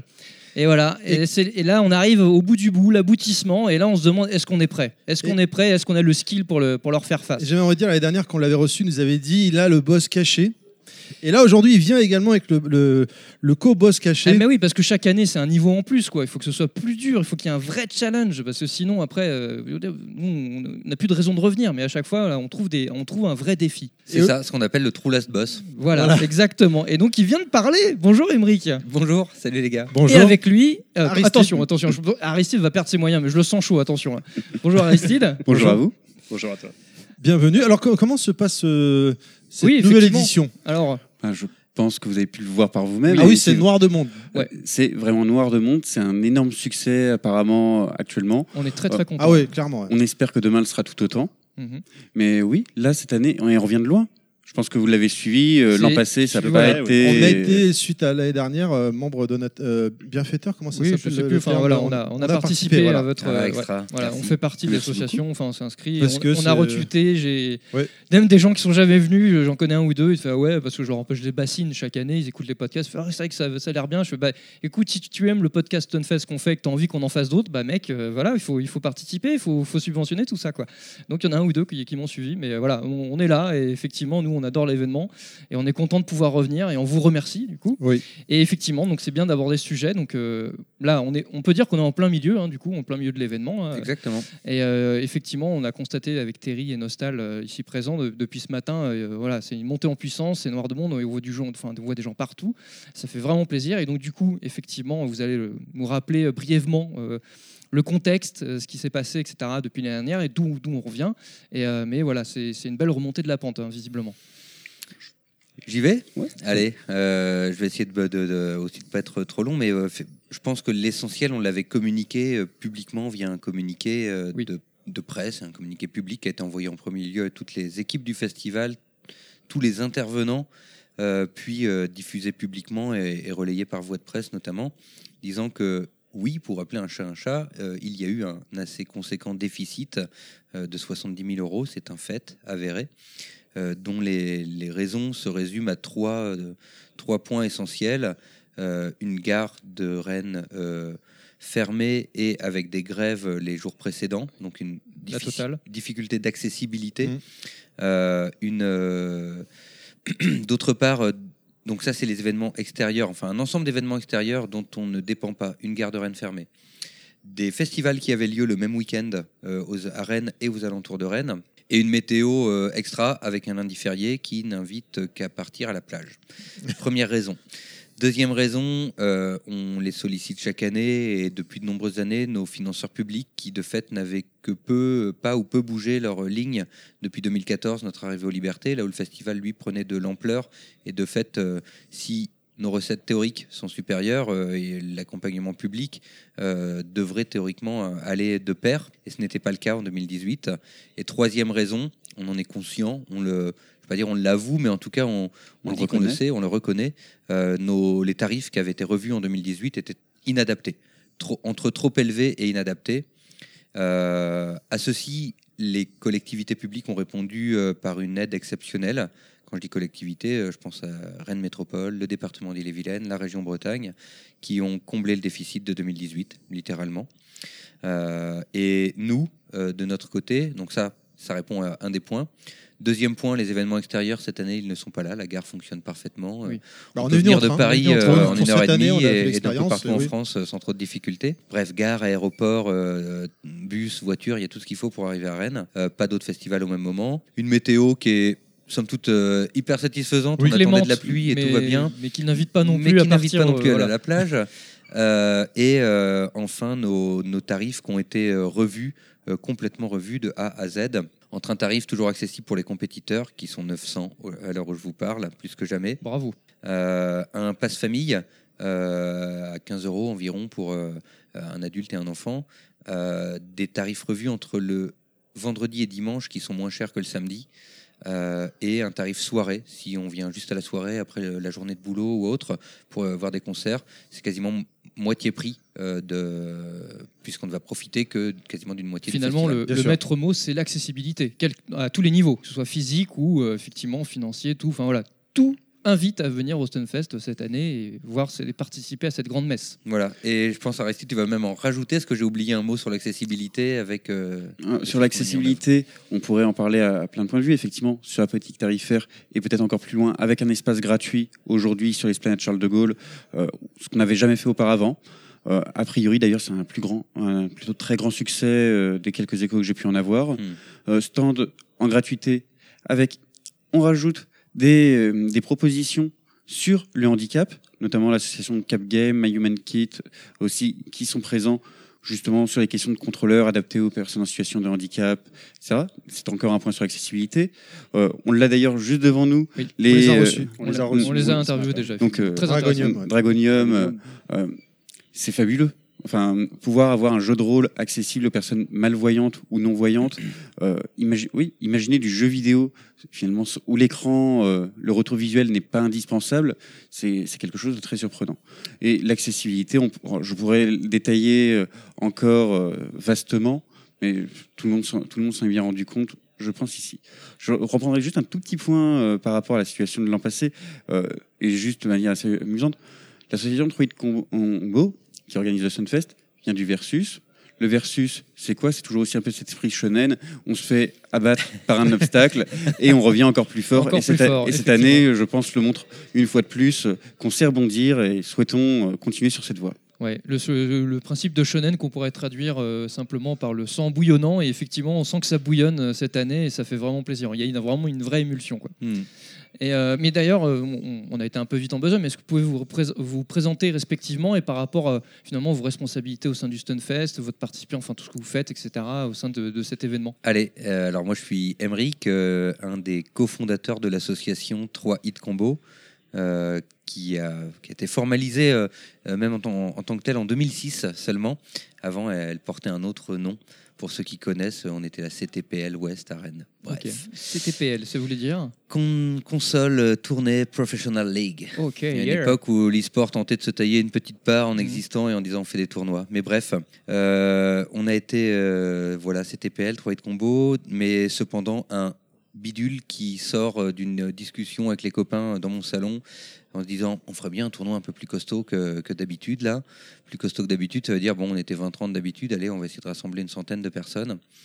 On a dû être, un- je pense, moins d'une centaine la première année en 2005 dans une maison de quartier à Rennes.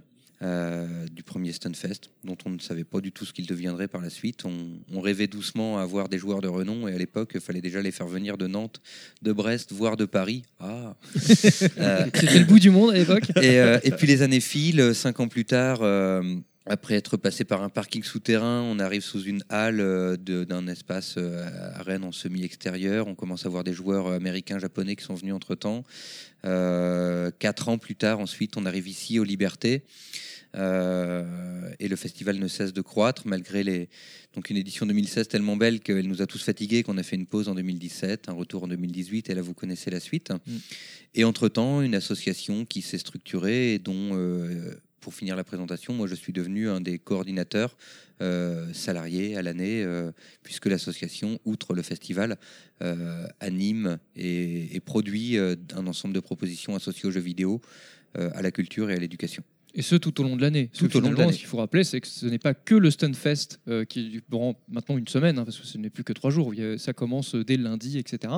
Mais je vois au travers de, euh, de, de votre activité média, etc., vous communiquez régulièrement, vous participez à tout un tas d'événements au niveau euh, régional, etc. Donc voilà, c'est vraiment c'est quelque chose de vivant et qui, qui est Mm. là à part entière euh, tout au long de l'année. Voilà, avec euh, une vie associative, et c'est là que je vais aussi passer la parole à Aristide pour en parler. Mm. Donc après quelques intermédiaires, donc moi Aristide, j'ai pris la succession d'Emeric finalement à la présidence. Certes, il y a quelques intermédiaires, je, je le dis bien. Euh, donc oui, j'essaye euh, par ma présence bénévole de faire fonctionner tout, euh, tout ce joyeux bordel, on va quand même le dire comme ça.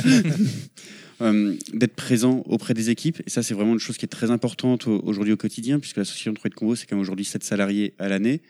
Euh, donc c'est important pour, euh, pour les bénévoles, notamment quand on assume ses responsabilités associatives, que d'être à leur côté pour que tout fonctionne bien. Et je suis très très fier aujourd'hui, à leur côté, de porter ce projet quotidien. En ce qui concerne le Stunfest, alors, hum, parce qu'effectivement, ça reste une activité bénévole, on- je n'ai pas pu être présent sur tous les fronts, mais j'ai assumé pour une bonne part la coordination de la partie indie euh, aux côtés de la, d'ailleurs de l'association Indie Collective. euh, et je pense que vous le voyez en Très- permanence. très, très grosse partie C'est très dynamique, très, euh, très animé et surtout avec des, des vraies belles perles. hein. Mm. Ah, il y a vraiment de, il y a du, on a joué à quelques titres, il y a, il y a du lourd quoi. hein, On était très très fiers de la sélection cette année. Euh, Toutes les propositions euh, étaient fabuleuses. Bon, c'est presque dommage. Là, vous avez raté euh, la remise des prix euh, du jury. Eh, mais on bosse, hein. nous on est, on est là, on est là au taquet, on enchaîne les interviews. euh, ouais, nous on, on lésine pas. hein. Mais euh, alors du coup, effectivement, euh, vous parliez de tournoi, c'est un peu donc finalement le, le noyau, on va dire, hein, de- du stun. Et euh, on a été un peu surpris cette année, parce qu'on a vu que le Capcom Pro Tour n'était pas là. Oui. Euh, Kezako, qu'est-ce qui s'est passé Euh, Quelles sont les raisons euh, de part et d'autre enfin, euh, Quelle est l'histoire? Si vous souhaitez en parler, bien sûr. hein, le but, Oui, pas peut- de. peut- Ah, bah, le principe d'une on question, est c'est qu'on y répond ou pas. On hein. peut C'est tout à d'accord, fait hein. en parler. euh, Fondamentalement, euh. Moi, je le résumerai de manière assez simple. Un problème de communication à l'origine, Hmm. des, euh, des tuyaux qui ne sont pas connectés au bon moment, euh, euh, une crainte probablement aussi de penser que le Stunfest, bah, hum, au vu des difficultés, n'aurait pas lieu cette année. Hmm. Et voilà, euh, des difficultés de communication euh, à ce niveau-là. Si je me trompe pas, le- la gestion de tout ce qui est Capcom Pro Tour, c'est aux États-Unis, hein, c'est pas au Japon. Oui. Ouais, hein, c'est ça. Ouais. Effectivement, d'accord. En, Et donc, en lien avec le Japon, forcément de fait, mais euh, oui, c'est centralisé aux États-Unis. mais est-ce que ma question, hein, elle, elle- elle semble peut sembler bête, mais de prime abord, on pourrait faire une association. Est-ce que c'est en rapport avec les difficultés que vous avez eues au lendemain du- de l'édition de l'année dernière Et finalement, vous n'étiez peut-être peut-être pas sûr de pouvoir euh, renouveler l'événement l'année d'après, comme il faut peut-être renouveler auprès de Capcom très tôt, j'imagine, euh, Ouais. le truc. Ça n'a pas dû aider, peut-être, hein, je sais pas. Oui, oui, c'est ce que Aristide veut dire là quand il évoque des problèmes de communication. euh, et, et pourtant, on a communiqué. Alors, et en sortir du festival euh, fortement sur le- les problèmes qu'on a pu avoir, on a recommuniqué, si je ne me trompe, en octobre 2018 sur le Mhm. fait que nous avions résolu les problèmes Oui, et que nous annoncions une, une édition 2019. On l'a communiqué. J'ai brûlé à tous un cierge ce partenaires. jour-là, je Ouais, m'en ouais. rappelle bien. Euh, ça a été communiqué à, oui, à tous nos partenaires, y compris les principaux concernés dont on parle là. Et cependant, et c'est là on aurait sans doute dû être plus insistant pour dire on est là et on est bien là, tout va bien se passer. Euh, tel que ça arrive aujourd'hui. Euh, et cependant, il faut croire que de l'autre côté, ils se sont mis en tête, en tout cas c'est ce que l'on en sait aujourd'hui, euh, qu'on était encore en difficulté et qu'on ne reviendrait peut-être pas. D'accord. Hmm. Mais quand bien même, au final, vous n'avez pas forcément besoin du Capcom Pro Tour. 900 participants inscrits Oui. au tournoi là. 50%, 50% de plus que l'an passé. On ça, était à c'est- 630 compétiteurs l'an passé. Aujourd'hui je veux dire, c'est 900. exceptionnel. Ça a l'air euh, d'être pas mal soutenu par Smash Bros. hein. On sent qu'il y a une, Clairement. vraie Il y communauté a- en France. Il y a Et, euh, 400 joueurs de Smash Bros. euh, on va continuer à parler, puis je vais, je vais vous retrouver les chiffres Ouais. euh, exacts. Et, là, euh, mais, oui, euh, effectivement, on a, on a vu, euh, rien qu'aujourd'hui, euh, j'ai vu pas mal de gens qui arrivaient au- pour les tournois qui discutaient. Toi, c'est quoi C'est Smash Bros. Ah, Smash Bros. Ah, Ouais. Ah, ok, d'accord, bon. euh. Même si le vrai tournoi, on peut le dire, de l'événement C'est du week-end, Stuntacus. c'est le Stuntacus. Évidemment. On est d'accord. Voilà. Les vrais Voilà. savent. On de tous les trois inscrits, on s'est tous les trois Oui, fait poutrer oui, comme ça, il c'est faut, pas mais grave, c'est pas grave. c'est qu'un détail, c'est qu'un. Mais c'était très De toute drôle. façon, c'est la photo jeu dans le Suntacus. Exactement, exactement. Alors Ça va être la blague et peut-être que le tournoi Smash Bros va, va disparaître. euh, Je vous l'annonce à l'instant parce que euh, euh, 900 participants et 404 à Smash Bros. Not found. Voilà, voilà, erreur 404, effectivement. Vilaine blague. Mais euh, non, non, 404 participants Ah, à Smash Bros. c'est- c'est Ouais, fantastique. assez phénoménal. ouais. Ouais. Ah, le- Ouais, je le- suis descendu tout à l'heure sur la salle quand, quand ils appelaient pour le Smash Bros. C'était impossible de circuler. hein. C'était effectivement. Ah oui, dans la zone tournoi Ah, dans Ouais. la zone Oui, tournoi. oui, oui. Oui, parce que pour, pour rappeler aux auditeurs qui ne, viennent, ne peuvent pas venir bon, ou ne sont pas venus, c'est pas bien. Euh, le, le Stunfest, vous avez une zone qui est dédiée au tournoi. Si vous n'êtes pas inscrit au tournoi, bah, fatalement pour laisser un peu de place et Oui, pouvoir heureusement, circuler. parce que déjà, oui, euh, pouvoir circuler. Déjà, avec les concurrents, Euh, c'était difficile de circuler. Alors, si effectivement tout le monde pouvait y accéder, ce serait pas très jouable. Mais encore, hein, je, je note cette année, euh, parce qu'on- malgré tout ça, donc effectivement, euh, c'est un peu le phénix qui renaît de ses cendres, hein, parce que on voit en termes d'organisation, en termes de, euh, même en termes de, de choix d'organisation physiquement par rapport à tous les stands, etc., à l'extérieur, c'est encore mieux organisé. D'année en année, on sent que ça vous, vous améliorez en termes de structure et même la partie Ce tournoi. ce qu'on a eu aussi, c'est ça se passe très des, bien. hein. des- des intervenants qu'on a eu ou des gens qu'on a discuté en off qui nous disaient c'est bien aéré, c'est bien Mm. réparti. C'est c'est bien écarté et ça permet de. Il y a des, des stands de- dehors. Alors, l'année dernière, il y en avait bien sûr aussi, mais euh, encore, encore plus euh, Oui, aéré. c'est plus et cohérent en fait. plus- a- on, on sent vraiment il y a une volonté de, de bien répartir finalement les gens parce qu'effectivement, quand il y a beaucoup de monde comme ça, le piège c'est que des gens vont se concentrer à une, à une Oui. zone parce qu'il y a des choses qui, se, qui sont Tout à fait. trop près Ouais. les unes des autres. Et là, euh, là, on sent que c'est bien espacé, bien aéré. Et du coup, malgré le monde, parce qu'on voit quand même qu'il y, a- qu'il y a vraiment beaucoup Il fait de pas monde. froid là. Bah, ouais, il y a ça aussi. Euh, mais du coup, euh, bah voilà, c'est bonne ambiance, personne, euh, personne ne se bouscule. On n'attend pas très longtemps finalement quand on a envie de jouer ou de tester euh, une borne, un samouraï shodan, etc. Mhm. Qui est d'ailleurs une belle petite perle que vous avez Oui, récupérée. On, oui, va on, en- peut en parler aussi, ça. Mais euh, voilà, donc effectivement, c'est, on sent que voilà, c'est, vraiment, c'est vraiment super. Et puis comme me disait avec euh, des intervenants qu'on a eu, euh, ce n'est pas que le Liberté, euh, le Stunfest. Vous avez pris, vous prenez un peu possession de la ville. C'est un peu le, le Game of Thrones du jeu vidéo. Ils sont là, ils ont posé le trône et ça, ils ont, ils ont étendu leur ramification euh, par-delà la ville sur sur une certaine période, hein, parce que c'est pas que ces trois jours, comme on disait en préambule. Ça avait commencé déjà les années précédentes, notamment les dernières, mais là on sent que voilà, on sent que dans l'organisation c'est vraiment, euh, c'est bien institué et c'est vraiment très très bien foutu. Et ça fait plaisir, ça fait plaisir. J'espère qu'on est plutôt les qu'on est plutôt Jon Snow que, que Cersei euh, dans l'histoire. Attendons de voir la fin. Je sais pas, mais euh, voilà. Oui, pour résumer justement sur ce qui Je se laisse passe. la parole à Mother of Dragon. c'est ça Euh, non, Father of Dragon. Allez, vas-y. Je ne crache pas de flamme. Bref, euh, non, pour résumer un petit peu aussi ce qui se passe en dehors. Oui, le Stunfest cette année, il a commencé non pas lundi, mais vendredi dernier en réalité, avec une expo dans la MDQ La Touche. D'ailleurs, c'est assez marrant d'y retourner euh, pour un Stunfest après tant d'années. Oui. Et par ailleurs, par une game jam, donc euh, aussi une création de jeux en 48 Très- heures. très euh, juste, oui, j'ai vu un article passer Il y a les quelques propositions d'ailleurs qu'on peut trouver au, au bout de la zone indie euh, à l'étage. Donc on a commencé par ça et puis au-delà. Je pense que dans les activités hors les murs justement, on doit arriver à peu près à la trentaine de propositions euh, entre des soirées concerts, des soirées quiz, euh, euh, des ateliers faits tout au long de la semaine. Non non vraiment euh, une très très belle proposition cette année. D'autant plus que les murs du Liberté on pourra pas les pousser. Oui, bah alors justement, ma, ma question qui vient après, c'est quoi la suite? C'est quoi la prochaine étape? Est-ce que vous avez déjà des projets ou est-ce qu'il y a un, ou un rêve incroyable Vous dira un jour, euh, on sera, euh, on prendra tout, euh, tout, tout, tout le, toute la Bretagne. Mhm. euh, Enfin, je sais pas. Ou, Bah, je crois que des choses qui, déjà, qui sont, qui L'idée d'étendre chapeau. le, le- ce qu'on appelle le hors les murs qui se déroule euh, sur toute la ville de Rennes euh, pourrait s'étendre. En tout cas, nous en fait, on atteindra des limites euh, organisationnelles en termes de capacité à, à organiser de A à Z euh, des événements à l'extérieur de Liberté. Ce qui se passe aujourd'hui dans, dans la ville de Rennes, pour à 90%, c'est des événements auto-organisés Mm. dans les bars e-sport qui existent ici, dans des, des lieux, des écoles, etc. Donc euh, ça nous coûte relativement peu et, et l'échange est bon pour eux puisqu'ils apparaissent dans notre programmation et que ça fait rayonner leurs événements. Ça, on pourrait relativement facilement l'étendre euh, en dehors des, des frontières de la ville de Rennes et donc je pourrais dire Rennes Métropole, voire au-delà. Bon, en restant raisonnable, parce que tout ceci, à un moment donné, il faut l'organiser, le coordonner dans une programmation. euh, Dans une certaine logique et- et aussi, oui, et euh. faire circuler des publics. Et comme tu le disais tout à l'heure au sein de la liberté, euh, faire en sorte que tout le monde soit pas au même moment, au même endroit, et que ça crée du déficit pour les autres, de présence, j'entends. Par ailleurs, en ce qui concerne les possibles projets de bouger autre part qu'aux libertés, il n'y en a pas. Les dates sont calées ici euh, pour les années à venir. Mhm. Euh, Ah, c'est un peu la maison en même temps. hein. Euh, et, ah, et- et on sait qu'il y a une forme de, c'est pas une forme de, il y a un, un réel confort et une qualité de spectacle qu'on a grâce à la nature Ah oui, de la salle ici. ouais. Et les autres options que l'on aurait sur euh, les alentours de Rennes seraient, à notre sens, beaucoup moins qualitatives, quand bien même elles pourraient accueillir plus de monde.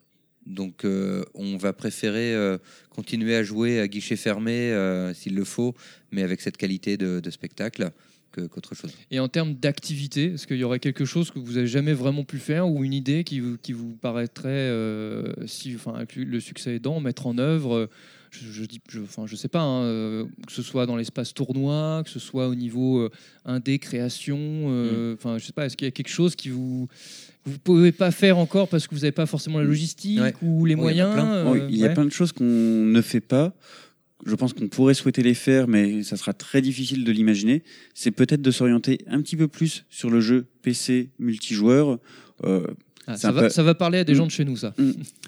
Et effectivement, on n'a pas de FPS compétitif, on n'a pas de Battle Royale présenté au Stunfest. Mm. C'est, mm, ça relève d'un choix, peut-être d'une part, mais surtout une contrainte, à savoir qu'on n'a pas la possibilité de mettre des centaines de PC hein. euh, dans l'espace sans, euh, sans aller au détriment euh, d'une zone tournoi. Hmm. de ça. Il y a peut-être des choses qui pourraient s'imaginer, peut-être relevant plus euh, de l'exhibition, d'imaginer euh, des tournois qui se feraient en ligne, dont les finales pourraient se faire au Stunfest. Peut-être que c'est une chose à laquelle on peut réfléchir, mais ça y est, je ne doute que ça aille au-delà de ça euh, à court terme. Alors moi, je, vais vous proposer, je vous parlais d'une petite idée comme ça, hein, mais euh, là, c'est une vidéo qui a fait le buzz il y a pas longtemps euh, sur deux joueurs japonais sur Street 5, mais euh, il y a, un, il y a un- le, le- le- le combat chorégraphié euh, vu, de, ouais. ce- de, de Ryu.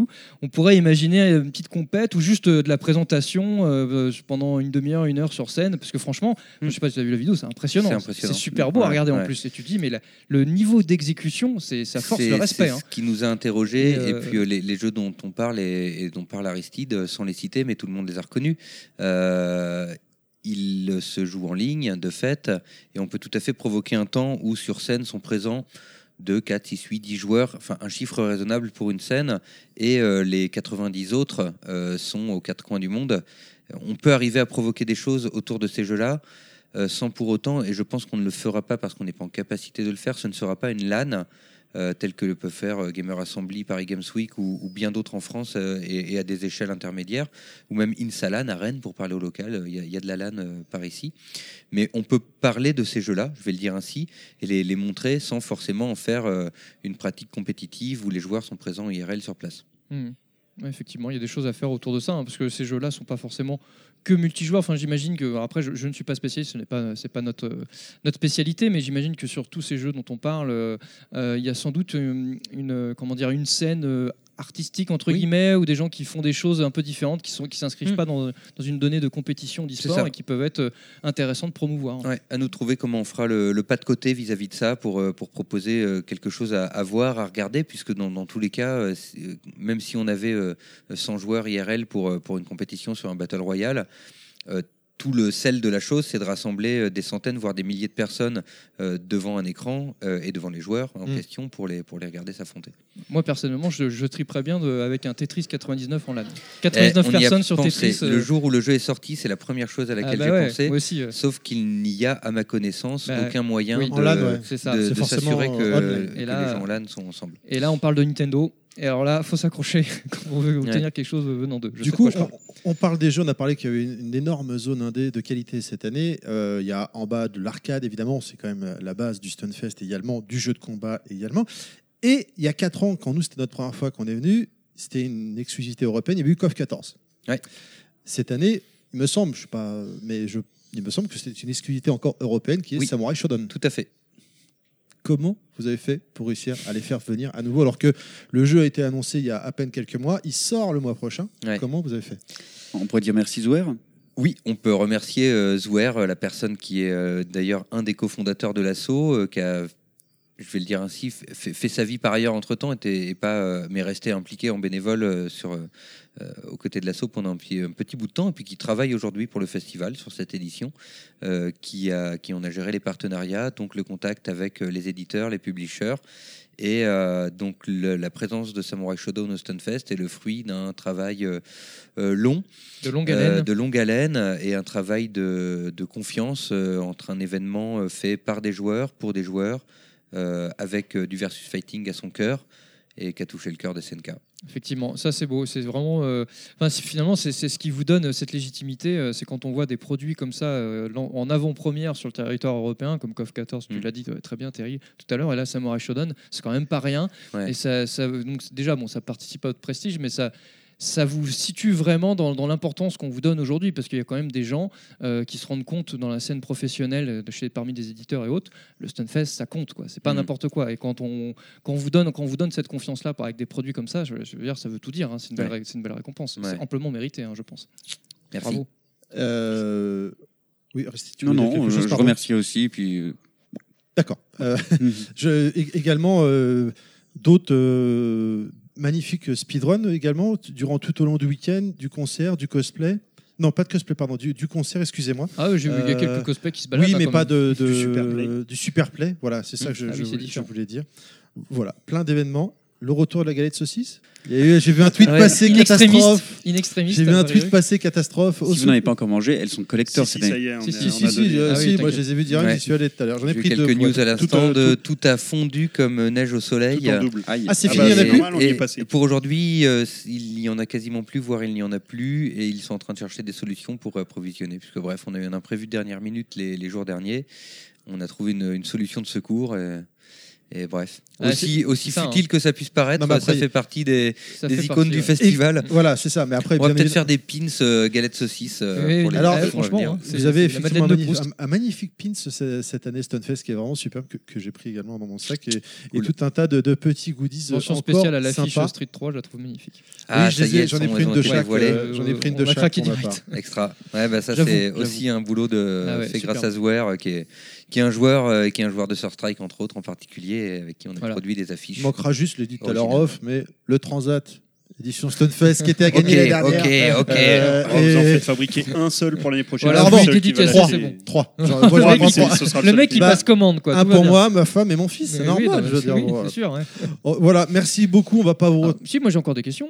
Moi, J'en ai encore au moins une. Parce qu'ils En sont fait, très est-ce- demandés, donc on va pas non plus. euh, Au-delà, au-delà de la- de l'organisation de, d'un- de l'event et donc euh, au travers de l'association 3 de Combo, est-ce que vous avez éventuellement pensé, éventuellement un jour, vous vous initiez dans, dans l'édition de jeux, par exemple, ou vous financez un jeu, euh, un produit local de petits développeurs, et vous y croyez, et derrière vous, bah, vous mettez la, la main à la pâte et parce que finalement, ça tomberait un peu sous le sens quand on voit tous les jeux indés qui sont Ouais. ici, certains qui ont, qui ont- qui ont eu le Stunfest comme tremplin.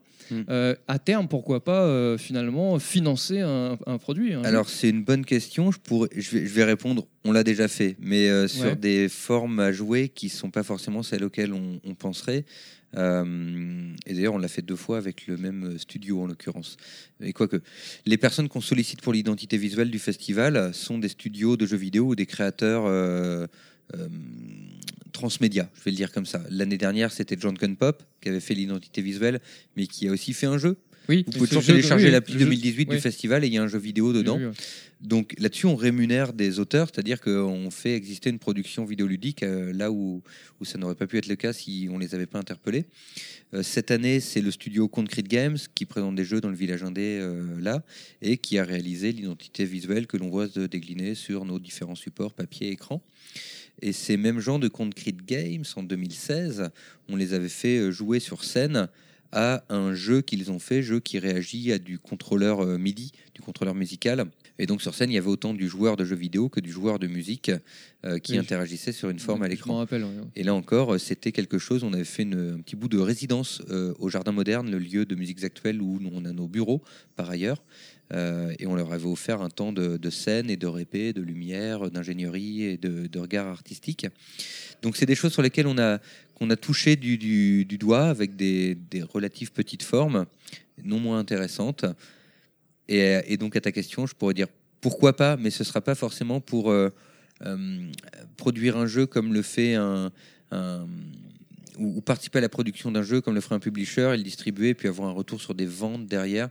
C'est pas forcément l'idée, ce serait plutôt dans le- dans l'idée de favoriser la une création promotion, artistique. promouvoir euh, voilà, un euh, produit dans lequel vous croyez, euh, Ouais. et faire, voilà, aider des, des- des jeunes qui Ouais. lancent un- quelque chose dans lequel vous Ouais. croyez et qui est vraiment bon. Ok, Ouais. Ouais, c'est Non, bon esprit. com- complètement. On va dire que peut-être dans les projets à plus court terme de l'association à l'année, on, on a sans doute loupé le coche à un moment, mais on va probablement se mettre de manière un peu plus active au stream.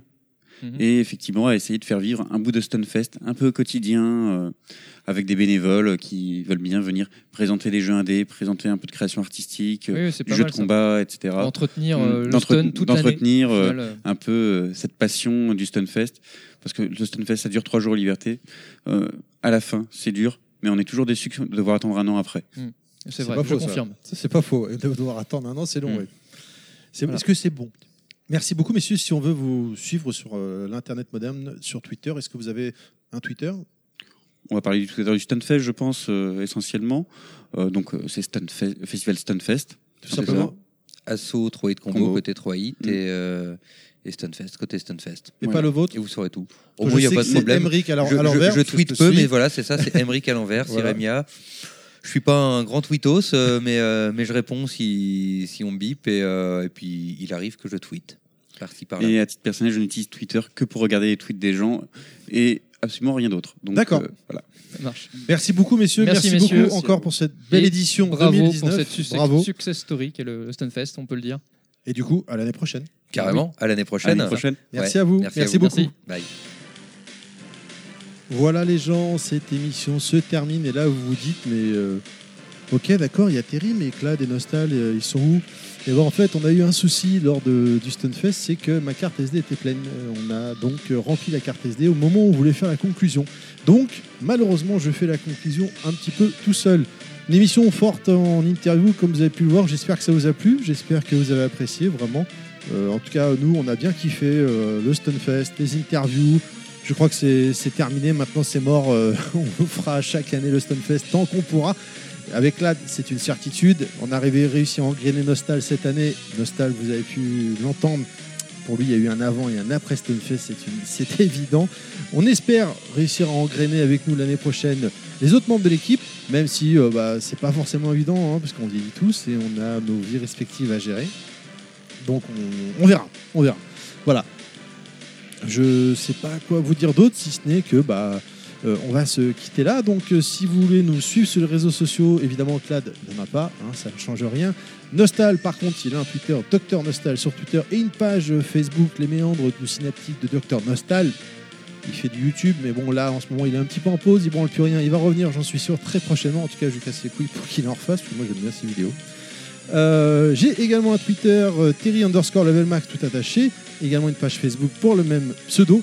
Euh, N'hésitez pas à suivre le Twitter de l'émission, underscore level max tout attaché. Je vous remercie de nous avoir écoutés, merci à ceux qui ne nous ont pas écoutés également. J'espère que vous avez passé un agréable moment avec nous.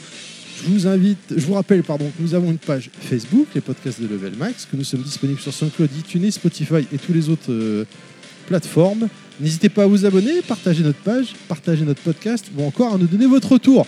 Je vous dis pas au mois prochain, mais plutôt à dans 15 jours les gens. Ciao ciao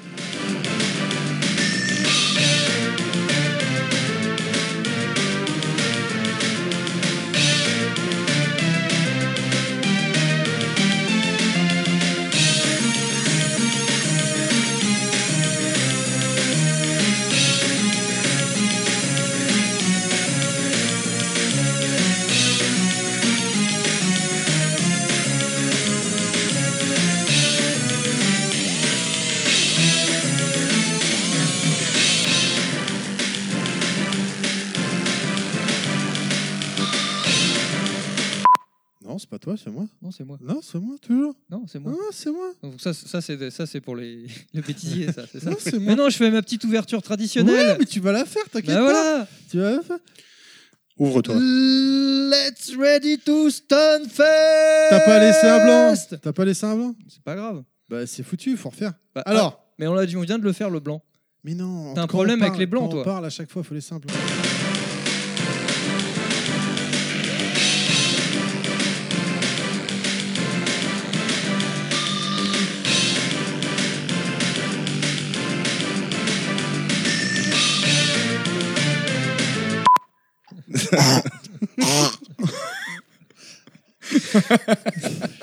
Ah, t'as voulu, hein Merde. Bon, bah. C'est pas mal. Mais réfléchissez avant d'inviter des gens dans votre studio. hein. Oh, tu sais, hein, pff, si tu savais quoi, avec tout ce qu'on a reçu, on n'est plus à ça près. Tout ce qu'on a- tout ce qu'on a reçu. Ah bah oui. Tous les gens qu'on a reçus. Ah bon, Et d'accord. oui, avec ton esprit mal placé. Ah bah oui, euh, avec tout ce qu'on a pris. Puis sans parler des, sans parler des membres de l'équipe. Euh, ok, est-ce qu'on on va démarrer Est-ce que c'est fini pour les bruits de bouche ou... Oui, on est bon. C'est bon, il est prêt. C'est soundcheck. Il s'est gargarisé, ça va. J'ai l'impression qu'il est en train de bouffer. hein. Bon, bref. Euh, allez Bonjour.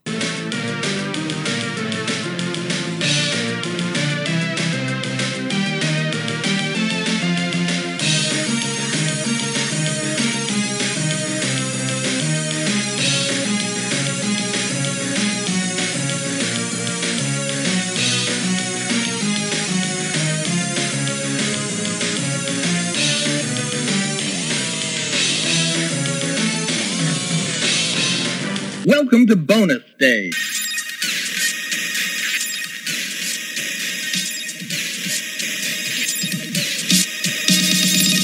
Et là, vous vous dites, bon, bah, du coup, euh, le bonus stage, ça va être quoi? Parce que finalement, bah, j'en ai déjà, on, on l'avait déjà fait euh, lors du dernier podcast. Et je ne vais pas reutiliser la même chose. Donc, oui, Effectivement, c'est une émission qui sera portée sur, euh, euh, qui sera un crossover pardon avec les, potes de B-Side Games. Grosse grosse émission. Allez, je peux déjà vous le dire, elle fait 5 heures. C'est pas notre record. Notre record, ça reste BNRGD, euh, l'histoire de Capcom qui faisait 5h30. Mais elle est franchement pas mal, 5 heures. 5 heures pendant lesquelles ça parle jeux vidéo, ça parle console, ça parle historique, ça parle ressenti de joueurs à, l'époque, euh, au moment de la sortie de cette console. Mais alors, quelle est cette console qu'on va parler? Qu'est-ce que je peux vous donner comme indice? Eh bien, euh, allez, juste comme ça. 150 millions d'exemplaires vendus. Juste ça. Ça- Normalement, là déjà, vous devez dire Ah oui, ah oui, d'accord, ils vont faire cette console-là. C'était la- leur deuxième qui était sortie à eux. Euh, et depuis, ils en ont fait euh, plein d'autres. Ils ont même tenté sur le portable, qui n'était pas trop mal non plus, mais face à Nintendo, c'était compliqué de, faire euh, un truc aussi fort. Voilà, bah, j'ai rien de plus à vous dire, hein, si ce n'est bah, dans 15 jours, les gens, et puis portez-vous bien, kiffez bien le jeu vidéo, n'hésitez pas à venir nous voir sur les réseaux sociaux, papoter avec nous, c'est toujours un petit plaisir. Et puis voilà, je, ouais, je, je sais pas qu'est-ce que c'est vrai que tout seul, ça fait bizarre de parler tout seul. Hein, je- c'est pas évident de faire un podcast solo finalement. Voilà. Hum, oui, des bisous, des bisous à vous. Et puis à dans 15 jours, tout simplement. Ciao, ciao. I know that you'll be back. Ce podcast a été produit par Terry. C'est mon papa. À bientôt les gens et bisous.